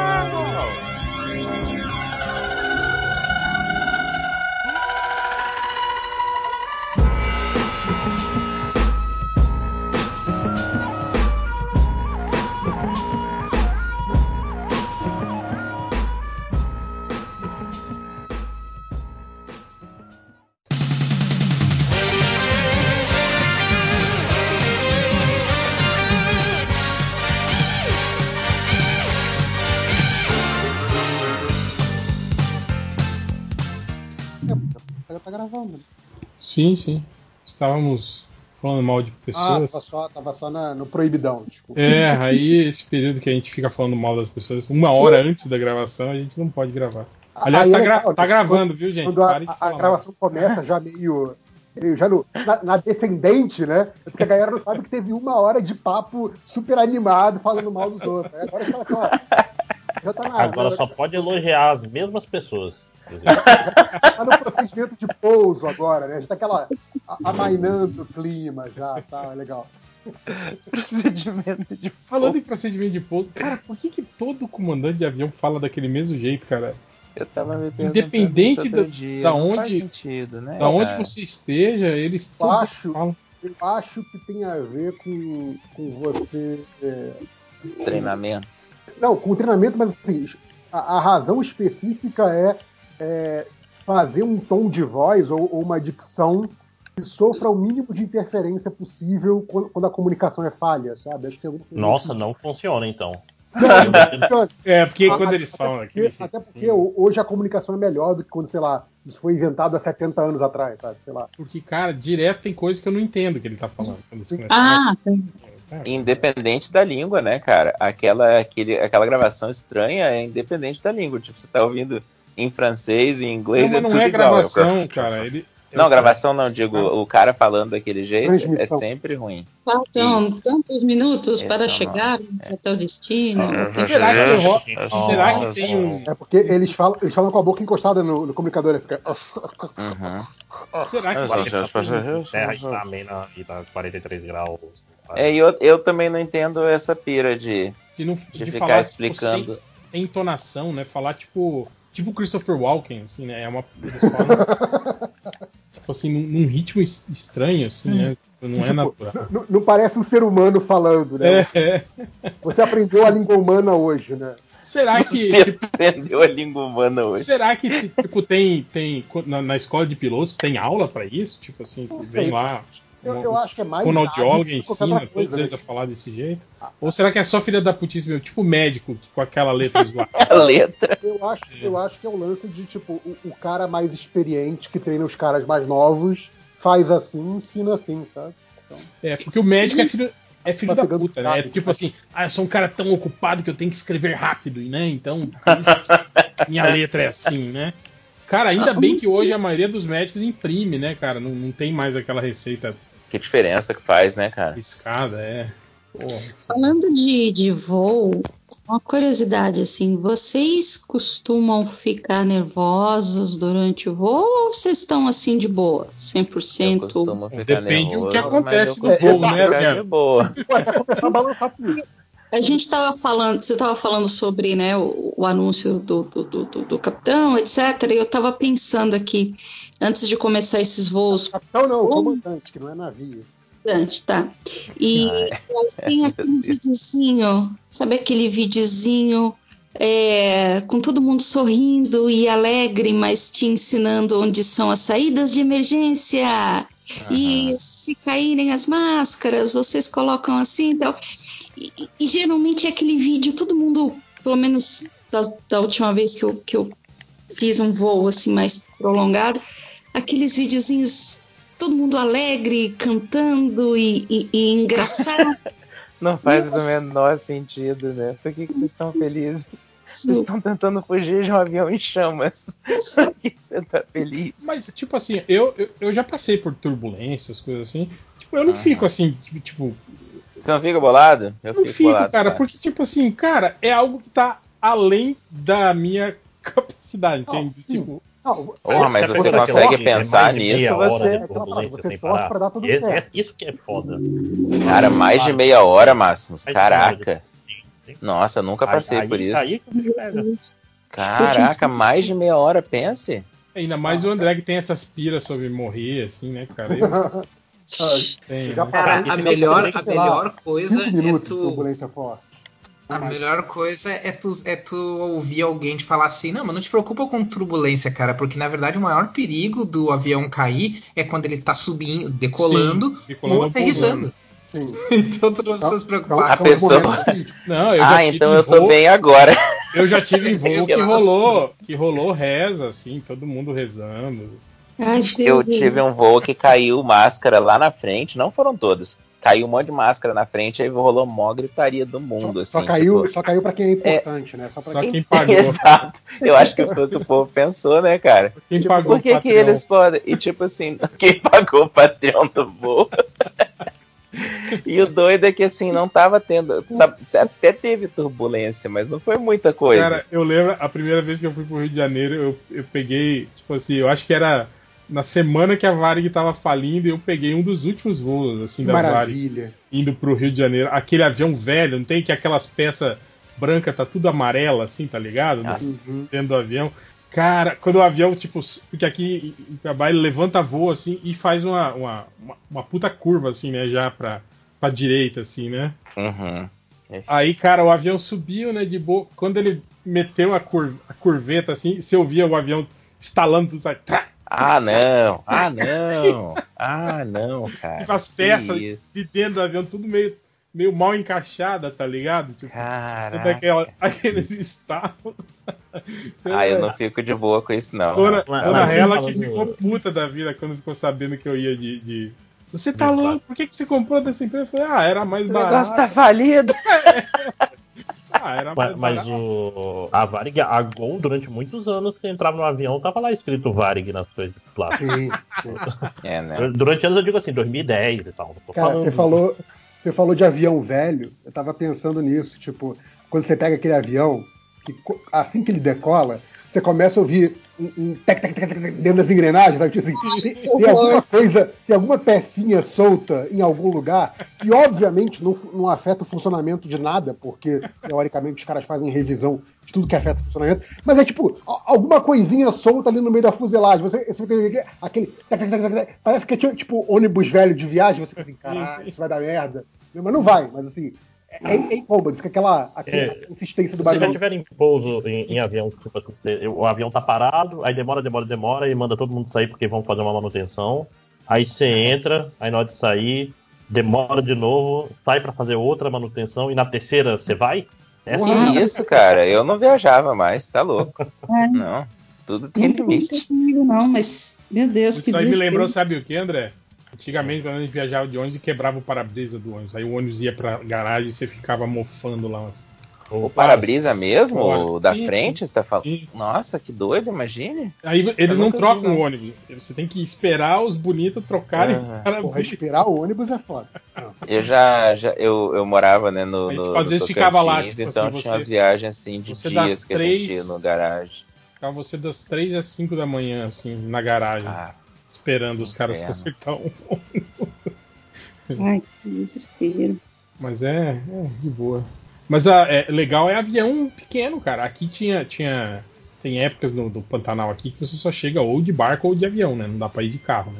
Aí eu Ah. lembro que às vezes a gente tinha que levar algumas coisas de urgente lá para pro meu sogro lá, aí a gente ia de avião, né? Aí a gente vai até uma cidade que é 30, 35 quilômetros daqui de Cuiabá e de lá pega esses aviãozinhos, teco-teco, né? Esses Cessninha assim, e pousa lá. E lá, tipo, você pousa em qualquer potreiro lá, né? Na, na estrada, em qualquer lugar, não tem propriamente uma pista de pouso, nada, né? Uhum. E é legal aqueles aviãozinhos pequenos, cara, aí dá aquelas lufadas de vento, o avião fica voando meio enviesado, assim, tá ligado? Ai, meu Deus. O cara, o cara fica corrigindo no pedal o avião, assim, sabe? Pro avião continuar indo reto.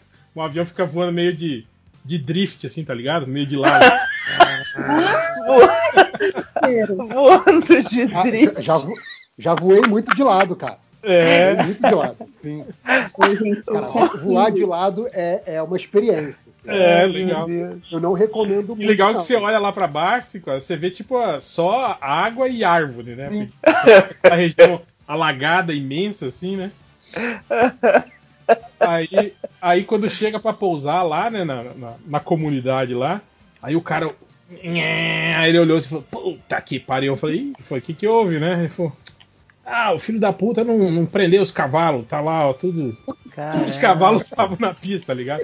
Aí ele passou, ele, ele deu os dois razões, assim, pra, pra espantar os cavalos. Quando não dá pra E, ro- e rolou.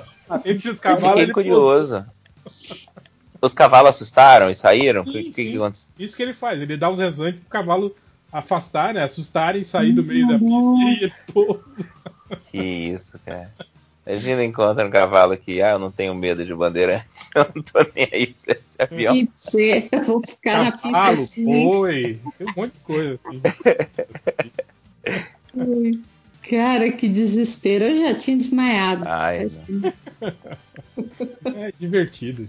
Uma vez um, um amigo meu também, ele tava vindo de Rondônia pra cá.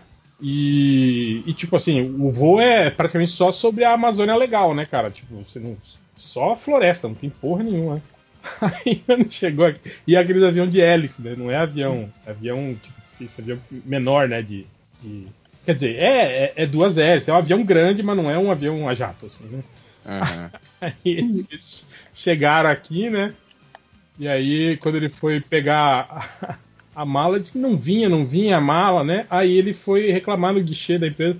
Aí a mulher falou: Ah, o senhor vai ter que preencher um requerimento porque o bagageiro abriu no voo e as malas, tipo, as malas caíram no meio da Amazônia. O cara não bateu cara? direito o porta-mala do avião, né? O que que Suas roupas estão lá no meio da Amazônia, tá ligado? Aí você encontra aquelas tribos que nunca tiveram contato humano com camiseta da Adidas, né? O que que aconteceu Caralho, aqui? caralho, horas. Nunca tiveram contato humano, não, né, gente? É, humano. Ah, desculpa, falei. Caralho. nunca tiveram contato com gente branca. Pra mim tá falando, nunca tiveram contato com seres civilizados. Não, mas esse civilizado eu também acho sacanagem, pô. Então, falar. É, apesar de Mas é ser. melhor do que é, ser humano. Ah, Pelo é Eles porque têm É, não, só olhar é. pro. Você tá certo, eu Só falei olhar pro. Brasil pra ver que a gente não é nada civilizado, né? Então, tipo, Então, falei merda, desculpem. Primos. cinco horas cancelado. É, É. O Nazik tá falando disso faz meses, que uma hora vão cancelar. Eu não sei o que, que ele tem comigo. É aquilo que Cara, a gente tá falando tem- mais cedo, cara. Tem que ter relevância pra ser cancelado. Então. Então, a gente tá tranquilo aqui.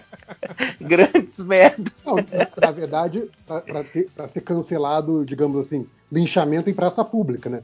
Toda vez que, que- que, tipo assim, a pessoa fala assim, ah, ó, o maluco falando merda aí, tá sendo cancelado, ué. Só que é um, é um micro cancelamento, digamos assim. Não adianta nada. Cancelamento não funciona não. Não funciona. Mas, cara, essa coisa de não ser importante é, é a parada que eu sempre falo, cara. É, é- a melhor coisa de não ser, não ser importante é que você não tem uma reputação pela qual zelar. Então, assim, Aham. Porra, ah, se as pessoas não te consideram uma boa pessoa, ou, ou, sei lá, digno de confiança, É igual minha sogra, tipo, não tem quer. meu voto, foda-se, eu não tô, Igual minha sogra. nenhuma, sabe? Igual quando a minha sogra, por exemplo, não quer que coloque as fotos com ela no Google Drive, porque o Google vai roubar as fotos com ela. Eu falei, ah, tá. Muito importante que a senhora era pro Google querer usar uma foto da senhora, né? Pô. Ai, te fuder, pô. Não, mal, não sabe, mal sabe ela que o Facebook já fez isso, né? Já roubou tudo os dados dela. É, eu vi o, o povo reclamando, aquele aplicativo Kawaii, né? Aquele, aquele, a propaganda da Kawaii que mostra. Era sempre a mesma, que mostrava uma menina dançando. Você tá ligado que, tipo assim, quando você baixa o aplicativo, você per- permite que eles usem, né? Então, tipo assim, eles pegavam esses vídeos dessas meninas e faziam a propaganda Kawaii sem ela, sem a. a- Sem autorização. É, quer dizer, com autorização, porque você já deu autorização É, quando você aceita os termos. Ah, pior ainda, então. É. Eu acho que os termos do Facebook permitem isso também. Você- qualquer coisa Pois é. que você compartilha publicamente pode ser usado para material. Aí, Uhum. como a propaganda era só com aquela menina, a galera descobriu ela. Eu não sei se. Eu acho que ela nem era brasileira, eu acho que era venezuelana, alguma coisa assim. E aí a galera achou o perfil dela e começaram todo mundo ir lá xingar. Não aguento mais ver sua cara toda vez que eu entro. Coitada. Fica aparecendo essa Coitada. propaganda. Coitado, tem culpa de nada, coitado. Pois é, e ela não Nossa. sabia, né, de fone. Agora não, agora o Kawaii, tipo assim, fez, fez propagandinhas com várias meninas dançando. Não é só mais a mesma. Agridam várias pessoas agora. Várias pessoas. Mas, cara, é, cara, usar de internet brasileiro é triste, né, cara? Os caras, tipo, porra. Mas vamos para os recadinhos. Eu já, parto, eu já parto do princípio que todas as minhas fotos, minhas informações já estão por aí. Não são mais suas. Não É, eu vejo, eu vejo o pessoal, pessoal cobrindo com fita, sabe, webcam de, de, de laptop, assim. Eu, eu acho tão bizarro, porque eu É, acho mas- que a mas já- pessoa está fazendo mais para se sentir à vontade do que. É, a gente, a gente tem que ter esse, um podcast sobre isso, sobre a- o real sentido da liberdade. Cara, alguém, E tanto- alguém, e o alguém tanto que falou as isso outro dia. Se, o- se o Mark Zuckerberg, no notebook dele, cobre a câmera com, com fita, é porque algum motivo tem. É, não, eu, eu, eu já vi o artigo falando sobre isso, né? Sobre, eu acho que eu já falei isso também aqui, sobre inteligências artificiais que ficam monitorando tipo, o som do seu celular e a câmera, toda vez que você põe o celular em posição de. de, tipo, e desliza a tela, alguma coisa assim, automaticamente a câmera já. Já tá, a imagem já está sendo analisada por uma inteligência Uhum. artificial e Não, toda vez que isso- ele capta som, é vendido como feature, inclusive. Sim, e toda vez que ele capta som de conversa, alguma coisa, ele tá analisando e isso tudo pauta o que você vai ver em anúncios e o caralho a quatro. Ah, a gente É. mesmo já falou sobre É, isso, de que a gente tá conversando no Skype, mesmo sem gravar, sem nada, e a gente fala sobre uma parada, e aí de repente você abre um site e, a pro- e e tem uma propaganda relacionada à conversa que a gente acabou de ter aqui, né? Não, mas Aconteceu isso é outro dia. Eu não sei o que, que eu comentei com vocês no grupo. Agora não lembro se era alguma coisa de Good Play. Eu não lembro o que, que era, mas era alguma coisa de alguma série ou de algum. Place aí veio centro de E, volta e à aí, vida, e aí não eu fui suicídio. pro Twitter. Para a gente. Eu fui pro Twitter. Não, eu, ou eu fui pro Twitter. Não, eu fui pro, pro YouTube. E aí apareceu o vídeo do, do, do The Good Oi, Place. Bem nerd explicando o final de Good Place. Final Cara, do The Good Place é, explica- explicado. esse- esse Eles se uso- mataram? Cara, esse uso é o uso mais, mais direto, digamos assim. É, tem um outro uso que é, na verdade, é, é pegar esses padrões de conversação E isso vai construir a biblioteca de reconhecimento de voz e de é, aquele, aqueles aplicativos de mudança de texto para voz, pra, que o objetivo final é você ter uma voz tipo uma Alexa da vida que seja a mais natural, Natural, possível, né? E que, e que reconheça os padrões de fala. Então, assim, é muito engraçado porque tem, tem esse dado aí é, de que o Brasil é, é um dos países que, que mais tem tecnologia de, de reconhecimento de voz, porque se tiver a opção de usar a voz, a gente vai usar, sabe? Tipo, a, a- a coisa de você mandar. É a mesma coisa que Ah. esse Mandar áudio, posto não também, mandar né? Falar, falar em áudio, e o Clubhouse, hein? Tá, tá bombando? O que, que aconteceu? Ó, boa pergunta. Tô interessadíssimo. Morreu. Morreu já. Já? Os coaches cansaram de dar aula uns pros outros. Eu motivei todo mundo daquela rede social e agora acabou. Porque eu não vejo falar mais nada, nada, em lugar nenhum.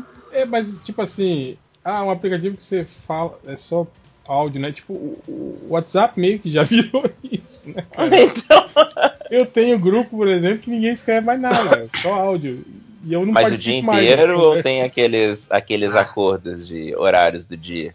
Eu Não, gosto dos A galera manda o tempo todo, assim, tá, tá mandando áudio, cara. Ah, esse, esse é um dos critérios pra sair de grupo, assim, mano. Ficou mandando só Não, áudio. pior que é, é, é assim, o cara manda um áudio falando alguma merda, né? E o outro manda um áudio. "Hahaha, Massa, cara, isso aí, valeu. Tipo, ah, não, cara. Eu cheguei a baixar um aplicativo chamado Transcriber, que ele transcreve Transcreve áudio, áudio. Em, em texto pra eu, pra eu ler o áudio. Aí eu não. não- Mas como que ele Caraca, faz eu- a, a- a- Você tem que tocar o áudio pra ele. Não, não, não. Tu pega, tu, tu pega e faz como se tu fosse compartilhar o áudio com alguém. E aí aparecem as opções, e uma das opções é o, é o próprio app, né? Transcrever o áudio pelo, pelo app. Aí tu clica e ele abre o app e te mostra o, o- o texto. Claro que não é perfeito, assim, mas 99% das vezes tu consegue entender o suficiente para saber o conteúdo, né? Para pelo menos saber se é importante ou não, né? Se é algo que vale a pena, Uhum. que precisa ouvir ou não, né? Então, cara, eu tenho um problema assim, ó, o Real falou, tem esse grupo que o pessoal só manda áudio. Eu acho que num grupo assim, que o pessoal só manda áudio, o problema é a pessoa que não manda áudio. Que aí você manda tocar, e aí você tá ouvindo um áudio na sequência, um depois do outro, e depois para, porque alguém falou. Isso mesmo. Tipo, aí eu acho sacanagem, sabe? Você tem que entrar na- no ritmo do grupo. Esse é o grupo que o pessoal manda áudio, então é o grupo que todo mundo tem que mandar áudio. Eu, isso é, Não, essa é a mas minha aí opinião. tudo bem. Ok? Se tu tá no grupo e tu sabe que essa é a vibe do grupo, ok, né? Tu, tu, tu assinou, ah, vamos dizer assim, tu, tu assinou os termos e condições mesmo, né? Assinou esse programa. Alegoricamente, né? Você, se você está insatisfeito com, com o jeito como aquele grupo se comunica, você sai do grupo. É, exatamente. Mas se tu tá. Mas se, se, se tu sabia que era isso, tu não. O tá bom também é que, que o WhatsApp agora tem aquilo, né? Se você, tipo assim, sai do grupo, aí o cara te adiciona, você sai de novo, o cara tenta adicionar de novo, não dá mais, né? Tipo. Ah, é? o, não o sabia. WhatsApp agora Se bloqueia você- depois se de. você sai, é, se você sair umas duas, três vezes seguidas do grupo, assim, ele bloqueia. Não deixa mais te colocarem lá. Aí, tipo, Aprendeu você agora. Tem que esperar, tipo, uma semana, assim, pra até que eles conseguirem colocar você de volta, assim, puxar você de volta pro grupo. Eu vi uma resenha do, Eu do acho WhatsApp no Tinha que, App ser, Store. Tinha que ser assim, né, cara? Tipo, nem devia poder colocar, Sim. né? Devia ficar, tipo, Sim. uma, uma notificação lá, ah, grupo tal quer adicionar você, sim ou não, né? Aí você Ah, uma coisa que eu sempre fiquei puto naqueles grupos de. Ainda pré-WhatsApp, né? Mas naqueles grupos de, de Facebook. Era isso, né, cara? Que dava pra te colocar num grupo sem, Sem total você ter autorização, autorizado. assim. né? Ah, mas isso, isso você controla nas configurações, não controla? Ou não? Não, depois de um tempo, sim. Depois de um tempo eles criaram formas que tu podia controlar, mas, mas nas, ah, no começo tu, tu, tu começava a receber, né? Tu come, começava a receber as coisas e daí tu tinha que ir lá no grupo e ou pedir pra sair ou, enfim, ah, desativar notificações e tal, mas não tinha, Cara, tipo, nenhuma eu- coisa do tipo, tal pessoa está tentando te... Eu vou, eu te dizer, eu vou te dizer como, é, como é que isso acontece, Augusto. Sempre que vai lançar um recurso novo tipo esse, ah, vamos ter um recurso de grupos no Facebook. Então, tipo, como é que entra em grupo, como é que sai em grupo, os controles de moderação, etc, etc, etc. Nada disso é tipo é feito e lançado. Tudo é testado antes. Aí você fala, porra, mas por que que é uma merda? Porque o teste consiste no seguinte: coloca a galera para usar aquela porra durante, sei lá, dois meses antes do lançamento. Galera vai Aí usando. ninguém usa. Não, não, não. não é isso, é pior, do é muito pior do que isso, cara. Põe uma galera pra usar, a galera começa a usar. A galera tá usando fala assim, porra, esse negócio aqui não, não funciona direito. Esse negócio aqui, ó, de, de me colocar em grupo, isso é muito escroto. E aí, tá podre. e aí, exato. E aí, como, como é, é um, é um fórum de discussão a respeito do, do recurso, aí vai ter o outro falando, ah, é, eu concordo com isso, é, para mim isso ocorre também. Então, assim, você vê que tem um volume de reclamações daquilo. O que, Uhum. que a empresa e os desenvolvedores, vendo que aquele recurso é problemático, o que, que eles vêm e fazem? Vamos lançar assim mesmo. É isso. Cara, eu, eu posso. Ah, mas então eu tô achando que você ia ensinar como que resolvia esse Não, não. problema. 90% das vezes, isso que a gente, como usuário final, aponta, já foi apontado em testes e simplesmente cagaram para aquilo. É. Ignorado. Pô, que Ô, bosta. cinco horas, a única maneira de resolver esses problemas é fazer sabe o quê? É destruir todas as redes sociais. Não, cara, é guilhotina de Eu achei que você ia falar que é o streamer, igual o JP. Eu tava ouvindo hoje uma gravação antiga do podcast. e aí o JP fala assim: como é que o streamer é melhor do que esses programas, produto pago, né? É. E aí o negócio é. O cara resolveu fazer o faz melhor, então, cara. O streamer é, é, é, é a epítome do faz melhor, então. Tipo, cansei de pagar e vou fazer um negócio que funciona.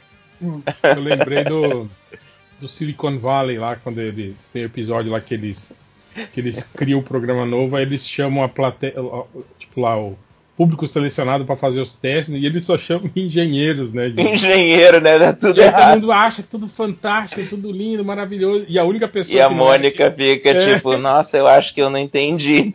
porra nenhuma, como é que funciona essa merda de rede social. Eu nunca assisti essa série. É e eu já boa, vi hein? É boa, é gente boa. falando que é bacana, eu tô com vontade de começar a assistir. É eu sempre falo que a primeira temporada dela foi a melhor temporada do ano, no ano que saiu. Eu acho muito Eu bom. só, só acho. Fica meio cansativo, Adriana, os finais de temporada. Que é sempre, tipo assim, sempre É. a mesma coisa. É a galera do South Park, né? Eles querem fazer É. final de temporada pra zoar Hollywood, que hoje em dia é só igual a Hollywood gosta. Não zoa nada, né? Mas a série em si é legal. Tipo, é um Big Bang Theory sem ser caricato Idiota. demais. Apesar de ser Ah. caricato, mas não é, tipo assim. É um caricato que não parece tão caricato. É, é um caricato que é mais, é mais plausível, assim. É um caricato de pessoas que você já. Com certeza você já viu na sua vida. É, o cara indiano parece uma pessoa que você conheceria, assim, sabe? Acho que não é indiano, acho que é paquistanês, né? É, A- é aquele episódio que ele vai fazer o. que o carinha canadense vai fazer o registro dele nos Estados Unidos. E aí o outro, eu não acredito que você não é um cidadão americano. e Você não, não liga para as coisas, sei que aí ele resolve acompanhá-lo, porque ele fala, eu quero ver você sofrendo. Outra que eu achei E legal aí foi ele quando chega lá, nem pega fila. o cara lá que ele Ai, considera ai. o melhor amigo dele lá, que é o, o diretor da escola Cabeção? do Homem-Aranha lá. Não, o outro, o, o que ele. O outro engenheiro lá, o, o de óculos, que é chato Ah. pra caralho. E aí Ah, ele fa- E aí ele, ele, ele percebe que todo, todas as conversas que ele teve com o cara nos últimos meses era uma inteligência artificial que o cara tinha pra responder as mensagens dele no chat. Melhor amigo. Tipo, meu melhor amigo, a gente Melhor conversa amigo. direto, aí ele, ele tá Ai, conversando meu com o cara no chat, aí ele vê o cara, tipo, os dois computadores de distância dele e o cara não tá, né, no, no chat, né? Ele falou, ué. Aí ele descobre que, o tá cara rolando? criou uma inteligência artificial pra responder as mensagens dele da, de, da forma mais amigável possível. Essa série é muito boa, gente. É uma série, infelizmente, que as pessoas não assistiram tanto quanto merecia. Pô, aquele, aquele outro cara que é o cara que financia eles, o cara que é o milionário. O que morreu no, na vida real? Morreu aquele cara? Não sei. Então, tem o, o que é o que, Que dá a grana que da primeira fe- temporada. O que fez o festival no deserto lá, que faz o holograma gigante dele e tal. Não, então não é esse. Eu tô pensando naquele que contratou o Florida e chamava ele de Florida. e o Florida falou, de Eu corrigir já ele, conhe... dar dinheiro. Cara, eu conheço muita gente igual aquele cara, sabe? Com aquela. Hum. Aquela vibe empreendedora picareta, assim. Mas enfim. foda-se. Ah, eu tô ligado. Você tá falando do, do picareta mesmo. o que chega pro carinha e fala: This guy fucks. Cara, quando ele coloca. Quando ele, quando ele ferra toda, todo o, o trabalho dos caras, porque ele colocou uma garrafa de tequila em cima do teclado. Ai, Deus, Deletou cara é não sei ridículo. quantos do programa dos Esse cara é ridículo mesmo, assim, né? Puta, eu detesto. Eu- ele, ele tava no lugar. a- história que eu entendo dele é que ele tava no lugar certo na hora certa, né? Que, que por isso que ele fez a grana. Aí é doido que ele fala assim: Eu vou mostrar pra vocês como eu fiz aos meus 22 anos de idade 22 bilhões de dólares e como eu transformei em 10 anos isso em 22,3 bilhões de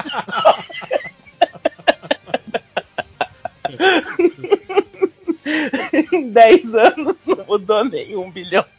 Tem também aquele episódio que ele ficou bolado que ele não é mais bilionário, lembra? Que a, a fortuna dele caiu pra 900 Nossa. não sei quantos milhões, né? Tipo, ele não é mais Eu não lembro desse bilionário. episódio. Mas esse cara é ridículo demais, assim, de, de, de física. É igual você falou, parece uma pessoa real mesmo, né? É muito Sim. falha. Mas vamos para. o- Quem tem recados aí? Recadinhos, recadinhos, recadinhos. Isso porque a gente ia fazer uma gravação rápida hoje, porque tem um monte de bloco do. do Caraca, vocês ainda estão Ah, no recadinho. Porque a gravação começou tarde. Né? É, lojinha. começar os recadinhos agora, lojinha. Você não tá entendendo. Ó, se vocês não têm já? recados, eu, eu vou dar rápido os Eu recados um. que. tá, então vai, vai, manda, manda, manda. manda, Eu, manda, manda. eu recomendo o podcast Detetive do Sofá, que é de True Crime, de um amigo Você meu. participou dele? Não. Eu, bom. E você só recomenda coisa que você participa. não, eu recomendo também coisa É que, bom, é, né? que é bom e dos meus amigos. Mas é um Não podcast tem- não tem de. lojinha. Quê? Oi? É, podcast sobre crime, eh, aquele true crime que o pessoal gosta, mistérios que nunca foram desvendados. É, é- é gostosinho de ouvir, tá no Spotify, vai lá, Boa. custa nada. Eu lembrei, tem aquele documentário, aquele, aquela série na Netflix que é sobre isso, sobre crimes não resolvidos. E é, é foda porque, tipo assim, a construção da narrativa do episódio é igual daquelas séries de, de mistérios resolvidos, né? Tipo, você vai assistindo e tem o, o mesmo. a mesma engine, digamos, né? De funcionamento. Só que chega no final. Chega no final e o mistério não é resolvido. Aí você fica. É uma porra, tão deprê. Ah, não. Ah, mas não dá pra dizer que isso é spoiler, né, Real? Porque, Não, tu porque sabe você sabe o que, que é. Você tá lendo, você tá vendo uma série sobre crimes não resolvidos. Mas eu tô falando que, tipo assim, eles, pelo fato de ter o mesmo formato da série de mistérios resolvidos, né? Tipo assim, o seu cérebro fica naquela, né? porra. Sim, fica naquela de que uma hora vai ser. Exato. Vai ser mostrada alguma coisa. É, mais alguém? Recados? Ah, eu só quero dar o recado de sempre, né? Que pra vocês irem lá e se inscreverem no Algures Oficial e darem uma olhada lá. Essa semana tem o vídeo, vai sair o vídeo sobre as ah, séries, filmes da Mulher Maravilha que pouca gente conhece. Duas séries que não chegaram a sair e um filme que saiu que pouca gente conhece. Então vão lá pra saber quais que são. Boa. Ah, nos recados aqui, o Henrique Kurt falou: o pessoal aqui da cidade se juntou e fez uma coletânea de histórias sobre a pandemia, que se chama Crônicas Pandêmicas, Nossa. e está à venda na Amazon por R$ 9,90. É uma HQ com histórias curtas de 8 a 10 páginas. Que então, se vocês tiverem algum cara. interesse. É, Pô, pode ser também, massa. pode não ser também, pode ser tipo assim. É, um- Vai saber. Sobre, É, sobre eu o vírus chinês. pode dar. Verdade. E aí vem o, gatinho, tá o destro e mata os chineses todos. que horror, cara. horror. Vem o destro. Cara, eu fiquei, eu fiquei mais preocupado de ser um negócio tipo as histórias tristes pra galera que já tá fragilizada no momento. Você tem uma preocupação muito mais preocupante, de verdade. Não, cara, Talvez tenha o destro. é porque, cara, tem, tem gente que, que gosta de, de histórias que, Ai, meu Deus. matar 8 que, falam, de que falam de problemas que a gente tá passando e é meio catártico pra elas. Mas tem gente que vai ficar mais bolada do que já tá. Então, Sim, mas então essas pessoas É, não, não procurem, né? tipo Exato. de conteúdo. cada né? um tem que saber de si pra saber se é adequado pra você ou não. Exatamente. Mas então é isso. Crônicas Pandêmicas lá na Amazon. R$ 9,90. Ó, mais caro que o livro do Lojinha, hein? Olha aí. E aí, É, você compra dois livros do Lojinha com esse dinheiro. É. Muito mais palavras e muito menos vírgulas. Ah, é mais caro, então deve ser melhor. Então eu vou comprar. O Rafa Lousada. Brasileiro é assim, né? O... Funciona isso, você sabe, né? Eu já vi É, funcionando tem, aqui. cara, tem, tem uma editora aí que tá, tá se garantindo nisso, né? Nossa, cara, eu fico É. revoltado. O Rafa Lousada falou: ó, dê uma força para a campanha da HQ de Pós-Mortem 3 do meu brother Pedro Ferreira. E aí, se vocês quiserem apoiar, tá lá, catarse.me barra pós-mortem com M no final, 3. É, tá nos últimos dias, faltam três dias, hoje já faltam dois, então você tem ainda sábado, esse final de sexta, sábado e domingo para apoiar. Tá ba- quase batendo a meta em 96%. Vocês podem ir lá e dar uma ajuda. E tem também recompensas lá para vocês conseguirem o pós-morte 1 e 2 ainda para ter a, a série completa. Então vão lá no catarse.me barra postmortem 3 e apoiem o projeto. Temos também. Ah, cadê? Tá aqui. O Michel Borges falou: Oi, pessoal, gostaria de pedir um jabá da campanha no Catarse para o fascículo final do meu artbook em homenagem aos heróis Super Sentai. Tem recompensas como desenhos originais e capa dura para encadernar. O link é catarse.me barra G-A-T-T-A-I final. É Gatai final, com dois T. Gatai. G-A-T-T-A-I final. Então é isso. Então vocês vão lá. É, é o último fascículo? Eu acho que é, o último. Quem, pra quem não sabe, o, o Michel é o cara que fez o. O, o gibi do Jasper, né? Sim, aí. sim, sim, sim. O regresso do. Jasper. Exatamente. Que vem com um boneco, que não é o boneco do Change. O boneco do Change é exclusivo, exclusivo. então vão lá que vocês podem ter acesso a esse material e tem várias recompensas lá. Vocês conseguem também pôsteres exclusivos, conseguem é, os outros livros todos. E, então é isso. catarse.me barra gatai final. Gatai com dois T's, certo? É... Ô, ô, ô Real, você tá sentindo falta de alguma coisa no podcast? Hum, não, não, o que, por exemplo? Do Léo Finocchi, cara. Cadê o seu amigo Ah, Léo Léo Finocchi? Finocchi não, Léo não é mais meu amigo. Já, Ah, como, não é? diria, como, bom. diria, como diria Aldemar Vi- Vigário, tu já não me amas mais. Acabou? Como, como diria ele mesmo, o amigo dele é o dinheiro agora, né? É só o que ele Só, pega. só um detalhe que a gente gravou com, com, com o Jair, com o Caruso essa semana. Aí chegou no final, Caruso, e aí, gente, tem, tem recadinho, quer mandar um, um abraço, quer fazer aquele jabá? Todo mundo fez o seu jabá e o seu recadinho. Quando chegou na vez do seu Léo, o Léo falou: Não, eu não vou. Eu vou esperar a gravação do final de semana, lá pra quinta-feira, o velho. recadinho. Nossa, Inclusive- esnobou o recadinho, cara. Que Um monte isso? de gente que grava, grava esses Pra fazer um podcasts. recadinho aqui, ó. O que conta, o que vale. Cadê, Léo? Cadê? Esse, esse pessoal parece pra gravar esse podcast, mas quando é gravação de recadinho, todo mundo some. Você É, vê? Você vê? mas é assim mesmo. Tô acostumado já com esses engatos. Aí É. nossa, que saudade de participar aqui, aham. Saudade pra caramba mesmo. mas, mas alguém tem recados? Não? Podemos seguir? Então vamos para os comentários. Comentários. O Vinícius Menezes. Ele fala assim, mais sério. O que de bom aconteceu com vocês após a entrada do MDM? Mas, tipo Nossa. assim, relacionada ao MDM ou não? Ou- Porque É, aconteceu um de ou coisa. assim, eu me É, casei, eu aconteceu tive. várias coisas boas pra comigo, mas não relacionadas. É, relacionado ao MDM, nada. Não, aconteceu. Não, comigo aconteceu várias coisas boas, assim. As pessoas, também. várias pessoas me conheciam quando eu fui pra quando eu fui para eventos de quadrinhos, Mas assim. isso é e- bom. E bacana, assim. Não, assim. Serve, serviu, Tipo, se elas te, serviu pra, te pra mim, pra- reconhecessem e te dessem dinheiro, isso seria bom. Aí seria melhor. Ah, mas eu tô vendo, mas né? eu tô vendo mais pelo lado do e, e conhecer pessoas, assim, não tanto pelo lado profissional, porque quadrinho, né? Tipo, ninguém ganha dinheiro com quadrinho, né? Todo mundo só se fode fazendo quadrinho. Nada, na- não, não, sem ofensas, Adriano. Nossa. Então, Só se fode. né? Não, Tá, se tivesse que, pô, se tivesse que dizer no- uma, uma coisa só, vamos lá. Não, não, Só então. uma coisa boa que te aconteceu relacionada ao MDM depois que você entrou. Lojinha. Então, eu tive um, um público maior para eu poder oferecer meus livros. A parte ruim é que esses filhos da puta não compraram. E me deu decepção. Então, até a Mas, parte mas boa eu- deu- pelo menos Essa foi muito engraçada, Lojinha. Pelo menos as pessoas sabem que você escreve livros agora, né? Já é algo.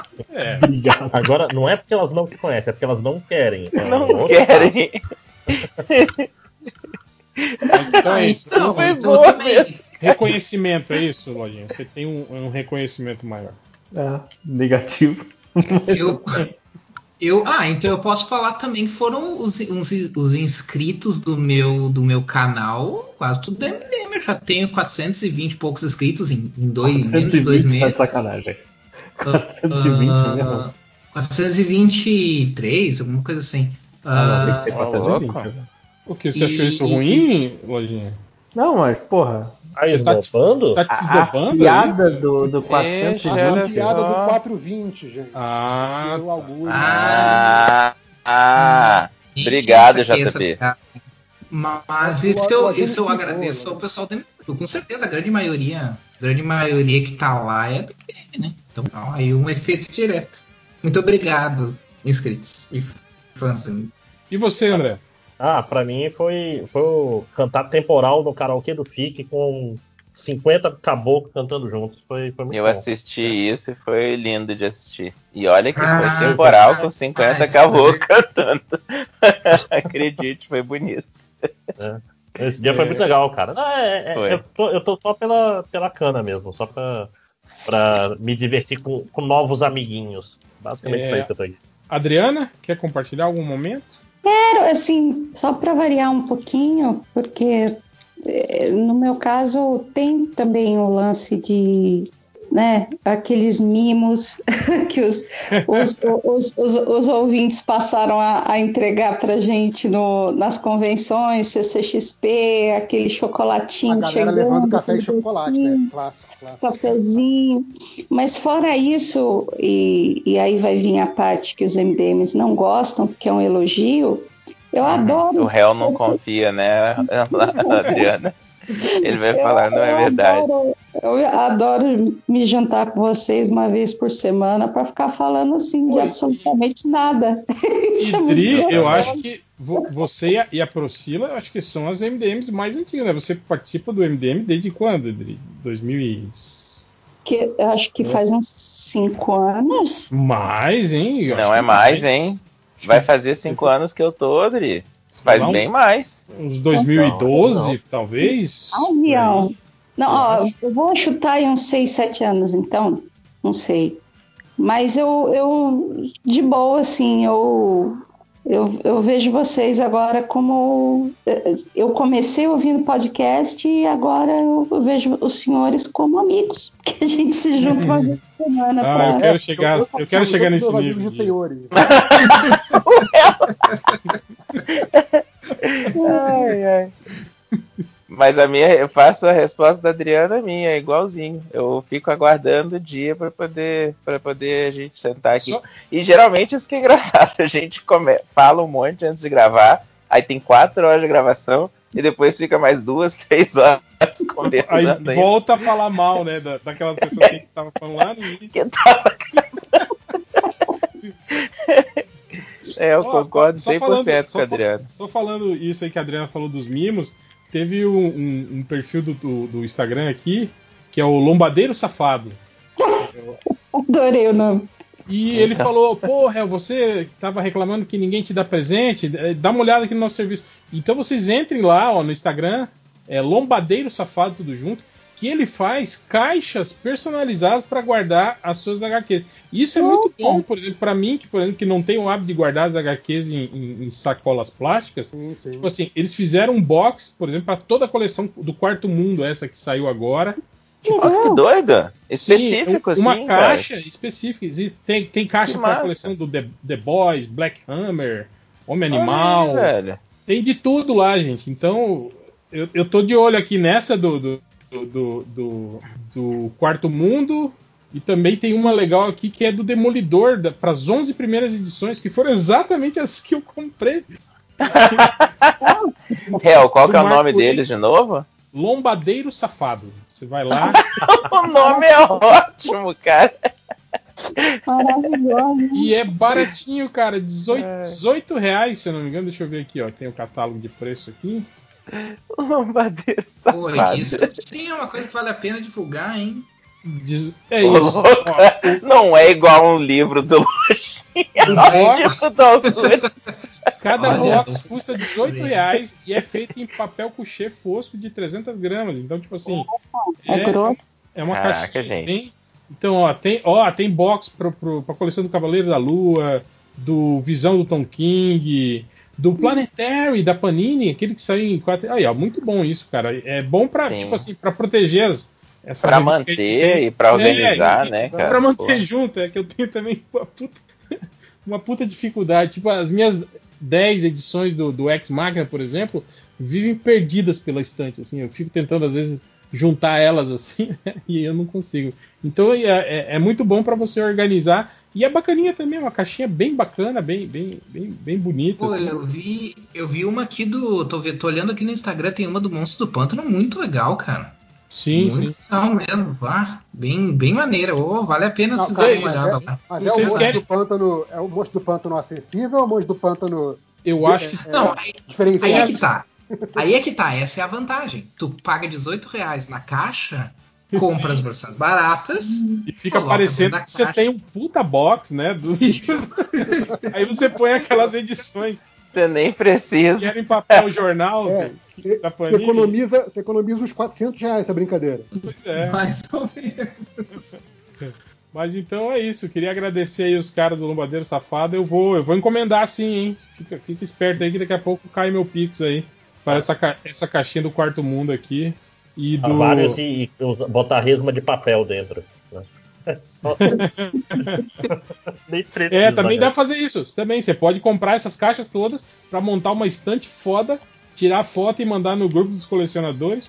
E você Botar no gasta, fundo só, da sua live. Né? você gasta só 18 reais em vez de comprar a coleção toda aí que vai custar, sei lá, 700, 800 reais. Melhor do que comprar aqueles fundos falsos, né? Que tava na moda no começo da pandemia. Mas, Mas é uma então, ideia muito boa, ó, cara. Parabéns. De fato. en- então é isso. É... Ah, era recados, né? Eu achei que a gente tava. Não, tava indo Eu, eu voltei pro recados, né? É, o Márcio Padrão, ele fala assim: da onde veio a frase estamos ficando velhos, Magneto? Foi das estatísticas MDM, Márcio. Estatística, sim. Tava uma frase que apareceu, assim, uma- essa frase filosófica, né? Que apareceu lá no. Não, e, e eu acho que nem era essa. Era, era Estamos Ficando Velhos Eric. Era, Ah, era Eric, não era Era Magneto? Eric. a- Aí a galera falou- achou que era o Eric do Magneto do, do X-Men, que tinha acabado de sair um dos filmes, uma coisa assim. E aí vi- virou, no, no popular, virou Magneto. É, e essa foi a frase que mais viralizou. E tem aquela outra classe também, do Você Não Sabe Como É Viver numa caixa, caixa de papelão. papelão Eu super. tatuei essa frase, é, eu acho muito Sério? Eu boa. tatuei essa frase. É a minha primeira tatuagem nerd. Você não Diz que sabe. tem uma, tem uma caixa de, de papelão e dentro tem a frase. Que aí é uma tatuagem. Eu lembro que, É assim, é que foi uma época que Cara. tinha um monte de, de buscas bizarras dessa de papelão. Uma de Eu lembro como que quando eu um entendi- papelão, lembra? Ai, Como fazer um papelão, sim, sim. Quando eu entendi o motivo dessa frase, a galera no Twitter foi falar: Ah, cara, é baseado naquele episódio É, acho que, do é, Superman. acho que é o último eu episódio fiquei, da lista. Caraca, eu achei que era uma parada. É isso O mesmo. mundo, o mundo é de papelão pra ele, que ele tem que ficar se É, o tempo todo. eles chamam de discurso do mundo de papelão. Tem um nome até a parada. E eu achei Caramba. que era uma piada aleatória do Catena. E o réu falou isso aqui, não é parece coisa do Catena, né? Não, não é o réu que leu. Né? O Catena tava nas vacas magras naquela época. É. O Catena morando na caixa de papelão, lembra? Não Cara, tinha piada de tênis de Ah, papelão é verdade. também. Eu lembro até hoje do réu falando, essa daqui eu, eu ri, mas eu me senti mal. E aí ele falou a frase, eu ri tanto disso. Foi muito bom. É, é, Bem, é porque ok. era isso, né? Porque, tipo, o cara colocou a frase e era uma, ele colocou na busca que era uma frase do super-homem.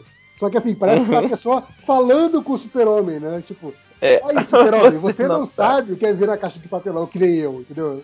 Não, e que faz e que, e que é uma boa frase também, que seria foda numa. Né, um, um cara, um morador de rua falar um, um negócio desse na cara do é, Superman, a- né? A, a puxa parece que é isso, né? Mas não é, é ele falando. É, a, Excelente a Isabel Augusto, ela pergunta: qual MDM foi o mais abalado, surtado, afetado pelo isolamento e a pandemia?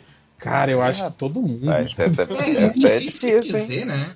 É. Cada um teve Nossa, boa seus, sorte. seus crepes.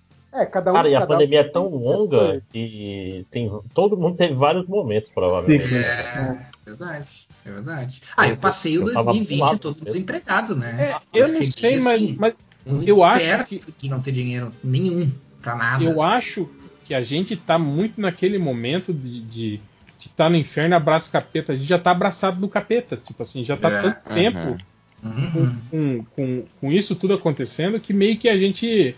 Eu acho que sublimou já isso, meio na nossa É. cabeça, assim. Ah, já tô esperando a terceira onda aqui em Manaus, cara. Vocês não estão entendendo. Eu tô. Ai, cara. Não, e pior agora com a, com a variante ainda da, da, da Índia, que, que as vacinas são ineficazes contra ela. Pô, já Ai, tá, cara, já tá isso ótimo, né, cara? Já tá. Né? Tipo, é isso. Tipo, não vai acabar nunca. Uhum. Mas enfim, ó, ó a bad vibe, ó, do papo. Então ficou. Faltou o climão. Calma que Lojinha logo, logo até vem o saiu. Covid-21. Né? Covid-22. Por aí já já que acabou. Na- nas perguntas Na- do MDM na- lá. Ah, tá. Desculpa. Nas perguntas do MDM a gente perguntou qual, qual curso vocês gostariam que o MDM ministrasse. Aí o- o, As vibes erradas. Eu entendi. O Léo, o perfil do cara é Léo, não é Leonardo, é só Léo mesmo. Ele falou que ele falou: "O Ei Nerd tá fazendo um curso grátis mostrando como ganhar dinheiro com o YouTube sem fazer conteúdo. Será que ele deve- deveria fazer um curso pago mostrando como não ganhar dinheiro com o podcast, mesmo produzindo horas e horas de conteúdo?" Não, mas aí, não, mas aí a gente tem a gente tem um problema com esse curso, né? Porque a menos que esse curso seja gratuito ou ao menos que a gente pague para as pessoas fazerem o curso, ele é hipócrita, né? tipo, não pode Mas, ganhar tipo dinheiro assim, com a gente, a gente deixa claro que a gente tá dando um curso de como não ganhar dinheiro produzindo conteúdo na internet. Tipo, se o cara quiser fazer o Não, mas curso. a gente, a sabe, gente não né? pode ganhar dinheiro, né? A pessoa não pode pagar para nós, porque senão a gente tá ganhando dinheiro. Então, Sim, sim. A gente é- é devolve um- o dinheiro. um paradoxo. A gente devolve o dinheiro. É, a gente tem que pagar para os caras fazer o curso. Ao né? final do curso, se você cumprir toda a carga horária, você recebe um Pix devolvendo o seu dinheiro todo.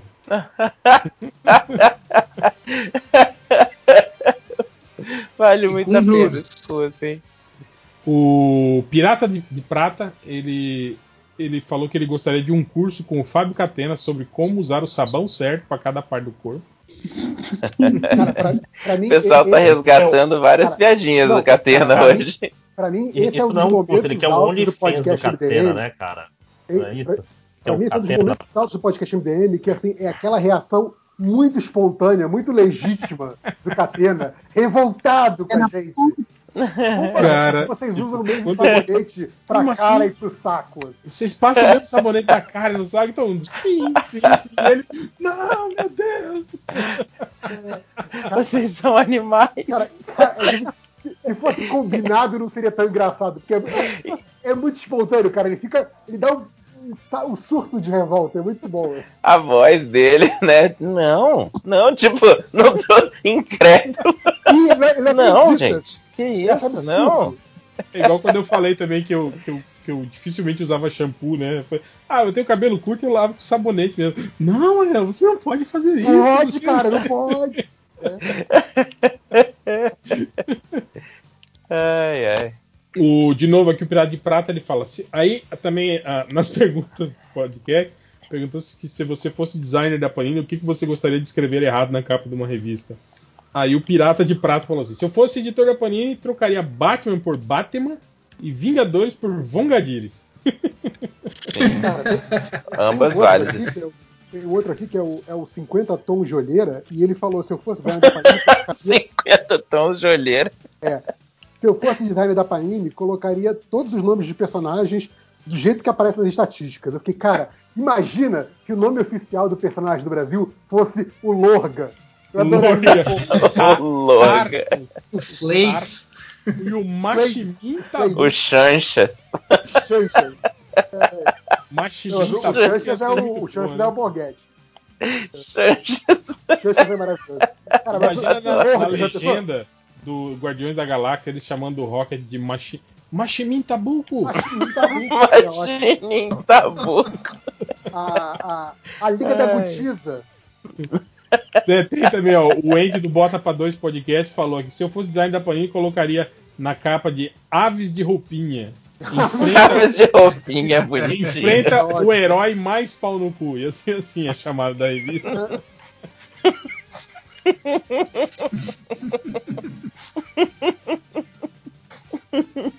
O Lisboa Rafael, ele fala sobre os cursos que ele gostaria que a MDM ministrasse.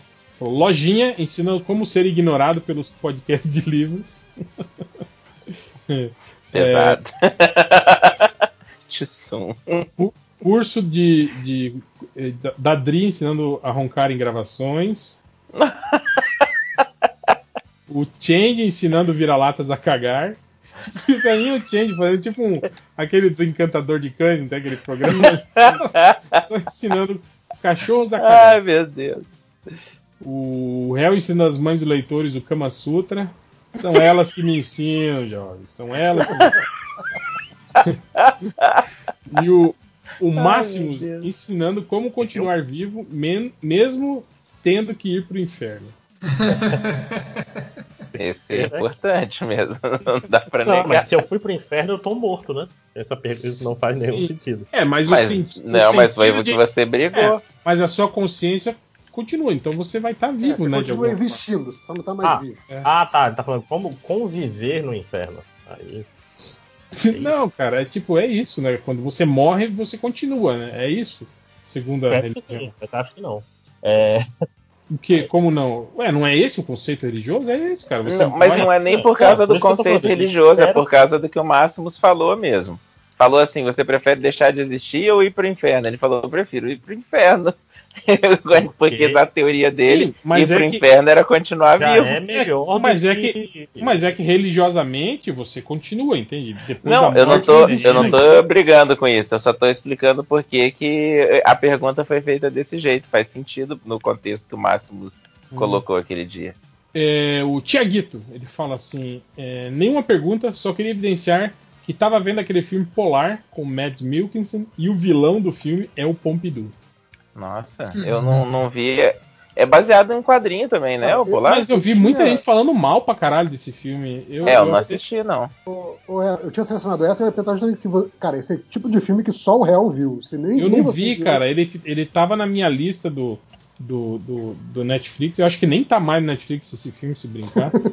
Mas, esse eu- filme não é do Netflix? Eu achei que era o Netflix Não, que esse tinha produzido. filme é velho, É, tipo, ele, ele saiu do Netflix por falta, por falta de audiência. É, o pessoal É fala que, que era Tá meio, doido. tipo assim, uma tentativa de fazer meio um John Wick, assim, Entendi. né? E que não deu muito certo, não, né? Mas eu não cheguei a ver, não. Bom, se você vai colocar o Pompidou como vilão, realmente. Tem alguma coisa aí, né? Mas, i- mas ia ser foda. Se fosse o cachorro do Pompidou como vilão, aí ia ser Pô, foda. aí, aí ia ser foda, cara. Aí eu já teria visto isso.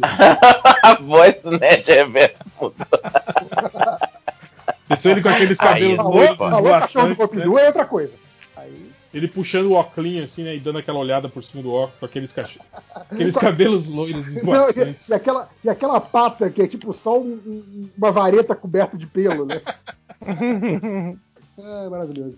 O João Ricardo, ele fala assim: Estou terminando de ouvir o podcast do Snyder Cut. E tô besta, como ninguém reclamou de um humano normal dando uma machadada do Darkseid e quase matando ele. O burro não era um humano normal, era o Ares, era um deus aquele. o que tá- Ares, né? Porra. O cara, o cara tá doido. Ai, gente, o, Tá o filme tem quatro horas, ele não prestou atenção em quem era o Ares, coitado. Não, e isso é, não, e pior que isso é no, no- é no- início do filme, não é? E Não. essa... Ô, ô, cinco horas. Não é um problema o cara não prestar atenção num determinado momento de um filme de quatro horas, ainda mais um filme insuportável que nem esse. Longe de Uhum. É. O problema é o cara que não prestou atenção na cena querer botar moral de que a gente não falou disso na cena, entendeu? Ah, é verdade. é verdade.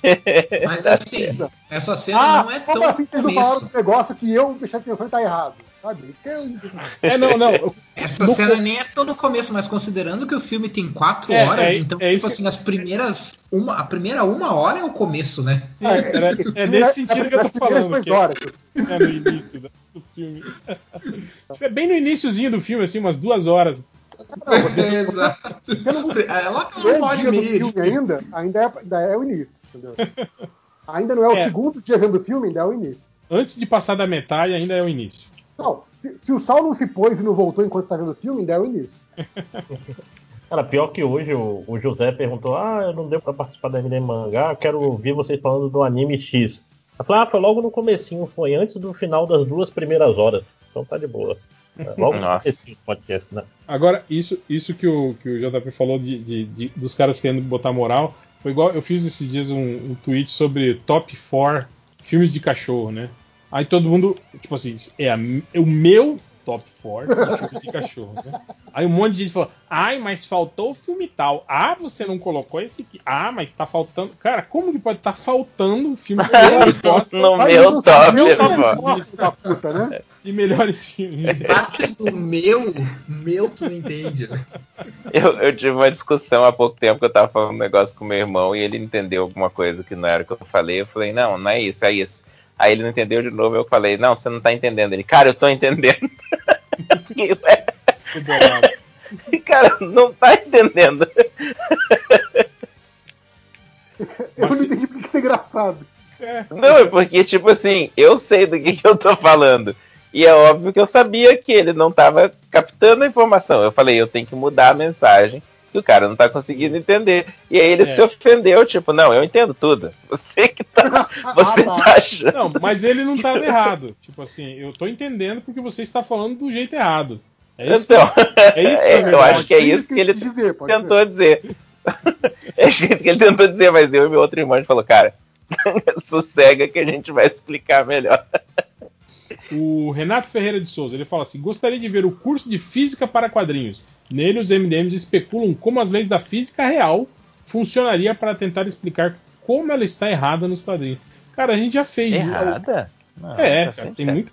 Sim, cara. Tipo, se, se você for colhido pela explosão de uma bomba gama, você não vai virar o Hulk, né? Você vai morrer. é radioativo. Eu, eu acho que esse é um assunto que a gente abordou em podcast oficialmente e volta e meia ele aparece nessa leitura de comentário de novo. Sim, sim, sim. Alguém, alguém A faz um sempre- compilado aí e manda pro cara. A gente sempre fez sobre. Inclusive, até o, último foi o comentário sobre a, a- a- o conceito do cavalo da Shira que o Falcão usou no último episódio do, do, do Falcão e o, e o Soldado Invernal, que foi quando ele, no ar, ele segura uma van que está caindo, e aí ele usa os jatos das costas dele, né? Pra botar o. o tipo, pra, pra segurar Ah, a van. faz o esforço, né? E ele faz Ah, cara um de. impulso. Assim, sabe? mas o. Filho da puta! É um eu, foguete eu que acho tá que o único personagem é que. O único personagem que se preocupou em fazer isso, não direito, porque tá- continua fazendo sentido, mas assim, em dar o mínimo de explicação pra isso, era o Magnum no Vingadores da Costa Oeste, porque o- a, a força daquele jatinho dele no cinto era da energia iônica dele. Então realmente era tipo assim. Ele tinha um buraco que- no quadril, né? Tinha buracos no quadril que. Não, sacanagem. Não, acho que, acho que alimentava pela radiação. Qualquer, qualquer merda de explicação assim. Mas assim, sim, quanto mais força ele fazia, mais potência o jato tinha. Era mais ou menos isso. É tipo um peido. Peido. tipo um peido. Um peido iônico. Mas já, eu lembro que uma vez é, é, o pessoal cogitando isso, que como que o Superman voa? Porque não tem como você aplicar Não, uma força não dá pra voar, sobre você mesmo e, e sair não. voando, né? Aí falam assim, talvez seja isso, talvez ele peida. né? Tem um super peido que impulsiona Na verdade, ele. aquele, aquele vilão da Marvel, o, o Graviton, tem mais. é, é, tem mais explicação científica pro voo do que o Super-Homem, né? Porque ele consegue controlar a, a força de gravidade. Então, ele altera a direção e, e vetor da gravidade. Então é. Agora, como que ele faz isso? Ah, não, Explicando. aí é outra história. Aí é poder. Poder natural dele. Poder, poder. É magia. É. Mas é, é, é, é legal sempre quando a gente fala sobre isso, mas. Mas é meio chato também. Ficar se preocupando demais É com isso. cara, tá, tá partindo do universo fantástico, fantasia e fica criando. É, eu acho, eu, eu acho Tá eu, eu acho legal, eu acho legal a gente discutir isso na brincadeira, né? Sim, eu acho meio sim. bizarro quando o pessoal, quando o pessoal realmente quer se incomoda com essas coisas, tipo assim, a Exato. gente é Quer desmerecer a obra por causa do. Exato. Ah, não, o super-homem é ruim porque não faz sentido ele voar. Porra, aí é, idiota. Eu lembro, eu, eu- eu lembro a primeira vez que eu, que eu percebi isso, JP, que foi quando eu devia ter uns, uns 11 anos, talvez, 10, 11 anos, e tava passando o He-Man. Bem no- quando começou a passar o He-Man mesmo. E aí era aquele episódio que ele luta contra aquele coelho rosa. Lembra? Que era o vilão era um Coelho coelho. rosa? Num mundo de coelhos, é. Ele tinha um robô, robôs em formato de, de ovo e com, com orelhinhas de coelho. E aí esse vilão solta um foguete. Aí o He-Man vai correndo e ele pula no foguete. Tipo, Ele, ele fica assim, Hum. tipo, cavalgando, né? Fo- cavalgando não, porque não é um cavalo, é um foguete. Ele tava fogue, foguetando, né? Ele tava- ele- mas ele pulou assim, tipo, cavalgando o, o, o, o, o foguete. Aí o foguete tava subindo e eu acho que ia explodir eterna. Aí o, o que, que o He-Man faz? Ele põe as mãos em cima do foguete Ah. e faz assim. "Ah", E empurra o foguete pra baixo que maravilhoso. no ar, né? E, tipo, a ponta do foguete ele, ele, ele faz ela descer. Aí ele usou a Você falou que você tinha quantos anos? 11 anos? Acho que é 11 anos. Aí eu olhei e falei, não. Cara, eu Não não, lembro faz vocês- sentido. Não sei se vocês lembram do, do, do, do começo do, do 24 Horas da série. Não lembro se foi no primeiro episódio ou a primeira temporada inteira. Que eles tinham. Que a, a propaganda, né? da- a publicidade da série era ser uma série que se passava em 24 horas. E no começo. ele- Eles, eles ficavam apontando com, com, com relógio, né? Só que depois de um tempo tempo de tanta ga- a galera começou a reclamar, tá, mas como é que ele chegou em um minuto desse lugar para esse outro lugar aqui? E o pessoal começou a, a encher o saco porque isso que ia tipo, tinha um, foda. Ia mostrar o. um salto Eles tiraram o relógio, eventualmente? Daí eles pararam. Não, aí eles começaram a fazer assim: ah, o episódio é um episódio de, entre aspas, uma hora. E se passou uma hora, mas eles não ficavam colocando assim, tipo, minuto a minuto, sabe? Pra, pra galera não ficar, porque senão. Cansaram eles da assim, bagunça. Ah, o cara tá saindo do, do- da agência Mas, lá. mas ia ser foda, ele vai imagina até o hospital. Fica mostrando só ele lá tem 15 minutos dirigindo, né? Tipo. Isso, Não, exato. não. Ah, eu E acho que existe um negócio "Eu- desse, uma paródia assim, não tem? Só que não lembro. Só que o jeito da série, do- dos produtores da série, foi o melhor jeito possível. Eles, ah, quer saber? Foda-se, tiramos o relógio e dizemos que as- o episódio E é isso passou aí. agora.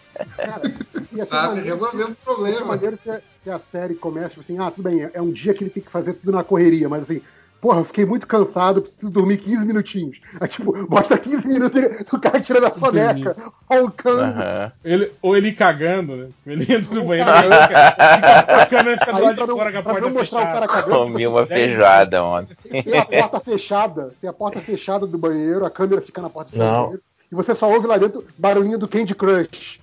Cara, não, aqui, ó. Fo- A, a câmera em cima do ombro só mostra a revista que ele tá lendo, né? Ui, isso. virando página, 15 minutos virando página dentro do banheiro.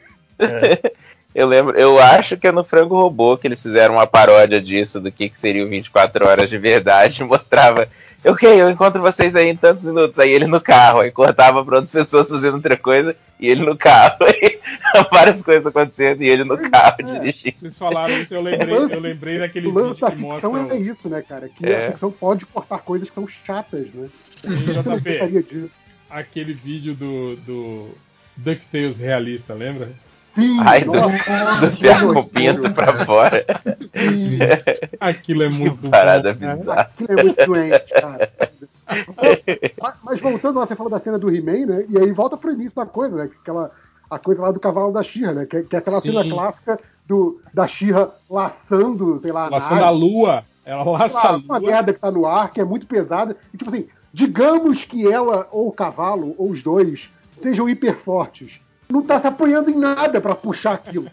Tipo, na Não, prática. eu, eu grilava porque na ficava. direção do objeto, não ia trazer o objeto pra você, caralho. Eu grilava porque tava o cavalo lá voando, né? A Xirra em cima do cavalo. Aí ela laça a lua E aí ela começa a puxar e ela faz. Ah, eu não estou conseguindo. Ah, ela é muito pesada. E o cavalo, assim, né? Batendo nela falando: Vamos lá, Shira, você consegue. tipo. esse, esse cavalo não está apoiado nada. Então, assim. Exato, ele ela tá voando. Tipo, Ela- tecnicamente seria ele fazendo força, né? Não, a- ainda que fosse ele, El, tipo assim, não importa a força que eles Ele ia tenham. ter que bater a asa muito forte pra puxar. Sim, ele tem que, ele tem que criar uma, uma propulsão de asa a ponto de mover a Lua. Mas, digamos, ali que ele tá naquele voo só de se posicionar, eles não têm uma base para puxar essa Lua. Por mais forte que ela seja, ela vai na direção da Lua e não o contrário, sabe? Tipo, não dá, não dá. Então, assim, gente, tem, tem, que, tem que relevar isso e foda-se. É isso. Você não vai. Você não vai ficar de picuinha com, com, com um mundo de fantasia. É igual também aquele que. Aquela questão que a gente sempre discutia sobre o, o Vingador do Cavaleiro do Dragão, que ele tinha asas e o cavalo não. Sim, o cavalo não fala, É ele quem carrega o cavalo. Pé na barriga do cavalo e ele É, sai. cara, aquilo ali, Leva aquilo ali é pro- 100% É que a gente é muito design amigo. sobre utilidade, sabe? Tipo, Total. acima de utilidade. Sim. É só pra parecer maneiro, não é pra funcionar. Talvez o vilão de verdade era o cavalo, entende? Olha. E, o, e- e o Vingador era só um. Só o, O cara que sécula levava o dele. cavalo pros lugares. É, O. Vingador era, era o cara que levava ele de um lado pro outro. Era o chofer dele. E, e- e o porta-voz dele tava lá pra falar. Vou- vou falar o, cavalo, que- não- o cavalo não tá gostando dessa desculpinha de você. Mas imagina como ia ser pro cavalo ter as pernas do Vingador apertando a barriga dele e ele carregando. Nossa. Ele sendo O cavalo. carregado lá. É. O Pirata de Prata pergunta: qual a pessoa mais esquisita que vocês já tiveram que conviver? E qual era a esquisitice dela? Ah, o Bugman, né, gente? Cara, ah, não. Eu, ia falar, eu ia falar o Bugman, não tem jeito, cara. Cara, eu já convivi com várias pessoas esquisitas, assim, cara. Eu tenho amigos, assim, próximos são bem esquisitos mesmo, cara. Mas. Cara, se, vo- se você não tem um amigo esquisito, o amigo esquisito é você. Você é. Ah, eu, eu provavelmente sou um amigo esquisito em- de algum grupo, com certeza. Mas eu tinha mais, mas eu tinha mais amigo. Cara, no MDM tem muita, amigos. tem muita gente esquisita. Cara, né? no, no MDM tem gente que não é esquisita, é diferente. É, exatamente. Os- as ovelhas negras são os não esquisitos, né? São os normal. Mas Eu tinha não- mais amigo esquisito quando eu era. Quando eu era mais jovem, assim, né? Porque eu acho que depois, quando, conforme tu vai ficando velho, teus amigos esquisitos deixam de ser esquisitos, porque são aqueles Cara, que. Eu, eu gostei Que eu duraram, gostei né? o Algures, o Algures usou o jovem no sentido que eu uso, que é tipo um termo muito, muito pejorativo, né? Quando eu era jovem. Eu era, eu era um idiota, né? Assim, eu era. Eu era um idiota, é ótimo. Jovem. Não, mas é, mas é verdade, a gente não. Tipo, depois que a gente começa a ficar mais velho, começa a funilar os, os amigos. E aí tu fica com aqueles que, tipo assim, eles podem até ser esquisitos, mas eles não são mais esquisitos pra ti, né? Tipo, tu, né, tu já sintonizou, já tá Acostumou, sintonizado ali o, Eu, se- o, eu o sempre, grupo, né? eu sempre conto as histórias né, do, do cara que trabalhava comigo, que era. Ele era Como é que é o tão nome dele carente- mesmo? Não, ele era tão carente que ele ficava, tipo assim, ele ficava tipo, 10 minutos conversando com uma, uma ligação que foi engano. Nossa, tadinho. Ele era Ai, assim. dá dó. tipo, Tadinho. tipo, porque, eh, cara, direto, a gente trabalhava na mesma sala, assim, né? As duas mesas. Assim. Aí, tipo, às vezes tocava meu celular e eu, alô? Eu Não, meu amigo, você ligou pro número errado. E desligava o celular. né? Acabou, né? Aham. Sim. eu falo, não, não tem ninguém com esse nome. Você deve ter ligado o número errado. E desligava. Aí ele, ele falava, credo, cara, como que você fala assim? Eu falei, ué, eu vou falar como? O cara ligou enganado, não é comigo que ele quer falar. Aí tá. Ah. Aí uma vez eu, eu presenciei isso na sala. Alô, quem?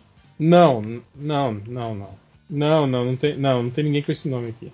Mas peraí, é Ah, Marcílio, da, Marcílio da onde? Que bairro? Ah, não. Que- Peraí, é ótimo, cara. Ah, não, é, é a, é a mulher da pizza do Hermes e Renato lá no Tipo, ele troço querendo pizza, saber, é sabe, se por acaso ele não conhecia o cara que. o Tipo assim, Não, às ah, vezes não. o cara que você tá ligando enganado, eu conheço e posso te, te passar o Meu número Deus. dele, sabe? Tipo, e cara, e ficou disso, quase 10 minutos conversando, Nossa. assim, tentando resolver quem era, da onde, que bairro, filho de quem. Imagina o cara ser gentil desse tanto. que agonia. Ah, Ah, era agora acabei de lembrar de um amigo muito esquisito que eu tinha, só que eu não. É melhor não falar sobre ele, porque. Depois eu descobri que ele tinha problema. Porque ele está aqui na gravação. Não, não, porque, porque depois eu descobri. Depois não, eu descobri que ele tinha, que ele tinha problemas e tal, ele tomava remédio. E é por porque ele tinha uns que- surtos psicóticos e tal, mas ele era muito esquisito. É. Pior que trabalhando Melhor deixar por aí, por computação assim mesmo. E andando, andando no meio de, de nerds a vida toda, é, é até difícil calibrar o que, que é esquisito e o que, que não é. Cara, mais. nesse- pior que nesse, nesse meio de, de, de computação tem muito cara esquisito, tem, André? Tem Puta que pariu, hein, cara? esquisito. Muito, muito. É, não E posso o- nem o falar porque eu doido- ainda trabalho com muitos deles.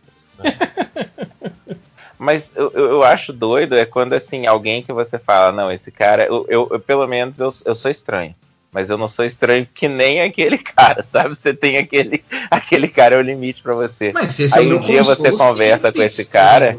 Não, mas eu digo assim, um dia você conversa com esse cara e você descobre que esse cara tem um limite pra ele também. Tipo, não, mas pelo menos eu não sou o Márcio. Aí Você fala, putz, Não, tem sempre alguém tem, que é cara. porque- pior, cara. Cara, mas, Porque, mas a minha porque é uma questão foi de tipo assim. percepção também, né? Coisas que pessoas acham esquisitas em mim, eu não acho esquisito. E coisas que eu acho esquisito numa outra pessoa, aquela pessoa não acha esquisita nela, sabe? Tipo, e outra pessoa pode não achar esquisito. Então, tem um monte de coisa que, que a maioria das pessoas fazem que eu acho esquisita, sabe? Mas é o que a maioria faz, então, tipo, é considerado normal, sabe? Então, Cara, quando, quando eu morava no, no, no Pico do Amor, numa, numa república, tinha um cara que morava com a gente. O, peraí, o nome da república é Pico do Amor? Não, era o nome do, do local, do bairro, é Pico do Amor. Melhor. E, e aí ele era aquele cara que, tipo assim, você tava lá sentado no sofá, aí ele chegava, aí ele olhava pra você assim, é, azul. Aí eu falava, o que era, era, o nome dele era Alexandre, chamava ele de Leleco, e aí a gente transformou em Meleco. E de Meleco virou Melecão. Eu falei, o que, que foi, Meleco? Você tá falando? revolução do apelido. né? Que Então. azul, cara. Que azul. Então, do que a gente tava falando lá. Foi do que, do que, que, que a gente tava falando? Tipo assim, era uma conversa de, Que sei lá. dia de- era essa conversa? É, de, de, de uma semana atrás, sabe? Do tipo assim. Ai, E aí ele, ele, cara, que ele dó. retoma ela como se ele tivesse. Como se tivesse acabado de acontecer, sabe? Cara, eu fico É, com tipo dó minha porque esposa. É uma atitude muito autista isso, né? Sim, sim. E, e ele era tudo meio esquisito, assim, aquele cara, sabe? Eu- Meio quieto, que fala baixo, assim, meio. Pô, eu tinha um aluno Ah. que. um aluno autista que eu gostava dele, sim, e ele era viciado no. Como é que é o nome daquele videogame que era pra ser um outro videogame? Virou. Undertale. Ele era viciado em Undertale. E aí, no último dia de aula, eu me despedindo da turma, eles estavam indo pro ensino médio. E eu despedindo da turma e tal. E aí ele falou, pô, professor, aí tem não sei o que, não sei o que. Eu falei, cara, massa, mas você tem que ir, que tem uma aula começando, vai lá. Aí ele, ah, então tá bom. Aí eu encontrei ele dois anos depois, no segundo ano do ensino médio, no meio do ano, ele. Cara, ele retomou a conversa do meio. Ele, então, a gente tá dois anos. Não, como eu tava falando pro senhor, professor. Falei, caraca, você- eu não acredito que você tá falando o que eu acho que você tá falando. Cara, mas é foda. Tipo, uma, uma coisa que acontecia muito comigo era andar com gente de, às vezes, de grupinhos diferentes e, e, às vezes ser o único amigo do fulano, saca? É aquele Ai, cara é meio chato. estranho. Não, mas assim, mas é de boa, às vezes o cara é gente boa, só que ele não se mistura com mais ninguém. Aí fica aquela situação assimétrica de que tu tem outros amigos, mas ele só tem você, saca? chato Aí isso. É, a questão Aí se a você questão tá na festinha, ele só também, fica. né? Ele só Ele fica, fica- ali ele fica impregnado colado, em você, né? né? É. A Aí quando ele sai, estranho falam, é por que, que tu tá andando né? com esse cara aí, cara? Eu, não, pô, ele é gente boa. É foda. É, Tem às que dar vezes dó, todo né, mundo também. acha o cara estranho e tu simplesmente, tipo assim, não, tu consegue ver que já, não, o cara é gente boa, o cara tem os, os jeitos dele, mas todo mundo tem, né? É, e aí é o, assassino, mas ele é gente boa. e ninguém gosta, cara. Ele é serial killer, mas é gente boa. Ele não é- ele mas ele, me não, mata. não, ele é serial killer, mas ele nunca me matou, então. Mas vamos continuar. O Stephanie Wolf, é o que é o lobo da Stephanie, né? Falou Stephanie que Wolf. se eu fosse design gráfico da Panini, escreveria Linga da Gutiza na capa da Liga. Esse, esse ganhou, né? Tem que sair um gibi com esse nome agora. Linga gente. da Gutiza. Acho que o próximo do MDM tem que ser Linga da Gutice. O Doppelganger falou que ele falou que o curso, ele gostaria curso de matemática do Change para ensinar que 6 é maior que 7. Curso de pedagogia com 5 horas para educar crianças fazendo bullying. curso de gíria com o Léo para esculachar igual carioca. E curso de biologia marinha com Algures por razões óbvias. Aliás, o por razões óbvias você parou de usar, né, Algures? Você usava muito o por razões óbvias, né? Não, eu, eu usava muito guardadas as devidas proporções. Guardadas as devidas proporções. Proporções. Naquele gibi, quando o Ari desenhou, e aí tem o Algures no chão falando guardadas as devidas proporções. Eu chorei de rir lendo. Tem aquela história do, do HDR também, que ele, ele desenha, acho que tipo uma história meio John Byrne, assim, que tem aquelas páginas de. aqueles quadrinhos de recordatório de antigos inimigos que foram derrotados. Aí tem um lá que é um. que é o Algures enfrentando um golfinho uma, humanoide, assim. Aliás, ó, Daniel Ai, HDR. Daniel HDR Arte, vão lá no, no canal do YouTube, se inscrevam lá, lives quase Tá todo dia. bom, ele, tá, ele tá fazendo umas É lives boas, Não, e- desenhando e... batendo papo com, com, com outros desenhistas, galera do, do- que, que se formou no Dynamo Studio, artistas da Chiara Escuro, tá bem bacana. E lá tem todos os caminhos lá para você pedir commissions, para você se inscrever no canal é, e, e Ele tudo mais. tem um apoia-se dele também, né? Sim, Que é o- tem o Apoia-se. Apoia-se barra Daniel HDR, dê uma olhada lá também, né? Apoiem que, pô, vale a pena, né, cara? E falar que ele tem uma paciência enorme pra ensinar, cara. É muito doido que ele tá fazendo coisa. E o pessoal fala, mas vem cá, por que, que você tá fazendo assim, assado? E ele para e mostra, olha a diferença, pega outro papel, olha a diferença quando você faz assim e quando você faz assado e tal. Não, Eu acho isso muito massa. O, o Daniel, ele é, o, ele, ele é o, o, o cara que, como professor, ele é o professor mesmo, assim. Tipo, ele, ele, ele sabe. É, ele não falar- faz bullying com os alunos igual o Sérgio. É, que nem os cinco horas. Ele. Não, ele sabe explicar. Cara, ele sempre sabe explicar de um jeito que, que, tu, que, que tu consegue entender muito fácil. Muito fácil. O que ele quer dizer, assim. Nossa, eu, eu fiz, tive, eu tive o, o, o prazer e o orgulho de fazer o curso, o curso de desenho ah, de quadrinhos com, com o Daniel e cara, é, é, é outra coisa, de verdade, cara. Vale muito a pena, então, ver os. Ver, ver quando ele fala sobre isso, quando ele fala de quadrinho, quando ele fala de, na- de, de narrativa gráfica, quando ele fala de desenho, cara, assim, ó, é o Daniel no, no- no seu melhor, assim. Então vão lá no apoia-se dele lá, apoiem que vale muito a pena. Vale a pena pra caramba. né? Então, o Daniel no seu melhor ao contrário do resto do tempo, não, sacanagem. Achei ficado engraçado. O, o Myron Hasegawa, ele falou: o podcast sobre esquecimento deu um puta. É que a gente ficou falando sobre esquecer coisas, né? Sim, no, sim. podcast passado.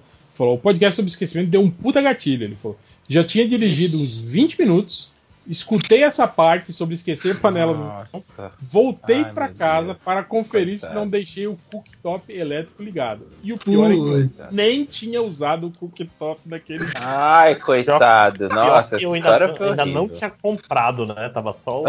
Ah, tá Mas, cara, esses, esses, esses, Ai, esses cooktop elétrico é foda porque, tipo assim, cara, É, você só pode ter certeza, tira- não tirando tá ele da tomada, né? Só, só É. se você tirar ele da tomada, né? Tipo, você não vê se ele tá ligado ou não tá. né?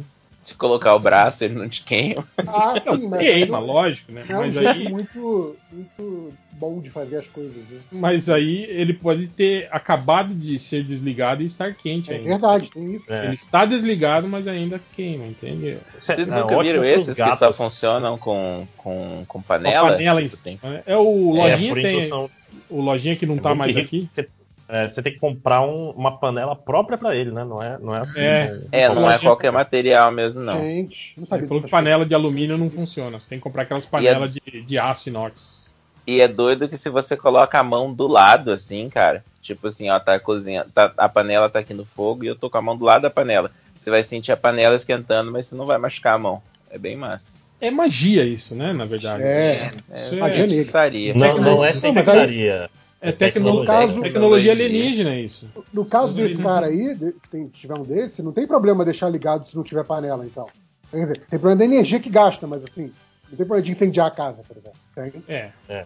Chega lá, a panela tá Aí, derretida, né?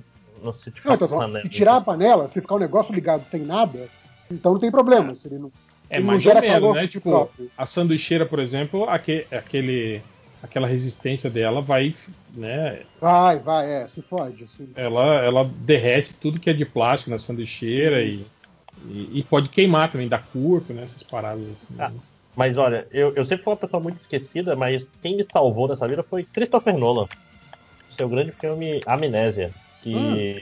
Descrever as coisas. Você escreve corpo. O que que você vai falar aí agora? Não, mas, mas ele, ele tem um negócio o que ele fala, tipo assim, mesmo que tu não tenha memória, o hábito fica. Isso me ensinou a criar um milhão de hábitos pra não perder as coisas, que eu perdia tudo, né? Aí. Ah, mas Tipo- quando se bebe, não tem. Não, mas é justamente. é, mas é justamente isso. Eu posso estar caindo de bêbado sendo carregado, mas eu não vou esquecer o celular no lugar, sacou? E, tipo, eu vou bater a. a- é o que levantou, todo bêbado faz, a, faz a batucadinha na é o que todos eles pensam. Todo bêbado. Ai, ai. Não, Cara, nunca é- perdi é- um celular por, por estar bêbado na minha vida. E já estive bastante bêbado na minha vida. Essa coisa, Então, essa coisa de hábito. Já vi. Essa coisa de hábito. Me lembro um maluco que eu conheci que ele perdeu duas vezes o celular colocando no, no- no- em cima do carro quando foi abrir a porta do carro. é. Ai, coitado. Dá até dó uma história dessa, cara. Cara, Que mas, droga. não foi uma, foram duas vezes. Eu vi uma Não, vez um, um notebook em cima do carro, o carro andando assim. na avenida. Você viu? Você o chamou notebook- o cara? Ah, não dava, tipo, ele passou assim. Eu falei, caralho, tinha um notebook em cima do carro. Mas não por muito tempo, né? É. Eu tô falando, é, é questão, se você é. se você é um cara. é, Ai, coisa, ai. cria hábitos. Cria hábitos complexos. Tipo, eu Não, sei que eu mais- tranquei a casa porque. Cara, se a chave eu- tá dentro do carro, eu tranquei a casa, por exemplo. Não tem Eu fiquei imaginando o cara botando, botando o- isso num Fusca, né? Tipo, você nem o carro andar pro notebook cair, né? O Bebeco perguntou: queria saber se a Dea Mello conseguiu exorcizar a casa dela. Pergunta bem válida. ela, inclusive, falou que tinha comprado um fone novo, né? Aquele fone que tava possuído É, cadê tempo. André? Ela disse que, que, que aposentou. E o bizarro é que ela não estava ouvindo, né? O barulho. Tipo, ela Pois não- é. Eu falei, cara, ela não acreditou na gente. Ela achou que a gente tava sacanagem até ouvir a porra do podcast. Sim, sim. Ah, então quando ela ouviu, ela aceitou. Por Eu isso não que eu sabia. acho que é- era som de, de interferência, tá ligado? Que é Sim, um som sim. que daí a gente ouve e ela não, né? Exato, exato. É, é um espírito possessor, né? Só, só os outros. ouvem. É, geralmente é isso, quem tá possuído nunca sabe, né? É linha, é linha cruzada. É linha cruzada.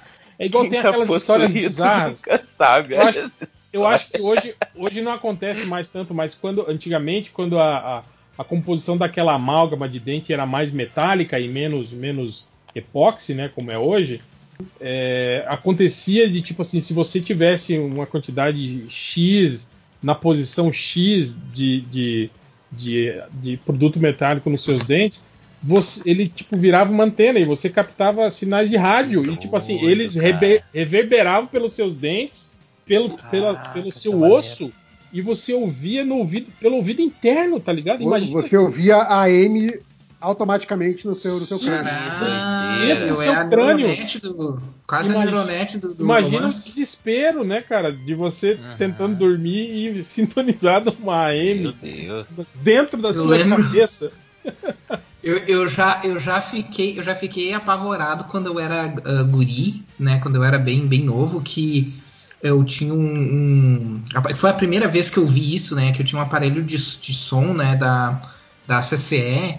E foi a primeira vez que eu vi ah, um aparelho conseguindo captar a TV, sinal de TV.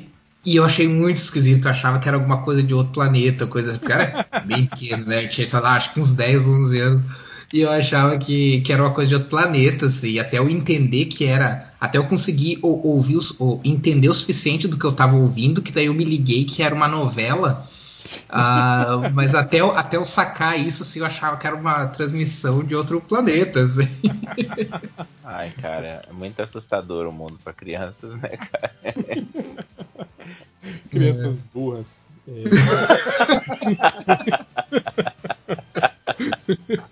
Ah, mas Ai, era uma ai. criança burra. Eu não diria burro, mas eu diria bem ingênuo. Assim, eu queria acreditar que as coisas eram mais era- mágicas. Assim. É, a eu pensava que tava vindo de outro mundo, né? Mas Foi assim que o garotinho do Radio Flyer morreu, né? Você sabe, né? É verdade. Querendo Ah. voar pelo mundo. Mas né? ele não morreu? Ele Eu- fora. Fazia Esse é o programa falavam, que né? Teve. Radio Flyer, né, cara? Olha aí. Verdade, é, saudade. é o bingo do MDM aí. Falta agora a Ofélia. Falar da Ofélia. Esse é o, o programa que vai entrar o, o- falando dos gibis memoráveis, de momentos memoráveis do gibi. Sim, provavelmente sim. É. tem um aquele gibi Blankets, como é que é o Retalhos, que tem vários momentos desse. Eu lembro de uma menina que ela fala um negócio assim, tipo, de vez em quando as crianças pensam numa coisa e acham uma desculpa, né, para as coisas no mundo. Aí vem um adulto e fala: "Não, não, isso é só fuligem", sabe? E descarta toda a magia da, da parada. Aliás, Blankets é um gibi cheio de momentos memoráveis, eu gosto muito. Ah, eu já falei, né, quando eu, quando eu assisti Digme, né, quando eu era criança, devia ter uns, sei lá, uns 5, 6 anos, né, e aí eu dava fermento pro meu cachorro, pro meu cachorro ficar do tamanho... Olha que vacilão, cara. Tadinho. Uma hora que eu não, eu não, intu- fermento? não, não, aquele pó royal, né? Óbvio que tipo, não, não foi assim, ah, eu matei o meu cachorro de tanto fermento. Não, eu dei provavelmente e depois, quando a minha mãe percebeu, ela me deu um cacete e eu nunca mais, nunca mais peguei a. Pior que eu não, eu não sei Nunca qual é o, o andei. pior. Será que é o, é o biológico ou o químico, né? Qual vai fazer mais mal? quebrou, Então, minha mãe me eu quebrou vou te falar que- já parei com isso. Eu vou te falar quando você fez essa pergunta, mas você me... tem um que é pior do que o outro, não tô entendendo. Mas por que que vocês acham que é, ele é, é ruim, é pior? Ele é usado em Eu não alimentos. sei. né? Então, eu não Ah, sei, eu- não entendo. Ah, desculpa, é que cachorro agora, agora o André é especialista em pães, né? Ele é, ele é padeiro. Sommelier de pães. pesquisar na internet, Ai, meu meu cachorro pode comer isso. Que, cara, pior coisa é que, tipo assim, você quer saber, meu cachorro pode comer feijão? Aí não vai ser assim a resposta, o site dizendo sim. Ele vai ter quatro page downs de texto. É, agora vamos pro que cara, interessa. que cachorro pode comer feijão? Cheio de anúncio. feijão, é não sei o que. não sei- Aí mais texto, aí sim ele diz sim ou não. Porra, bicho. Oi aí, pessoal, bem-vindo É, ao canal. eu- Hoje a gente vai falar se seu Eu cachorro sei pode ou só, não pode eu sei só do chocolate, então é a única coisa que eu não dou pro meu cachorro. Mas Mas o feijão, ele, Uva, feijão, ele uva mesmo- real. Feijão pode. Uva nem eu como, cara. É caro pra burro, você acha que eu vou dar pro cachorro? porra? Não, então tá bom. Porque uva é perigoso pra caramba pro cachorro. Uva é eu perigoso você colocar no micro-ondas. Coloca um, um bago de uva no micro-ondas pra você ver que legal. É perigoso pra gente? É? Não sabia, não. Coloca e observa. Não, não vou colocar, você tá falando que é perigoso. Dá uma explosão de plasma, cara. Muito legal, assim. Tipo, botar ovo no micro-ondas também. Eu Ah, o recomendo ovo pra só- todo O ovo só explode, né? É, tipo, Ah, se, você- se você colocasse com a explodir a sua casa, se você colocar um ovo no micro-ondas.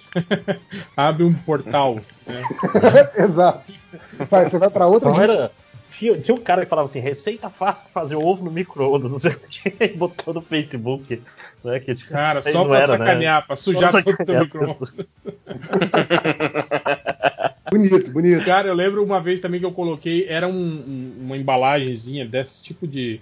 Esses copinhos de, de requeijão que tinha alguma coisa dentro que eu que falei, ah, vou esquentar aqui mesmo. E Aí ele coloquei. derreteu. Não, ainda tava com um pedacinho de, de, de papel alumínio na Ah, que bordinha. merda, hein? Na bordinha, assim, tá ligado?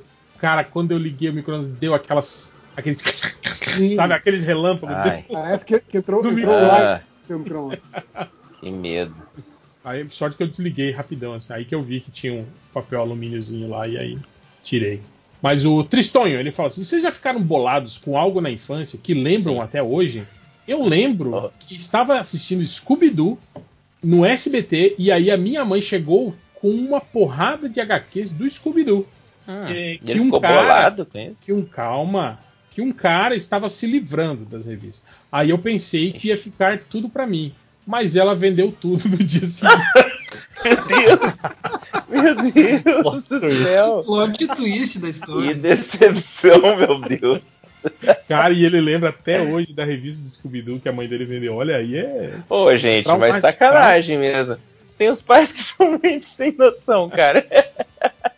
Você tá vendo a criança assistindo, tipo, tá aí uma coisa que meu filho gosta na minha frente acontecendo. Ai, ai, Cara, uma, uma coisa que eu lembro muito, não é, não é tanto de quadrinho, mas eu lembro de. Eu não sei se vocês lembram, quem é que lembra que existia uma época a, a chamada fotonovela. Que era tipo. pornô. que era basicamente. Tiazinha, eu ia falar era, era, era, era novela, era novela mesmo, assim. ah, Não, sim, que sim, tinha- lembro. Que era, aquela, que que era aquelas revistas de, de, de fofoca antigas, tinha, tinha sempre a- Isso. a, fotonovela no, no meio. Isso, que era, que era basicamente uma história em quadrinhos, só que tinha fotos no lugar do, do- de Tem desenho. que voltar isso, hein, gente? Vamos trazer Tipo de o volta anúncio as do novela. que era com. Que era assim também, que era, tinha uns que eram desenhados em quadrinho e outros que eram No Instituto Universal? E a minha mãe e a minha mãe gostava, a minha mãe gostava muito porque ela, porque eu aprendi a gostar de quadrinho, gostar de terror, tudo com ela, né? E ela gostava muito desses de, dessas uh, fotonovela, né? E porque ela gostava de novela também, né? Novela normal, né? Telenovela. E aí, uma, uma que, que me, me marcou muito, assim, uh, foi porque ela tinha uma pegada mais sci-fi, assim, mais do, do, tipo de coisa que eu gostava quando criança, né? Que eu gosto hoje, que era uma. Um, era como se fosse uma novela normal, que tinha as intrigas e coisa assim, mas no meio o, o, tinha um plot que as pessoas uh, começavam a misteriosamente virar mofo. Mofar, assim. Junji Ito, aí, cara, coisa de Junji Ito, isso. E aí, isso, bem estilo. Cara, um troço bem estilo Junji Ito. Cara, e era foto, claro. Em fotonovela, que, que doido. Sim. E eles eu, pintavam as pessoas. Deve. Se eu, for, se eu fosse olhar hoje em dia, provavelmente pode, pode ser que seja super tosco, né? O, o efeito, digamos ah. assim.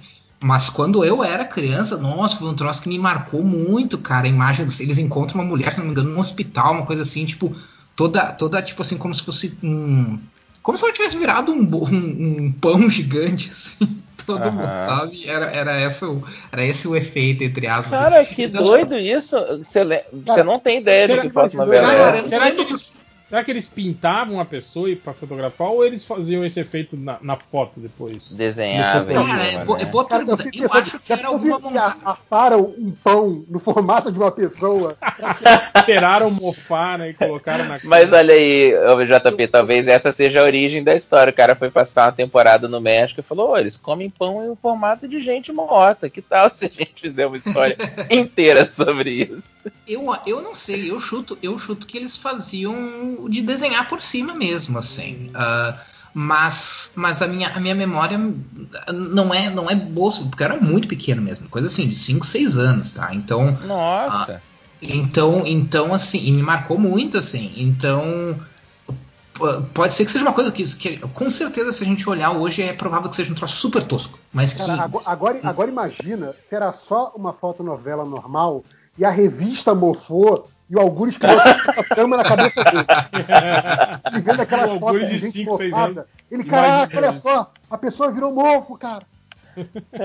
não, cara, eu, eu sei porque eu não lembro se eu li, se eu já tinha idade para ler, né? Se eu já sabia ler, ou se a minha mãe me contou, mas eu, eu, eu sei que eu sabia. Eu, eu sabia o que estava acontecendo na trama da história, que isso era que parte da trama. A história era essa. É, que a história era essa a, a, primeira lembrança que eu tenho assim relacionada com padrinho, assim, infância, eu também devia ter, sei lá, uns. É, eu não sabia ler ainda, então provavelmente eu tinha uns três anos.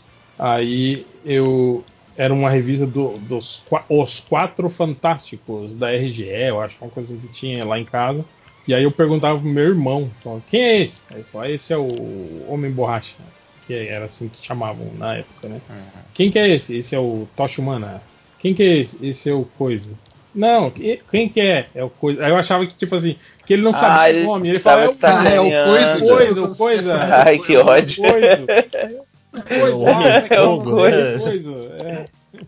E aí eu ficava muito grilado com isso, porque ele nunca me falava o nome daquele personagem que eu chamava de Homem de Pedra. E nunca soube o nome verdadeiro. É uma coisa muito de criança mesmo, Cara, isso, né? E o desenho, o desenho do Coisa na TV, do, do Coisa Solo, lembra? Sim, Ai, sim, lembro. Não era um menino, não era que ele era um menino que. Sim, ele juntava, ele juntava os anéis e virava Os anéis mágicos entrem em ação. Sim, que é um negócio horrível, cara. Nossa, como é que pode isso?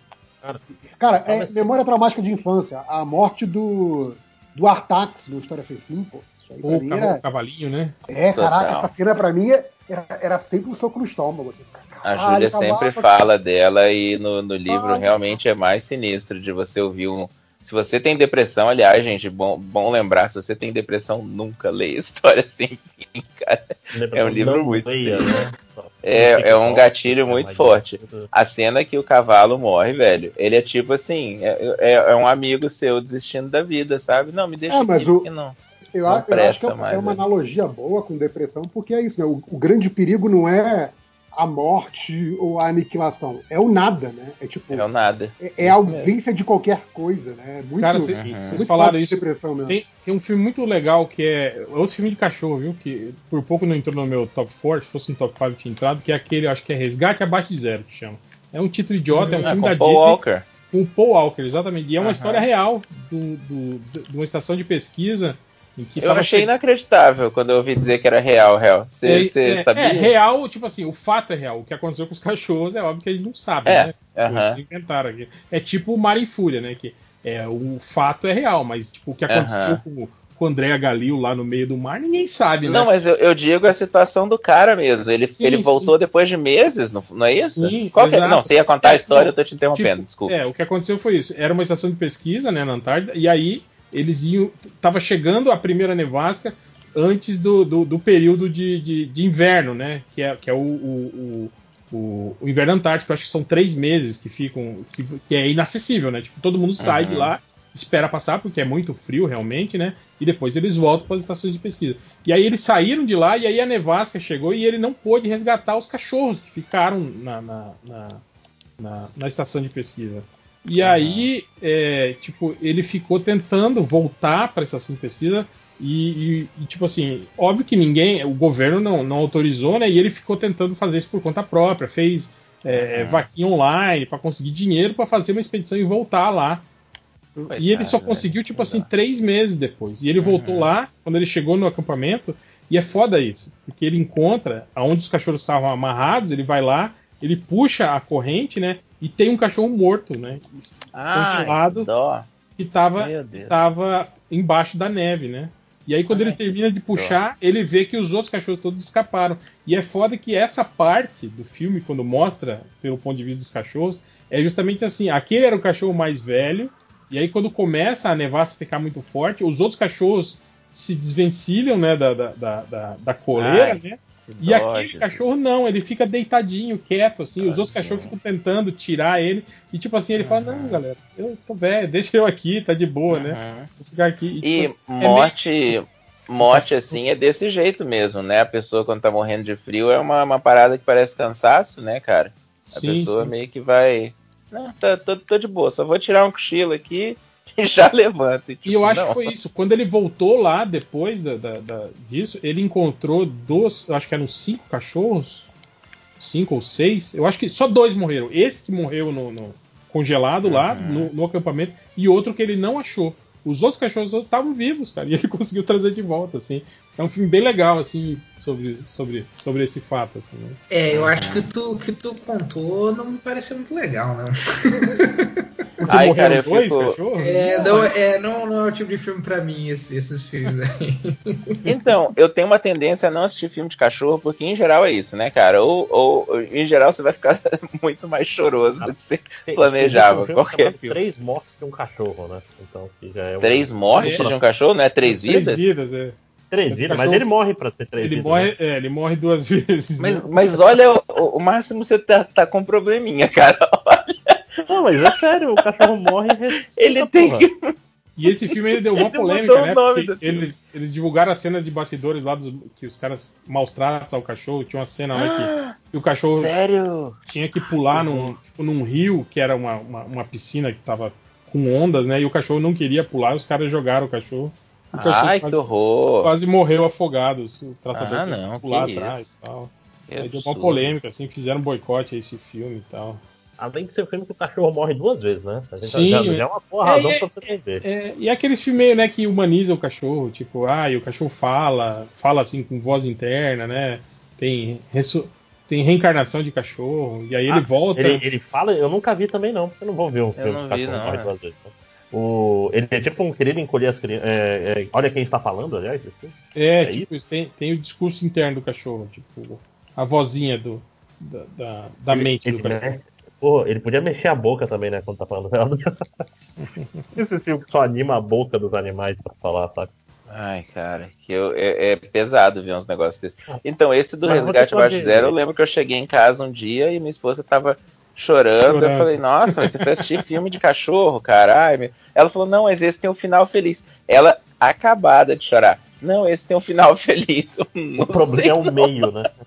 então, Boa, o foi igual também. Dona, Dona Hela também, cara, foi assistir. é, e ela comprou escondido ainda o DVD de mim. A gente acabado de perder. A gente tinha acabado de perder Jabula. Ai. e aí ela foi assistir. Marta e eu, cara. Nossa. Ai, meu Deus. Cheguei em casa, ela tava se debulhando de chorar, cara. com- Ai, ela, ela comprou eu- escondido. Eu olhei e falei, caralho, não acredito que você assistiu isso. Eu falei pra você que não era pra você assistir e tal. Aham. Ai. Ai, que tenso. Não, perder cachorro é uma tristeza muito. Infelizmente a gente perdeu o nosso cachorrinho aqui essa semana, hein? semana passada, quer dizer, e. Porra, cara. Não é. Não é normal, não. É, muito. E é foda quando é Levantar- cachorro que vive muitos, né? Tipo, vive mais de 10 anos, por exemplo. Aí é, é foda. Então, esse tava com, com ela há 14 anos, velho. Ele tava mais tempo com ela do que eu tava com ela. Os pais dela ficaram com ela por 13 anos, que ela veio estudar muito cedo na, na cidade. É a- o relacionamento mais longo que ela teve foi com o cachorro, tadinho, e ele faleceu. Então foi pesado. Vamos, vamos levantar o, o astral desse podcast e falar um trauma mais bobo, que não vai. que Eu, tinha, eu morria de medo era da, do, do sítio É. do Capão Amarelo, cara. Da porra da culpa. E, e ele tem uma direção meio bad vibe, sei lá. Sim, quando eu era sim, muito, muito novo. Cara, eu lembro. O som, é o som dava uma distorcida, é era que uma eu- coisa, É. uma coisa bem, bem Mas ah, qual- o qual sítio tá antigo. falando? É, aquele o sítio antigo. Porque eu, eu Ah, peguei o né, sítio, não, o sítio novo mais an- 20 tantos anos. pô. que eu peguei o sítio mais antigo ainda, né? Que é- Mas eu acho que era a mesma culpa. Peraí, Era- peraí, era como assim com- mais antigo, Real? Não, é porque o- o- eu sou do tempo que a Rosana Garcia era narizinho, né, cara? Não, mas é isso que eu acho que é isso que o, que Eu- o é, Márcio está falando, quatro né? anos aí, isso é tipo 87. É, é um antigo. Eu acho que as pessoas que Não, eu isso sou, eu tô- sou do sítio de 82, 83. Ah, não. Mas eu acho que é o mesmo que passava, não era? Não, é porque reprisava Eu muito. também achei que era a Acho- mesma acho coisa. que não, acho que já tava na, na- na segunda ou terceira leva de atores aí, as crianças, pelo menos, né? Ah, sim, é que as, as- as crianças iam trocando. Tinha É. Ah, Mas eu eu acho que a Cuca era lógico, ainda. A Cuca né? era, era jacaroa de barriga de arco-íris e cabelo de Tina, Tina Turner, né? Sim. Uhum. Pois é. E toda vez que ela aparecia, sei lá, dava uma distorção no som, ficava Eu uma achava engraçado. Pra Criava falar, ela, clima, ela balançava a cabeça, assim, né? Pra, pra boca mexer, Uhum. assim, falar. Eu achava engraçado só. Mas eu Você lembro. achava engraçado? Nossa, eu Achava, também acho. achava Eu era mais velho, né, cara? É, eu gosto, mas algumas coisas eu lembro, tipo, por aí, eu acho que logo no início do sítio, um episódio que eu lembro que tinha um Minotauro, que era, que era bem bizarro, assim. que era um- Sinistro, aham. E Nossa, eu acho que tinha um que sinistro. tinha um, lo- um lobisomem, se eu não me engano, acho que teve um episódio com lobisomem também. Alguma coisa assim. Que eram realmente bem, bem pra, pra uma criança de, de, seis, Era Ele, tinha, um- ele não tinha um clima lúdico, ele tinha um clima meio É, é, a- aqui, desconfortável, sabe? É pra Eu- combinar com o Monteiro Lobato. Cara, tô, tô é errada. tô vendo aqui, real, o, o sítio antigo, né, o sítio dos anos, dos anos 70, teve 10 temporadas. Ele foi de 77 a 86. Então, realmente, você tem razão. Nossa, é tipo, longo você mesmo, pegou o cara. início, a gente pegou o final. Sim, sim. Isso aí. E eu, eu tô falando pegar, assim, de reapresentação e tudo. A minha mãe fala, ah, eu assistia muito isso. Não, Aí não, eu- a gente foi eu- ver. E, eu e o Máximos, a gente pegou pequenininho o finalzinho dele. Assim. É. Mas é, tinha umas coisas meio. Tinha também, acho que um, um- tinha um episódio também que era o gênio também. E era meio assim, sabe? Os, os seus pedidos eram meio. Tipo, davam meio errado, assim, sabe? Os seus desenhos. Meio pata de macaco, assim, né? É, é meio Jean, Jean, aquele filme do. Uhum. do, do- Mestre dos desejos também. Isso, Mestre Mestre dos dos Desejos. né? Você pede o negócio, você morre meia hora depois, né? Não- nunca vale a pena.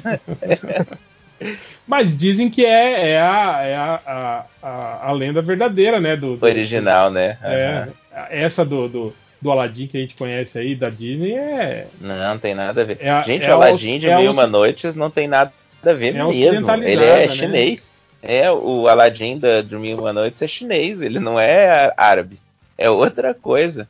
E não tem aquele. O, o tapete, que a galera também acha que tem o tapete no, no Aladdin. Não tem tapete, são dois gênios. Aqui É um O filme- tapete é de outra história, né? Aqui É, tem história do tapete voador, mas tipo, o, o, é porque eles transformaram no filme da Disney em um tapete e um gênio, né? Mas no, na história original são dois gênios, um gênio muito poderoso e um gênio muito, muito fraquinho, e o pode- poderoso é ruim. Ele passa o- a, a- a história inteira tentando sacanear o Aladdin até dar certo. É que eles. É É que é, essas histórias eram tudo conto moralista, né? Essas ah, que foram compilados pelos irmãos Green e tal, era tudo E, e- e- e era tudo meio que história de terror, assim, né? Mas Tinha- tinha muita Mas coisa. E uma Aladdin é, é outro continente. Muita É, então, coisa é. grotesca, assim. Não, Eu eu digo digo na, assim, da, O filme da Disney ele mistura Alibaba com Aladdin ou eu tô doido? É, Não a sim. Inclusive o terceiro, né? Esse É, aí é Alibaba. O, é, o, é o Chan que mistura o Alibaba. É, pois Ah, é. Faltou um pouco de Brasil com esse Egito aí. o Califa, mas- né?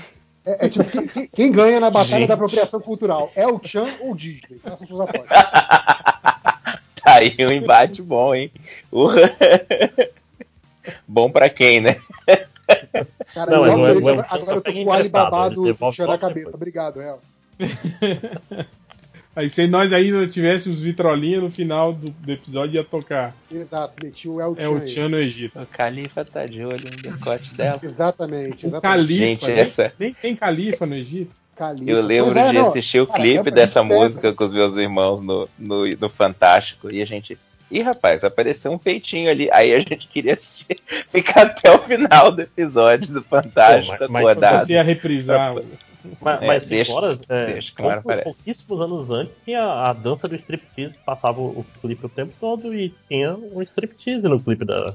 Pô, o Skank Dança- tinha peitinho no. Peraí só um pouquinho, dança do striptease, o que, que é isso? Não tô. Pô, não sou- Ela me, que, disse, que é, não. ela me disse que vai subir no palco pra fazer striptease. É, mas não era do Chan, era do outro grupo. É do, do Companhia do Pagode, não. Companhia do Pagode. Isso. Mas digo assim, é nessa época o Skank fazia. Mas, a, mas, a, mas ela não tirava a roupa toda, não, a, a minha do strip. Ah, não, faltava, faltava a parte de baixo, mas a peito, peito de fora era normal, né? É, não, mas era com, era com, com aquele tapa, tapa, tapa mamilo Não. de, de- Não, mas não, não, não, não. Tanto que Garota Nacional do Skank. Garota Nacional, exemplo, sim, Não, um Garota Nacional sim, né? mas o, Né? eu tô falando que as Não, apresentações da Companhia do Pagode, tipo, no Ah, não, apresentações não, mas eu digo Era o, assim. o, o clipe. Né, eu nunca vi o clipe da Companhia do Pagode. A MTV era a TV aberta em Manaus. Era muito, muito bom pro jovem de 12 anos querendo bater numa Pra punheta. passar, passava clipe do, do, do Companhia do Pagode na MTV. Passava, passava El Chan, passava tudo, rapaz. A MTV era eclética. Bom, então tá, vamos lá. Que desenho legal. Ele fala assim: qual o superpoder idiota de vocês? Eu, por exemplo, consigo mover minhas orelhas e durmo de olhos abertos, o que me causa pesadelos recorrentes, com Cara, pás de cara, ventilador demorou- de teto e demônios que se formam entre frestas de luz que escapam da cortina blackout. É isso que eu falei, que tem o lance do, do- da luminosidade que a sua, a sua visão periférica pega e quando tem, tipo assim, grades ou qualquer coisa assim, tipo. é, que, que cria intervalos na luz, assim, sabe? Tipo persiana, e aí a, a, a luz parece que, que forma algo que está se movimentando, assim. É meio bizarro mesmo isso. Cara, você falou, você falou orelhas que se movem. Eu fiquei assim, porra, demorou uma fração de segundo pra entender o que que era. A primeira coisa que veio na minha cabeça, tipo assim, a orelha do cara sai, vai pra outro lugar, sabe? Mas não, Falou, mas- cara, você fica aí, eu vou indo. Assim. Então. Mas eu consigo Vai deslocar a minha, a minha, as minhas omoplatas de- das costas, assim, elas ficam pontudas pra fora. Ai, doeu só de pensar nisso. Tipo o Bruce Lee fazia, assim. O Bruce Lee É fazia Bruce, eu, eu achei que era tipo do Mel Gibson. Mel Gibson é, do, é o braço, ele, né? ele tira o ombro. ombro. Mas eu já tive amigos também que, que do nada o ombro saía do lugar e ele ficava com Cara, o braço horror. bobo, assim, aí você tinha que puxar o braço dele pra. pra Ah, só puxar resolvia, então já. Não tinha que ser Ah. aquele drama do, do É, não, não, não, é só você dar uma, uma puxadinha pra baixo, assim, o ombro volta pro lugar. Tinha um Aham. outro amigo que era o maxilar dele, soltava e ele ficava com a, com a boca aberta, não comia. Ah, eu tenho isso no maxilar E aí, também, tinha não é agradável. Ele tinha que, que dar umas pancadinhas pra voltar o maxilar. Cara, eu isso daí é foda porque o problema é que uma hora solta pra sempre. Uma hora solta e não volta, cirurgia. pois é. É, tem que fazer cirurgia, eu morro de medo. Então, eu, eu não tenho nada que solta, mas eu tenho um, um- um tornozelo que ele instala toda vez que eu mexo. Toda vez, assim, tipo assim, 99% das vezes que eu mexo ele, ele instala. Então, assim, eu seria um péssimo stealth, porque eu sempre ia me entregar com esse barulho de tornozelo. JP, É, quando eu, a- meu, a- meu filho dorme no chão, né? Quando eu ia Que ter- isso, colocava cara? ele no chão pra dormir, cara. fica- Vamos É. pra ele. Sacanagem, cara, de fazer isso ainda. lógico. Me passa o berço, eu vou mandar o berço aqui da. Não, agora, agora ele já tem idade pra subir na caminha, ele sobe na cama, mas antes Ele, ele, ele teve deitava crédito suficiente pra, pra conseguir. Agora já tem, Pra ele já subir um degrau. Caralho, cara, um- você, pra você não um colocava seu filho ele. pra cima da cama, você via, deixava ele dormir no chão 5 horas. Não, Não, mas tem, é caminho- como é que isso chama? sozinho, pequeno gafanhoto. Ai, vocês estão me sacaneando, é o Montessori. Na cama. Pode ir. Não, eu sei, eu também, a gente também usa aqui Montessori, mas, porra, se ele tá dormindo no chão, eu pelo menos coloco ele pra cima da cama, né, cara? Não, mas é sério, não, eu deixo ele. A, a caminha dele era, era no chão, a gente montava tudo. Tinha, sei lá, 3 centímetros entre o chão e. Ah, e não, o isso também, dele. o colchão. Você não sabe que é dormir numa caixa Não, de mas aí, aí é diferente. Se ele estava dormindo numa cama que está no chão, ele está dormindo na cama, não está dormindo no chão. Tá. Falar que ele está Tá, dormindo no então. chão dá a impressão que, sei lá, ele estava no meio do corredor dormindo. Isso é só de vez em quando. Do Tipo, aí passei, vi lá, mas é o método Montessori, você deixa a criança. Não se preocupe, ela vai sozinha, ela vai encontrar o caminho do quarto. Ela aprende. Ela não encontrar é porque ela nunca foi sua. Eu já nem lembro mais o que, que eu tava falando. Esse quarto não é seu, porque essa casa é minha. Você fala com o seu filho, né? Vai ser seu quando você trabalhar e construir a sua. Vocês lembram do que, que eu tava falando? Ninguém Eu- lembra, eu- não lembro. vai pensando aí que. Deixa eu falar um. Eu tenho Vai lá, vai lá, vai. é bem, é bem simples. Anos e anos aí usando leite de contato e dormindo com ela e fazendo coisas caóticas. Quando você usa muito tempo, acontece às vezes tu dormir, acordar e tu perder ela no teu olho. Ai, a gente, meu a gente Deus, comentou rapaz, isso no tenho- episódio Isso, eu, vi no- disso, eu um lembrei, porque eu, eu consigo meter o dedo no meu olho com muita facilidade sem piscar. Ai, meu Deus! Ai, Porque caraca! Anos e anos procurando Tipo, enfi- contato. enfiar olho, assim o dedo no, no- Enfiar o dedo, tocar pelo e globo ocular, assim, por trás. Uhum. Nossa, não, cara, que isso? Você se acostuma, cara.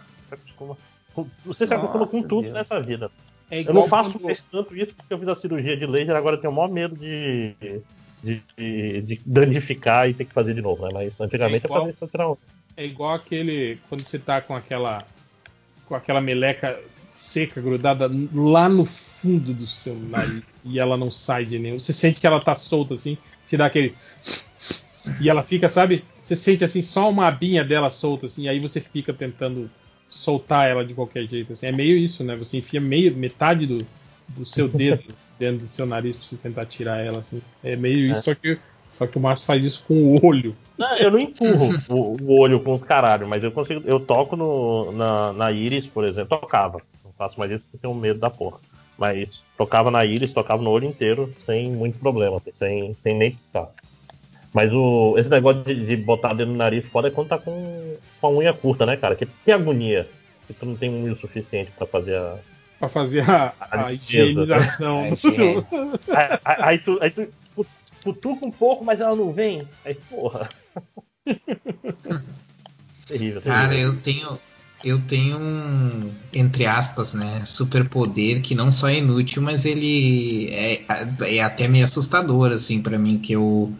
Às vezes acontece. Não sei, provavelmente já deve ter acontecido, talvez, com vocês isso em, em algum momento, mas acontece com frequência, assim, que vira e mexe, eu fico meio que preso dentro do meu sonho. E Ah, é? eu acordo várias vezes dentro do sonho, achando que eu acordei, e não e eu não acordei. sabe? Cara, isso não E- acontece, comigo, mas acontece comigo às vezes aquele sonho de que você está tentando abrir os olhos e enxergar e você não consegue. Não consegue, ah, já aconteceu comigo também. Cara, não. Não, eu no meu Mas caso isso assim, tem um nome, né? É uma coisa que existe normal, né? Isso Chama aí? sonho? Tem um Não. nome, chama sonho. Então não é o que eu tô pensando. Eu tô achando que tinha um Não, eu não negócio. sei, mas Não, não é paralisia do sono. Cara, Não, Não, é, não, mas- cegueira de. cegueira por, por instantes, assim, que você não Não, consegue mas enxergar. você tá Mas é dormindo. que não é cegueira, né? Você não Tu tá cego, é você tá sonhando, sonhando que não e tá que- que tentando tá- enxergar e não consegue. É. Ah. É só, é só um Eu- terror psicológico. É, eu, eu acontece assim, tipo, acontece de coisas de acordar assim, achar que acordei e eu tô numa outra casa que não é a minha casa, mas que eu acredito que é a minha casa real, sabe? Coisas assim, nesse nível assim. Cara, e aí eu isso vou eu acho bacana Ah, no sonho. E geralmente o sonho é assim, né? Você tá em algum lugar que ele é estranho, mas você age como se fosse Sim, perfeitamente normal estar naquele É. lugar. assim. eu acho legal isso. isso. E eu acho legal que logo que você acorda e você ainda lembra do sonho, tipo assim, eu, eu consigo identificar, por exemplo, eu falei, cara, é- era. Tipo, essa parte da casa era igual a casa que eu morei quando eu em Sim. tal lugar, e aí, aí quando eu passei pro outro cômodo já era outra casa que eu morei em outro Uhum. lugar, não sei o quê. É muito legal isso, cara. Você ficar tentando pegar os fragmentos, assim. esse sonho aí do Algures do falso acordar, eu tinha na época de escola que eu tinha que acordar muito cedo para ir pra escola. E aí o que acontecia? Você já tava lá na, na Não, mesa. é, o, o- o meu corpo me enganava, querendo Ai, dormir cara. mais. Então ele fazia eu pensar que eu acordei, que eu me vesti, que eu cheguei na escola, e aí eu tava, caralho, não, não, eu não acordei. E aí eu chegava atrasado. Era foda. O tempo, o tempo que eu, Eu- eu- fazendo isso de verdade, Cara, eu tava dormindo, sonhando que tava fazendo isso, porque meu corpo me enganou pra dormir mais um pouco. Outra coisa ruim também, JP, é, por exemplo, quando você tá em período de, de prova pesada e você estuda pra caralho, e aí você, tipo assim, dormindo, é, você continua, tipo, fazendo as operações, Sim, continua aparecendo é a uma ma- merda. Ai, que continua ódio. aparecendo a matéria na, na, na frente. matéria, claro. É, cara. ou tu sonha que ainda tá estudando, ou que tá fazendo a prova. É, é, foda, é foda. Não, o o que é pior, cara, é sonhar que deu branco. Tipo assim, cara, eu, Putz. eu não sei nada. Estudei eu igual um cavalo. Eu estudei isso, eu sei Uhum. isso. E aí no sonho você não consegue lembrar, mas você sabe que você sabe aquilo. Aí quando você E acorda, aí você cara, descobre é que não era um eu- sonho, e sim uma premonição. Tem- falando em tive premonição, ficar coisa que me, me assusta com com uma certa frequência até. É que, por exemplo, chega de certo horário de manhã, às vezes, geralmente uma hora antes de levantar mesmo, meu corpo tá falando, ei, cara, você precisa mijar. E o jeito dele falar isso pra mim é no meio do sono, do sonho, dá vontade de mijar dentro do sonho, e eu vou mijar dentro do sonho. E é sempre uma acorda, você, você acorda Batata completamente agoniado, e você, meu Deus, não, não, não, não, aí, ufa, nada.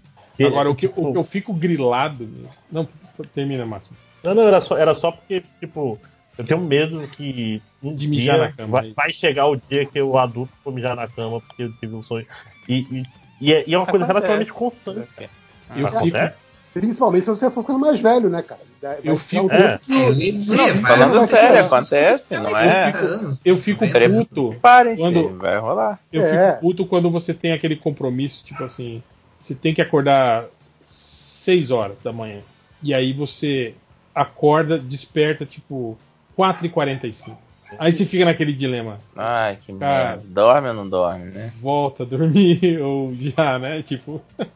Não, e tu pra na pilha, toda começa Toda a vez que fazer eu, vou- eu tenho conta, viagem com horário marcado. fazer avião, assim, ônibus. Falta uma hora e quinze pro negócio. O que, que dá pra eu fazer? isso? Enquanto tu pensa isso, já perdeu, né? Que o sono já foi. é Uhum. foda. É isso mesmo. É bem isso. Mas. Mas tem algum comentário aí, JP? Tem, tem alguma coisa aqui? É, Cara, o Júlio César Rossi, ele fala: saí de um trampo abusivo numa cozinha cheia de filhos da puta.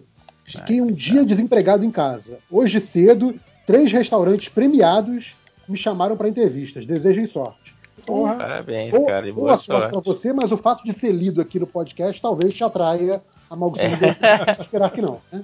E boa sorte aí. Eu acho legal que, ele, que ele, ele achou legal compartilhar isso com a gente. Então, pô, legal, bacana. Querido, aham. É, boa sorte. aqui o. Boa sorte. O Cleiton Romero, naquele assunto dos cursos, né? Ele fala. Lojinha tá aí ou já saiu da ligação? Morreu. Morreu, tá. O Cleiton Romero fala: o MDM poderia dar um curso de HQ. Assim, Lojinha saberia o que é. Sacanagem. Ah, e o, o Holy Cow, ele fala. é, eu- Holy eu- cow. Eu, queria, é, eu queria um curso é, Como parar de ouvir o podcast do MDM. Seria um ótimo. Eu tô há três anos tentando largar essa droga. Podia ser pior, né? Podia, podia. É, e depois tem só duas perguntas do garotinho que eu selecionei.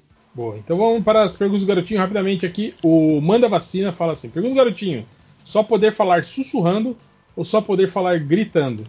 É, Eu já falo gritando, então pra mim seria. Tipo assim, você só falaria igual o Paulo Ricardo quando ele tá naquele. ou falar igual o Márcio Canuto. Você falando só, sempre igual o Márcio Canuto. Eu acho que o meu tom normal já é mais próximo do gritado do que sussurrado. Então eu adoraria falar sussurrando. É, eu também falo meio, falo meio alto. Mas hum, é que tem vantagens e desvantagens nos dois, né? Porque se tu fala alto sempre, pode te dar também aquela coisa de, de autoridade, né? Que tu nunca vai ter falando cochichando, né? Mas ao mesmo tempo, sei lá, cochichando, tu tem também suas, É, eu como suas tenho, vantagens. como tenho filho pequeno, eu já, já, já falo sussurrando. É, então. Eu escolheria, acho que gritando, porque eu, tô- eu sou, sou mais pro lado do, do Nerd Reverso né, nessa. Eu, eu acho que a minha, o meu tom de voz tá mais pro, pro gritar e falar bem alto do que, do que cochichar. Eu sou professor, eu não podia ficar cochichando mesmo, então. É, mas eu fico pensando que, tipo assim, o fato de você falar o tempo todo gritando deva ser muito problemático. Sim. Cansativo pra caramba, imagina. Não, não tô falando disso, eu tô falando do, do, do, do efeito social disso, sabe? Você. É, tipo, você, você passa a ser visto como o inconveniente. O louco, É uma é. o- párea. O Leandro Ah, Hassum. mas daí tu assim. aprende a falar cara- vai falar, menos, esse cara né? é, o, é o Leandro Hassum, né? Que fala gritando o tempo todo. Uhum. Tipo, E você vê o tanto que isso é chato, né, cara? Sei lá. Eu acho que por isso preferia o, sus- o sussurrando. Porque qualquer coisa você fala que você tem um problema nas cordas vocais, alguma coisa assim. Ai, teve uma pessoa com quem eu trabalhei que tinha. Não, na verdade, eu não trabalhei, ela era fornecedora de um lugar que eu trabalhei. E aconteceu com todas as pessoas do escritório. A primeira vez que ligavam, falavam: A sua mãe tá aí? Porque a voz da pessoa Sua era mãe tão tá aí, é tão todo mundo achava que era uma menininha atendendo o telefone. Todo mundo do escritório aconteceu isso. Cara, tem uma história dessa com voz. Tem uma história dessa com voz, mas é escuta. Só, vou- só vou contar depois do, do, do Proibidão. Oba. Ah, mas eu também, cara. Em, ca- em casa, as amigas da minha mãe, quando eu atendia, sempre achava que eu era ela. sempre, sempre, sempre. É, Eles já eu- saíam falando, assim. Saíam falando um monte de coisa, assim. Ainda bem que nunca falaram nada, sabe? Tipo. Segredos. Confissões. Ok, Eu já- tá aí, meu marido. Eu já, eu já falei, né, que eu sempre. Quando dá aquela ligação enganada de tipo. Atende o celular e fala: Ah, eu queria falar com a Priscila, por favor. Eu falo: É ela, pois não. Hã? Quem? É Priscila. Quem tá falando? Priscila. E, é- e é aquele que você, você ainda engrossa mais a voz. Sim. né? Faz, A- faz aquela, aquela voz de He-Man. Da ligação coisa hoje em dia é que os caras ligam e não, não completa, saca? Aí fica o- dia todo o telefone tocando. Aí tu vai atender. Ah, isso aí é- pra é- é- pessoa. Ba- banco é assim, tipo assim, eles ficam me ligando, tipo, uns três dias que você atende aquela ligação, atende aquela ligação, atende aquela ligação. Uhum. Aí no terceiro dia completa a ligação, sabe? Aí você já É só pra tá, ter tipo. certeza se tu tá aí mesmo. É, aí, aí você Qual é tá problema tão irritado vocês, né, cara? que você xinga, né? E você não, não compra o serviço do banco. Então, ó, bancos aí, se vocês completaram a ligação na- da primeira vez, eu acho que o- a efetividade da venda de serviço de vocês seria, seria melhor. Exato, exato. Mas é comum isso, cara. Igual- Cara, telemarketing sempre faz isso. operadora de celular oferecendo plano, mas é a mesma coisa. Liga dois dias e no terceiro é que vai falar. Tipo, Porra, não. E tem, tem tempos a Panini faz isso também, né? Fica ligando Três, Às quatro vezes vezes. vocês estão falando telefone fixo.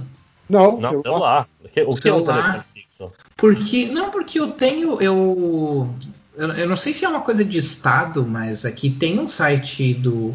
Qual que é o site? É do. É Não, do Procon, fazer- acho que é. você- que tu você- pode fazer, que tu pode cadastrar número. Pedir pra, você- pra tirar o seu número, né, das listas. É, de- pra tirar seu número e pra mim funcionou, cara. Eu, Não, eu recebo. fiz isso e, e funcionou por um tempo, Algori, só que agora voltou. Eu tenho que. Eu recebo muito SMS, mas não recebo ligação mesmo, assim.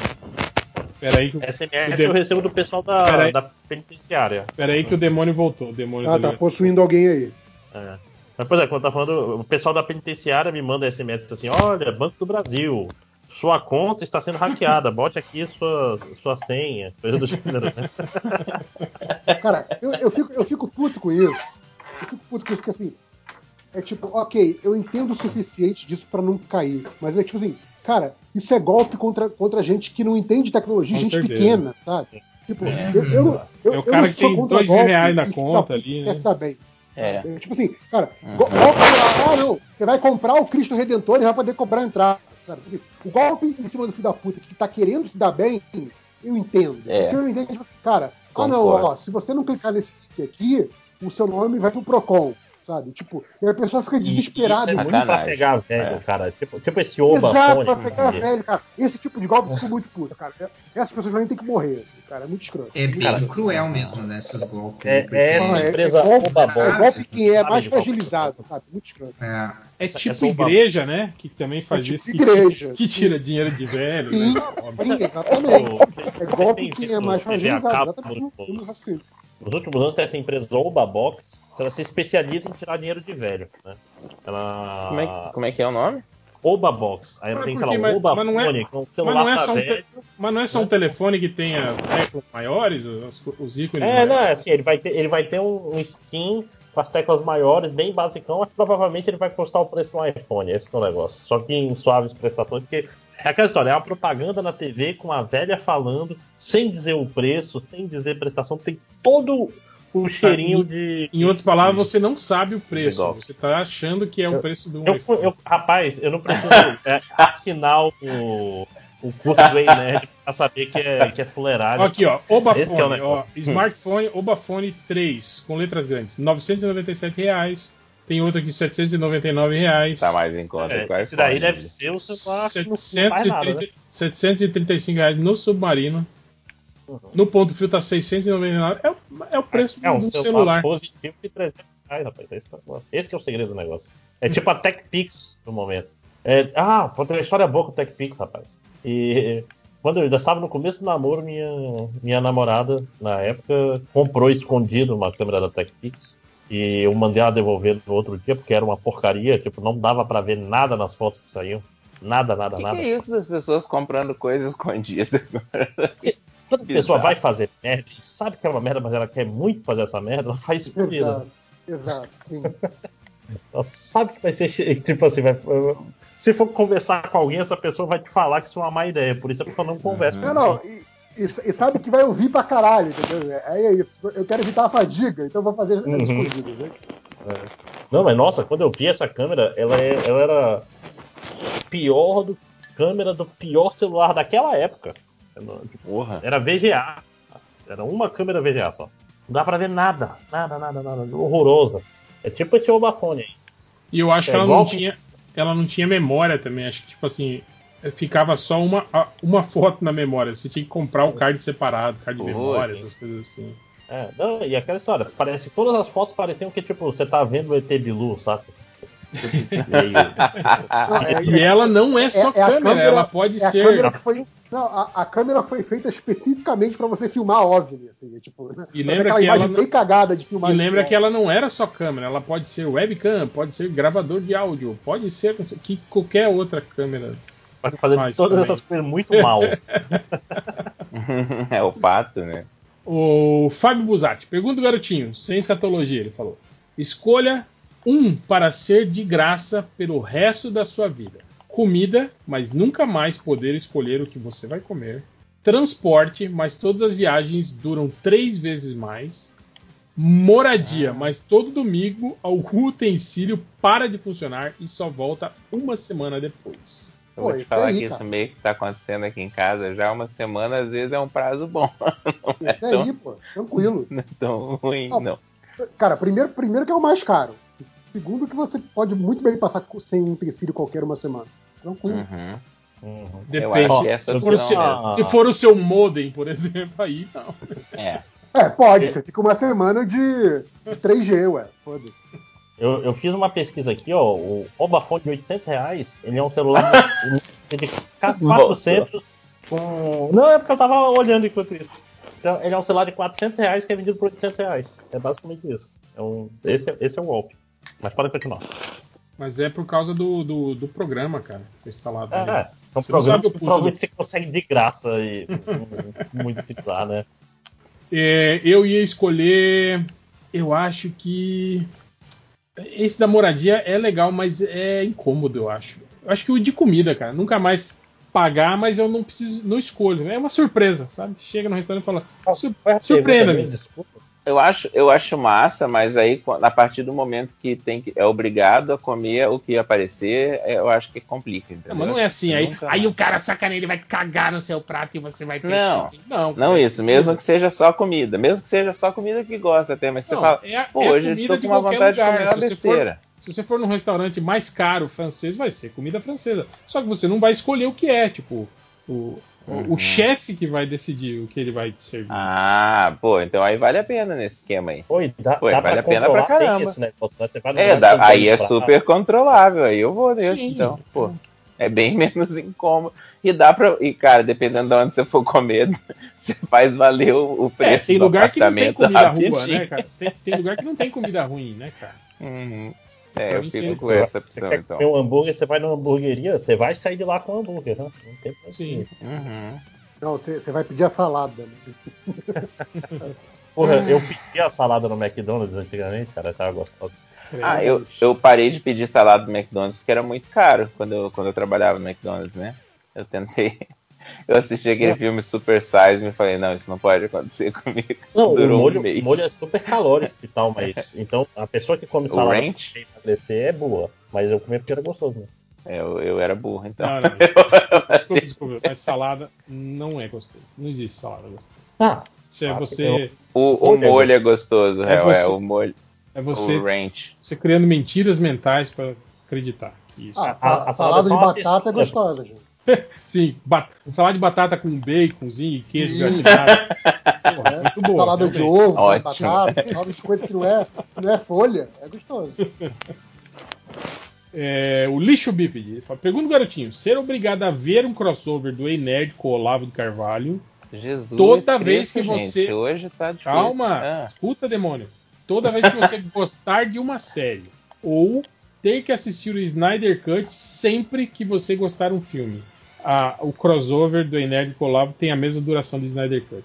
Mas, peraí, sempre que gostar de uma É, série. tipo, você tá vendo uma série e fala, pô, gostei dessa série. Aí vai ter que, você vai ter que assistir Toma. sempre quatro horas do Ei Nerd e o Olavo de Carvalho fazendo um debate antes de assistir a sua série.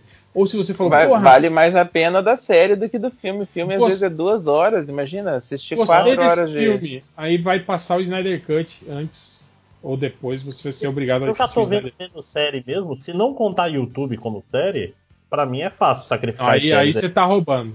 Ah, eu Não, acho mas pra YouTube mim, pra não mim é série. filme. cara. série tem que ter S01 é alguma coisa. Tem que ter temporada, tem que baixar assim. mas, assim, série fácil. Série, eu jogo fora, nunca mais assisto uma série. Não tem Cara, mas, mas você, viu que falou que o, que o debate lá tem, duração, tem a mesma duração, Duração do do Snyder Cut. Snyder Cut. Então, assim, toda vez que você for ver uma série diferente, você gostar, você vai ter que ver quatro horas disso. Eu prefiro o Snyder Cut, gente. Não, mas eu, é só- eu não vejo muita série. Eu tô pensando, eu vejo muito mais filme que série, então pra mim é fácil. Ah, tá. Né? Eu, Mas última, eu, eu sou tipo assim, da Vem cá, peraí, você sabe que anime é série, né, ô Máximo? Você tá tentando escapar aí, cara. Não, o Márcio tá fazendo todos os, os- as brechas jurídicas possíveis. né? É, anime é série, Não, vai tomar banho. Não é série, não, não tem nem gente lá. Ani- Anime Ai, é- meu é- Deus Olha do céu. Se é, se é ficção, É se é sério. audiovisual, se é seriado, é sério. É sério. É É sério. só tá- série de filmes. tá? É sério. Ué, acabou de falar, série de filmes. Ué. Né? Então não pode mais Uma ver filme da série Marvel. de Não, exemplo. porra, filmes. série, sério. série, filme é filme. É porra. sacanagem mesmo. Não, série de filmes é pior, porque é os dois. Tem que ver o, o- Né? Tem que ver os dois. Olavo Vai ter o e o Snyder Cut depois o, o, o debate. Uma análise do Snyder Cut. Não, eu- Deixa eu ver aqui, deixa eu ver aqui a série Velozes e Furiosos. Vai ter que ver oito horas de porcaria de Mas eu acho que também eu ia escolher o. Eu não tô vendo nem filme nem série ultimamente, cara, mas acho que o do, o do filme, né? O Snyder Cut é menos ofensivo, né? Do que Eu acho também. o debate entre Esse é o fator e Olavo. Carvalho. Menos ofensivo.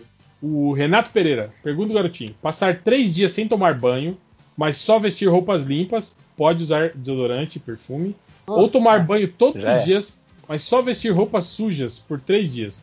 A roupa tem que ter opção. pelo menos três dias de suor. Ah, não. Não, não tomar Primeira banho. opção. É. Nossa. Não tomar banho. É, ca- cara, a- acho que a pior, a pior coisa é você tá limpo e ter que vestir uma roupa suja. Nossa, é Eu não sei se é a pior coisa, mas tá ali juntinho com a pior É, coisa, terrível, concordo. Não, assim, termos de coisa de higiene, sabe? É que, é que eu acho que pra, pra Quando você tá- Curitiba você tá e. sujo e veste uma roupa suja, beleza. Agora, quando você tá Aham. limpo e vai vestir aquela roupa nojenta, não dá. Cara, não dá. eu, eu, eu acho que a- eu e o Márcio, que a gente mora em lo- loca- locais onde banho é, é- é Essencial. Cara, eu, por exemplo, aqui eu tomo, tem dias que eu tomo três, quatro banhos por dia, assim, cara, por causa do calor. Ah, sim. Se- sem sair de casa, você toma pelo menos um. né? Sim. Tipo, você acorda, tipo, saiu de casa é no mínimo dois. é, se, cada vez que você chega em casa, tem que tomar um banho. Esse é, esse é o. É, quando caga, dá aquele cagão, você né, toma É. um banho. Uhum. Aí eu, eu Não, tô. Rio- Rio de Janeiro no verão, tinha dia que eu tomava seis, sete banhos. sim. É, aqui é assim também. Eu tô, tá, tá calor, eu, eu passei na frente do banheiro aqui. opções ali. Tá, tá, tá aberta a porta, eu entro, tomo um banho. Né? Mas vocês são Ah, rápidos de tomar sobrou- banho, né? Eu demoro pra caramba minutos, tomando toma banho. Ah, mas é sem punheta, né, cara? É só banho mesmo. Não, não tô falando disso, pô. Mas olha. Eu tô falando de, de- de Punheta só demorar um mesmo. dia. Mas é, é por isso, é porque, é porque como você é, tem aquele hábito de um banho por dia só, aí você tem aqui tem as escalas, né? tipo esses banhos só pra, pra matar calor é um banhozinho rápido, só você dá um tcheco, É. você dá um tcheco tcheco É. ali no saco, né, tal. Passa pá. só um sabonete ali rápido, só pra, É. só pra constar, mas é mais pra, é pra tirar o suor. né? É, su, sovaco, né, aquele, no, o rego e a e virilha, né? É, é o, Só pra refrescar as quase. partes. É. Não, o... cara, aquela história, quando eu tava na, na Bélgica, etc., eu não conseguia dormir sem tomar banho, cara. Não conseguia. Mesmo podia Eu- estar frio, podia estar eu, caralho. eu tive uma amiga que fez intercâmbio na, na Áustria e ela falou que. Cara, ela falou que se ela ficasse tomando banho, tipo assim, se passasse de 3 minutos, Começa a cobrar, a, né? a dona da. Já, já, a, a senhora da casa já vinha bater na porta do banheiro dela. Porque ela tava demorando muito, cara. E tipo, isso também. Ela tomava banho, tipo assim, à noite, né? Tipo, chegou em casa depois do trabalho e tal, tomava banho, né? E aí, às vezes, de manhã, que a gente tem o hábito do, do banho de manhã, né? Tipo, você Isso. acorda e toma um banho. A mulher disse que ficava pé da vida toda vez que ela tomava banho de manhã. Ela teve que parar. Ela disse que ela fez isso umas três vezes. A mulher deu uns escândalos lá. Ela falou que ela não podia mais tomar banho de manhã porque a mulher falava disso. Se você toma banho à noite, por que, que você está tomando banho outro banho de manhã? Você se sujou? A, a- a cama que eu dei pra você está suja? Falava Maravilha, Gente, que horror. É, tipo, Mas é, mas é porque é escassez de água, cara. Sim, a Europa é sim. assim, velho. Não é igual aqui. Ah, que é caro, é caro essa porra, né? Bacia hidrográfica, né? É, eu já contei, já contei essa história em podcast, né? Que a, a amiga minha que, que fez intercâmbio na Alemanha, e aí a, a, a senhora lá da casa que ela ficou, né? Tava recebendo ela, deu uma semana que ela tava lá, ela falou assim. Escuta, vem cá, você tem algum problema de pele? Assim, preocupada de verdade, tava sacaneando ela. Aham. Tem algum problema de pele, alguma coisa assim, que, que exige algum cuidado especial? Porque a gente percebeu que você toma banho todo dia, sabe? Tipo, Tipo assim, a pessoa é genuinamente preocupada, sabe? Tipo, eu posso te ajudar em alguma coisa, uma coisa de farmácia, sabe? Tipo, não, eu só tomo banho todo dia. Vocês tomam? Não. Ué, não. Só quando precisa. A gente não é brasileiro. É a nossa herança indígena, né, cara? Isso, esse do hábito. É, é- é esse excesso de Bendita. a gente tem, né? Esse Bendita. Mas, caso, mas isso é, é- é coisa de herança indígena de verdade, né? Essa história. Sim, tem, tem também. Não, o povo toma muito banho mesmo porque é quente, porra. Não tem, É não tem quente. pra onde fugir, não. É quente tem água, né? Baixo- Se não tivesse. Embaixo do Equador é outra coisa. gente. Uhum. É, Renato Pereira. Per- Não, já, já foi essa. O Lauliet. Pergunta, garotinho: dormir ao lado do, do alçapão do réu ou ao lado do altar da pousada do Auguri? Eu nem sei Lembra que do... é essa do altar da pousada. Ai, É que uma vez a gente foi Ah, gravar você não sabe? e ele, ele deixou a câmera aberta e tinha tipo um, um O altar diabo. satânico assim no, Maravilha, fundo da sala. Não, da é- essa, essa eu tinha selecionado também só porque essa galera que fica com medo de tudo, né? Tipo a Adriana, Cinco Horas. Mas Eu tava no dia que eu tava vendo, eu tava meio incomodado. e aí a galera começou a falar. Então, então diz aí, o que você prefere? Dormir do lado do alçapão do réu aberto ou do lado do altar satânico do, do Augusto? O alçapão, altar, o alçapão. o altar, pô. O Não, altar. fico o, o alçapão tá aberto, pode cair, sei lá, um rato em você. um- um morcego, Mas, igual. mas o rato pode comer meu corpo e não minha alma. Eu não quero Ah, é. É a diferença, né? Entre um ateu Meu corpo e um meu minha alma, religioso. frase maravilhosa, né? Medo, medo mesmo foi a vez que eu tava reformando aqui o negócio, eu, eu dormi dois dias sem porta atrás de casa. Aí é medo, é- meu irmão. Qualquer barulho que eu ouve tenho casa, desespero. Cara, ó, eu vou falar uma vez pra você que eh, eu fui fazer uma limpeza no, no, no forro da- de uma outra casa que eu morei aqui e eu encontrei o esqueleto de uma cobra no forro. Nossa, velho. Putz, Só o esqueletinho. Mas daí eu Pra pensei. mim, é, um negócio desse acabou, sabe? Tipo, Talvez, vai ter eu que acho que a- agora. A cobra, a cobra não subiu no forro e morreu. Provavelmente algum bicho levou ela pra lá, né? Um, um gambá, alguma coisa assim. Um, um sei lá, né? Esses comem carcaça, né? É, exatamente. Mas, tipo, eu fiquei pensando, cara, imagina se uma cobra cai do telhado na sua cabeça, assim, né? Ó, a cobra caia. Cobra cai, eu pensei a mesma coisa. Imagina a cobra cai. Mas Essa é a origem, inclusive. Eu já, eu já, já dormi, já dormi em lugares assim, tipo, sem forro, e que o, o- os caibro não era nem caibro, era de aqueles de, de tora de madeira ainda. E aí você tá dormindo lá e você tá vendo ratazana passando, né? Morcego Nossa. voando dentro do quarto, né? Essas coisas assim. É, É, morcego, infelizmente, eu me acostumei. no interior é Mas assim. é, não Cara, é muito maneiro, não. É, eu, sei que, eu sei que os caras falam assim, cara, apenas 1% dos morcegos são hematófagos. A grande, tipo, 99% das espécies são são são são como é que chama? Herbívoros? Frutífero e frutífero. É, frutívoro, sei lá. É, Mas é, tipo, fica tranquilo, ele vai te morder, mas não é pra se alimentar. Aí, porra. Não, que, adianta, né? Não, eu tô falando tipo assim, mas quem não garante que aquele filho da puta que tá ali no seu quarto não é do 1%? Eu digo assim, ah, ele é herbívoro, mas ele vai te atacar. Vai te passar raiva igual. Vai te passar Vai, raiva. cara. Mesmo ele ser É. O problema é ele te passar raiva. Não, mas o. Cara, o- nesse sentido do morcego hematófago, a não ser que, sei lá, seja um morcego hematófago no meio da cidade, não tem muito motivo pra ele ir nas pessoas, porque, tipo assim, cavalo, vaca, muito. É um, é um alvo, uma presa muito mais fácil pra ele do que a gente. É, mas não tem um, um cavalo ou uma vaca dentro do quarto, né? Junto com ele. Não, né? sim, é o que eu tô falando. eu Não sei se esteja um lugar né, que só tem seres humanos. Uma fazenda, por exemplo, eu tô falando, fa- não faz muito sentido ele atacar o humano. Falando nisso, a saída, a saída humanística de tirar morcego da casa, às vezes, é muito trabalho, cara. Tem que cansar É ele, horrível. botar ele no saco. É. Ah, eu, Pô, eu vai, só. vai passar eu meia hora lá. Eu só abro a- as portas e janelas e que ele geralmente ele sai sozinho. É, é que, é que às vezes ele tá, Só isso, tá, Hel? Que isso? tá, tá num Que depósito e vai entrar no resto da casa antes de an- antes de conseguir sair, por exemplo. Já aconteceu, aí tem que ficar, tem que fazer ele cansar de voar, né? Aí quando ele cansa de voar, tu bota ele num saco e, e fica, fica de boa, né? E bate nele. Uma ba- É, dá uma pulada com a vassoura Uma nele pá. e ele fora. Tem uma história que eu, que eu fiz sobre isso quando a gente descobriu que se bater. Se, sabe aquele esquema de você balançar um, um galho fininho, uma Sim, varinha no ar? E aí a gente descobriu isso e a gente fez isso com os morcegos e a gente pagou o preço na mesma noite que a gente descobriu isso.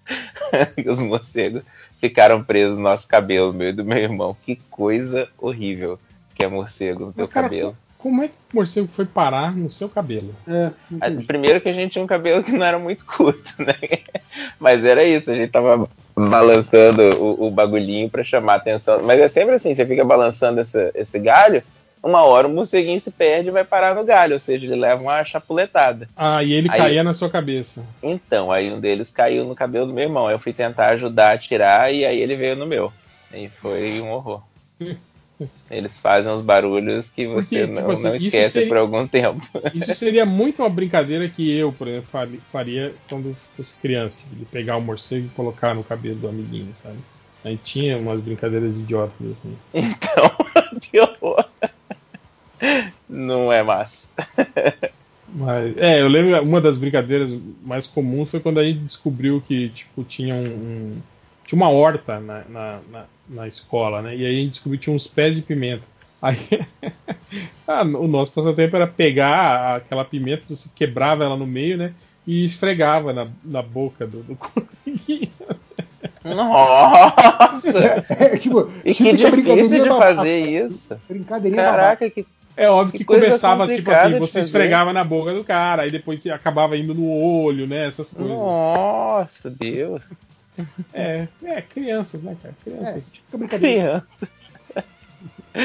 É, Marcos Rufino falou: pergunta garotinho: ser bilionário pro resto da vida, mas ter que financiar todos os filmes do Zack Snyder, ou ser pobre, sendo que todos os filmes do Zack Snyder serão substituídos por filmes de kickboxer? Aí sim, hein? Cara, eu, eu, prefiro, eu preferia ser bilionário, foda-se. Não sou obrigado a ver o filme, só financiar, foda-se. Eu, Ah, eu eu- acho eu- que bilionário não devia existir. Eu sou. Eu não, eu não ia me sentir bem, cara, sabendo que o meu dinheiro tá financiando propaganda. Bom, deixa pra lá. Tá, tá financiando o Snyder, cara. Não, não ia. Eu acho que eu ia preferir continuar pobre. Ah, E- pra, você, pra você o que atrai é o filme de kickboxer que eu sei, né? Pô. Eu, pô, e aí ia ser legal, hein? em vez de sair filmes do. Foda-se foda-se não ter comida pra comer, eu tô vendo aqui altas porradas, tá maneiro. Imagina, cara, Liga da Justiça seria o filme da, só de kickboxer, eles lutando. Aí, é essa, é isso que é a opção, então é massa. eles derrotando, tipo, o Darkseid, tipo o Tong Po, assim, né? E aí eles tendo que lutar contra o Darkseid. Ia ser foda. Já, já vi É o chute vantagem. giratório na cara do Darkseid. O jovem tricolor pergunta o garotinho: viver eternamente, mas ter que matar um dos integrantes do MDM, ou você Opa! morrer para que todos os outros integrantes do MDM vivam eternamente? O, o Máximos não ia gostar dessa resposta, mas a segunda opção. Eu, eu- diria, eu diria a primeira opção, mas eu nem preciso viver pra sempre, não. Só quero matar um integrante.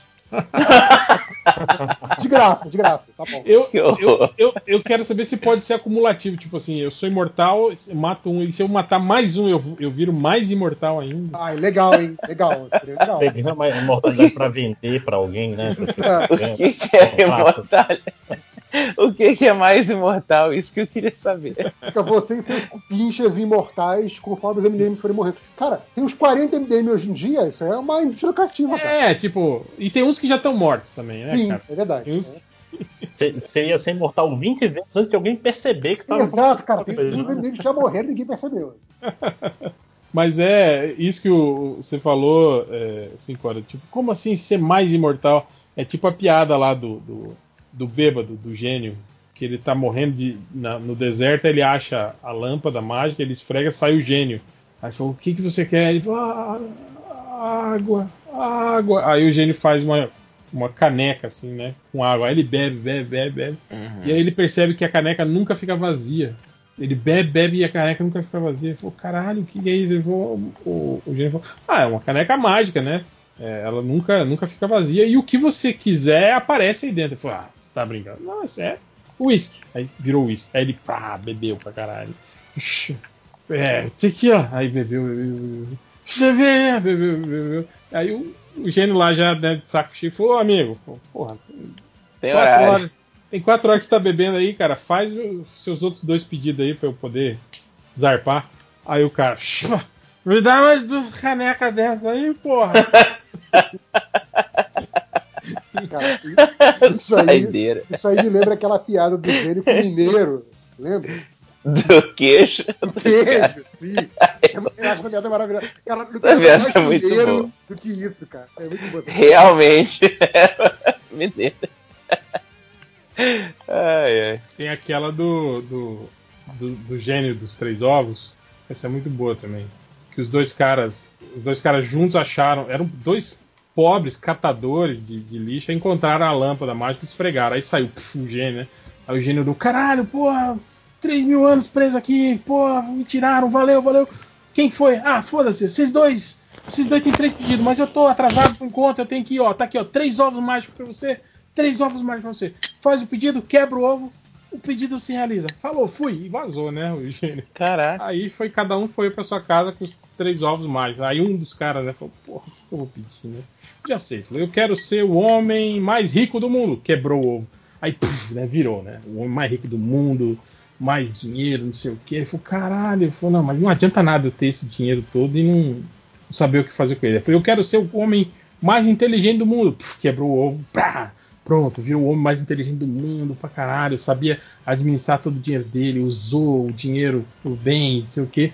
Pô, agora eu já tenho né, dinheiro, já sou inteligente, que mais? Já sei. Eu quero que o mundo todo viva em paz. Pff, quebrou o ovo. O mundo todo ficou em paz, tudo beleza, acabaram as guerras, tudo.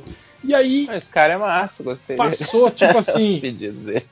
Uns três anos, né? E ele falou, cara, nunca mais ouvi falar do, do meu amigo, né? E ele famosíssimo, né? O homem mais rico do mundo, mais inteligente, o homem que acabou com as guerras, né? Aparecendo em todos os jornais, não sei o que. Falou, nunca mais ouvi falar do meu amigo, né?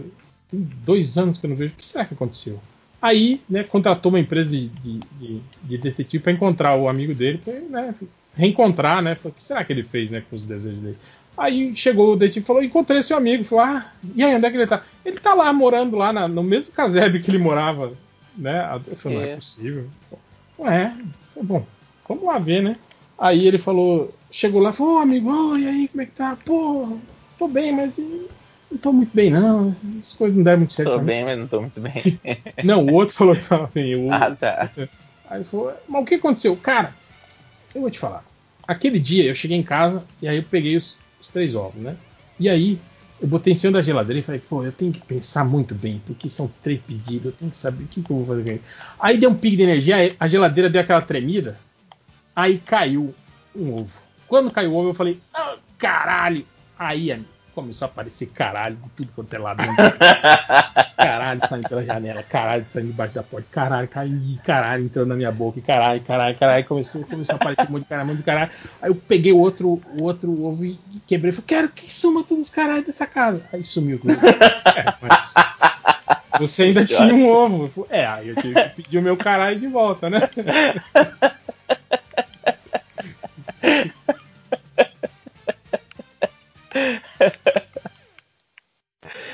interessante o método do gênio. Toma aí um ovo mágico pra cada um. Ele tava, tava atrasado por enquanto. O- Compromisso sério. Acabaram aqui os perguntas do garotinho. Se Ah, você já, aí- leu, você já leu o que tinha selecionado também. Então vamos rapidamente para as estatísticas MDM. Opa! Deixa eu ver aqui os dois grupos. Dois grupos. Muito, muito, muito burocracia esse MDM. Foda. O cara chegou no. Opa, eu já ia mandar aqui no, no grupo Ateus Cuiabá. Que me Opa! colocaram. Caraca.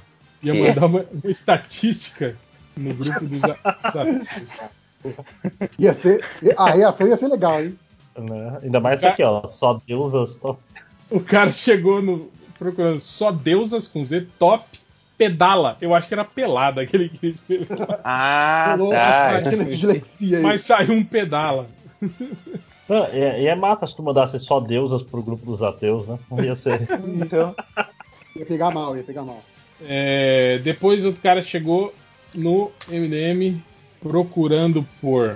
De novo, o cara do 007. 007 mudou o Bastalt Dublas. Dublas. É, o mundo não é o bastante. É, O mundo não é o bastante. Mudou bastante. Caralho! Eu entendi, mudou bastante. mudou bastante. 007 mudou bastante. Total. Você fala, né? É gosto de Como ele verdade. escreveu dublado, é. Mas eu acho que é digitação, né? É, que o S é do lado A, gente. Então, É. Tem todo o resto aí, não sei. Mas ia estar errado, ia estar dublado. Dublado. Dublado. É em inglês. Mas dublado é quase, é quase 50%. Dublado. É, esse aqui eu vou deixar para depois. Cadê? Tá aqui. É, esse aqui ficou maravilhoso. Essa busca aqui. O cara procurou por. Como aprende Deisear igual Dragolbo? Ah. Dragon Ball. Dragon Ball. É, Dragon Ball, gente. Dragolbo. Dragolbo. Ou Dragoball, deve ser Dragoball. Dragon Ball. Deise, Deisear. Desenhar. Deisear. Você devia, devia aprender a escrever e aprender a desenhar. Desejar. Mas o som, né? Soa bem. Desejar. Desejar. Eu vou desejar. Eu vou desejar.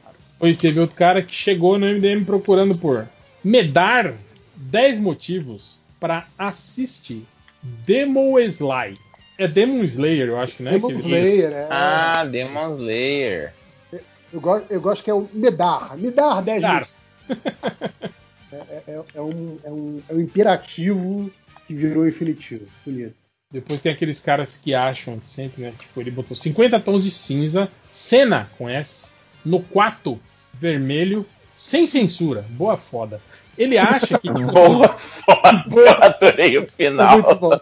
E os caras filmam, né? Uma cena de foda, né? Pro filme. Mas aí fala, não, vamos, censura aí, né? Tipo, mas tem uma cena ali, né? Toma É, o salário mais alto que tem que E o ser pra pornozão. aceitar você, né? Fazer uma cena de sexo.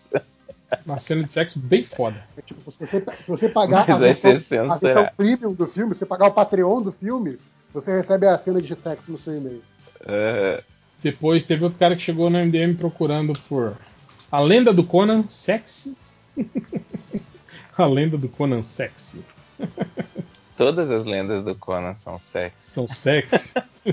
são todas sexy. Ai, adoro Conan. Depois teve um cara que procurou por A Morsa da Cerveja Antártica, a boa, nua pelada. Que? É a Ainda moça- existe a moça da, a da- moça- das Ah, a cervejas? moça, a moça. Amor. Ainda Da existe cerveja. isso? Pessoas Da que sem- são garotas propaganda sem, de Sem inveja. Cara, a Itaipava tem, né? Aquela do É. verão, lá Tem- vai verão. Devassa tem também, né? Que tá passando direto aí no BBB. Eu não, não, não vi. Mas eu vi a, a da. A da Vai Verão tem até hoje, assim. Eu gosto da, da Sem Veja Antártica. Sem inveja. Antártica. A moça da sem inveja. A- a- você fica imaginando a morsa, né? Uma morsa da cerveja antártica. A. Cerveja antártica. É, eu, eu lembrei que quando tinha aquelas, aquelas tartaruguinhas digital que era, que era mascote de. Era de Uhum. cerveja, era de outra coisa. Era da Brahma, não era? Da Que Brahma, era- era da Brahma. Era da Brahma. Porra, esse povo investiu em propaganda naquela época, hein? E propaganda depois pegar as crianças, né, cara? Isso... Pois é, completamente Exato. errado. né? Muito. Criança adorava. Vou beber uma Então. cerveja antártica. Eu lembro que uma vez numa aula de redação eu escrevi um negócio sobre cerveja e a professora ficou preocupada, chamou minha mãe e tal. Tipo, o Felipe falou que o pessoal ficava abrindo uma bebe? cerveja, ela falou, ele gosta muito da propaganda. Depois o cara chegou no MDM procurando por Porchat, bunda pelada. What? Por quê? Eles queiram ver a bunda do Fábio Porchat. Sei lá, né? Quem, gosta, embora. Deixa a pessoa ter seus fetiches. Ou, ou Tá talvez certo, a pessoa queira certo. uma bunda pelada pra enviar por chat. Ai, meu Deus. É, Ou não. Ah, é, eu acho que. Eu acho que não, acho que deve ser o Porchat mesmo. Depois teve outro cara que procurou por Ananara pelada no limita. O que, que é isso? alguém, alguém que tá no, no limite, né? Eu acho que é aquela Ana, não é Ana Mara, Não uma sei. que era do BBB. Eu acho que é ela. Ah, peraí. Nossa, vocês estão falando uma coisa, eu tô lembrando de uma coisa bizarra. Vai rolar um outro no limite? Tem isso mesmo? tá rolando. Isso, e só Já com tá BBB. rolando? Já tá, já tá rolando isso? já? Não sei, achei que já tava. Vai começar ainda. Caraca, já estão falando disso há meses, assim, tipo, porra. A, a- a expectativa do, do, do Twitter com, com coisas da Globo é um negócio assustador. Assim. Pra mim já tava, tipo, há, há anos rolando. Depois teve outro cara que chegou no MDM procurando por. Aparece os melhores trailers pornô aí, porra. Justo. o cara quer os trailers pornô, que maravilha. Cara, e, e o cara tem que saber que quando ele procura pornô, ele bota aí, porra, ele tá procurando um tipo específico de pornô, né? Justo. Depois teve outro cara que procurou por. Peraí. Apresentadores Ah, entendi. de Record News com I, News, News. pelados pornô. Pornô. Claro. Tipo, ele quer ver os que apresentadores da Record News pelados fazendo sexo, é isso? Ele acha que, tipo assim, no intervalo do, do- jornal deve rolar um sexo aí Deve entre rolar. esses caras aí, ó. Óbvio que rola, óbvio que rola. né? Entre o Marcos Freitas e, e, a, e sei lá quem lá que apresenta o canal da Record. Eles Se agitam. Alto, alto sexo aí em cima dessa mesinha aí, ó. Apresentadores, né? Fulano apresentadores. E teve, aqui começa agora a parte do, do desespero, né? Que o cara procurou por. Aí já fodeu a meda toda. Juro. Quando tá fazendo essa busca, porque já era. Aí já fudeu a meda toda. A merda toda. Depois teve outro cara que chegou procurando por Mostra Flash Gogo arrombado, cuzal do caralho. Meu Deus. Eu acho que ele, ele quer que o Flash, que o Google, o Gogo, mostre Ah. o Flash. Olha E ele, só. e ele tá xingando o Google arrombado, cuzão do caralho. Ele tá puto porque ele não consegue fazer a busca direito. Já a décima busca que ele faz e não consegue ver o Flash. Cara, Não eu, consegue eu- ver o Flash. eu achava que era Flash Gordon, mas é Flash Eu também Google, tava cara. achando que era Flash Gordon. Eu gosto do Cusal. Cusal. Cuzal. Então ficou com sotaque em português, né? Acidental. Eu, eu me impressionei que ele botou os dois R. Acidental lusitano, né? Eu fiquei impressionado, que ele botou os dois R's em arrombado, mas que mas virou arrobado, né? Faltou. Arrobado, é. O cara, o cara foi transformado numa arroba. Num arrobado. E pra terminar, o cara falou: Eu bato punheta mesmo, foda-se. Ok. Punheta, eu bato punheta mesmo, foda-se. Foda-se. foda-se. E é isso. Não, e, e, tipo, por que que você botou isso no é Google? ser feliz. Às vezes ele tá procurando aquelas, aquelas mensagens, aqueles meme, entende? Ah, pra Ah, Tipo, eu ba- eu bato punheta mesmo, foda-se, e deve ter um selinho, uma, uma imagem que tem isso. Provavelmente é isso que ele tá procurando. Ou não, ou, ele ou quer responder pro ou não, ou ele só tá, só tá falando, foda-se, Google, eu bato punheta mesmo. É, tá, ele, tá querendo, ele tá querendo falar pro mundo. E aí o, o Google fez o quê? Jogou esse cara no MDM. Isso que é pior. eu gosto quando é aquele pessoal que acha que tem que atualizar a base de dados. E aí tá dando umas informações pro Google. Ele tá atualizando o perfil no Google, né? Eu não sei se você tá mantendo aí, ó. Sim, né? Google, Zuckerberg, eu não sei se vocês querem saber disso, mas tá aí, ó. Eu bato punheta. Caso Tenho medo dúvida, de falar pra ninguém. Isso aí. Mas então é isso. 2 horas e 40 e. Parabéns. Episódio aí batendo, batendo umas 6, 8 horas hoje, é isso? Eu acho que sim, porque tem uns. Acho que tem uns três blocos aí, né? A galera que fica, ai, MDM tá curto, só tem duas horas, não sei o quê. Gente, É. MDM tá curto, é uma piada muito estranha. É? MDM tá curto. Enche o cu de MDM no fim de semana aí, Tigra. Mas então é isso. Até semana que vem e tchau. Valeu. Falou. Cuscuzeira. Oh.